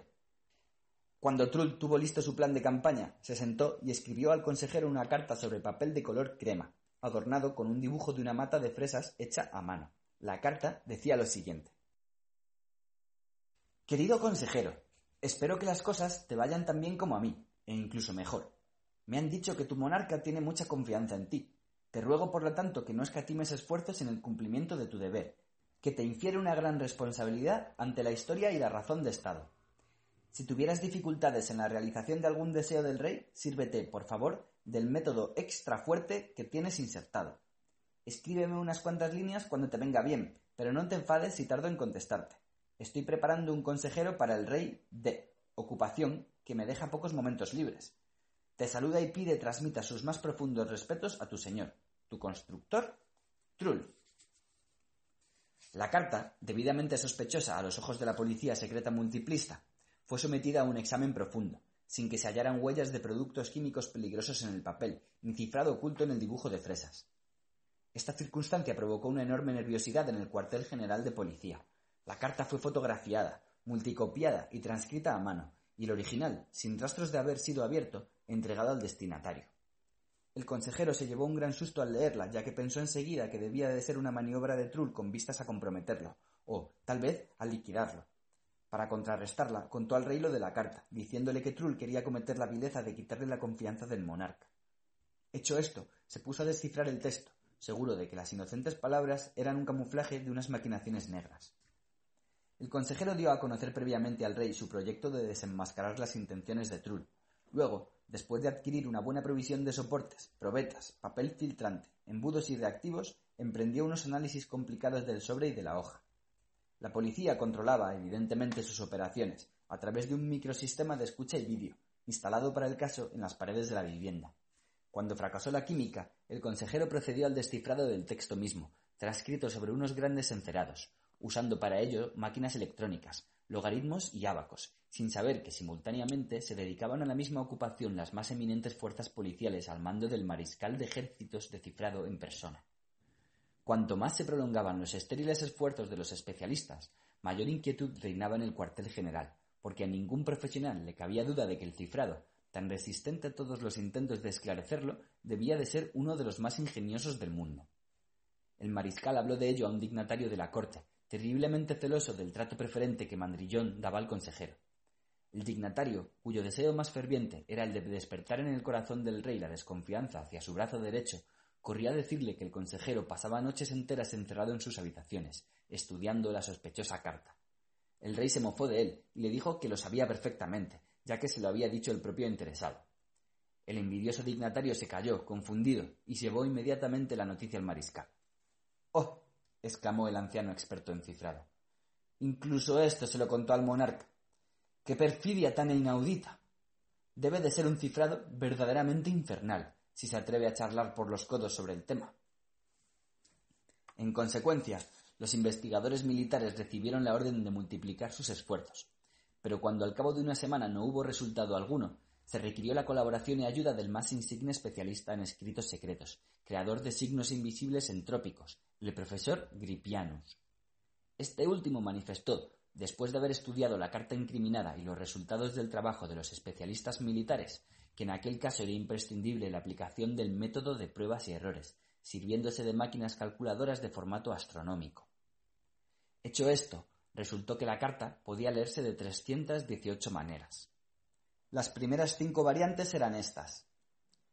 La cucaracha de Covacacha llegó felizmente, pero el orinal se apagó. Cargas a la tía de la locomotora de chuletas de ternera. Los esponsales de la mantequilla no tendrán lugar, porque la gorra de dormir estalló.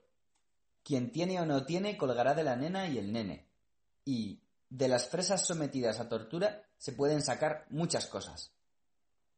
La última variante fue considerada por el profesor Gripianus como clave del cifrado, basándose en la cual descubrió, al cabo de 300.000 pruebas, que si se sumaban todas las letras de la carta, restando del número obtenido la paralaxia del Sol y la producción anual de paraguas, y sacando la raíz cúbica de lo que quedaba, se obtenía una sola palabra. Crucifix. En el listín de teléfonos figuraba un ciudadano cuyo apellido era Crusafux. Gripianus opinó que la falta de ortográfica era intencionada, para despistar, y Crusafux fue arrestado. Sometido a la persuasión de sexto grado, confesó que era cómplice de Trull, y que este último debía enviarle en breve unos clavos envenenados y un martillo para errar mortalmente al monarca. El mariscal de cifrado presentó al rey la declaración de traición firmada por el reo, pero Mandrillón aún seguía confiando en el consejero hasta tal punto que le dio la oportunidad de defenderse. El consejero no negó que la carta podía leerse de varias maneras gracias al desplazamiento de letras. Al contrario, dijo que él mismo había descubierto mil cien versiones más, pero al mismo tiempo afirmó que de esto no se podía deducir que la carta fuera cifrada, puesto que las letras de todos los textos del mundo, desplazadas, intercambiadas y compuestas de nuevo mil veces, eran susceptibles de formar frases con un sentido real o aparente, y que las palabras obtenidas de este modo se llamaban anagramas, perteneciendo esta clase de problemas al campo de la teoría de permutaciones y combinaciones. Luego se puso a gritar que Trull quería perderlo y cubrirlo de infamia, creando una apariencia de cifrado donde no la había, y que el ciudadano Crusafux era inocente de toda culpa. Su declaración, dijo, había sido sugerida y forzada por los persuasionistas del cuartel general de la policía, expertos en el manejo de los métodos del servicio y poseedores de unas máquinas de investigación de miles de cadaverios de fuerza. La acusación contra la policía no fue del agrado del rey, y cuando el consejero, en respuesta a preguntas ulteriores, empezó a hablar de anagramas, permutaciones, códigos, cifrados, símbolos, señales y la teoría general de comunicaciones de manera cada vez más complicada y menos comprensible, el monarca, embargado por la ira, ordenó encerrarlo en el calabozo. Al poco tiempo vino una postal de Trull que decía Querido consejero, si pasa algo, recuerda los tornillitos azules. Tuyo, Trull. El consejero fue sometido inmediatamente a tortura, pero no confesó nada, repitiendo tercamente que era una maquinación de Trull. Preguntando por los tornillitos azules, contestó que ni los tenía ni sabía nada de ellos. Para investigar a fondo el asunto, había que demostrarlo. El rey dio el permiso necesario y los herreros pusieron manos a la obra. El blindado se hizo añicos bajo sus martillazos y el rey vio con sus propios ojos unos pequeños tornillos, sucios de aceite, cubiertos en efecto de manchitas de color celeste. Por tanto, a pesar de que el consejero había sido completamente destruido durante la investigación, el rey se convenció de que había actuado con justicia. Una semana después, Trull en persona apareció ante la puerta del palacio y solicitó una audiencia. En el primer momento, el rey quiso decapitarlo sin verlo ni hablarle, pero asombrado por su inaudita insolencia, mandó que lo trajeran ante su presencia. Rey Mandrillón, dijo Trull al entrar en la sala llena de cortesanos, te he confeccionado un consejero perfecto, y tú lo empleaste para despojarme de lo que me debías, creyendo, no sin razón, que la magnitud de la inteligencia de que te brindé sería una buena salvaguardia contra cualquier amenaza, y por lo tanto frustraría cualquier intento mío de venganza. Sin embargo, al darte un consejero inteligente, no te di la inteligencia a ti mismo. Con esta circunstancia había contado, y no me equivoqué, porque solo es capaz de escuchar consejos sabios el que posee la sabiduría suficiente para entenderlos. Yo no podía destruir al consejero con métodos sabios, racionales y refinados. Solo lo podía hacer gracias a un método primitivo, obtuso y lo bastante tonto para parecer inverosímil. Mis cartas no eran cifradas. El consejero te guardó fidelidad hasta el fin. No sabía nada de aquellos tornillos que causaron su destrucción.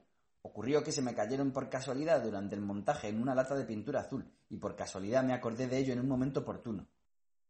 Gracias a esto, la tontería y el recelo vencieron a la inteligencia y la fidelidad y tú mismo firmaste tu condena. Ahora me darás los cien sacos de oro que me debes, y otros cien por el tiempo que he perdido para conseguir el pago. Si no lo haces, pereceréis tú y tu corte, porque ya no tienes a tu lado a un consejero que pueda defenderte de mí. El rey rugió de rabia y a su señal, la guardia se echó sobre el atrevido para darle muerte, pero las lanzas atravesaron el cuerpo de Trull como si fuera aire. Estupefactos y asustados, los matones del rey se apartaron de un salto y el constructor dijo, riéndose Ya me podéis cortar y pinchar cuanto os plazca, porque estoy aquí solo como una aparición televisiva y teledirigida. En realidad, me encuentro sobre el planeta en una nave, desde la cual echaré sobre el palacio terribles cargas mortíferas si no recibo lo que se me debe. En efecto, antes aún de que hubieran terminado de hablar, sonó un trueno ensordecedor y una explosión hizo temblar todo el edificio. Los cortesanos huyeron despavoridos y el rey, casi muerto de vergüenza y rabia, tuvo que entregar a Trull doscientos sacos de monedas de oro. Cuando Clapaucio oyó de la boca de Trull el relato de todo lo ocurrido, le preguntó por qué se había servido de aquel método primitivo y, según él mismo lo había definido, tonto, pudiendo recurrir a una carta que contuviera un cifrado de verdad. Para el consejero hubiera sido más fácil explicar al rey la presencia de un cifrado que la ausencia de él, contestó el sagaz constructor. Siempre es más fácil confesar un hecho que demostrar que no se ha cometido. En este caso particular, la presencia de un cifrado hubiera sido una cosa sencilla. En cambio, su ausencia debía provocar complicaciones, porque es cierto que cualquier texto puede ser convertido, gracias a las ordenaciones, en otro diferente, llamado anagrama, y que estas reordenaciones son muy numerosas. Ocurre que para aclarar todo esto hay que hacer uso de unas explicaciones verdaderas pero muy complicadas, inaccesibles, yo estaba seguro de ello, al limitado cerebro del rey. Alguien dijo que para mover un planeta bastaba encontrar un punto de apoyo fuera de él. Yo también, para anular una mente perfecta, tuve que buscar un punto de apoyo. Me sirvió para ello la imbecilidad del rey y su corte. La primera máquina terminó aquí su narración. Se inclinó profundamente ante Genialón y otros oyentes y se retiró con modestia a un rincón de la caverna. El rey manifestó el agrado que le había causado la leccionadora historia y preguntó a Trull. Dime, por favor, querido constructor, si la máquina narra lo que tú le enseñaste o bien encuentra las fuentes de su saber fuera de ti. Por otra parte, me atrevo a observar que la relación que hemos oído aunque instructiva e ingeniosa, no es completa, ya que no nos dijo nada acerca de las vicisitudes de fortuna ulteriores del pueblo de los multiplistas y su poco inteligente rey. Señor, dijo Trull, la máquina cuenta los acontecimientos verdaderos, puesto que antes de venir aquí apliqué a mi cabeza su aspirador de información, a través del cual absorbió mis recuerdos. No obstante, lo hizo de manera independiente, por lo tanto, ni se puede decir que le haya enseñado algo adrede, ni que las fuentes de su sabiduría se encuentren fuera de mí. En cuanto a los multiplistas, la narración, en efecto, no habla de su suerte ulterior, y es porque todo es susceptible de ser contado, pero no todo de ser coordinado. Si lo que está ocurriendo aquí ahora no fuera una realidad, sino solo un relato, un relato de orden superior que contiene la narración de la máquina, un oyente podría preguntar por qué tú y tus amigos Tenéis forma esférica, a pesar de que esta esfericidad no parece desempeñar papel alguno en el relato, siendo un detalle que no viene al caso. Los amigos del rey alabaron la sagacidad del constructor, y el mismo monarca dijo con una sonrisa Tus palabras no están desprovistas de razón. Sin embargo, ya que te referiste a nuestra forma, puedo revelarte su origen. Mucho tiempo atrás teníamos un aspecto diferente, mejor dicho, Nuestros antepasados lo tenían, puesto que su aparición fue debida a la voluntad de unos seres de cuerpo blando, llamados rostropálidos, que los construyeron a su propia imagen y semejanza, dotándolos de brazos, piernas, cabeza y tronco, que unía todo aquello. Pero al independizarse de sus creadores y deseando borrar incluso en sí mismos las huellas de su origen, las generaciones de mis antepasados iban transformándose paulatinamente, hasta conseguir la forma de una esfera. No sé si esto ha sido provechoso para nosotros o no, el hecho es que sucedió así. Majestad, dijo Trull, la esfericidad tiene aspectos buenos y malos desde el punto de vista de la construcción. Desde todos los otros, es mejor que el ser racional no disponga de la facultad de cambiarse a sí mismo, ya que esta clase de libertad es un verdadero tormento. Quien está obligado a permanecer tal como es, no tiene más remedio que aceptarse y buscar alivio acusando de injusto a su destino. En cambio, el que sabe efectuar su propia transformación no puede atribuir sus imperfecciones a nadie en el mundo. Si no está satisfecho, no puede culpar a nadie de ello, excepto a sí mismo. Pero, Majestad, yo no vine aquí para darte clases de la teoría general de autoconstrucción, sino para hacerte la demostración de mis máquinas fabulistas. ¿Quieres escuchar la siguiente? El rey accedió de buen grado. Después de reconfortarse con las ánforas de las más exquisitas ambrosías de iones, los comensales adoptaron cómodas posturas en sus asientos. La segunda máquina se les acercó, saludó debidamente al rey y dijo Poderoso rey, he aquí una historia sobre el constructor Trull y sus aventuras maravillosamente no lineales. Ocurrió una vez que el gran constructor Trull fue convocado por el rey Torturán III, soberano de Ferrasia, para que le enseñara a llegar a ser perfecto y le hablara de las transformaciones del alma y cuerpo imprescindibles para lograrlo. Trull le contestó así. Llegué un día al planeta Legaria, me alojé en una hospedería y, tal como suelo hacerlo, decidí no salir del cuarto hasta que me familiarizara a fondo con la historia y las costumbres de los legarianos. Era invierno. Fuera aullaba un viento helado y yo era el único huésped en el adusto edificio. De pronto oí que alguien llamaba a la puerta de entrada. Me asomé y vi a cuatro varones encapuchados doblados bajo el peso de grandes maletas negras. Las sacaron de un carruaje blindado y entraron en la hospedería. Al día siguiente, cerca del mediodía, llegaron a mis oídos desde la habitación contigua unos sonidos extraños. Silbidos, martillazos, estertores, ruidos de recipientes de vidrio que se rompían y, dominándolos todos, una potente voz de bajo que gritaba sin tregua ni reposo. ¡Aprisa, hijos de la venganza! ¡Aprisa! ¡Aprisa! Estirad de los elementos por el pasador. Todos a una. Ahora el embudo y a laminar. Dejádmelo a mí, a ese verdugo de tuercas, chapas y tornillos. A mis manos, tú, chatarra herrumbrosa, canalla, fingidor de la muerte. Ni la tumba te defenderá de nuestra justa ira. A por su cerebro deshecho en porquería, rómpele esas patas asquerosas, estirad de la narizota. Venga, tirad bien para que haya de dónde cogerlo durante la ejecución. Soplad en el muelle de la derecha, valientes míos. Ahora al tornillo de banco con él, remacharle la frente de cobre. Otra vez. Bien, así, así. No te rezajes con el martillo. Templadle bien las cuerdas nerviosas, que no se mueran tan pronto como el de ayer. Que pruebe el tormento y nuestra venganza. Venga, adelante. Así gritaba, vociferaba y clamaba sin cesar, y sólo le contestaban los martillazos y rugidos de los muelles. De pronto sonó un estornudo y un gran clamor de triunfo expelido por cuatro gargantas. Hubo un forcejeo detrás de la pared y un chirrido de la puerta al abrirse. Miré por una rendija y vi que salían al pasillo los recién llegados, que, para gran asombro mío, no eran cuatro, sino cinco. Bajaron juntos la escalera, se encerraron en el sótano, pasaron en él mucho tiempo y al anochecer volvieron a su aposento, donde guardaron un silencio mortal. Los conté cuando pasaban por delante de mi puerta. Eran de nuevo cuatro. Volví a mis libros, pero, como la historia me dio mucho que pensar, decidí esclarecer como fuera el enigma. Al día siguiente, a la misma hora, al mediodía, sonaron de nuevo los martillazos, rugieron los muelles y retumbó la ronca voz debajo. Adelante, hijos de la venganza, valientes electricistas míos, a prisa, a la obra sin escatimar esfuerzos. Verted más iones y yoduros, afanaos con este bocazas, pseudosabio, este gran sinvergüenza, criminal perpetuo, para que lo coja por su narizota y lo arrastre, pateándolo en la muerte lenta y segura. Soplad en los muelles. Luego resonaron otro estornudo y otro grito ahogado, y salieron como el día anterior de puntillas para bajar el sótano. Los volví a contar, y como la otra vez eran cinco al salir de la habitación y cuatro al volver a ella. Entonces, viendo que era el sótano donde se escondía el meollo del misterio, me armé de una pistola de láser y penetré al alba en aquel sitio. No encontré allí nada excepto unas chapas de hierro chamuscadas y rotas, de modo que me senté en el rincón más oscuro, me cubrí con un puñado de paja y me quedé al acecho. A eso del mediodía se dejaron oír arriba los mismos gritos y ruidos de los días anteriores. Al poco tiempo la puerta se abrió y cuatro legarianos introdujeron al quinto, amarrado con cuerdas. El quinto hombre llevaba una casaca de color frambuesa, de corte antiguo, con un volante en el cuello y un gorro con pluma. Era mofletudo y narigudo, y su boca torcida por el miedo farfullaba algo sin cesar.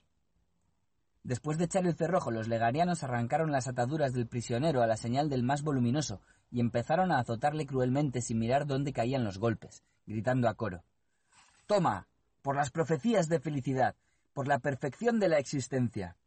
Y esto por las inocentes florecitas, por las tribulaciones generales, por la comunidad altruista, por el romanticismo del espíritu, y con tanta saña le pegaban que sin duda habría fallecido sin tardar, si no hubiera asomado el cañón de mi pistola de láser entre la paja, dándoles a conocer mi presencia. Cuando se apartaron de su víctima, les pregunté por qué atormentaban de ese modo a una persona que no era un bandido ni un sospechoso de mala ralea, ya que se veía por sus volantes y el color frambuesa de su casaca que debía de ser alguien de alta alcurnia, o un sabio importante. Ellos se quedaron mudos, mirando con avidez las armas que habían dejado en el suelo junto a la puerta. Pero cuando los amenacé con mi láser apretando un poco el gatillo, se dieron codazos y pidieron al gigante de voz de bajo que hablara en nombre de todos. Este que a todas luces era el jefe, me dirigió la palabra.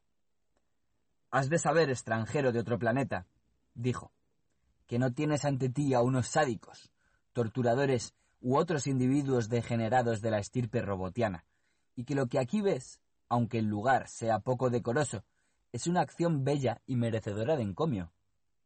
¿Bella y merecedora de encomio? grité fuera de mí. ¿Qué me estás diciendo, despreciable legariano? Si con mis propios ojos he visto cómo os echasteis cuatro contra uno sobre este desgraciado de color frambuesa, apaleándolo con tanto vigor que el aceite os brotaba de las articulaciones. ¿Te atreves a decir que es una acción digna de encomio? Si su gracia extranjera no para de cortarme la palabra, contestó el de la voz de bajo, no se enterará de nada. Por ende, pido con buenos modales, ponte trabas en la lengua y cerrojos en el orificio bucal, porque si no, yo pararé de hablar. Aprende que tratas con los mejores fisicianos, los más duchos ciberneros y electricistas. En una palabra, con los más sabios y celosos alumnos míos y mejores cerebros de toda Legaria. Yo mismo soy el profesor de ambas materias de signos contrarios, autor de la recreástica omnigenérica, vengancio ultórico mente. De esto se entiende que he sacrificado a la venganza mi nombre, apellido y apodo, y todo lo demás de mi vida, Junto con mis fieles alumnos vengaré hasta el fin de mis días la infamia y los sufrimientos de los legarianos en este granuja con casaca color frambuesa que ves aquí, arrodillado, que lleva el nombre, maldito por los siglos de los siglos, de Malapux, alias Malapucio Caos, y que, de una vez y para siempre, hundió en la desgracia a los legarianos de manera abyecta, criminal e intencional. Él les inoculó la monstrolicia, él los deselectrificó, y los malapucificó, y luego, huyendo de las severas consecuencias de sus crímenes, buscó refugio en la tumba, creyendo que así evitaría el castigo. De ningún modo su serenidad extranjera. Ha sido sin querer. Mi pensamiento no era este, pero me salió mal, gimió el narigudo de color ropaje. Yo estaba escuchando y mirando sin entender nada, y la voz de bajo volvió a lo suyo. Barmogancio, alumno predilecto mío, dale en la jeta al bocazas mofletudo. El fiel alumno lo hizo tan bien que el golpe retumbó en todo el sótano. Entonces dije yo, hasta el final de las aclaraciones prohíbo, por mi láser, pegarle y maltratarle. Que, que el profesor Vengancio Ultórico continúe su relato.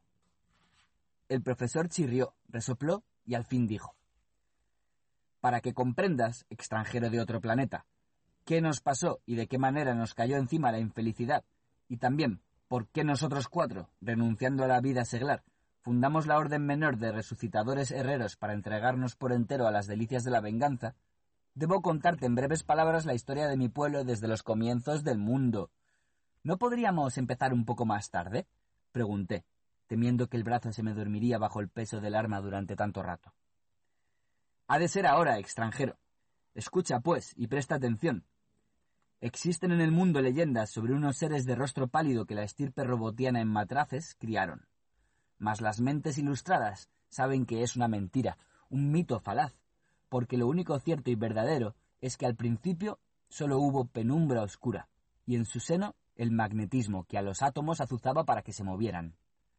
Y tanto los azuzó que de sus brincos y encontronazos nació la primera corriente, y con ella la primera luz, Luego se encendieron las estrellas, se enfriaron los planetas, y en sus profundidades, por el soplo de la santa estadística concebidos, nacieron primero los micromecanoides, muy pequeñitos, que dieron origen a los mecanoides, que dieron origen a las primeras máquinas primitivas, que todavía no sabían calcular bien y lo hacían sin ton ni son.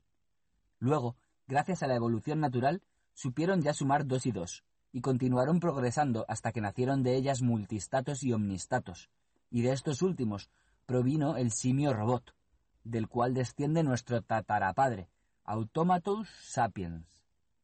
Luego hubo robots cavernícolas, después pastoriles, y cuando se multiplicaron aparecieron los estados.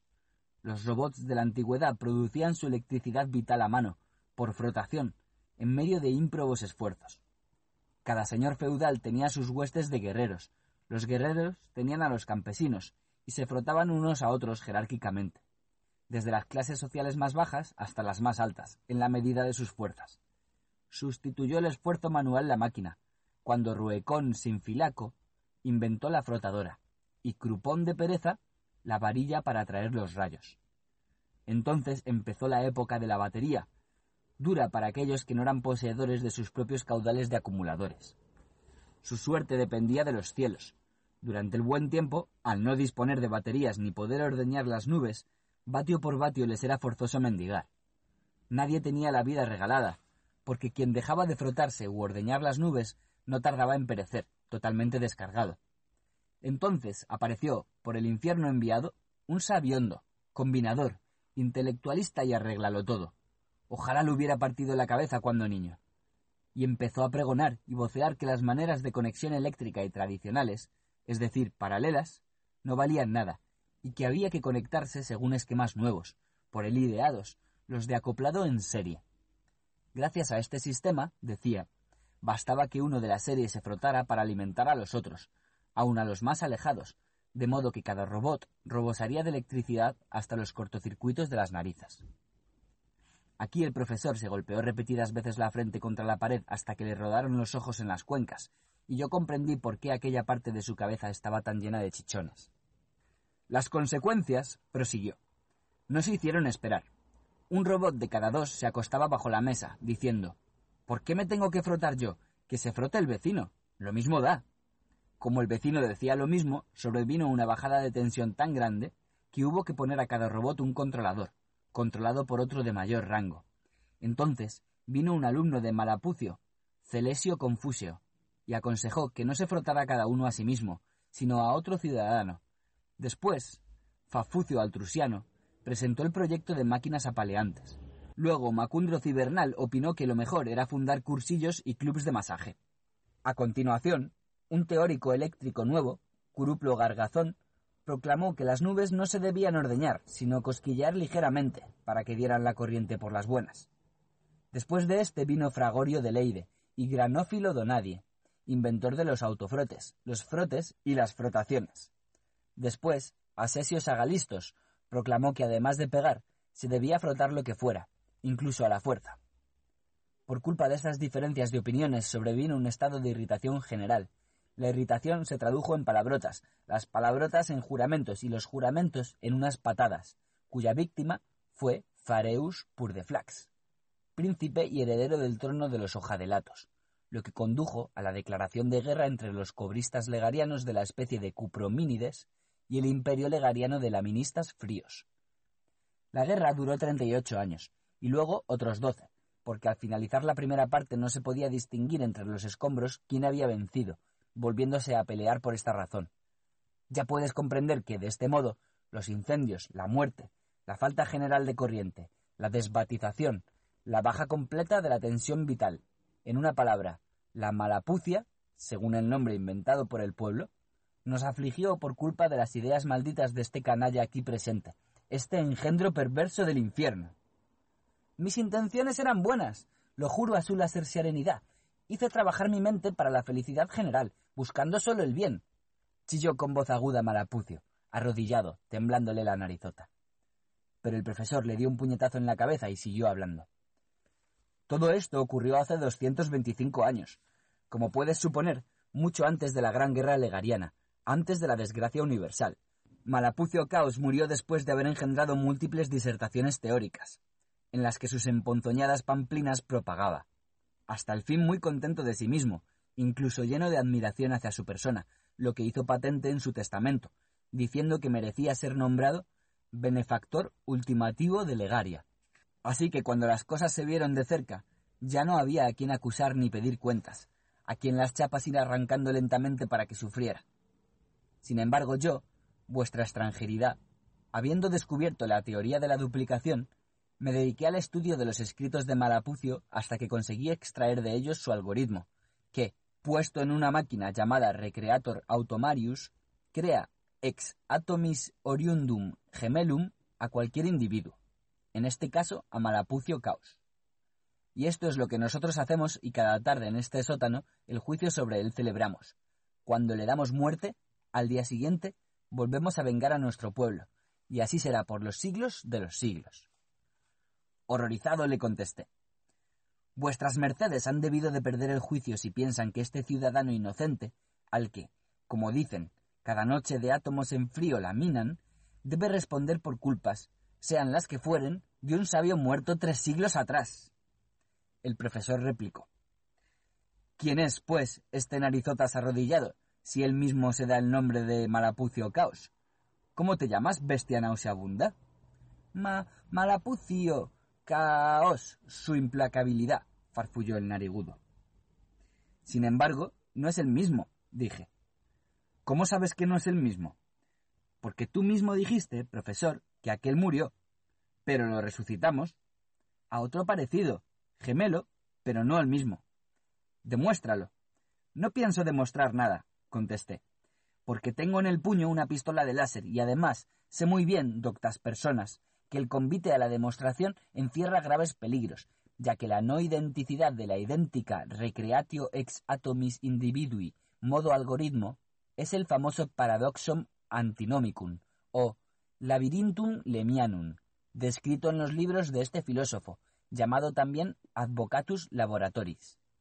De modo que, sin demostración, pero bajo láser, soltad en el acto al de grandes narices, y no os atreváis a repetir los malos tratos. Gracias, su magnanimidad, gritó el de la casaca colorada, levantándose. Aquí, golpeó un bolsillo repleto. Tengo unas nuevas fórmulas y recetas que de manera exacta y sin errores pueden ofrecer el paraíso a los legarianos. Se trata de un acoplamiento posterior y no en serie. Este último se metió por equivocación en mis cálculos 300 años atrás. Ahora mismo corro a realizar la gran novedad. Y en efecto, ya ponía la mano sobre el pomo de la puerta ante la vista de todos nosotros, mudos de sorpresa. Entonces bajé el dormido brazo y ladeando la mirada dije al profesor Retiro mis postulados. Cumple con tu deber. Los cuatro se echaron con un rugido ahogado sobre Malapucio, lo prendieron, lo echaron al suelo y se ocuparon de él con tanto celo que al poco rato dejó de existir. Entonces respiraron con alivio, se estiraron las casacas, arreglaron sus fajas algo rotas, se inclinaron ante mí en silencio y salieron en fila del sótano. Me quedé solo, con la pistola de láser en la mano temblorosa, lleno de asombro y melancolía. Esta fue la historia que el constructor Trull narró como un ejemplo aleccionador al rey Torturán de Ferrasia. Pero, como el monarca insistía exigiendo más explicaciones acerca del perfeccionamiento no lineal, Trull le contó lo que sigue. Encontrándome una vez en el planeta Bobalicia, pude ver los resultados de unas actividades emprendidas en pro del perfeccionismo. Los bobalicios habían adoptado mucho tiempo atrás un nombre diferente, el de edófagos o felicítragos, que, usado en abreviación, se reducía simplemente a felices. Mi llegada coincidió con la plena época de acopios en auge sobre el planeta. Cada bobalicio, o mejor dicho, feliz, vivía en un palacio de su propiedad, fabricado para él por una automatoria. Así llaman ellos a sus esclavas de rodamientos rutilantes. Rociado con aromas, incensado con inciensos, amado eléctricamente, en oro y plata envuelto, revolcándose en joyas, paseando por las cámaras del tesoro, de brocados centelleantes, de doblones tintineantes, con guardia en el jardín y un harén de postín, de brillantes y rubíes recamado, y a pesar de todo esto, malhumorado y dado poco a la alegría. Esto les pasaba, a pesar de tener de todo lo imaginable. En aquel planeta cayó en desuso el pronombre reflexivo se, ya que allí nadie se paseaba, ni se alegraba con una botella de Leiden, ni se distraía ni se enamoraba, sino que los paseaban unos paseadores, los alegraban unas alegradoras, los distraían unas distractoras, y ni siquiera podían sonreír, porque incluso esto lo hacían por ellos unos autómatas especiales. Tan perfectamente en todo por las máquinas suplido y sustituido, el feliz, alias edófago, alias bobalicio, cargado de uríes y medallas que las serviciales automatorias le suministraban y se las prendían en el pecho, de cinco a quince piezas por minuto, Cubierto de enjambres de minúsculas maquinitas de oro que lo perfumaban, le daban masaje, le miraban amorosamente a los ojos, le susurraban dulcemente a los oídos, le abrazaban las rodillas, se le ponían a los pies y lo besaban sin cesar donde podían, el ciudadano de Bobalicia, repito, vaga por ahí, errabundo y solitario, en medio del lejano estruendo de factorías gigantescas que se elevan a lo largo de todo el horizonte y trabajan día y noche, soltando chorros de tronos de oro, cosquilladoras, gargantillas y pantuflas de perlas, cetros, esferas, carrozas, charreteras, espinelas, chinelas, pianolas y millones de otros objetos y maravillas para deleitar. Yendo por el camino, tenía que ahuyentar a las máquinas que me proponían sus servicios, llegando a pegar en la cabeza y tronco a las más insistentes, de tan ansiosas que estaban de hacer favores.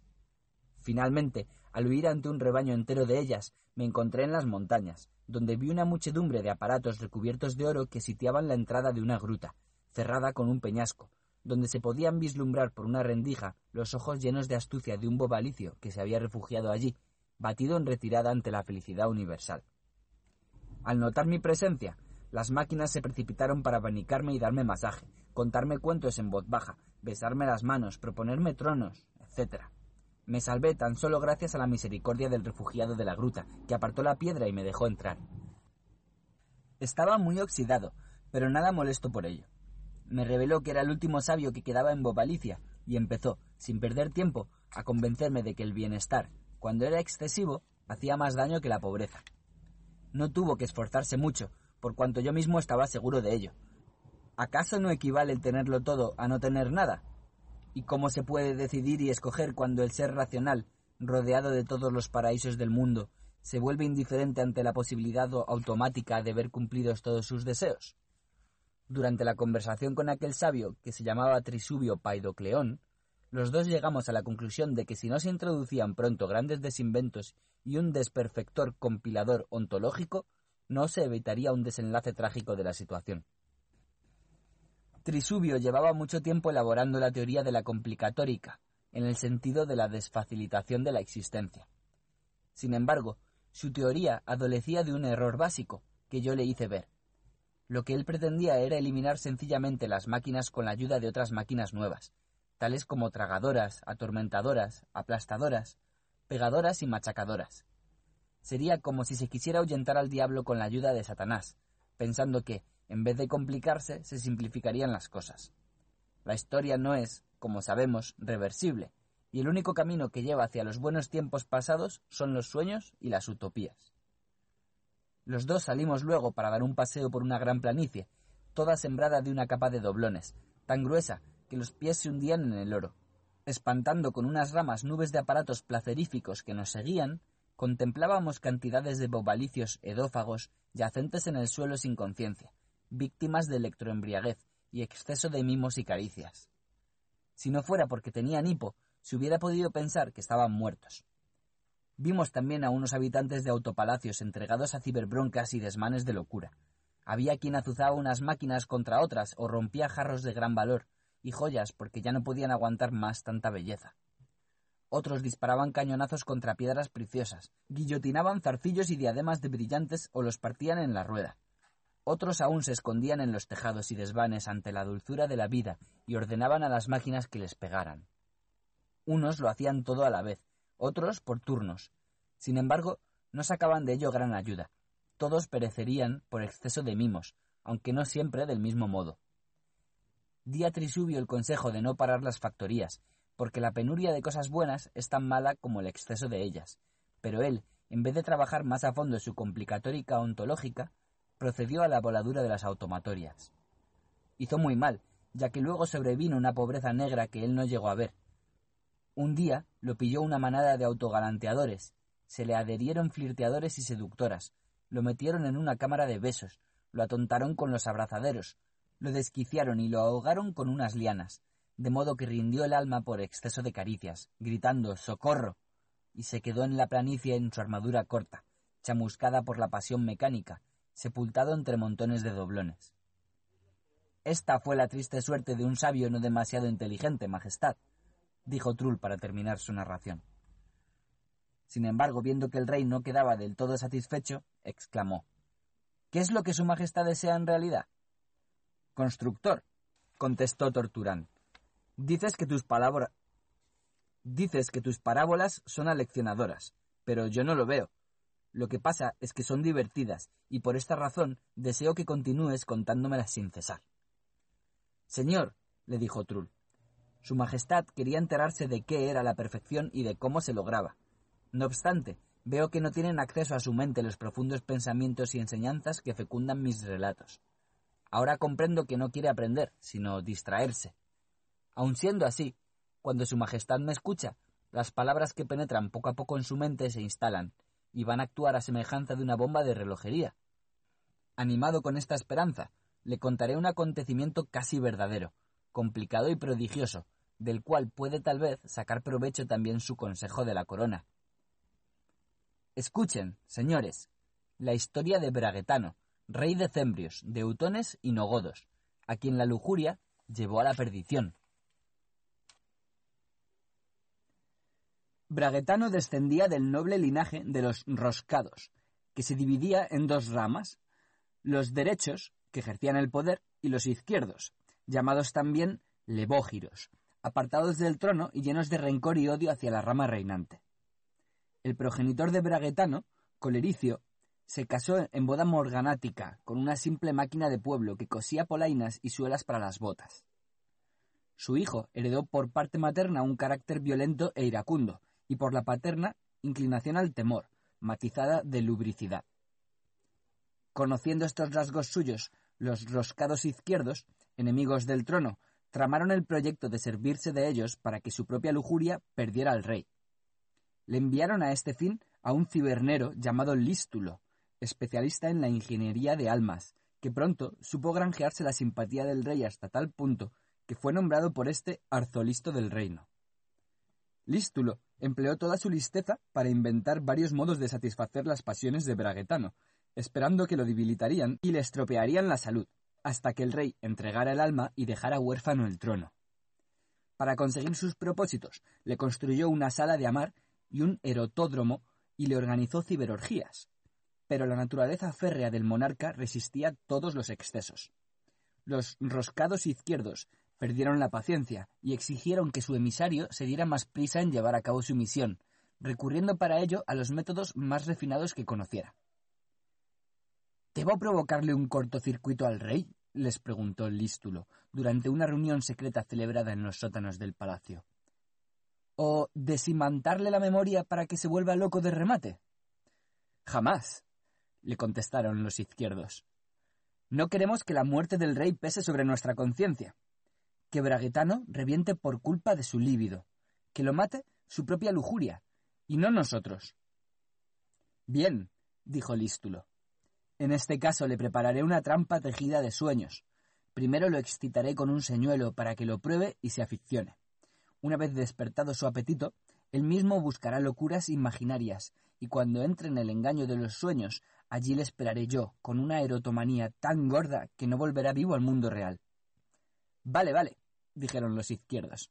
No presumas tanto, cibernero, porque no nos hacen falta palabras, sino hechos, para que Braguetano se convierta en autorregicida, es decir, asesino de sí mismo. Desde aquel día, el cibernero Lístulo se dedicó por entero a sus negros propósitos. Trabajó durante un año, exigiendo sin cesar al tesorero del reino nuevos bloques de oro, cobre, platino y montones de piedras preciosas. Cuando Braguetano se impacientaba le decía que estaba construyendo para él cosas que ningún monarca del mundo tenía. Al cabo de un año, en una procesión solemne, fueron sacados del laboratorio cibernético tres armarios de un tamaño tan importante que hubo que colocarlos en el vestíbulo de los apartamentos privados del rey, porque no pasaban por la puerta. Al oír los ruidos y las pisadas de los porteadores, salió Braguetano de sus aposentos y vio tres enormes y sólidos armarios de cuatro estancias de altura por dos de anchura, cuajados de piedras preciosas. El primero, que llevaba el nombre de cajón blanco, estaba revestido de madreperla e incrustado de albitas refulgentes. El segundo, negro como la noche, todo él de ágatas y moriones. Y el tercero, de un rojo cegador, hecho de rubíes y espinelas. Los tres tenían las patas de oro, esculpidas en forma de grifos, marcos de puerta de oro, y en el interior pulpa electrónica llena de sueños que se soñaban solos sin necesidad de testigos ni participantes. Se quedó muy asombrado el rey braguetano al oír estas explicaciones, y exclamó ¿Qué cosas me estás contando, Lístulo?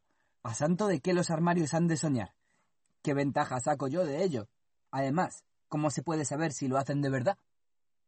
Entonces Lístulo se inclinó con respeto ante él, y le enseñó hileras de agujeritos perforados en las puertas, de arriba abajo, con letreros de madreperla junto a ellos, en los que el rey leyó, sorprendido. Sueño guerrero con fortalezas y damas. Sueño de filtro de amor con destornillador. Sueño sobre el caballero Firtán y la bella Ramolda, hija de Tericio. Sueño sobre cibermarinos y cibermarinas. El lecho de la princesa Opsala. Cañón o cañón sin pólvora ni balas. Salto erotal o la acrobacia amorística.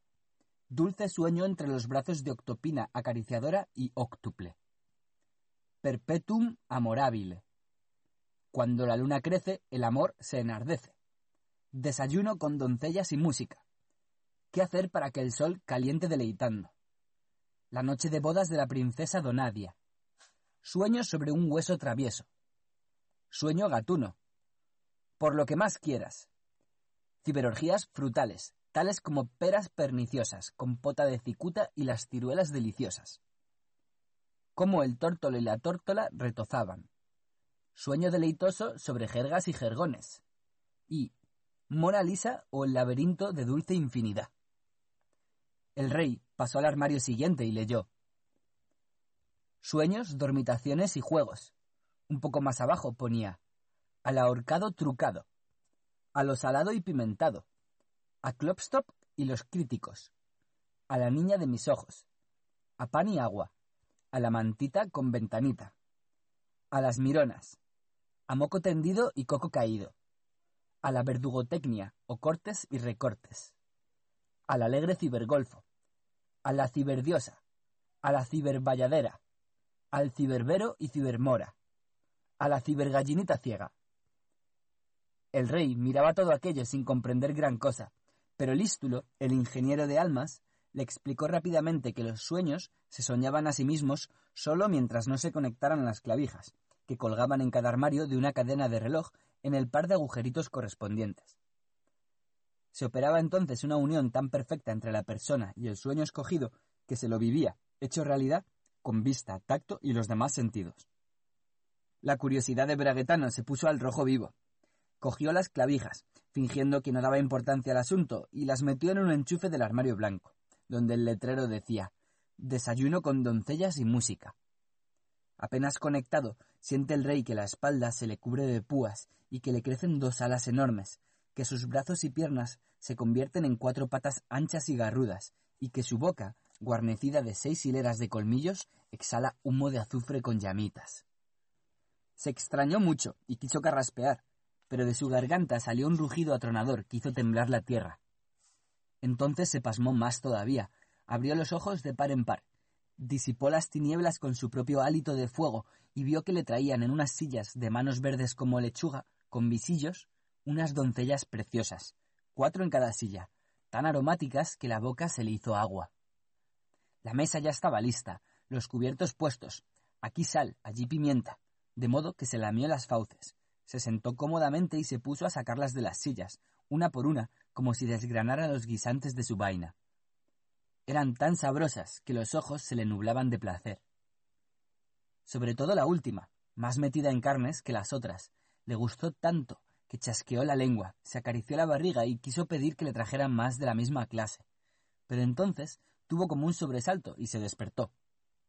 Al despertarse se vio otra vez en el vestíbulo del palacio, junto al arzolisto Lístulo, ante los armarios autosoñadores, refulgentes de piedras preciosas. ¿Eran buenas las doncellas? preguntó Lístulo. No estaban mal, pero... ¿Y la música? ¿Qué? El disco se encalló en el armario, contestó el cibernero. ¿No le gustaría a su majestad probar otro sueño suculento? Sí que le apetecía al rey hacerlo, pero no del mismo armario. Se acercó al negro y conectó con el sueño titulado Sobre el caballero Firtán y la bella Ramolda, hija de Terico.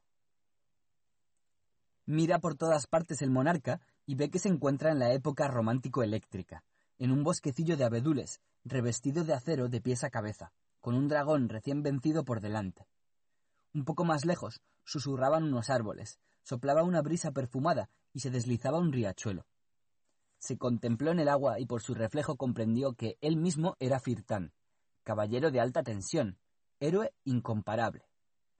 Sus mismas armaduras eran la crónica de sus hazañas, que el rey recordaba como si fueran suyas. La abolladura de su visera era el recuerdo de un puñetazo que le había asestado en el último sobresalto premortuorio Mórbidor, un enemigo vencido. Las bisagras de las gravas se las había roto Cupferino Paleonte. Los remaches de las sombreras llevaban huellas de los mordiscos que le había dado antes de morir Rápito el Azulenco.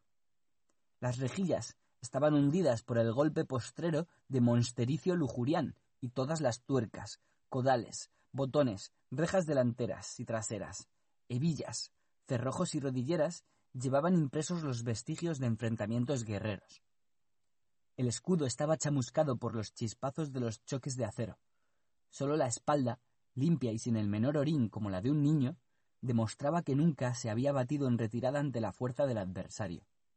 A decir verdad, al rey le dejó bastante indiferente todo esto, ya que esta clase de gloria ni le iba ni le venía. Sin embargo, al recordar a Ramolda, montó a caballo y se puso a buscarla por todo el sueño. En su búsqueda llegó al castillo fortaleza de su padre, el príncipe Eterico. Retumbaron los maderos del puente levadizo bajo el corcel y el jinete, y el príncipe en persona salió a su encuentro con los brazos abiertos para saludarle y ofrecerle su hospitalidad. El caballero tenía prisa por ver a Ramolda, pero no estaba bien que preguntara por ella así, de entrada. Mientras tanto, el viejo príncipe le dijo que en el castillo había otro huésped, Vino Duro, de la estirpe de los poliméricos, maestro en esgrima de cuerpo elástico, que tenía gran interés en medirse en duelo con el propio Firtán. En esas apareció Vino Duro, flexible y rápido, se acercó y dijo Sepas que deseo a Ramolda de alta presión, de caderas de mercurio, de pecho que ni un diamante podría rascar, de magnética mirada. Te la han prometido a ti, pero yo te reto ahora mismo a una lucha sin cuartel, para ver quién la llevará al altar. Aquí se echó a los pies de Firtán un guante blanco. La boda se hará enseguida después de la justa, añadió el padre príncipe. Como quieran, señores, dijo Firtán, y Braguetano, dentro de éste, pensó. Después de la boda, si quiero, me despierto, ¿Qué más me da? De todos modos, el diablo mandó aquí a ese vino duro.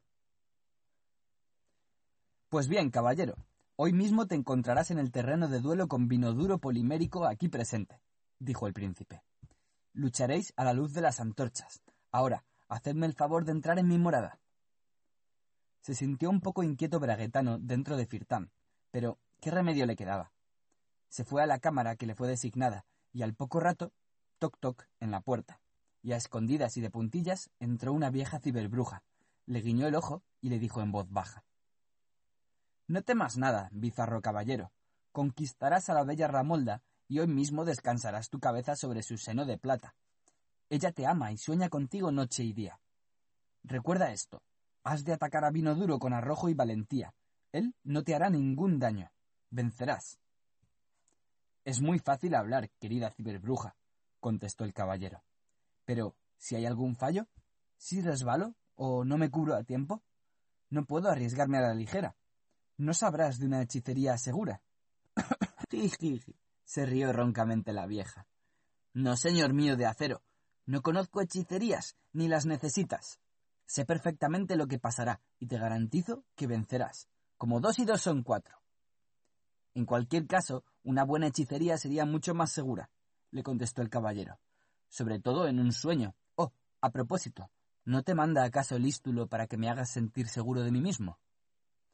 No conozco a ningún lístulo, dijo la ciberbruja, y no sé de qué sueño me hablas. Estás en vela, caballero de acero. Pronto te convencerás de ello, cuando Ramolda te deje besar su boca magnética. Me extraña, gruñó Braguetano, sin pensar más en la ciberbruja y sin ver que había abandonado la estancia tan sigilosamente como había entrado. ¿Y si no fuera un sueño? Me parecía... Ella dijo que estábamos en vela. Hmm. Es difícil decir. En cualquier caso, Hay que tener mucha prudencia. Pero ya suenan las trompetas, ya se oyen los pasos de las huestes armadas. Entra en las lides Firtán. Las piernas le flaquean un poco. Ve cómo la bella Ramolda lo mira con mirada tierna, pero ahora le tienen sin cuidado sus ternuras. Aparece vino duro en el patio de armas iluminado con miles de antorchas. Las dos espadas se cruzan con estrépito. Entonces Braguetano se asusta de veras y decide despertarse a toda costa. Hace grandes esfuerzos, pero la armadura se mantiene firme. El sueño no lo suelta y el enemigo ataca. Chocan cada vez más raudas las hojas de acero. El brazo de Braguetano va perdiendo fuerzas, cuando de pronto su enemigo grita y enseña su espada, rota. Quiere abalanzarse sobre el caballero, pero Vinoduro sale del ruedo para coger otra espada de las manos de sus asistentes. En aquel momento la ciberbruja se separa de los espectadores, se acerca a Firtán y le susurra al oído. Señor de acero, cuando os encontréis junto al portal que lleva al puente, Vinoduro bajará la espada. Dad entonces un golpe fuerte, será la señal segura de vuestra victoria. La ciberbruja desapareció como una exhalación, mientras el adversario llegaba corriendo con una espada nueva en la mano. Vuelven a luchar. Vinoduro asesta golpes como si trillara mieses con un mayal, y de repente se debilita. Para los golpes con menos fuerza. Se presenta una ocasión propicia a Firtán, pero el sable que brilla en la mano del otro sigue dándole miedo. Entonces Braguetano se concentró y pensó Al diablo con Ramolda y sus encantos. Se dio la vuelta y huyó en las tinieblas de la noche por el puente levadizo, haciendo retumbar las traviesas con las zancadas que daba. Galopó hacia el bosque, perseguido por el clamor de voces airadas que vilipendiaban su cobardía, dio de cabeza contra un árbol con tal ímpetu que vio las estrellas. Parpadeó y descubrió que se encontraba en el vestíbulo del palacio delante del armario negro autosoñador, en compañía de Lístulo, el ingeniero de almas, que le miraba con una sonrisa forzada en los labios. Bajo esta sonrisa se ocultaba una terrible decepción, ya que el sueño de Firtán y Ramolda era una trampa maquinada contra el rey. Si Viragetano hubiera escuchado los consejos de la vieja ciberbruja, vino duro, que sólo fingía la debilidad le hubiera traspasado el pecho con su espada junto a la puerta del castillo, pero la enorme cobardía del rey le había salvado la vida. ¿Lo pasó bien con Ramolda, Majestad? preguntó el malévolo ingeniero. Ca. La dejé porque no valía gran cosa, dijo Braguetano. Además, hubo allí peleas y broncas. Quiero sueños sin armas y sin luchas, ¿entiendes? Como su Majestad diga, contestó Lístulo. Dignese escoger, en todos los sueños de los armarios le esperan tantas delicias. Ya veremos, dijo el rey, y se conectó con el sueño llamado el lecho de la princesa Opsala. Enseguida se vio en un aposento bellísimo, todo tapizado de brocados. De los cristales caían fulgores diáfanos como el agua, y a su luz la princesa se preparaba para la noche, bostezando, ante un tocador de madreperla. Sorprendido, Braguetano quiso carraspear para manifestar su presencia, pero ni un sonido salió de su boca. ¿Estaría paralizada? Intentó tocársela para ver qué pasaba, y tampoco le fue posible.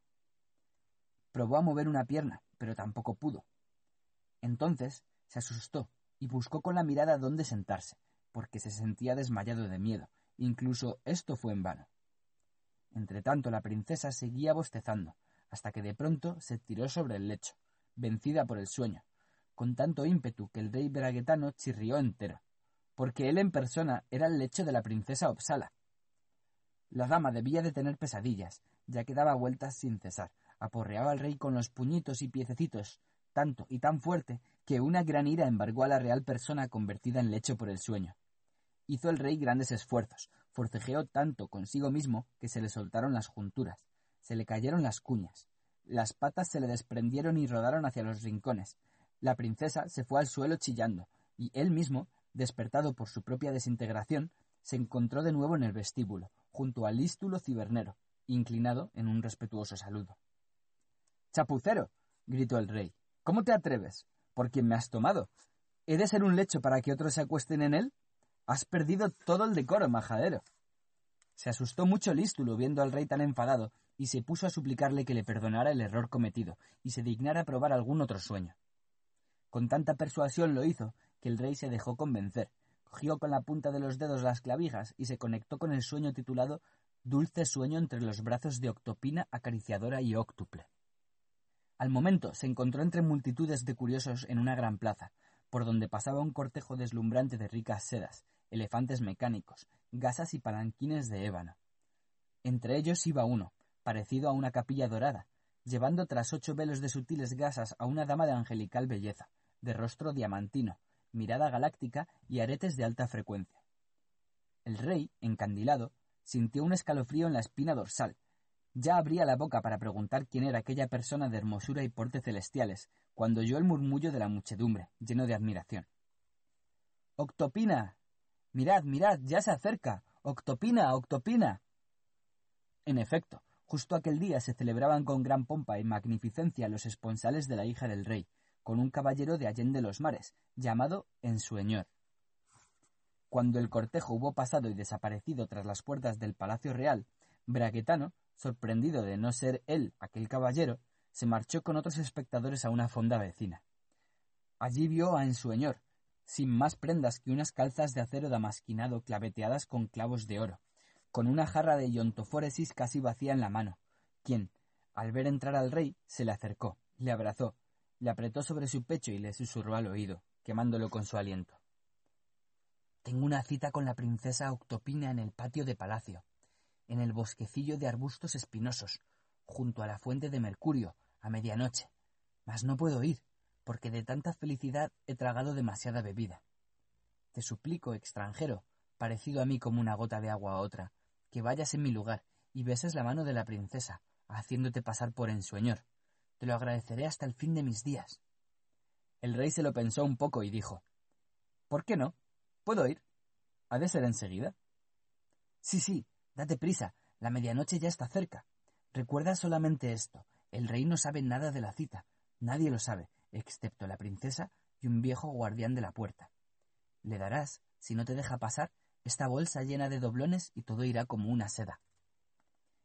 El rey asintió con la cabeza, cogió la bolsa de doblones y se fue corriendo al castillo, porque ya los relojes anunciaban la medianoche en la voz de un búho de hierro fundido. Atravesó sigilosamente el puente levadizo, se inclinó para evitar las puntas de la reja que colgaba de la bóveda del portal y vislumbró en el patio, bajo un arbusto espinoso, junto al surtidor de mercurio, la maravillosa figura de la princesa Octopina, brillante como la plata a la luz de la luna, tan tremendamente deseable que tembló de pies a cabeza. Al observar los temblores y sobresaltos del rey dormido en el vestíbulo de palacio, Lístulo se frotaba las manos con una risa perversa, convencido de que la perdición del rey era segura. Él sabía cuán terribles abrazos iba a dar Octopina, la amante óctuple, a su infeliz enamorado. Él sabía con qué ventosas amorosas iba a arrastrarle a las profundidades del sueño, para que nunca pudiera volver a la vigilia. Y en efecto, Braguetano, espoleado por el deseo, se deslizaba a lo largo del muro, a la sombra de los balcones, hacia donde brillaba bajo la luna la angelical figura, cuando de pronto le cerró el camino el viejo guardián, cruzándole la alabarda ante el pecho. El rey tendió la mano con los doblones, pero al notar su peso seductor y entrañable, sintió una gran pena y pensó ¿Tiene sentido malgastar una fortuna por un abrazo? Toma un doblón, dijo, desatando los cordones de la bolsa, y déjame entrar. Quiero diez, contestó el guardián. ¿Diez doblones por estar allí un momento? ¿Estás loco? exclamó el rey, estallando en una carcajada. Es el precio, observó el guardián. ¿No me rebajarías ni un doblón? Ni uno, extranjero. ¿Habráse visto? vociferó el rey, de naturaleza pronta al enfado. ¡Qué cara dura! No te daré nada, villano. Entonces el guardián le dio con la alabarda en la cabeza, tan fuerte que por poco se le parte, y Braquetano se hundió en la nada junto con los balcones, el patio, el puente levadizo y el sueño entero. Cuando al cabo de un segundo volvió a abrir los ojos, vio que estaba al lado del ístulo, frente al armario de los sueños. Se turbó extraordinariamente el cibernero y se dijo para sus adentros Ya van dos veces que me falla, la primera por culpa de la cobardía del rey, y la segunda por culpa de su avaricia. Sin embargo, puso buena cara al mal tiempo y rogó al rey que consolara su alma soñando otro sueño atractivo. Braguetano escogió el sueño llamado sueño de filtro de amor con un destornillador, convirtiéndose al instante en Paralisio, soberano de Pileoponto y Malacia, anciano viejísimo, lleno de achaques y tembleques, de una lascivia tremenda, cuya alma ansiaba hechos delictivos. Pero, ¿cómo satisfacerla si las articulaciones crujen, las manos no obedecen a las piernas ni las piernas a la cabeza? Tal vez vuelva a encontrarme mejor, pensó, y mandó a sus caudillos, los de generales Clapton y Torturio, a que decapitaran y quemaran lo que pudieran, trayendo botín y esclavas.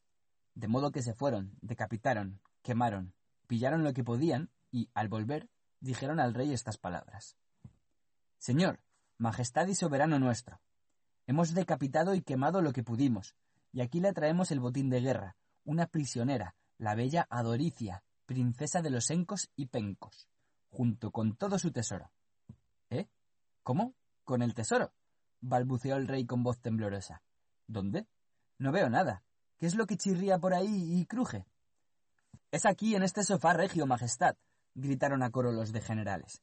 Los chirridos los provocan los movimientos de la prisionera, la más arriba mencionada princesa Adoricia, sobre el tapizado del sofá, cuajado de perlas. Y lo que cruje es su vestido tejido de hilos de oro. El vestido se mueve, ya que la bella Adoricia está sollozando, pues lamenta su humillación. ¿Eh? ¿Cómo? ¿La humillación? Esto me gusta. Me gusta mucho, consiguió pronunciar el rey, tosiendo.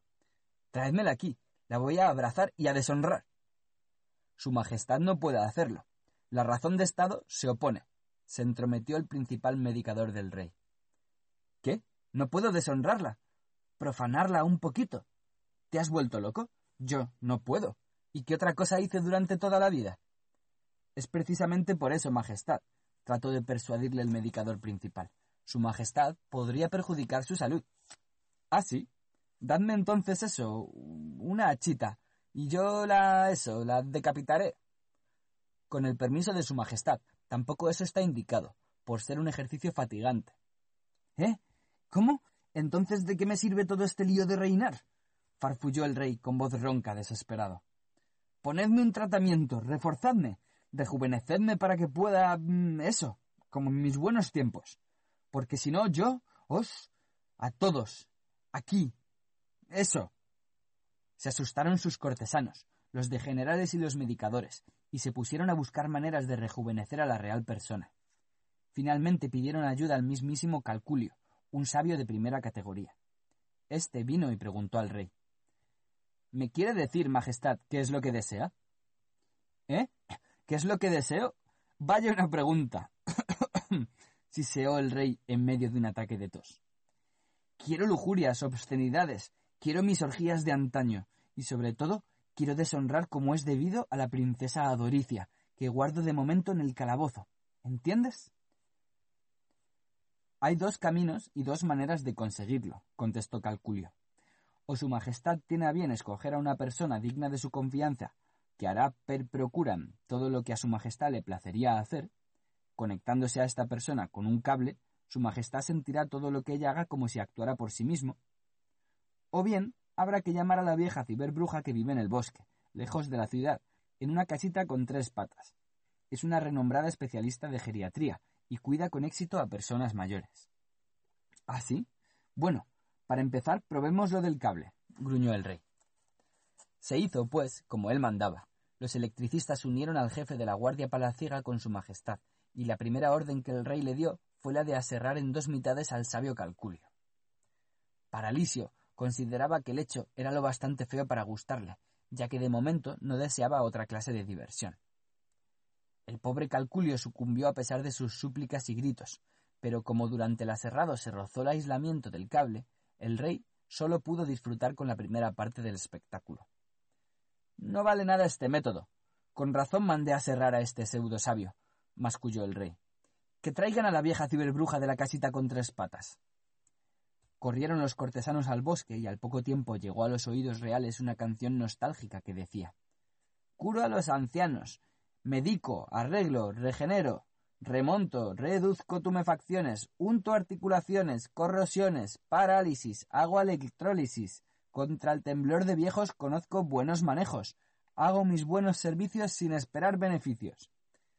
La ciberbruja escuchó las quejas del rey, hizo una profunda reverencia ante el trono y dijo Señor grande y poderoso, lejos, muy lejos de aquí, tras la montaña pelada, hay una fuentecita de la cual mana un reguero de aceite llamado de ricimón, que se usa para preparar un filtro de amor, conocido por el nombre de filtro de amor destornillador, y que tiene un tremendo poder rejuvenecedor.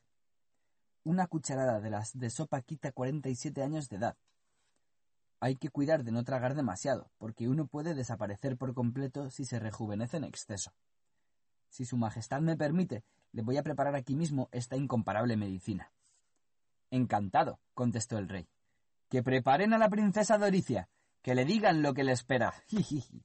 Excitado, con las manos temblorosas, sus tornillos aflojados, manoseaba, rezongaba, hipaba, renqueaba, incluso daba un brinco de vez en cuando, ya que en su gran vejez había vuelto a la infancia, aunque sin curarse de sus manías viciosas. Ya traen el aceite los caballeros, se cuecen los brebajes, humean los humos, se nublan las nieblas encima del caldero de la vieja ciberbruja, que al fin corre hacia el trono. Cae de rodillas, tiende al monarca una copa llena hasta los bordes de un líquido lustroso como el mercurio, y dice con voz de trueno Rey Paralisio, he aquí el filtro de amor destornillador que rejuvenece, refuerza, aporta coraje guerrero y rigor en el amor. A quien apure la copa, no le sobrarán castillos para quemar ni vírgenes para tomar en la galaxia entera. Bebe y.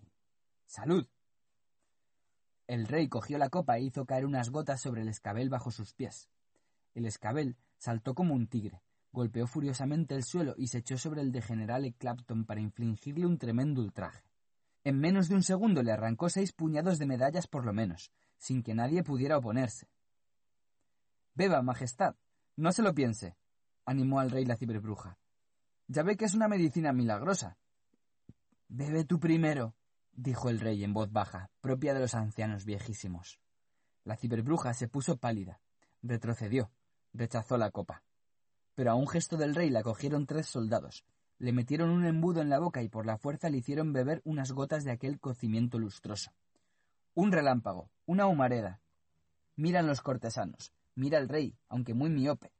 De la ciberbruja, ni rastro. Solo quedó un agujero negro y chamuscado en el suelo. A través de él se veía otro agujero, ya entre la vela y el sueño, y dentro de él, al fondo, un pie elegantemente calzado, con un calcetín quemado y una hebilla de plata, oscura como si la hubiera corroído un ácido. El pie, el calcetín y el zapato pertenecían al lístulo, el arzolisto del rey braguetano. Tan terrible fuerza tenía el veneno llamado por la ciberbruja el filtro de amor destornillador, que no sólo a ella y al suelo, sino al mismo ensueño traspasó de parte en parte, salpicó la pantorrilla del lístulo y le hizo unas quemaduras. El rey, asustadísimo, quiso despertarse, pero por suerte para Lístulo, el de general Torturio tuvo tiempo de darle antes un buen bastonazo en la cabeza, gracias a lo cual Braguetano, al despejarse, no recordaba en absoluto lo que le había pasado en el sueño. Lo cierto es que por tercera vez escapó con vida de la trampa de ensueño, preparada para él con toda alevosía, debiéndoselo en este caso la inmensa desconfianza que sentía hacia todo el mundo. Soñé con algo, pero no recuerdo qué, dijo el rey, otra vez de pie ante el armario autosoñador. Pero, ¿por qué, cibernero mío, saltas sobre una pierna, sosteniéndote la otra con las manos? Es ciberreuma, majestad. Seguro que va a llover musitó el astuto arzolisto. Después se puso a tentar el rey para que se deleitara con algún ensueño nuevo. Braguetano reflexionó, leyó la lista de los sueños y escogió la noche de bodas de la princesa Donadia. Soñó que estaba leyendo al amor de la lumbre un libro antiguo y maravilloso, donde estaba descrita en palabras refinadas, impresas en rojo sobre pergamino dorado, la historia de la princesa Donadia, que cinco siglos atrás reinaba en Dandelia. Hablaba de su bosque helado, de la torre espiral, de la pajarera relinchante, del tesoro de múltiples ojos, y sobre todo de su belleza y su extraordinaria virtud. Y deseó Braguetano aquella belleza con un deseo indomable. Toda la fuerza de su lujuria se encendió en él como una llamarada ardiente que le iluminó las pupilas desde dentro y le espoleó a correr hacia las profundidades del ensueño en busca de Donadia. Pero la búsqueda era vana. Solo los robots más viejos tenían un recuerdo remoto de la existencia de aquella soberana. Cansado por la larga caminata, encontró por fin una humilde casita en el centro mismo del desierto, que, por ser propiedad del rey, tenía unos dorados en los bordes. Entró en ella y vio a un anciano con unas vestiduras largas, blancas como la nieve. Al verle entrar, el anciano se levantó y dijo Buscas a Donadia, desgraciado, como si no supieras que ella murió hace quinientos años. Ah, qué vanas e irreales son tus pasiones. Lo único que puedo hacer por ti es enseñártela, no en carne y hueso, sino modelada de manera cifrada, no lineal, estocástica y seráfica en esta caja negra que construí en mis momentos de ocio con unos desperdicios encontrados en el desierto. Oh sí, enséñamela, te lo suplico, gritó Braguetano. El anciano asintió, leyó en un libro las coordenadas de la princesa, la programó, a ella y todo el medioevo, conectó la corriente, abrió una pequeña ventanita en la superficie de la caja negra y dijo a Braguetano Mira y calla. El rey se inclinó, temblando, y vio, en efecto, el medioevo modelado de modo no lineal y binario, y en él el país de Dandelia, su bosque helado y el palacio de la princesa con la torre espiral, la pajarera relinchante, y en los subterráneos el tesoro de múltiples ojos, así como a la misma Donadia, mientras paseaba, seráfica y estocásticamente, por el bosque modelado. A través del cristal de la ventanita de la caja negra podía observarse cómo su pulpa, toda roja y dorada por la incandescencia eléctrica, susurraba quedamente cuando la princesa modelada cogía modeladas flores, tarareando una canción modelada. Saltó Braguetano sobre la caja y empezó a golpear su tapa con las manos, intentando romper el cristal, porque quería en su locura irrumpir en el mundo encerrado en ella. Pero el anciano desconectó rápidamente la corriente, le hizo bajar al suelo y dijo Loco. Te empeñas en alcanzar lo inalcanzable. Un ser construido de una materia tangible no tiene acceso a un mundo que consiste tan solo en revoluciones y giros de los elementos binarios en el modelado cifrado, no lineal y discreto. Pero yo quiero. Yo debo. vociferó Braguetano, enloquecido, embistiendo con la cabeza el costado de la caja negra, con tanto ímpetu que se abollaron sus chapas de hierro. Entonces el anciano dijo Si tanto lo deseas, te facilitaré el encuentro con la princesa Donadia. Sin embargo, has de saber que para lograrlo debes perder primero tu aspecto actual. Te tomaré las medidas según tus coordenadas y te modelaré, átomo por átomo. Luego te programaré, convirtiéndote de este modo en una parte de aquel mundo medieval y modelado que perdura y perdurará dentro de la caja negra mientras haya electricidad en los cables e incandescencia en ánodos y cátodos. Ten en cuenta que tú mismo, este que ahora se encuentra aquí, frente a mí, perecerás, y de ahora en adelante existirás solo bajo la forma de unas corrientes, movidas de manera estocástica, seráfica, discreta y no lineal. ¿Debo creerte? preguntó Braguetana. ¿Cómo puedo saber que me modelarás a mí y no a otra persona? Vamos a hacer una prueba, dijo el anciano. Acto seguido, pesó al rey y lo midió, igual que hacen los sastres, pero con más exactitud, ya que él tomaba medidas de cada átomo por separado. Finalmente programó una caja, y después dijo Mira. Braguetano miró por la mirilla de la caja y se vio a sí mismo sentado al amor de la lumbre, entregado a la lectura del libro sobre la princesa Donadia. Vio cómo corría en su busca preguntando a todo el mundo por ella, y cómo encontraba en medio del desierto dorado una humilde casita con un anciano dentro, que le decía Buscas a Donadia, desgraciado, etcétera, etcétera, etcétera. Supongo que te he convencido, dijo el anciano, desconectando la corriente. Ahora voy a programarte en la Edad Media, junto a la bella Donadia, para que sueñes con ella el sueño eterno sobre el modelado no lineal, cifrado. Bueno, bueno, bueno, contestó el rey.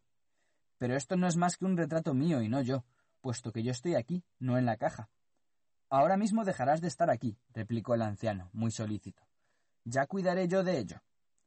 En esas sacó de debajo de la cama un martillo, pesado pero de fácil manejo. Cuando arrulles en tus brazos a tu amada, dijo al rey a modo de aclaración, haré algo para que no existas doblemente en este mundo y en el de la caja.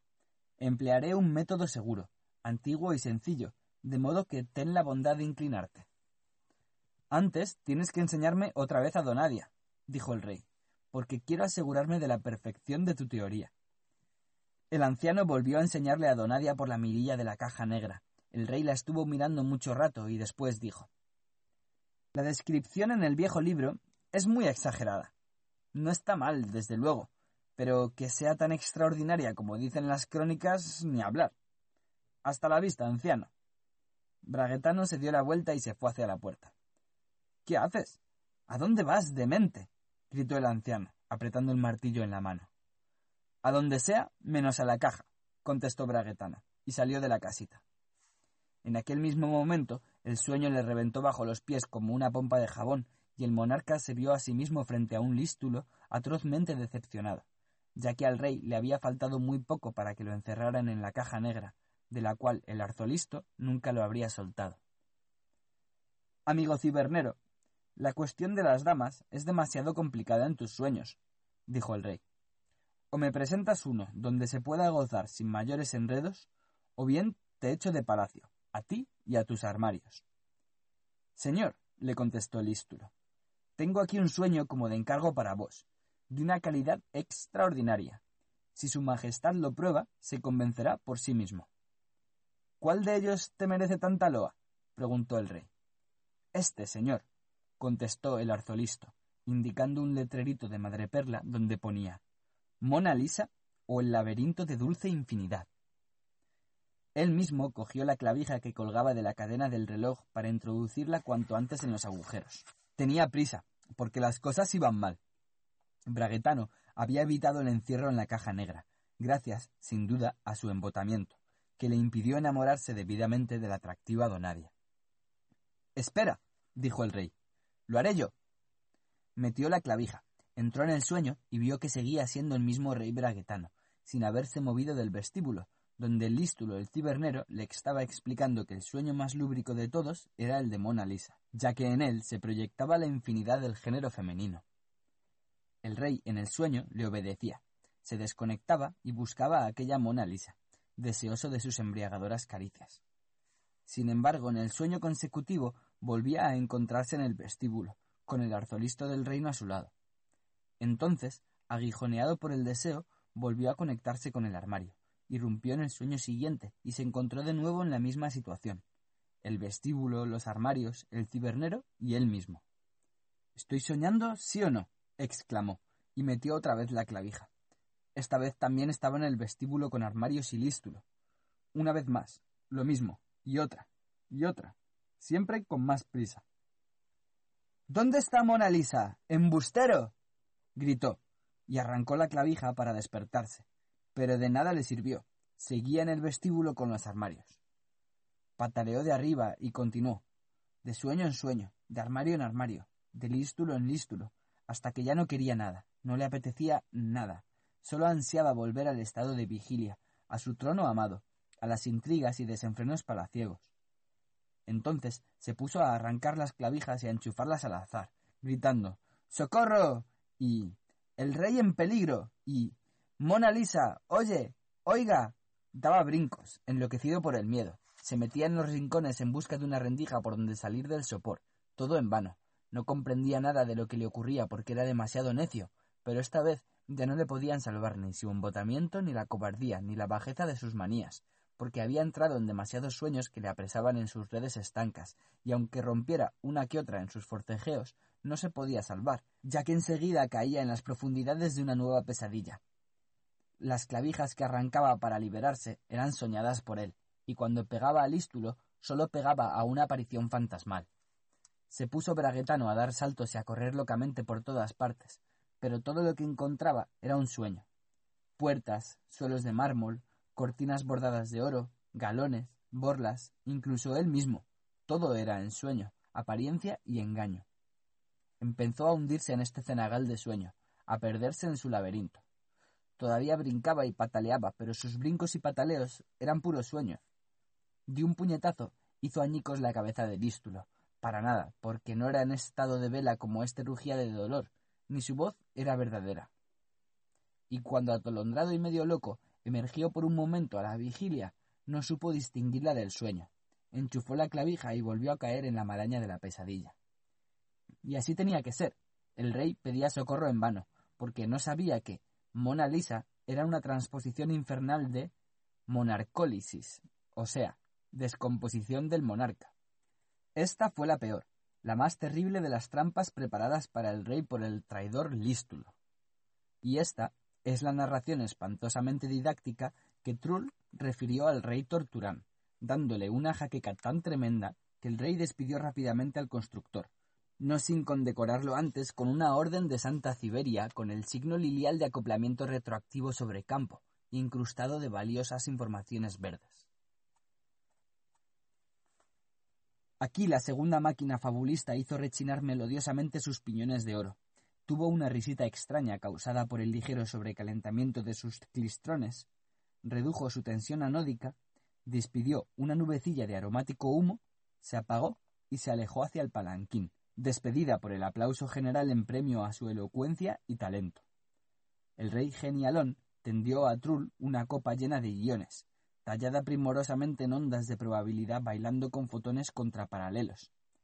Este la apuró e hizo una señal. Entonces, la tercera máquina avanzó hacia el centro de la gruta, saludó a los oyentes y dijo en voz electrónica, torneada y modulada.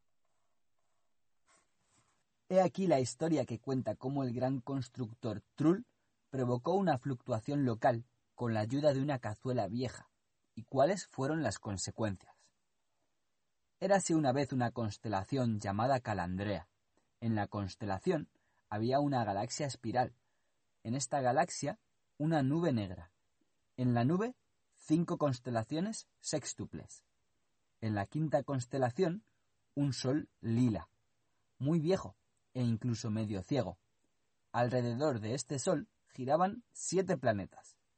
El tercer planeta tenía dos lunas, y en todos estos soles estrellas, planetas y lunas ocurrían, de acuerdo con las normas estadísticas, cantidades de cosas y cositas. En el segundo sol de la quinta constelación de la nube negra de la galaxia espiral de la constelación de la Calandrea, había un vertedero de basuras hubiera podido estar en cualquier otro planeta o luna, muy normal, es decir, lleno de basura y toda clase de desperdicios.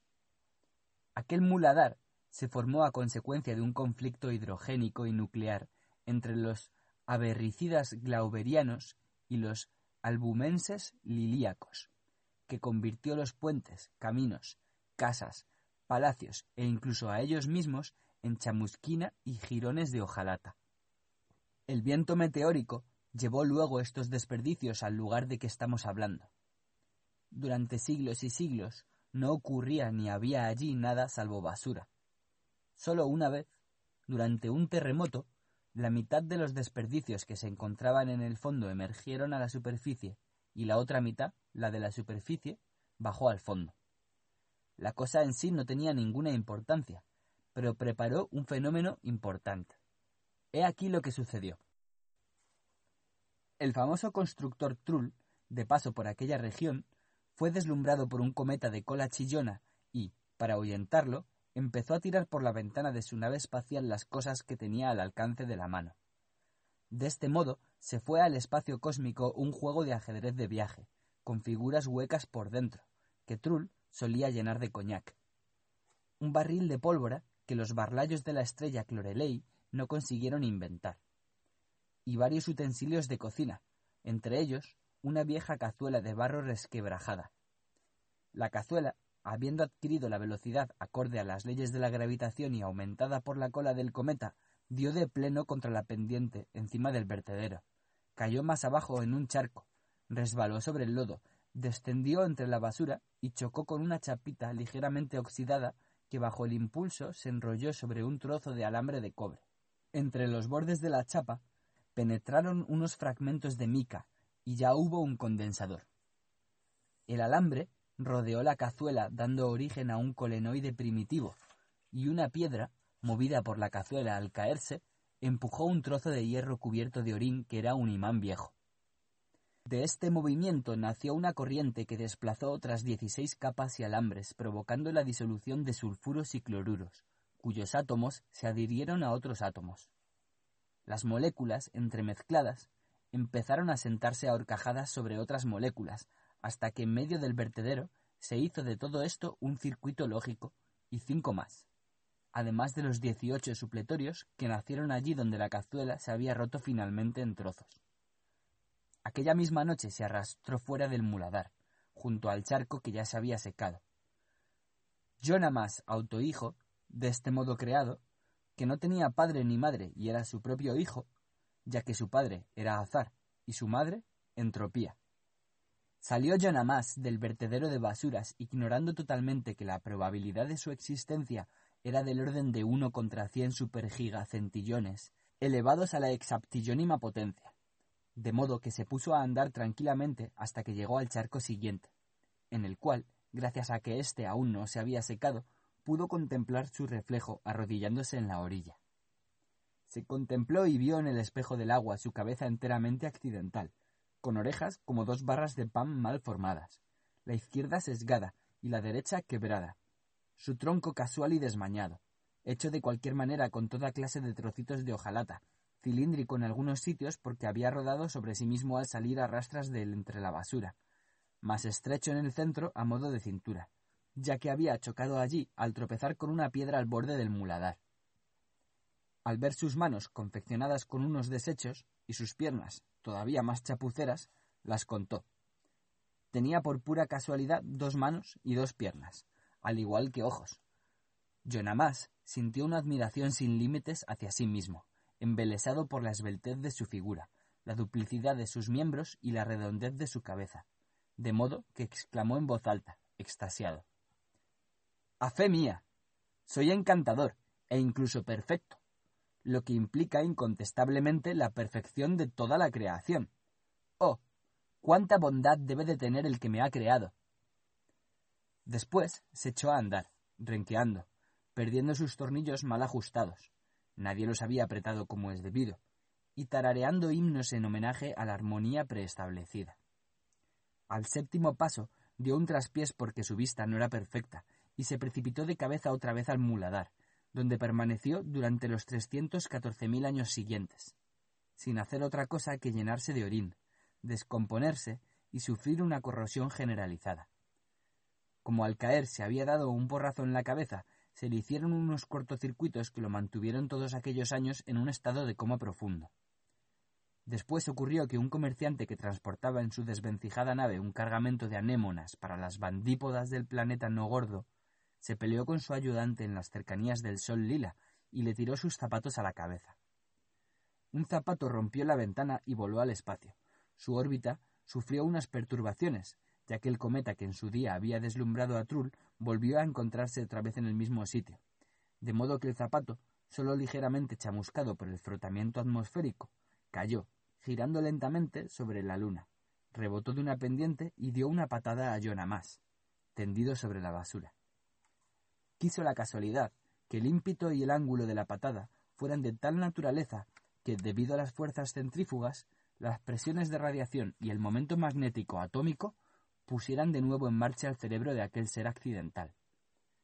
El fenómeno pudo tener lugar gracias a que el puntapié precipitó a Jonamas en un charco vecino, donde se le disolvieron los ioduros y cloruros, el electrolito le borboteó en la cabeza y nació en ella una corriente que se paseó por los recovecos del cerebro, hasta que Jonamas se sentó en el lodo y pensó Creo que existo. Sin embargo, no fue capaz de pensar ninguna otra cosa durante los dieciséis años siguientes, en cuyo transcurso lo regaba la lluvia, lo abollaba el granizo y le crecía la entropía, hasta que al cabo de mil quinientos veintidós años, un pajarito que sobrevolaba el muladar, huyendo, despavorido, de una ave rapaz, se alivió el vientre para aumentar su velocidad. Atinó a Jonamas en la frente. Se produjo una excitación y un reforzamiento, y Jonamas estornudó y dijo para sus adentros Es cierto que existo. No me cabe la menor duda. Sin embargo, he aquí una cuestión. ¿Quién es el que dice existo? Es decir, ¿quién soy yo? ¿Cómo encontrar la respuesta? Evidentemente, si además de mí hubiera algo, cualquier cosa, que me sirviera de punto de referencia y comparación, el problema sería menos arduo. Lo malo es que no hay nada, según veo, ya que no veo absolutamente nada. De modo que solo existo yo, y constituyo la propia universalidad de las posibilidades, puesto que puedo pensar lo que quiero. Sí, de acuerdo, pero ¿qué soy yo? ¿Un vacío pensante? ¿O qué? En efecto, Jonamas ya no tenía sentidos, porque se los había estropeado y deshecho durante los siglos pasados la implacable soberana enamorada del caos, la despiadada entropía. Por tanto, no veía ni a la madre charca, ni al padre lodo, ni al mundo entero. No se acordaba de lo que le había pasado, y lo único que podía hacer era pensar. Como esta actividad era la única posible para él, se dedicó plenamente a ello. Haría falta, se dijo, colmar el vacío que soy, para romper su insoportable monotonía. Ideemos algo. Lo ideado será una realidad, dado que solo existen nuestros pensamientos. Por lo visto se le subieron un poco los humos a la cabeza, ya que pensaba en sí mismo en plural. ¿Sería posible, siguió diciéndose, que existiera algo fuera de mí? Admitamos por un momento que sí, aunque suene a inverosímil y loco. Demos a aquello el nombre de Gozmoth. De modo que existe un Gozmoth, y yo dentro de él, como su parte integrante. Aquí más interrumpió el curso de sus ideas, reflexionó y llegó a la conclusión de que su hipótesis carecía de bases. No había para establecerla ni razones, ni premisas, ni argumentos, ni postulados. Consideró, pues, que no era más que una mera pretensión y usurpación suya. Se avergonzó mucho y se dijo De lo que hay en mi exterior, si es que hay algo, no sé nada. Sin embargo, sobre lo que está en mi interior, lo sé todo. Basta que lo piense. ¿Y quién, sino yo mismo? ¿Qué diablos? puede conocer mis pensamientos? Y yo nada más, convencido, volvió a idear el Gozmoth, pero lo estableció esta vez dentro de su propio ser espiritual, porque le parecía que este modo de pensar era más modesto, más decente y más afín al objetivo realista que perseguía. Después empezó a llenar su Gozmoth de un sinfín de cosas pensadas. Como le faltaba aún práctica, ideó primero a los estrépticos, que se ocupaban de destripar todas las cosas, y luego a los fagócilos, aficionados a tragarse lo que se les ponía delante. Nada más ideados, se pelearon los fagócilos con los estrépticos por la tragancia, de tal modo que a Yonamás basurero le dio un fuerte dolor de cabeza, siendo la migraña el único logro que la creación del mundo le proporcionó. Sus ulteriores intentos creativos fueron ya más previsores. Empezó por idear cuerpos esenciales, tales como un gas noble o elemento perfecto, el calsonio, y un elemento espiritual, el soñalio, pasando luego a multiplicar las existencias, no sin cometer errores, pero, como al cabo de unos siglos adquirió más experiencia, su Gozmoth estaba bastante bien ideado. Moraban en él varias tribus, entes, seres y fenómenos cuya vida no era desagradable, ya que las leyes que en aquel mundo regían eran muy liberales. A Yonamás no le gustaban las normas severas y los reglamentos de cuartel que implanta la madre naturaleza, a la que él no conocía ni sabía de su existencia. El universo yonamasiano estaba lleno de maravillosa fantasía, las mismas cosas ocurrían en él de maneras diferentes, una vez así, otra vez asá, sin ninguna razón aparente. Si alguien debía desaparecer, siempre se encontraba en el último momento un modo de evitarlo, ya que más decidió hacer caso omiso de los acontecimientos irreversibles. En sus pensamientos la vida era buena para los gondrales, los calsonios que explotaban el calsonio, los clofundros, los benignos y los otrincos, sin que nada cambiara durante siglos. Al cabo de mucho tiempo a Yonamás se le desprendieron sus manos fabricadas de desechos y sus piernas chapuceadas de desperdicios. El orín coloreó las aguas del charco en torno a su figura, antaño tan arrogante, y su tronco iba hundiéndose lentamente sobre el limo del cenagal. Justo entonces estaba extendiendo con amor y esmero unas constelaciones nuevas en las tinieblas eternas de su conciencia que era su Gozmoz, con el empeño desinteresado de no olvidar a ningún ser creado por su pensamiento. Le dolía mucho la cabeza, pero no se daba un momento de descanso, porque sabía que era necesario para su Gozmoz, y se sentía cargado de responsabilidad hacia él. Pero el orín tomó mientras tanto sus chapas externas y el cascote del fondo de la cazuela de Trull, que milenios atrás lo había llamado a la existencia, se le acercó lentamente, empujado por el ligero vaivén de las olas, cuando ya solo emergía del agua su malparada cabeza. Y ocurrió que en el preciso momento en que Yonamás había ideado a una Baucis encantadora y diáfana y a su fiel Ondragor, cuando la enamorada pareja caminaba entre los soles oscuros de su imaginación, hablándose en voz queda en medio del silencio de todos los pueblos del Gozmoz, reventó el cráneo oxidado bajo el leve choque de la cazuela. El agua penetró en las espiras de alambre de cobre y apagó los circuitos lógicos, y el Gozmoz yonomasiano se hundió en la nada, la más perfecta de las perfecciones y los que lo habían originado nunca se han enterado de ello. Aquí la máquina negra se inclinó profundamente. El rey genialón se sumió en melancólicas reflexiones, de modo que los comensales empezaron a mirar a Trull con desagrado por haber entristecido la mente del rey con aquella narración. Pero el rey sonrió y preguntó ¿Tienes todavía algo para nosotros, máquina mía? Señor, contestó la máquina negra, inclinándose. Os contaré una historia maravillosamente abismal sobre Cloriano Teoricio Clapostol, intelectricista y pensador mamonio. Ocurrió otra vez que el insigne constructor Clapaucio, ansiando un poco de descanso después de una obra gigantesca, acababa de confeccionar para el rey tumbófilo una máquina que no existía, pero esto es un tema aparte, llegó al planeta de los mamónidos. Se estaba paseando en busca de un lugar recoleto, cuando vio en la linde de la selva una casita cubierta de una ciberparra salvaje, cuya chimenea despedía humo. Quiso pasar de largo, pero, sorprendido por la vista de unos barriles de tinta vacíos, cambió de parecer y entró en su interior. Detrás de una gran piedra plana que hacía las veces de mesa, estaba sentado en otra piedra más pequeña, que servía de silla, un anciano increíblemente sucio, oxidado y remendado con una maraña de alambres. Su frente estaba todo abollada. Los ojos se le movían en las cuencas con un chirrido estridente, igual que los miembros, manifiestamente faltos de engrase. Todo él debía su miserable existencia, vivida en medio de una terrible penuria de corriente, a los alambres y cordeles que lo mantenían íntegro. Unos trozos de ámbar, puestos ante él sobre la mesa, demostraban que el desgraciado intentaba procurarse un poco de vivífera electricidad frotando esta fuente, tan escasa, de energía. Al ver pobreza tan extrema, Clapaucio sintió que su alma se estremecía de pena. Ya iba a abrir discretamente su retícula cuando el anciano, cuyos desvencijados ojos sólo entonces lo vieron, chilló de repente en voz aguda. ¿Con qué has venido por fin? Pues sí, he venido, farfulló Clapaucio, asombrado de que le esperaran allí donde nunca había pensado ir. ¿Ahora?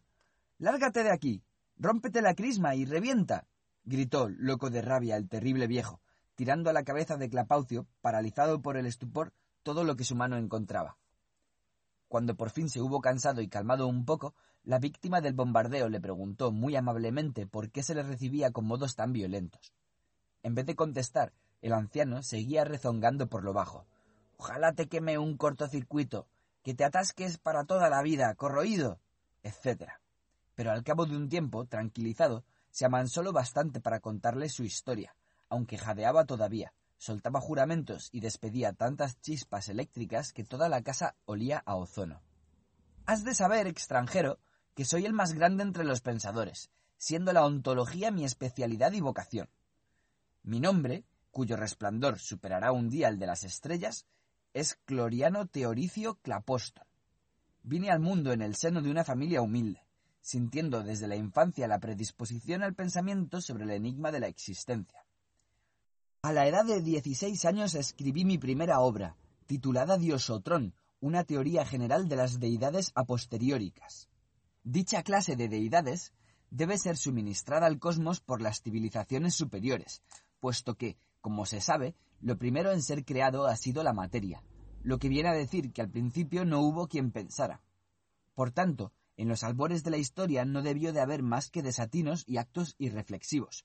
En efecto, mira qué aspecto tiene el cosmos. Aquí el anciano se atascó de ira, pataleó y, agotado, continuó su discurso. Comenté en mi libro la necesidad de inventar dioses a posteriori, ya que no los hubo a priori, y dije que toda civilización dedicada a la inteléctrica no tenía otro fin que el de construir una originadora universal ultimativa de omnipotencia, es decir, un rectificador del mal, o bien un enderezador de las sendas de la razón. Incluía además un plano del primer diosotrón, así como las características de sus capacidades, medidas en diosonas. La diosona es la unidad de omnipotencia que determina el equivalente de la posibilidad de hacer milagros en el radio de mil millones de parsecs. Cuando la obra se publicó, en una edición costeada por el autor, salí precipitadamente a la calle, convencido de que el pueblo me llevaría en hombros, me ofrecería coronas de flores y sacos de oro, pero no me hizo caso ni un cibermosquito muerto. Mi asombro fue aún mayor que mi decepción. Sin embargo, me senté sin perder tiempo y escribí Martillo para la razón, en dos tomos, donde manifesté que cada civilización tenía ante sí dos caminos, o exterminarse a sí misma por el exceso de sevicias, o bien por el de los mimos. Dije que la nuestra hacía ambas cosas a la vez, devorando poco a poco el cosmos y transformando los vestigios de las estrellas en inodoros, clavijas, rodamientos de bolas, pitilleras y almohadones. Las razones de este proceder son sencillas. Al no poder comprender el cosmos, desea convertir lo incomprensible en comprensible, y no descansará mientras no metamorfosee las nebulosas en cloacas y planetas en camas y bombas, aduciendo, además, que lo hacía en pro de la idea superior del orden, ya que sólo le parecía suficientemente decente un cosmos asfaltado, canalizado y catalogado. En el segundo tomo, publicado bajo el nombre de Advocatus Materiae, expuse que la razón, en su codicia, no se sentía feliz si no lograba avasallar un geyser cósmico, u obligar a un enjambre de átomos a que produjera una crema contra las pecas.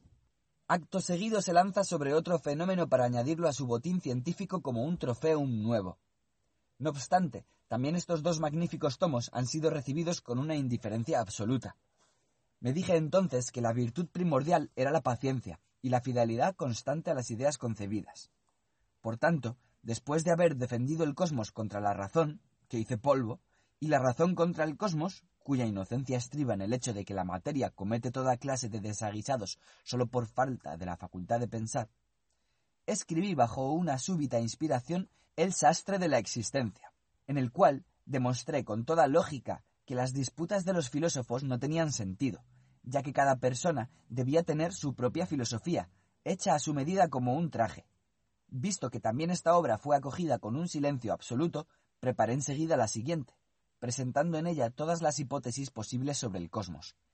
La primera afirmaba que el cosmos no existía, la segunda demostraba que era resultado de los errores de un tal creatórico que se había propuesto crear el mundo sin tener la menor idea de cómo hacerlo.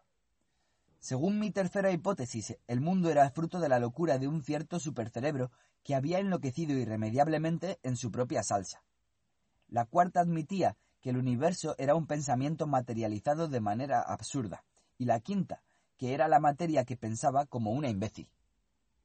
En esto terminé y esperé, seguro de mis razones, una avalancha de encarnizadas protestas, alabanzas, notoriedad, homenajes, admiración, laureles, ataques y anatemas. Pero no pasó nada en absoluto. Entonces mi asombro ya no tuvo límites.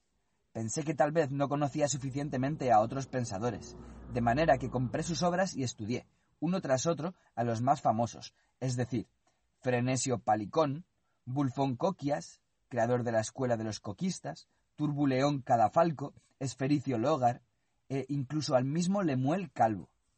Sin embargo, no encontré en ellas nada que fuera digno de mi interés. Mientras tanto mis libros se vendían lentamente, por lo que supuse que alguien los leía. Si eran leídos, los resultados se verían tarde o temprano. Sobre todo estaba seguro de que me convocaría el tirano, exigiendo que fueran él y su grandeza el tema principal de mis publicaciones. Preparé de antemano mi respuesta para el caso, en la cual le diría que para mí lo más preciado era la verdad, y que estaba dispuesto a dar por ella mi vida. El tirano, sediento de los encomios que mi magna inteligencia podía idear para él, intentaría atraerme con la miel de sus favores, me echaría a los pies sacos de oro de grato sonido, y, viendo inquebrantables mis ideales, me diría, aconsejado por los sofistas, que si yo me ocupaba del cosmos, debía preocuparme también de él, puesto que era un fragmento de aquel. Como yo le contestaría en tono de burla, me condenaría a tortura. Como yo le contestaría en tono de burla, me condenaría a torturas. Por tanto, empecé a templar mi cuerpo, para que resistiera los sufrimientos más terribles. No obstante, pasaban días y meses y el tirano no decía nada, resultando vanos mis preparativos para el tormento. Solo un oscuro escritorcillo dijo en una hoja vespertina sensacionalista que el bufón Clorianito contaba cuentos de vieja en un libro suyo titulado Diosotrón u Orinadora Universal. Corrí enseguida a mirar el libro. En efecto, por un error tipográfico habían omitido en la palabra originadora la sílaba ji. Mi primer impulso fue el de matar a aquel imbécil, pero prevaleció la cordura. Ya vendrá mi hora, me dije. No puede ser que hayan derrochado para nada los tesoros de las verdades definitivas, deslumbrantes de la luz del conocimiento ultimativo. Vendrán el renombre, la celebridad, el trono de marfil, el título de pensatista primero, el amor de la nación, la paz en la quietud de un jardín, la escuela propia, los fieles alumnos y las muchedumbres vitoreantes. Estas eran mis ilusiones, extranjero, ilusiones que todos los pensadores acarician. Pero, si te dicen que su único alimento es el conocimiento y su única bebida la verdad, que no desean los bienes terrenos ni los abrazos de las electritas, que no les deslumbra el brillo del oro ni las estrellas de las condecoraciones, que les son indiferentes la celebridad y la fama, no lo creas, visitante de Allende los mares. Todos deseamos las mismas cosas, y la única diferencia entre ellos y yo estriba en que yo, en la grandeza de mi alma, confieso mis debilidades en voz alta, porque no me avergüenzo de ellas. Pasaban los años, y a mí nadie me llamaba por otro nombre que el de Clorianito el bufón. El día que cumplí los cuarenta años, al darme cuenta de cuán larga era mi espera de la comprensión de mi pueblo, me senté y escribí una obra sobre los Efésedas, la nación más adelantada del cosmos. ¿No has oído hablar nunca de ellos? Yo tampoco. Ni los he visto, ni los veré. Sin embargo, demostré su existencia de manera puramente deductiva, lógica, incontestable y teórica. Mi razonamiento fue el siguiente. Si en el cosmos hay civilizaciones de distintos grados de desarrollo, la mayoría de ellas ha de tener un nivel mediano. Algunas se habrán retrasado en su progreso y otras estarán más adelantadas que el término medio. Conforme a estas normas de la estadística, igual que en un grupo de personas la mayoría es de estatura mediana, pero hay siempre una, y solo una, más alta que las demás, también en el cosmos debe existir en alguna parte una civilización que haya alcanzado la fase superior del desarrollo. Los habitantes de aquel país saben cosas que nosotros ni imaginamos. Presenté mi teoría en cuatro volúmenes lujosamente editados. El papel y el retrato del autor me costaron una fortuna. Pero también esta tetralogía compartió la suerte de sus predecesores. La volví a leer entera hace un año y se me cayeron las lágrimas de admiración por su genialidad rayana en el absoluto, imposible de describirte aquí. Ah, yo, casi un cincuentón, me volví loco de tan maravillado. Cuando pienso en los montones de obras de los filosofantes que adquirí para ver de qué trataban, eran elucubraciones sobre la diferencia entre el delantero y el trasero, la maravillosa construcción del trono real, su dulce respaldo, sus patas llenas de perfección, disertaciones sobre la pulimentación de los encantos, descripciones detalladas de cursilerías y nimiedades, etc. Por cierto, nadie se alababa a sí mismo, pero, por una rara casualidad, Coquías encomiaba a Palicón, Palicón a Coquías, y los logaritos a Coquías y a Palicón. Iba también en aumento el renombre de los tres hermanos Necioles, debido a que Nocioles el mayor empujaba hacia arriba al mediano, el mediano al más joven, que a su vez cantaba las glorias de los dos Necioles mayores. Mientras leía las obras de esta gente me volvía loco de rabia, las rompía, las hacía trizas, incluso llegué a arrancar páginas a mordiscos. Una vez calmado, agotadas mis lágrimas y sollozos, escribí un gran tratado sobre la evolución de la razón, vista como un fenómeno de dos tiempos, donde demostré que los rostropálidos y los robots estaban unidos por una especie de lazo circular. En efecto, del amasado de unas mucosidades limosas de la orilla del mar habían surgido unos seres viscosos, blanquecinos, llamados por esta razón los albumenses. Al cabo de los siglos, estos seres consiguieron aprender el modo de infundir hálito de vida en los metales, convirtiendo a los autómatas en sus criados y esclavos. Sin embargo, al transcurrir el tiempo, el orden de las cosas se invirtió. Los autómatas se liberaron de la presión de los viscosos y empezaron a hacer experimentos para ver si se podía infundir vida en la gelatina. Sus pruebas con la albúmina fueron coronadas por el éxito. Pero las cosas no quedaron ahí. Un millón de años más tarde, los rostros pálidos sintéticos volvieron a emprenderla con el hierro y desde entonces el asunto sigue esta eterna alternativa. Te habrás dado cuenta de que he zanjado de este modo la sempiterna cuestión. ¿Qué fue primero, el robot o el rostro pálido?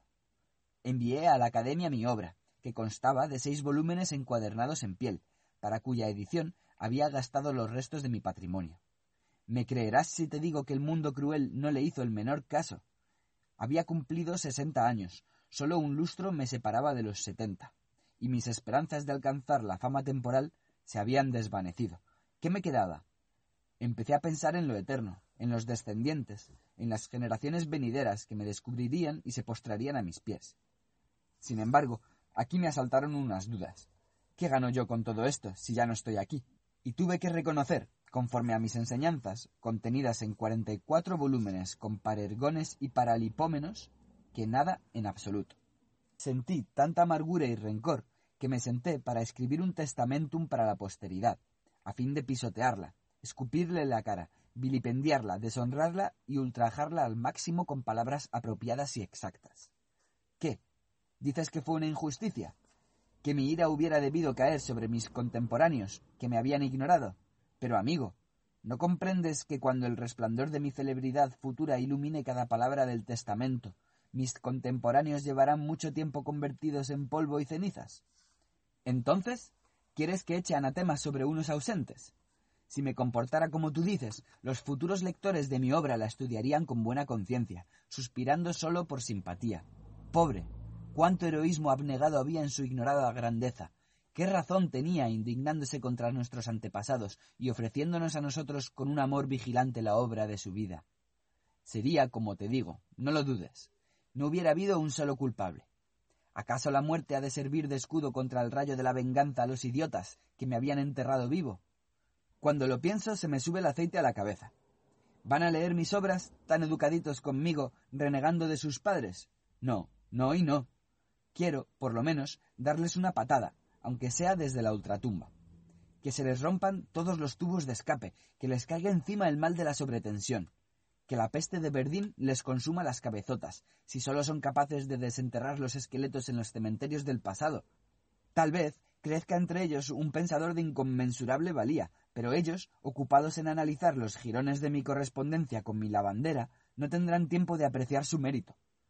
Quiero que estos necromantas, estos despojófilos, se olviden al editar mis obras completas, junto con el testamentum henchido de las maldiciones que les dirijo, de la autosatisfacción de haber tenido en su estirpe al más grande de los sabios, Cloriano Teoricio Clapostol, maestro del pensamiento de siglos y siglos atrás.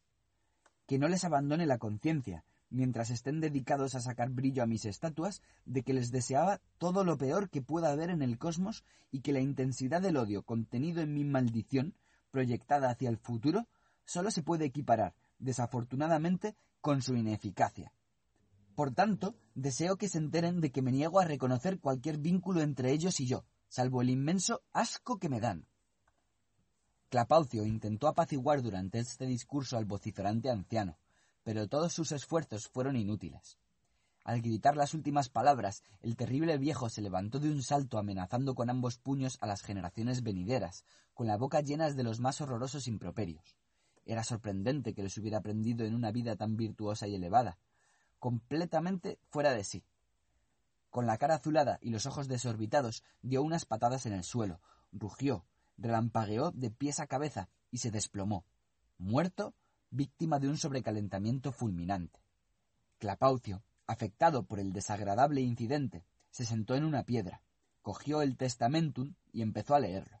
Pero ya en la segunda página se le nubló la vista, y, a la tercera, tuvo que secarse la frente cubierta de un sudor frío, ya que Clorianeo Teoricio Clapóstol, muerto in olore virtutis, había dado rienda suelta a un estilo cuya escandalosa indecencia superaba toda escala cósmica. Pasó tres días leyendo con ojos desorbitados aquel documentum, y cuando terminó se le planteó un dilema. ¿Debía revelarlo al mundo o destruirlo? Y allí está, sentado, hasta hoy, sin poder decidirse. Intuyo muy claramente en todo esto, dijo el rey genialón cuando la máquina se había alejado, dando por terminado su relato, una alusión a los problemas de la remuneración, que ya empiezan a ser apremiantes, puesto que después de una noche de historias interesantes y gratas, el alba de un día nuevo ilumina con su luz la gruta. Dinos, pues, amable constructor, ¿con qué y cómo quieres ser premiado? Señor, dijo Trull, me ponéis en una situación difícil. Si digo mi precio y lo obtengo, lamentaré después, tal vez, no haber pedido más. Por otra parte, no está en mis intenciones ofender a Su Majestad con unas exigencias exageradas. En tal caso, dejo a la benevolencia real el cuidado de fijar la cuantía de mis honorarios.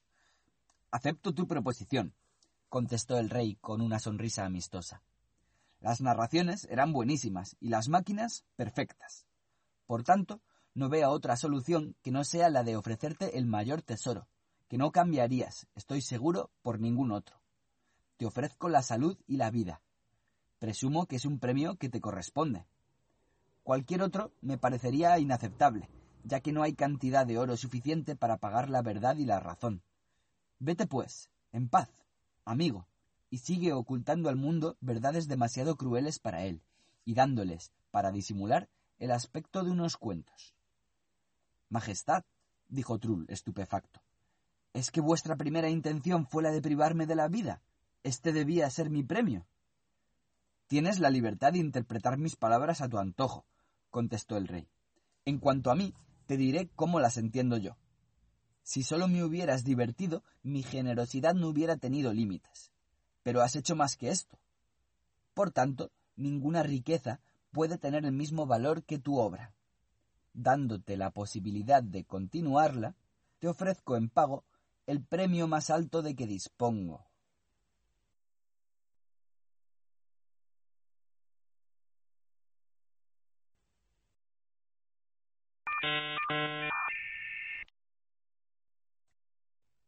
Altruicina, o una historia verdadera donde se cuenta cómo el ermitaño Bonifacio quiso hacer feliz al cosmos y cuáles fueron los resultados.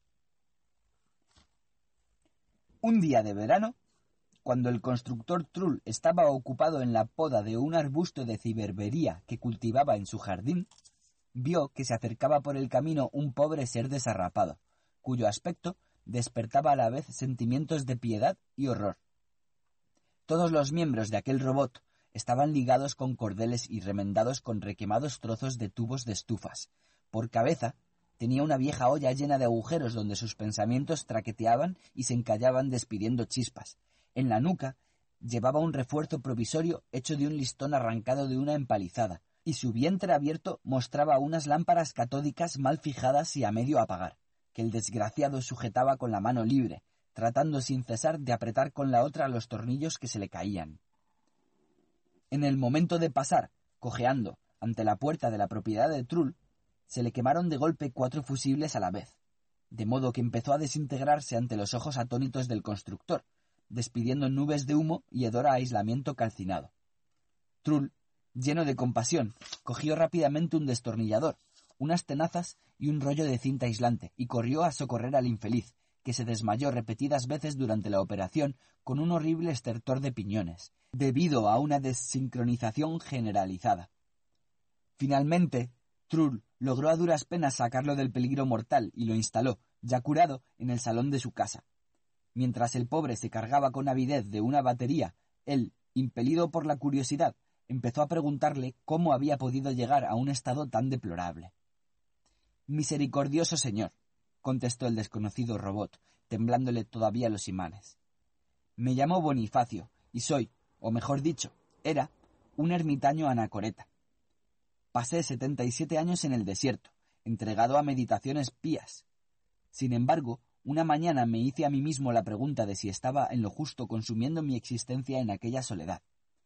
¿Acaso todos mis profundos pensamientos y mis pesquisas espirituales podían impedir que se cayera un solo remache? Tal vez mi deber primordial era socorrer a mis prójimos, dejando al cuidado de mi propia salvación en segundo plano. ¿Acaso... Ya está bien, ya está bien, ermitaño, le interrumpió Trull. Entiendo más o menos el estado de tu alma aquella mañana. Cuéntame, por favor, ¿qué pasó luego? Me trasladé a Fortura, donde conocí por casualidad a un eminente constructor que se llamaba Clapaucio. ¿Ah? ¿Es posible? exclamó Trull. ¿Qué? ¿Qué, señor? No, nada. Continúa tu historia. Pues bien, no le conocí enseguida. Era un gran señor. Iba en una carroza automática con la cual podía hablar como yo con vos, señor. Aquella carroza me ofendió con una palabra indecorosa, porque me había parado en medio de la calle, aturdido por el tráfico por falta de costumbre, de modo que casi sin querer le asesté un bastonazo en el faro. Había que ver cómo se puso de furiosa. Pero su pasajero la obligó a callarse y me invitó a que subiera a su lado. Le dije quién era y por qué había abandonado el desierto, y también que no sabía qué hacer en el futuro. Él alabó mi decisión, se me presentó y me habló mucho rato de sus trabajos y obras. Al final me contó la sobrecogedora historia de un tal Cloriano Teoricio Clapóstol, famoso pensacionalista y sofómano, cuyo triste fin había presenciado. Lo que más me impresionó de lo que me dijo de los libros de aquel gran robot fue la cosa de los efésedas. ¿Habéis oído hablar de esos seres, misericordioso señor? Sí, se trata de unos seres únicos en el cosmos que ya han llegado a la fase superior del desarrollo, ¿verdad? Sí, sí, señor, eso mismo. Veo que poseéis conocimientos muy grandes. Cuando estaba sentado allí, en la carroza, que no paraba de insultar con las peores palabras a los transeúntes si no se apartaban con la suficiente rapidez de nuestro camino, al lado del insigne Clapaucio, se me ocurrió que aquellos seres, desarrollados a más no poder, debían de saber a buen seguro qué se podía hacer cuando se sentía una necesidad tan acuciante del bien y de hacerlo al prójimo, como lo sentía yo. Entonces me dirigí enseguida a Clapaucio y le pregunté dónde vivían aquellos efésedas y cómo se los podía encontrar. Pero él Solo sonrió enigmáticamente, movió la cabeza pensativo y guardó silencio. Yo no me atreví a insistir.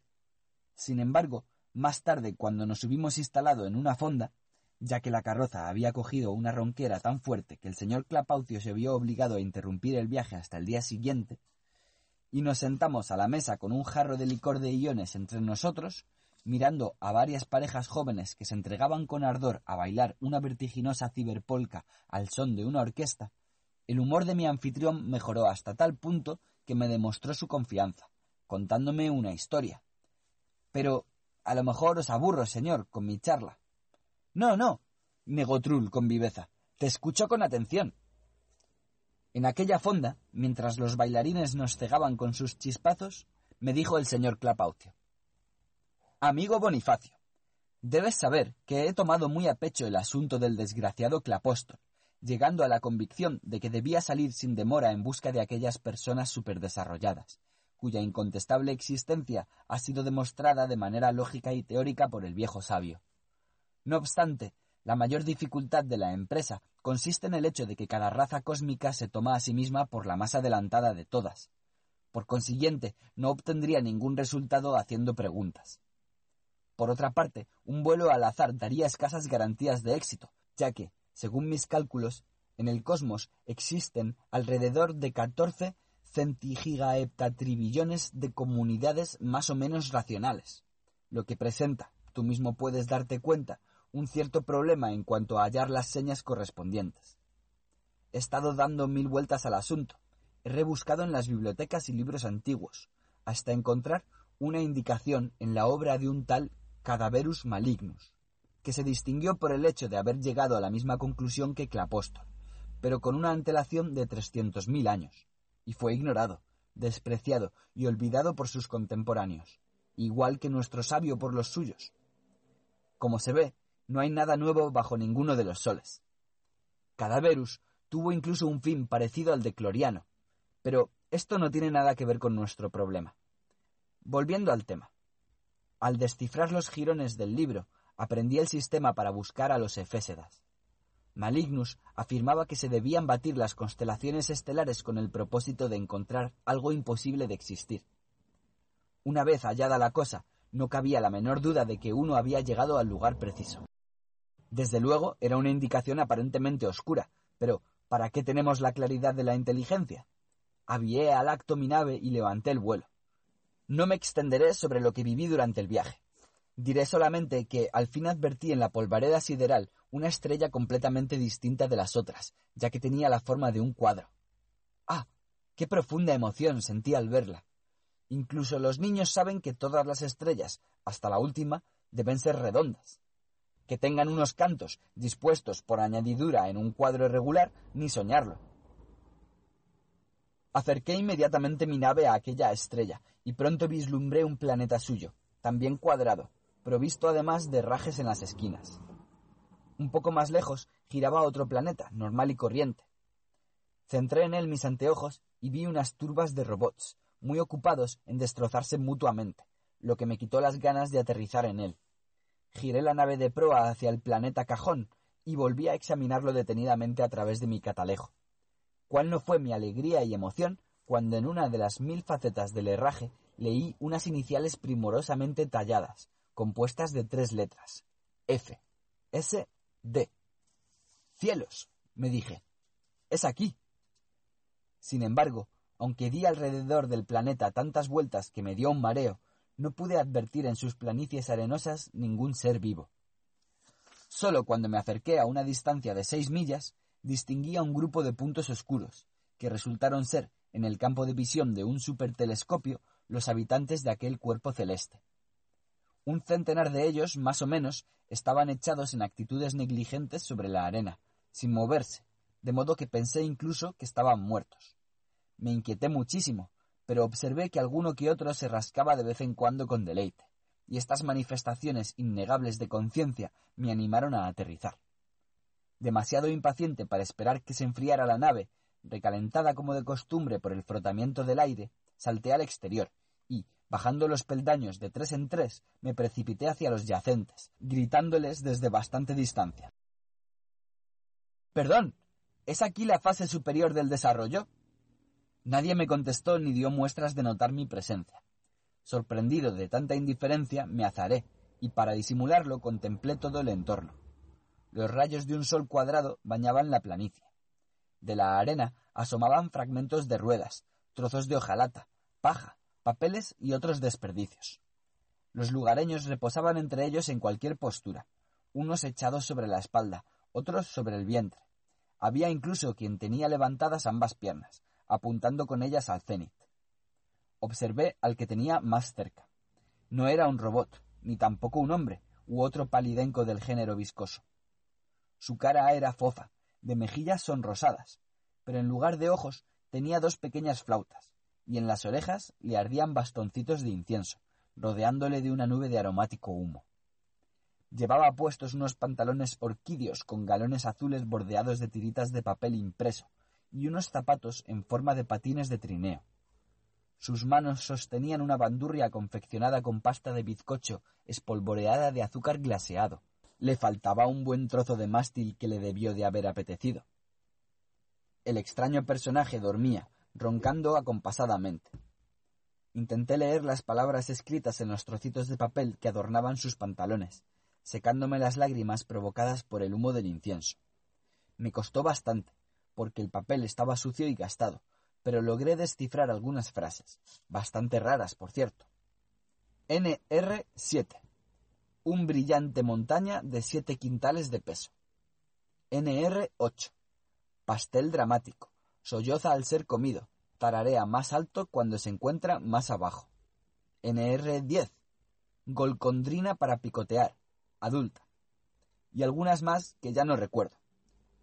Cuando asombradísimo toqué un papelito para alisarlo, junto al pie de aquel ser se hizo un hoyito en la arena, y una débil vocecita preguntó desde allí. ¿Ya es hora? ¿Quién habla? exclamé. Soy yo, Golcondrina. ¿Debo empezar?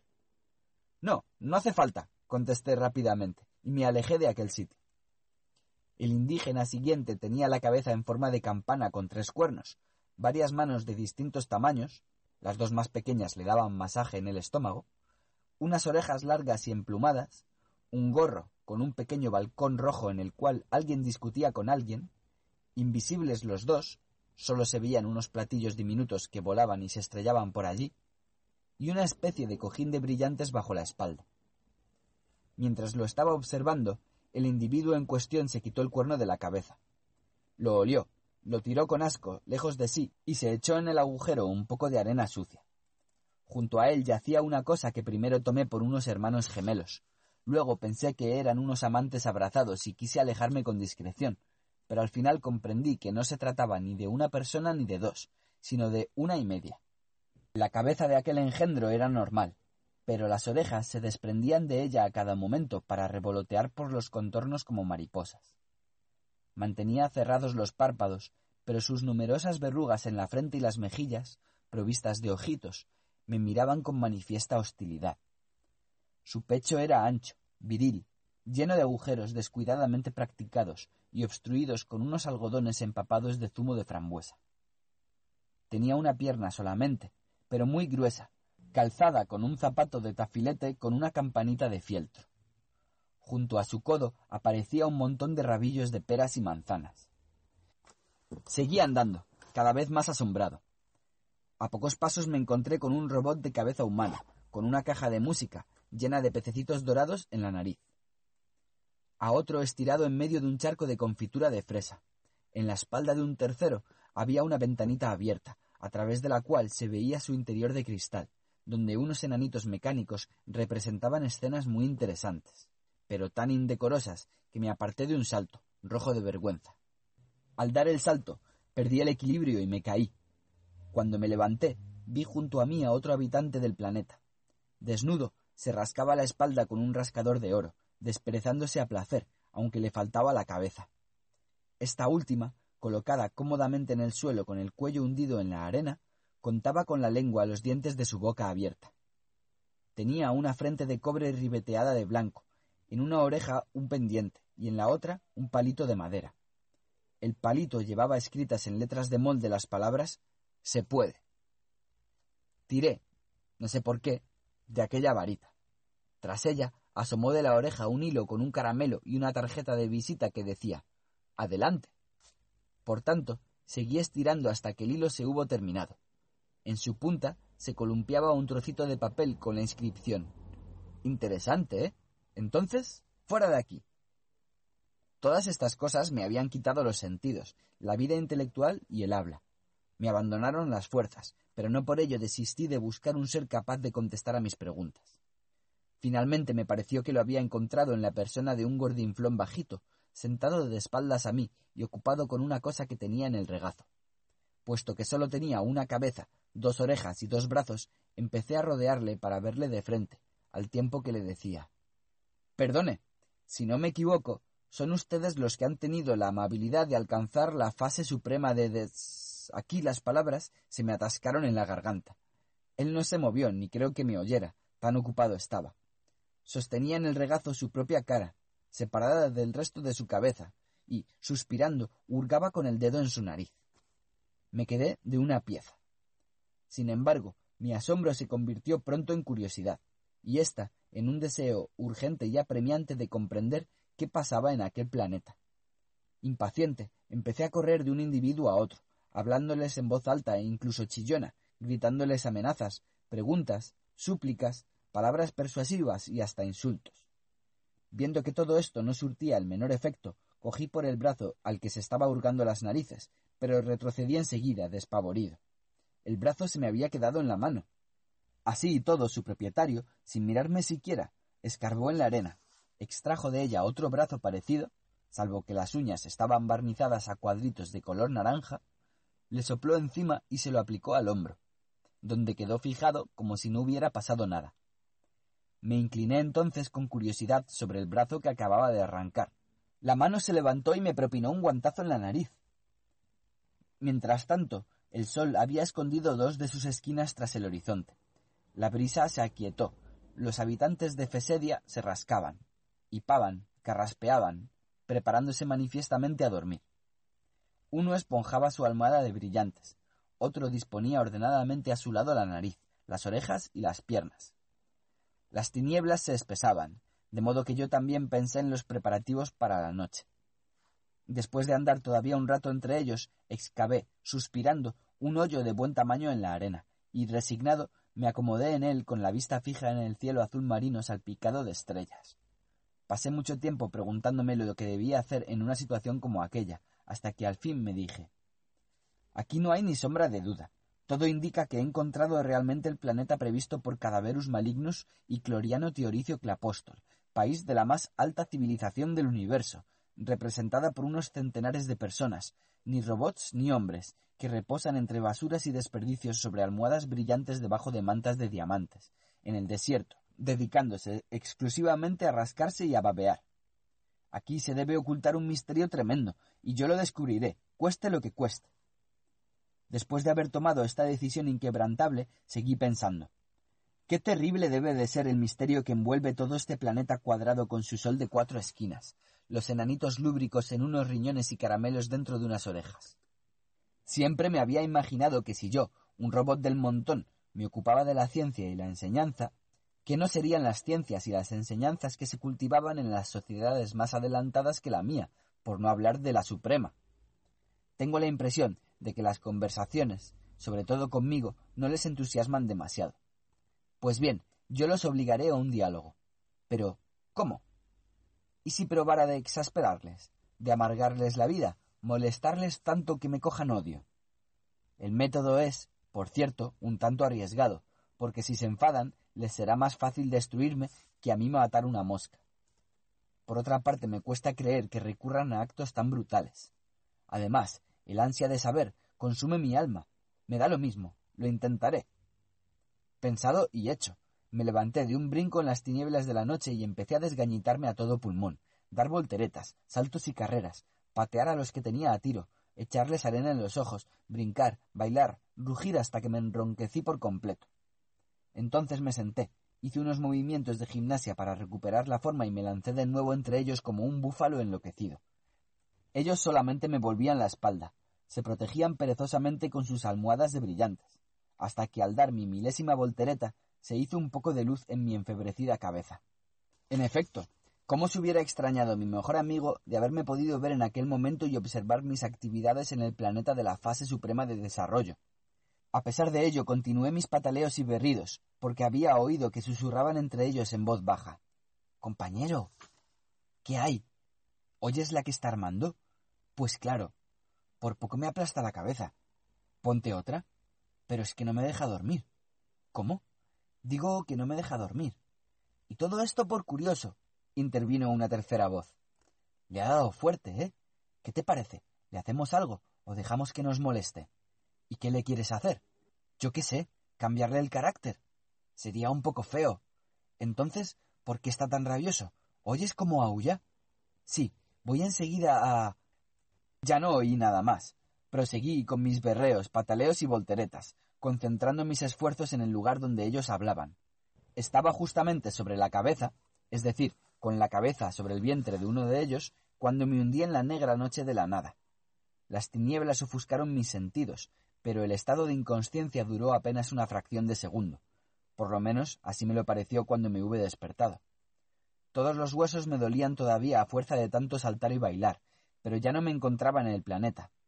Estaba sentado, incapaz de mover un dedo, en el gran salón de mi nave, y lo que me impedía moverme era una verdadera montaña de botes de confitura, frutas y animalitos de mazapán, organillos con cascabeles de brillantes, monedas de oro, pendientes, pulseras y otras joyas cuajadas de piedras preciosas, tan deslumbrantes que tuve que cerrar los ojos.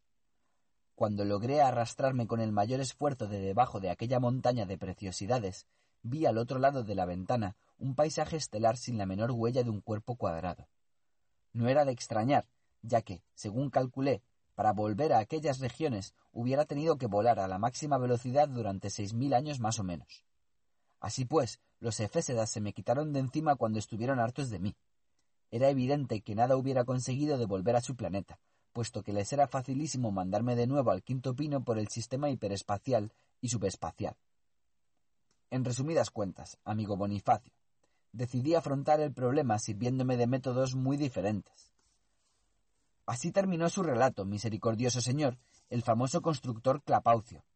¿No dijo nada más? No puede ser, exclamó Trull. Oh sí, dijo más cosas. De esto precisamente resultó mi tragedia, contestó el robot, indicando sus heridas. Al preguntarle yo qué pensaba hacer, se inclinó hacia mí y dijo El problema era harto difícil, pero encontré la solución. Tú, ermitaño, un robot ingenuo y no muy instruido, no comprenderías sus intrincados arcanos, de modo que los dejaremos de lado. En principio, la cosa es bastante sencilla. Hay que construir un dispositivo adecuado alfanumérico capaz de modelar todo lo que existe en el mundo. Este dispositivo nos modelará la fase suprema de desarrollo, que dará contestaciones definitivas a todas nuestras preguntas. ¿Y cómo se construye una cosa semejante? pregunté. Además, ¿está seguro, señor Clapaucio, de que no nos mandará el quinto pino a la primera pregunta, usando aquel mismo hiper-supermodo que los efésedas se habían atrevido a aplicarle a usted. Oh, esto es una bagatela, dijo él. Déjalo en mis manos. Yo le preguntaré por el enigma de los efésedas y tú, mi buen Bonifacio, por la mejor manera de convertir en actos tu abominación innata del mal. No tengo que explicarle, señor, qué gran alegría tuve al oírlo. El señor Clapaucio se dispuso enseguida a la obra, a cuya construcción asistí. Resultó que la componía siguiendo al pie de la letra los planos trazados por Cloriano Teoricio Clapóstol, fallecido en circunstancias trágicas. Era el famoso Diosotrón, máquina inventada por el difunto, que podía hacerlo todo en el radio del cosmos entero. Al señor Clapaucio no le gustaba el nombre de Diosotrón, de modo que no cesaba de inventarle otros, cada vez más rebuscados. Primero se le ocurrió el de ultimador omnigenérico, luego bautizó aquella cosa gigantesca con el de ontogería, y muchos por el estilo. Pero esto no tiene importancia. Basta con decir que un año y seis días después tenía listo el tremendo aparato, que hemos colocado para ahorrar gastos en el interior hueco de Rapundra, la gran luna de los debilones. En verdad le digo, una hormiga no se sentiría tan perdida en las entrañas de un transatlántico como nosotros en los abismos de cobre de transformadores escatológicos, perfeccionadores agioneumáticos y enderezadores del mal. He de confesar que se me erizaron los pelos de alambre, se me secaron las articulaciones y me castañetearon los dientes, cuando el señor Clapaucio me hizo sentar ante la consola final, dejándome solo con la abismal maquinaria, porque tuvo que salir para un recado. Sus luces indicadoras brillaban por doquier como las estrellas en el cielo. Por todas partes se veían letreros con la severa advertencia Atención. Alta trascendencia.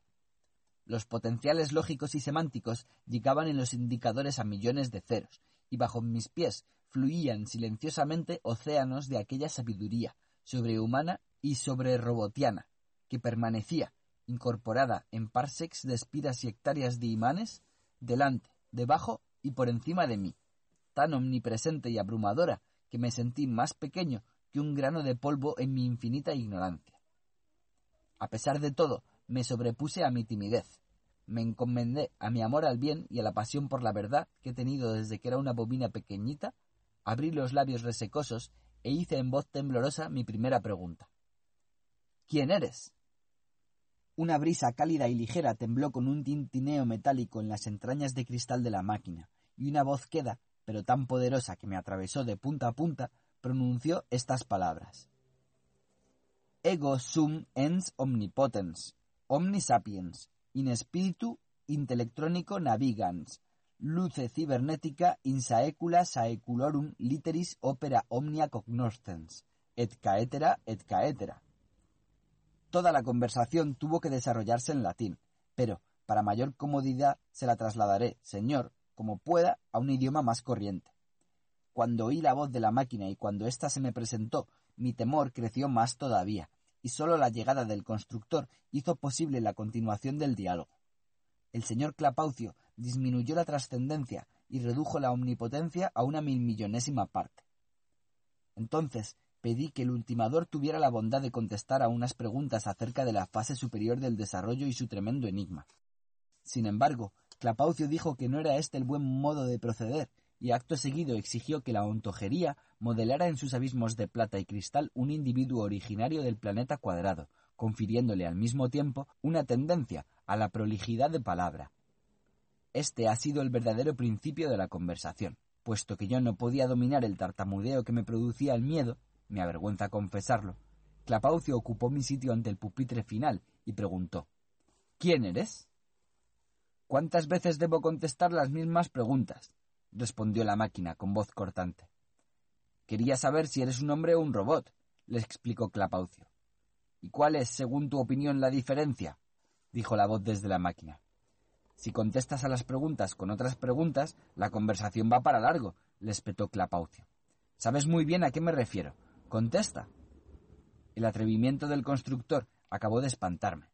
En todo caso, quizá tuviera razón, pues la máquina dijo A veces los hombres construyen a los robots, a veces los robots a los hombres. El hecho de pensar con un poco de gelatina o con un poco de metal carece de importancia.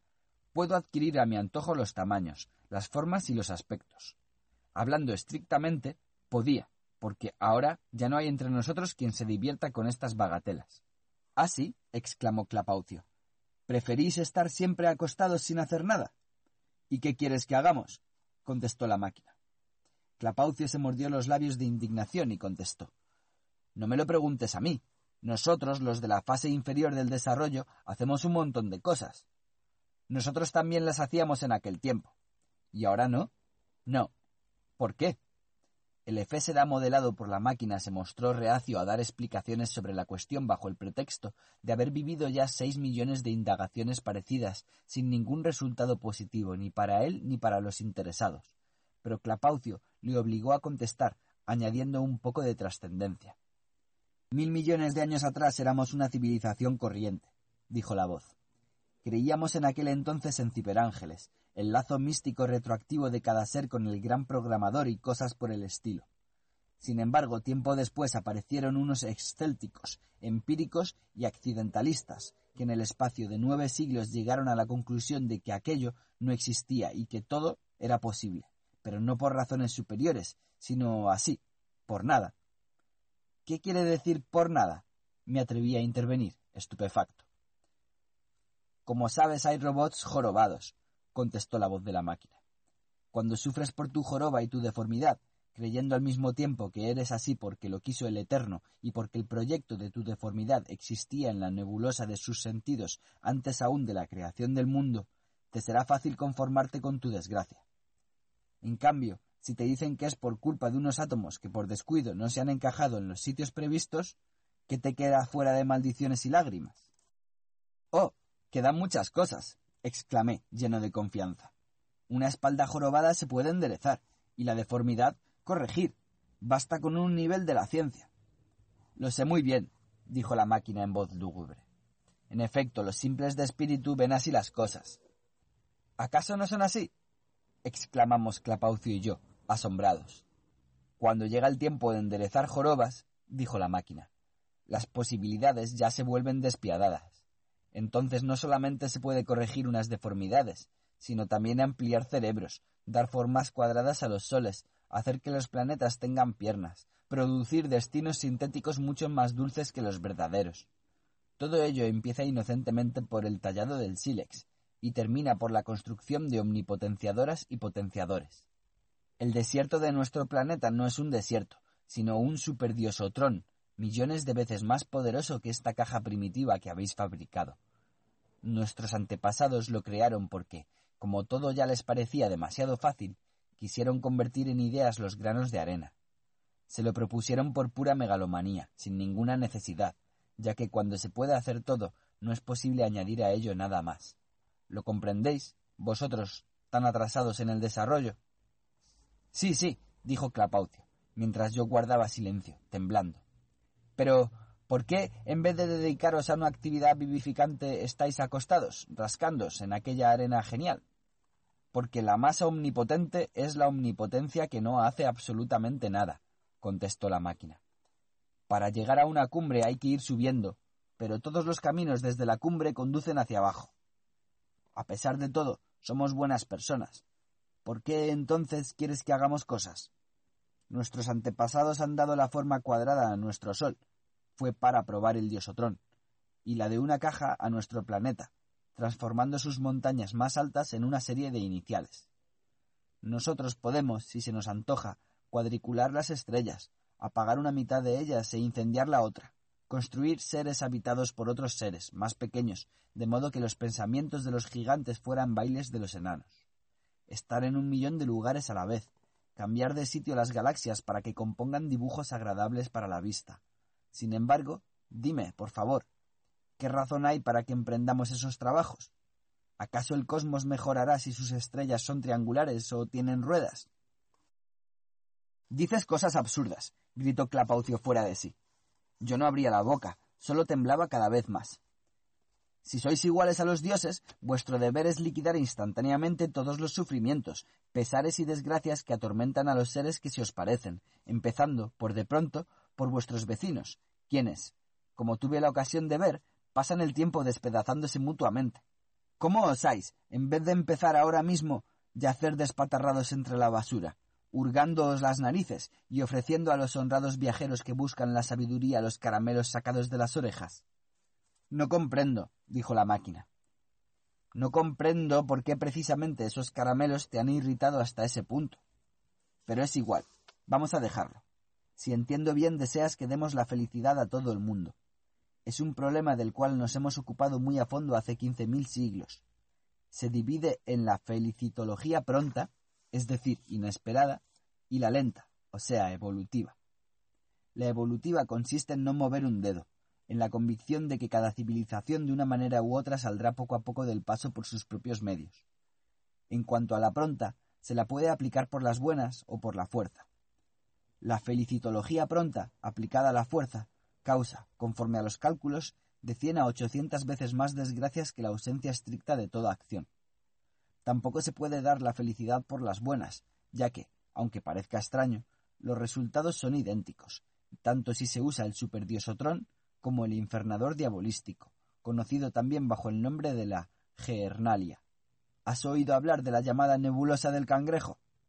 Claro, contestó Clapaucio. Es un amasijo de fragmentos de la corteza de una estrella supernova que hizo explosión hace narices, cortó la voz. Una estrella supernova. Vaya clase de información que tienes.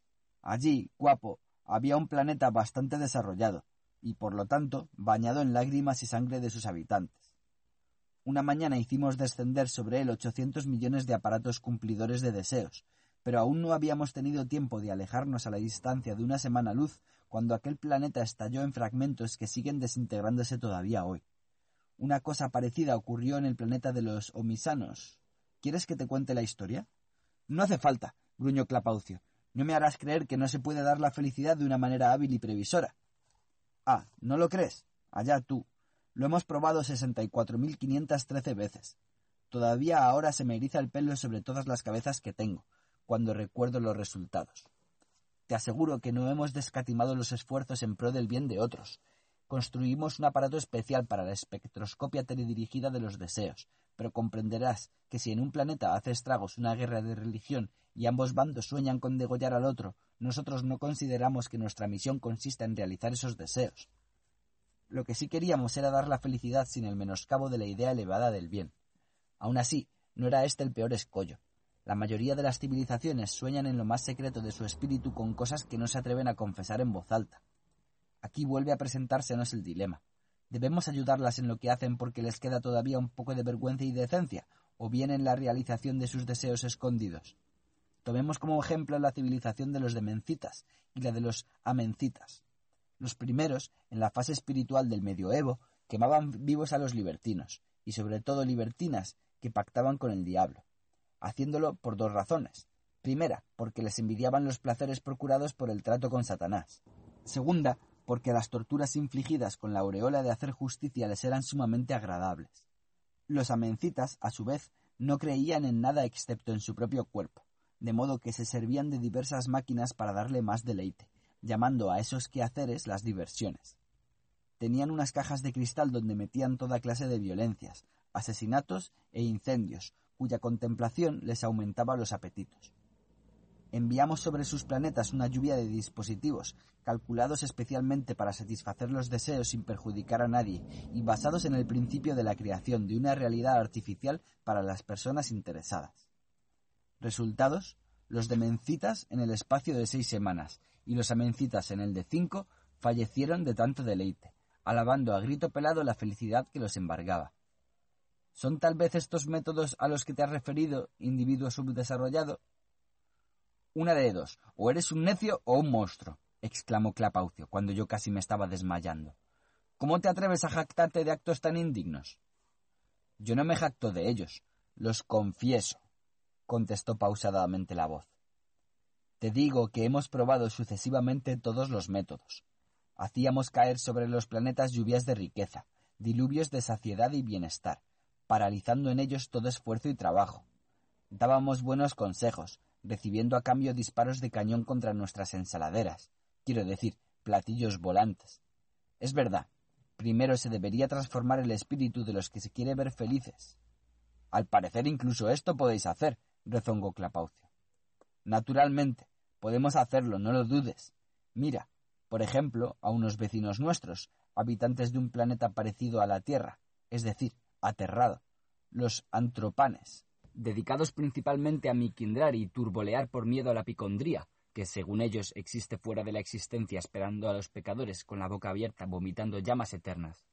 Así y todo, los jóvenes antrópanes procuran imitar a los benditos timbraelianos y al paradisiaco lambudens, y evitan todo trato con asquerancia y los asquerancios, lo que les ayuda progresivamente a volverse más valientes, mejores y más nobles que sus antepasados octómanos. Por cierto, los antrópanes luchan con los bajóranos por el principio de la supremacía de Puck sobre Muk y viceversa. Sus opiniones sobre la cuestión son diametralmente opuestas. Sin embargo, debes tener en cuenta que en estas guerras perece solamente una parte de ellos, mientras que si arrancamos de sus cabezas, tal como tú preconizas, toda su fe en las miquindraciones, turboleamientos, la picondría y todo lo demás, para prepararlos a una felicidad racional, cometeremos un asesinato psíquico, ya que los seres así transformados ya no serán bajóranos ni antrópanes. ¿No lo comprendes? La superstición debe ceder paso a la ciencia, manifestó Clapaucio con voz dura. No cabe duda, no cabe duda. En todo caso, piensa que allí viven ahora alrededor de siete millones de penitentes que durante toda la vida se han opuesto, a veces con violencia, a su propia naturaleza para redimir a sus semejantes y salvarlos de la picondría. ¿Cómo podría yo manifestarles de repente, y sin dejarles la menor posibilidad de dudarlo, que todo esto no tiene valor alguno y que habían malogrado su vida en prácticas completamente inútiles? ¿No crees que sería demasiado cruel? La ciencia debe sustituir la superstición, desde luego, pero para conseguirlo se necesita tiempo. Volvamos al tema del jorobado que vive en un feliz oscurantismo, convencido de que su joroba desempeñaba en la obra de la creación un papel a escala cósmica. Si le explicas que la debe a un error de los átomos, le hundirás en profunda desesperación. No habría más remedio que enderezársela. De eso se trata, precisamente, gritó Clapaucio. Oh, ya lo hemos hecho también. Mi propio abuelo rectificó una vez a trescientos jorobados de un golpe. ¿Cómo sufrió después? ¿Por qué? Se me escapó la pregunta a pesar mío. Te lo diré. Ciento doce de ellos fueron fritos enseguida en aceite por considerarse que una curación tan rápida solo se podía deber a un pacto con el diablo. Treinta y dos de los restantes se alistaron en el ejército y cayeron en la batalla, matándose mutuamente bajo diversas banderas. Diecisiete se emborracharon a muerte de alegría y a los demás los exterminó el agotamiento amoroso. Mi abuelo, por exceso de bondad, les había añadido en suplemento una gran belleza. O bien el abuso de otros vicios, a los que se entregaron desaforadamente para resarcirse de su ayuno anterior, de modo que en dos años todos, literalmente, todos, se encontraron en la tumba. Una sola excepción. Bah, no vale la pena hablar. Tienes que terminar si has empezado, exclamó mi maestro, el señor Clapaucio. Si te empeñas, de acuerdo, al principio quedaron dos. Uno de ellos buscó a mi abuelo y le suplicó de rodillas que le devolviera la joroba, porque cuando era un lisiado vivía cómodamente de limosna y ahora, sano, tenía que trabajar, lo que le venía muy de nuevo. Dijo también que la joroba no le molestaba para nada, mientras que, enderezado, se daba horribles golpes en la cabeza contra los dinteles de las puertas. ¿Y qué pasó con el último? preguntó Clapaucio. El último era un príncipe apartado de la sucesión a causa de su deformidad. Cuando recuperó el aspecto normal, su madrastra lo envenenó para que su hijo pudiera heredar el trono. Bueno, pero podéis hacer milagros, ¿no? Dijo Clapaucio con un temblor en la voz. Dar la felicidad con la ayuda de milagros es la técnica más llena de riesgos que conozco, contestó con severidad la voz de la máquina. ¿Cómo quieres que la apliquemos? ¿Individualmente? El exceso de belleza rompe los lazos matrimoniales el de la inteligencia trae la soledad. La riqueza exagerada conduce a la locura. No, no, no se puede dar la felicidad a los individuos, y menos todavía a las sociedades. Cada sociedad ha de seguir su propio camino, subir de manera natural los peldaños del progreso y deberse a sí misma todo el bien y el mal que consigue. Nosotros, los de la fase suprema, no tenemos nada que hacer en el cosmos. No creamos universos nuevos, ya que, si me permites la observación, no sería nada correcto. ¿Por qué motivos los crearíamos? para demostrar nuestra omnipotencia. Sería una razón muy poco noble. Entonces, para el bien de los creados, pero si no existen, ¿cómo se puede buscar el bien de alguien que no existe? Se puede hacer cosas cuando aún no se puede hacer todo. Después hay que mantenerse quieto. Y ahora, dejadme en paz de una vez. No, ¿cómo? De ninguna manera. ¿Y los medios para aliviar un poco? ¿Mejorar? ¿Ayudar? Piensa en los que sufren. ¿Nos oyes? Gritamos ambos, Clapaucio y yo, ante la consola final. La máquina bostezó y dijo Si ya lo sabía.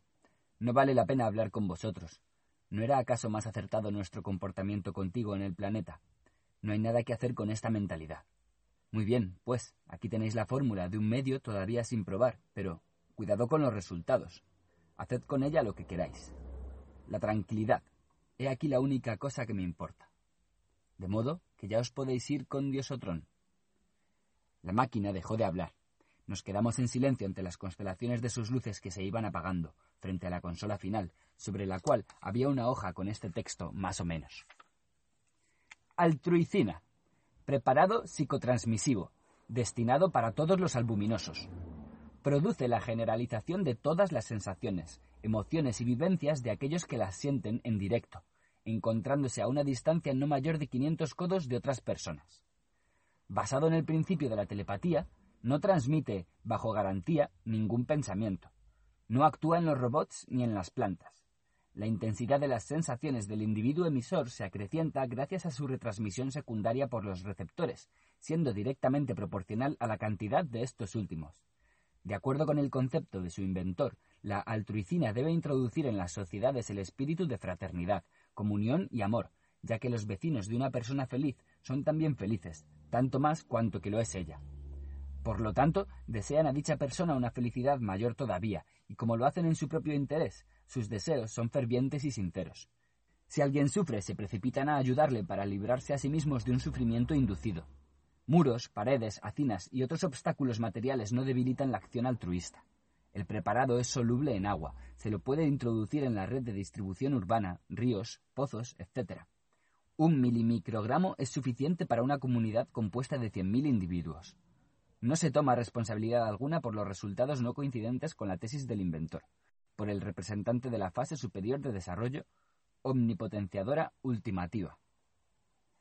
Clapaucio refunfuñaba un poco, descontento de que la altruicina sirviera únicamente para los hombres y que a los robots se los dejara atormentados como antes por los sufrimientos existenciales. Pero yo me atreví a reconvenirle, subrayando los lazos entrañables y comunes que unían a todos los seres racionales y la necesidad de ayudarles en la medida de lo posible. Acto seguido nos pusimos a hablar de las cuestiones prácticas, ya que por razones obvias queríamos empezar la acción altruista cuanto antes. Clapaucio encargó a una subsección de la ontojería la fabricación de una cantidad conveniente del producto, y yo, aconsejado por el insigne constructor, me resolví a emprender un viaje al planeta terrosímil habitado por seres homínidos, del cual nos separaban apenas cuatro días de vuelo. Como deseaba ser un bienhechor anónimo, llegamos a la conclusión de que lo más razonable sería que me convirtiera en un hombre. Como se sabe, la cosa no es sencilla, pero la genialidad del constructor triunfó sobre todas las dificultades. Poco tiempo después me puse en camino, cargado con dos maletas. Una de ellas contenía 40 kilogramos de altruicina en polvo. La otra, en seres de tocador, pijamas, ropa interior, recambios de mejillas, pelo, ojos, lengua, etc. Viajaba bajo el aspecto de un joven de buenas proporciones, con bigotito y flequillo. Clapaucio abrigaba ciertas dudas en cuanto a la conveniencia de aplicar la altruicina a gran escala sin una prueba previa, así que le prometí, a pesar de no compartir sus recelos, efectuar un experimento con ella en el momento de mi llegada a Geonia. Este era el nombre del planeta. Estaba terriblemente impaciente por empezar la gran siembra de fraternidad, paz y amor universal, de tal manera que me despedí cordialmente de Clapaucio y me fui sin perder un minuto. Al llegar a Geonia, me detuve en una población pequeña, en la hospedería de un hombre de edad mediana, de aspecto un tanto lúgubre. Me comporté con tanta habilidad que logré echar un puñado de polvo en el pozo delante de la casa durante el transporte de las maletas desde el coche a la habitación. En el recinto reinaba una gran agitación. Las mozas de cocina, apremiadas por el malhumorado amo, acarreaban baldes de agua caliente. Al poco rato sonó un ruido de cascos de caballo y en el patio apareció un faetón, del cual se apeó un individuo de edad avanzada con un maletín de médico en la mano. Sin embargo, no se dirigió a la casa, sino al establo, de donde llegaba de vez en cuando un mugido lastimero. Según me dijo una camarera, un animal geoniano perteneciente al amo, llamado vaca, estaba en trance de parir. Esto me inquietó un poco, porque, a decir verdad, no había pensado en la cuestión de los animales. Pero como ya era tarde para hacer lo que fuera, me encerré en la habitación para observar atentamente el curso de los acontecimientos, que, en efecto, nos hicieron esperar mucho. Oí el tintineo de la cadena del pozo. Las chicas habían vuelto a ir a por agua. y un instante después un nuevo mugido de la vaca, acompañado esta vez por los de quienes la socorrían. El veterinario se precipitó fuera del establo gritando y apretándose con las manos la barriga. Tras él corrían las sirvientas y por último el hospedero. Todos ellos, afectados por los dolores del parto, huían lamentándose lo más lejos posible, para volver al cabo de un tiempo, ya que la distancia atenuaba sus tormentos. Una vez dentro, todo volvía a empezar. De este modo repitieron varias veces el asalto al establo, huyendo a cada intento en medio de grandes sufrimientos. Confundido por las inesperadas circunstancias, pensé que debía hacer el experimento en una ciudad, lejos de granjas y establos. Hice enseguida el equipaje y les pedí la cuenta, pero todos en la casa sufrían tanto del parto del ternero que no se les podía hablar. Quise marcharme en el faetón. Desafortunadamente, tanto el cochero como sus rocines se encontraban presa del mismo padecimiento, de modo que no tuve más remedio que ir a pie a la ciudad más próxima. ¿Cuál no fue mi espanto cuando, al atravesar una pasarela sobre el río, una de las maletas se me escapó de la mano, golpeó de canto el borde de la pasarela, se abrió y vertió toda su carga de polvo altruista en el agua. Me quedé allí, petrificado, mirando cómo los cuarenta kilos de altruicina se disolvían en la rápida corriente. La situación era irreversible. Los dados habían rodado. Aquel río precisamente abastecía de agua potable la ciudad. Anduve hasta que se hizo de noche. Cuando entré en la ciudad, las luces estaban ya encendidas. Las calles rebosaban de transeúntes y tráfico. Pronto encontré un pequeño hotel donde me hospedé, atisbando los primeros síntomas de la acción del producto, pero de momento todo parecía normal.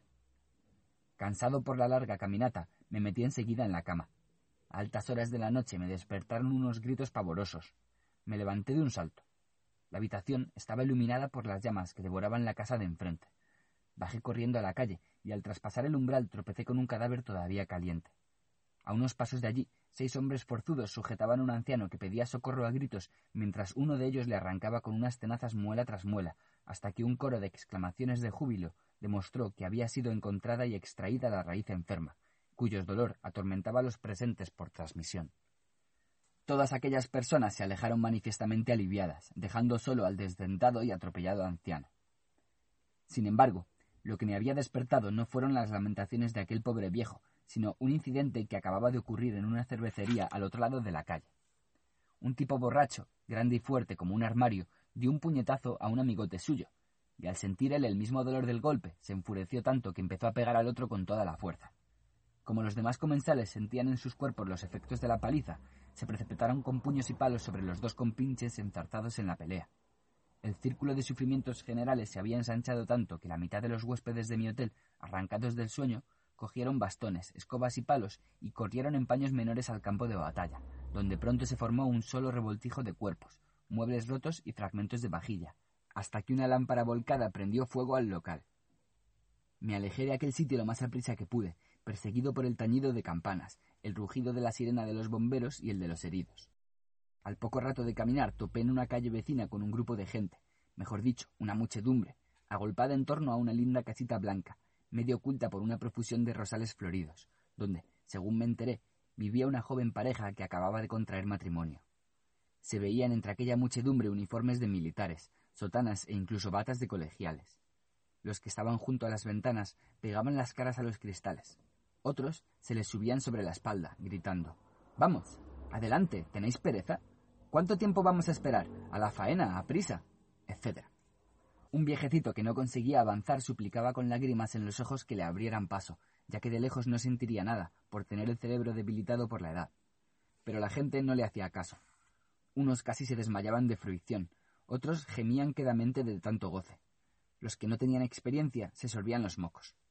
Los familiares de la joven pareja habían intentado al principio hacer circular a los curiosos, pero el caos de la lubricidad general no tardó en engullirlos también a ellos, de modo que se integraron en aquella coral de procacidades para azuzar a los recién casados. Por añadidura, el papel principal de aquel triste espectáculo era desempeñado por el bisabuelo del novio, quien acometía tercamente la puerta del dormitorio nupcial con su silla de ruedas. Profundamente disgustado por la escena, di la vuelta para regresar al hotel. Durante el camino no cesé de ver agolpamientos entregados a feroces peleas, o bien a actos deshonestos.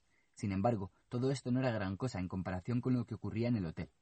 Al llegar, ya de lejos observé que unos huéspedes en ropa interior saltaban por la ventana a la calle, rompiéndose muchos de ellos las piernas, y que varias personas se habían refugiado en el tejado. Dentro el hotelero, su mujer, y las camareras y los conserjes corrían despavoridos de un sitio a otro, gritando como si se hubieran vuelto locos, se escondían en los armarios y debajo de las camas, porque en el sótano un gato daba caza a los ratones. Entonces empecé a ver claro hasta qué punto era prematura mi acción. Al alba, la altruicina funcionaba ya con tanta fuerza que si a alguien le picaba la nariz, toda la comarca en el radio de una milla contestaba con una atronadora salva de estornudos. Los médicos y las enfermeras huían, peor que de la peste, de las personas afectadas por los dolores neurálgicos. Solo se quedaban cerca de los enfermos unos tímidos masoquistas, pálidos y agotados por el placer. Había también muchos escépticos que daban palizas y patadas a su prójimo solo para averiguar si era cierto lo de la transmisión de sensaciones que tanto se comentaba. Las víctimas de esos atropellos pagaban con la misma moneda a sus agresores, de modo que toda la ciudad resonaba de sordos ruidos de golpes. Después del desayuno encontré, vagando por las calles, a una gran muchedumbre que, inundada en lágrimas, perseguía a pedradas a una anciana vestida de luto riguroso. Estupefacto, pregunté por qué lo hacían. Resultó que era la viuda de un viejo zapatero, muerto la víspera y enterrado aquella misma mañana. Los sufrimientos de la afligida señora lo hicieron pasar tan mal a sus vecinos y a los vecinos de sus vecinos, que, viendo que no podían consolarla, la echaban de la ciudad. Ante este hecho lamentable, una tristeza infinita embargó mi corazón y mi alma. Volví lleno de melancolía al hotel, pero desgraciadamente lo hallé invadido por un voraz incendio. La cocinera se había quemado un dedo al remover la sopa, a consecuencia de lo cual un capitán de caballería que estaba limpiando su fusil en el piso más alto de la casa sintió un dolor tan agudo que apretó sin querer el gatillo y mató de un tiro a su mujer y a sus cuatro hijos. Su desespero había sido compartido por todas las personas que no se encontraban todavía en el hospital a causa de un ataque de locura o de una fractura de huesos, llegando la cosa a tal extremo que hubo quien, por pura compasión y al objeto de poner fin a unos sufrimientos que por poco le matan a él mismo, en un rapto de demencia fue rociando con gasolina a los que le salían al paso y prendiéndoles fuego. Huí ante aquel siniestro. Yo también, como un demente, buscando a alguien, aunque fuera solo una persona, que debiera su felicidad, un poquito de ella al menos, a la altruicina, pero solo encontré a unos curiosos más rezagados que volvían de aquella noche de bodas.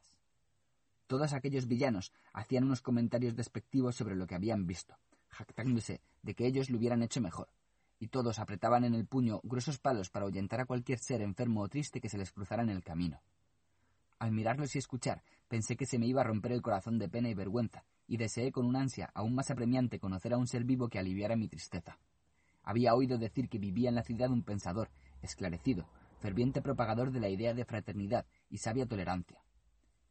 Después de preguntar a varios transeúntes por sus señas, las conseguí y me dirigí hacia su morada, convencido de que la vería rodeada de numerosas huestes de sus seguidores. ¿Cómo me había equivocado?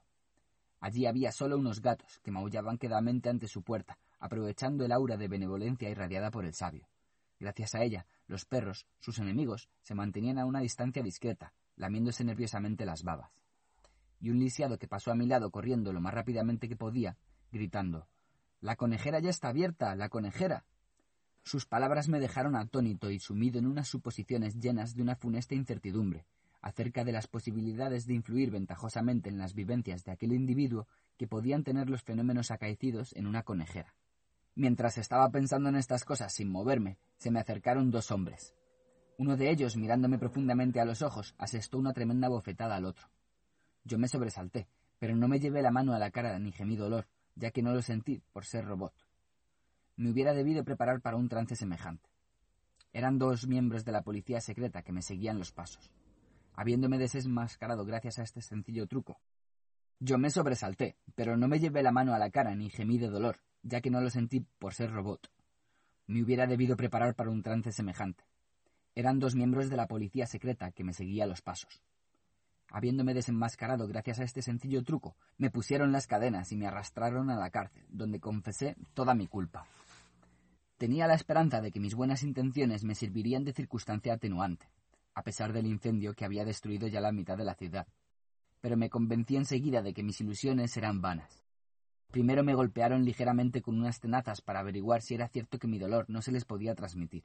Y después, cuando vieron que no les pasaba nada, se abalanzaron sobre mí varios policías a la vez y empezaron a machacarme, a arrancarme los tornillos, a patearme y a romper todas las fibras de mi torturado cuerpo. Para no contar todos los horrores que tuve que soportar por haber intentado darles la felicidad a aquellas gentes, Me limitaré tan solo a decir que, para terminar, cargaron con mis despojos un cañón y los dispararon al espacio cósmico, oscuro y silencioso, como siempre. Durante mi trayectoria, mis lastimados ojos abarcaban a distancia zonas afectadas por la acción de la altruicina, cada vez más extensas, ya que la corriente del río llevaba las partículas del producto a lo largo de todo su curso. Mientras mi vista descubría lo que pasaba entre los pajaritos silvestres, los frailes, las cabras, los campesinos y sus mujeres, los gallos, las vírgenes y las damas maduras, las últimas lámparas intactas se me rompían de inmensa pena. A esto se debe, misericordioso Señor, el estado en que me encontrasteis cerca de vuestra morada, donde he caído.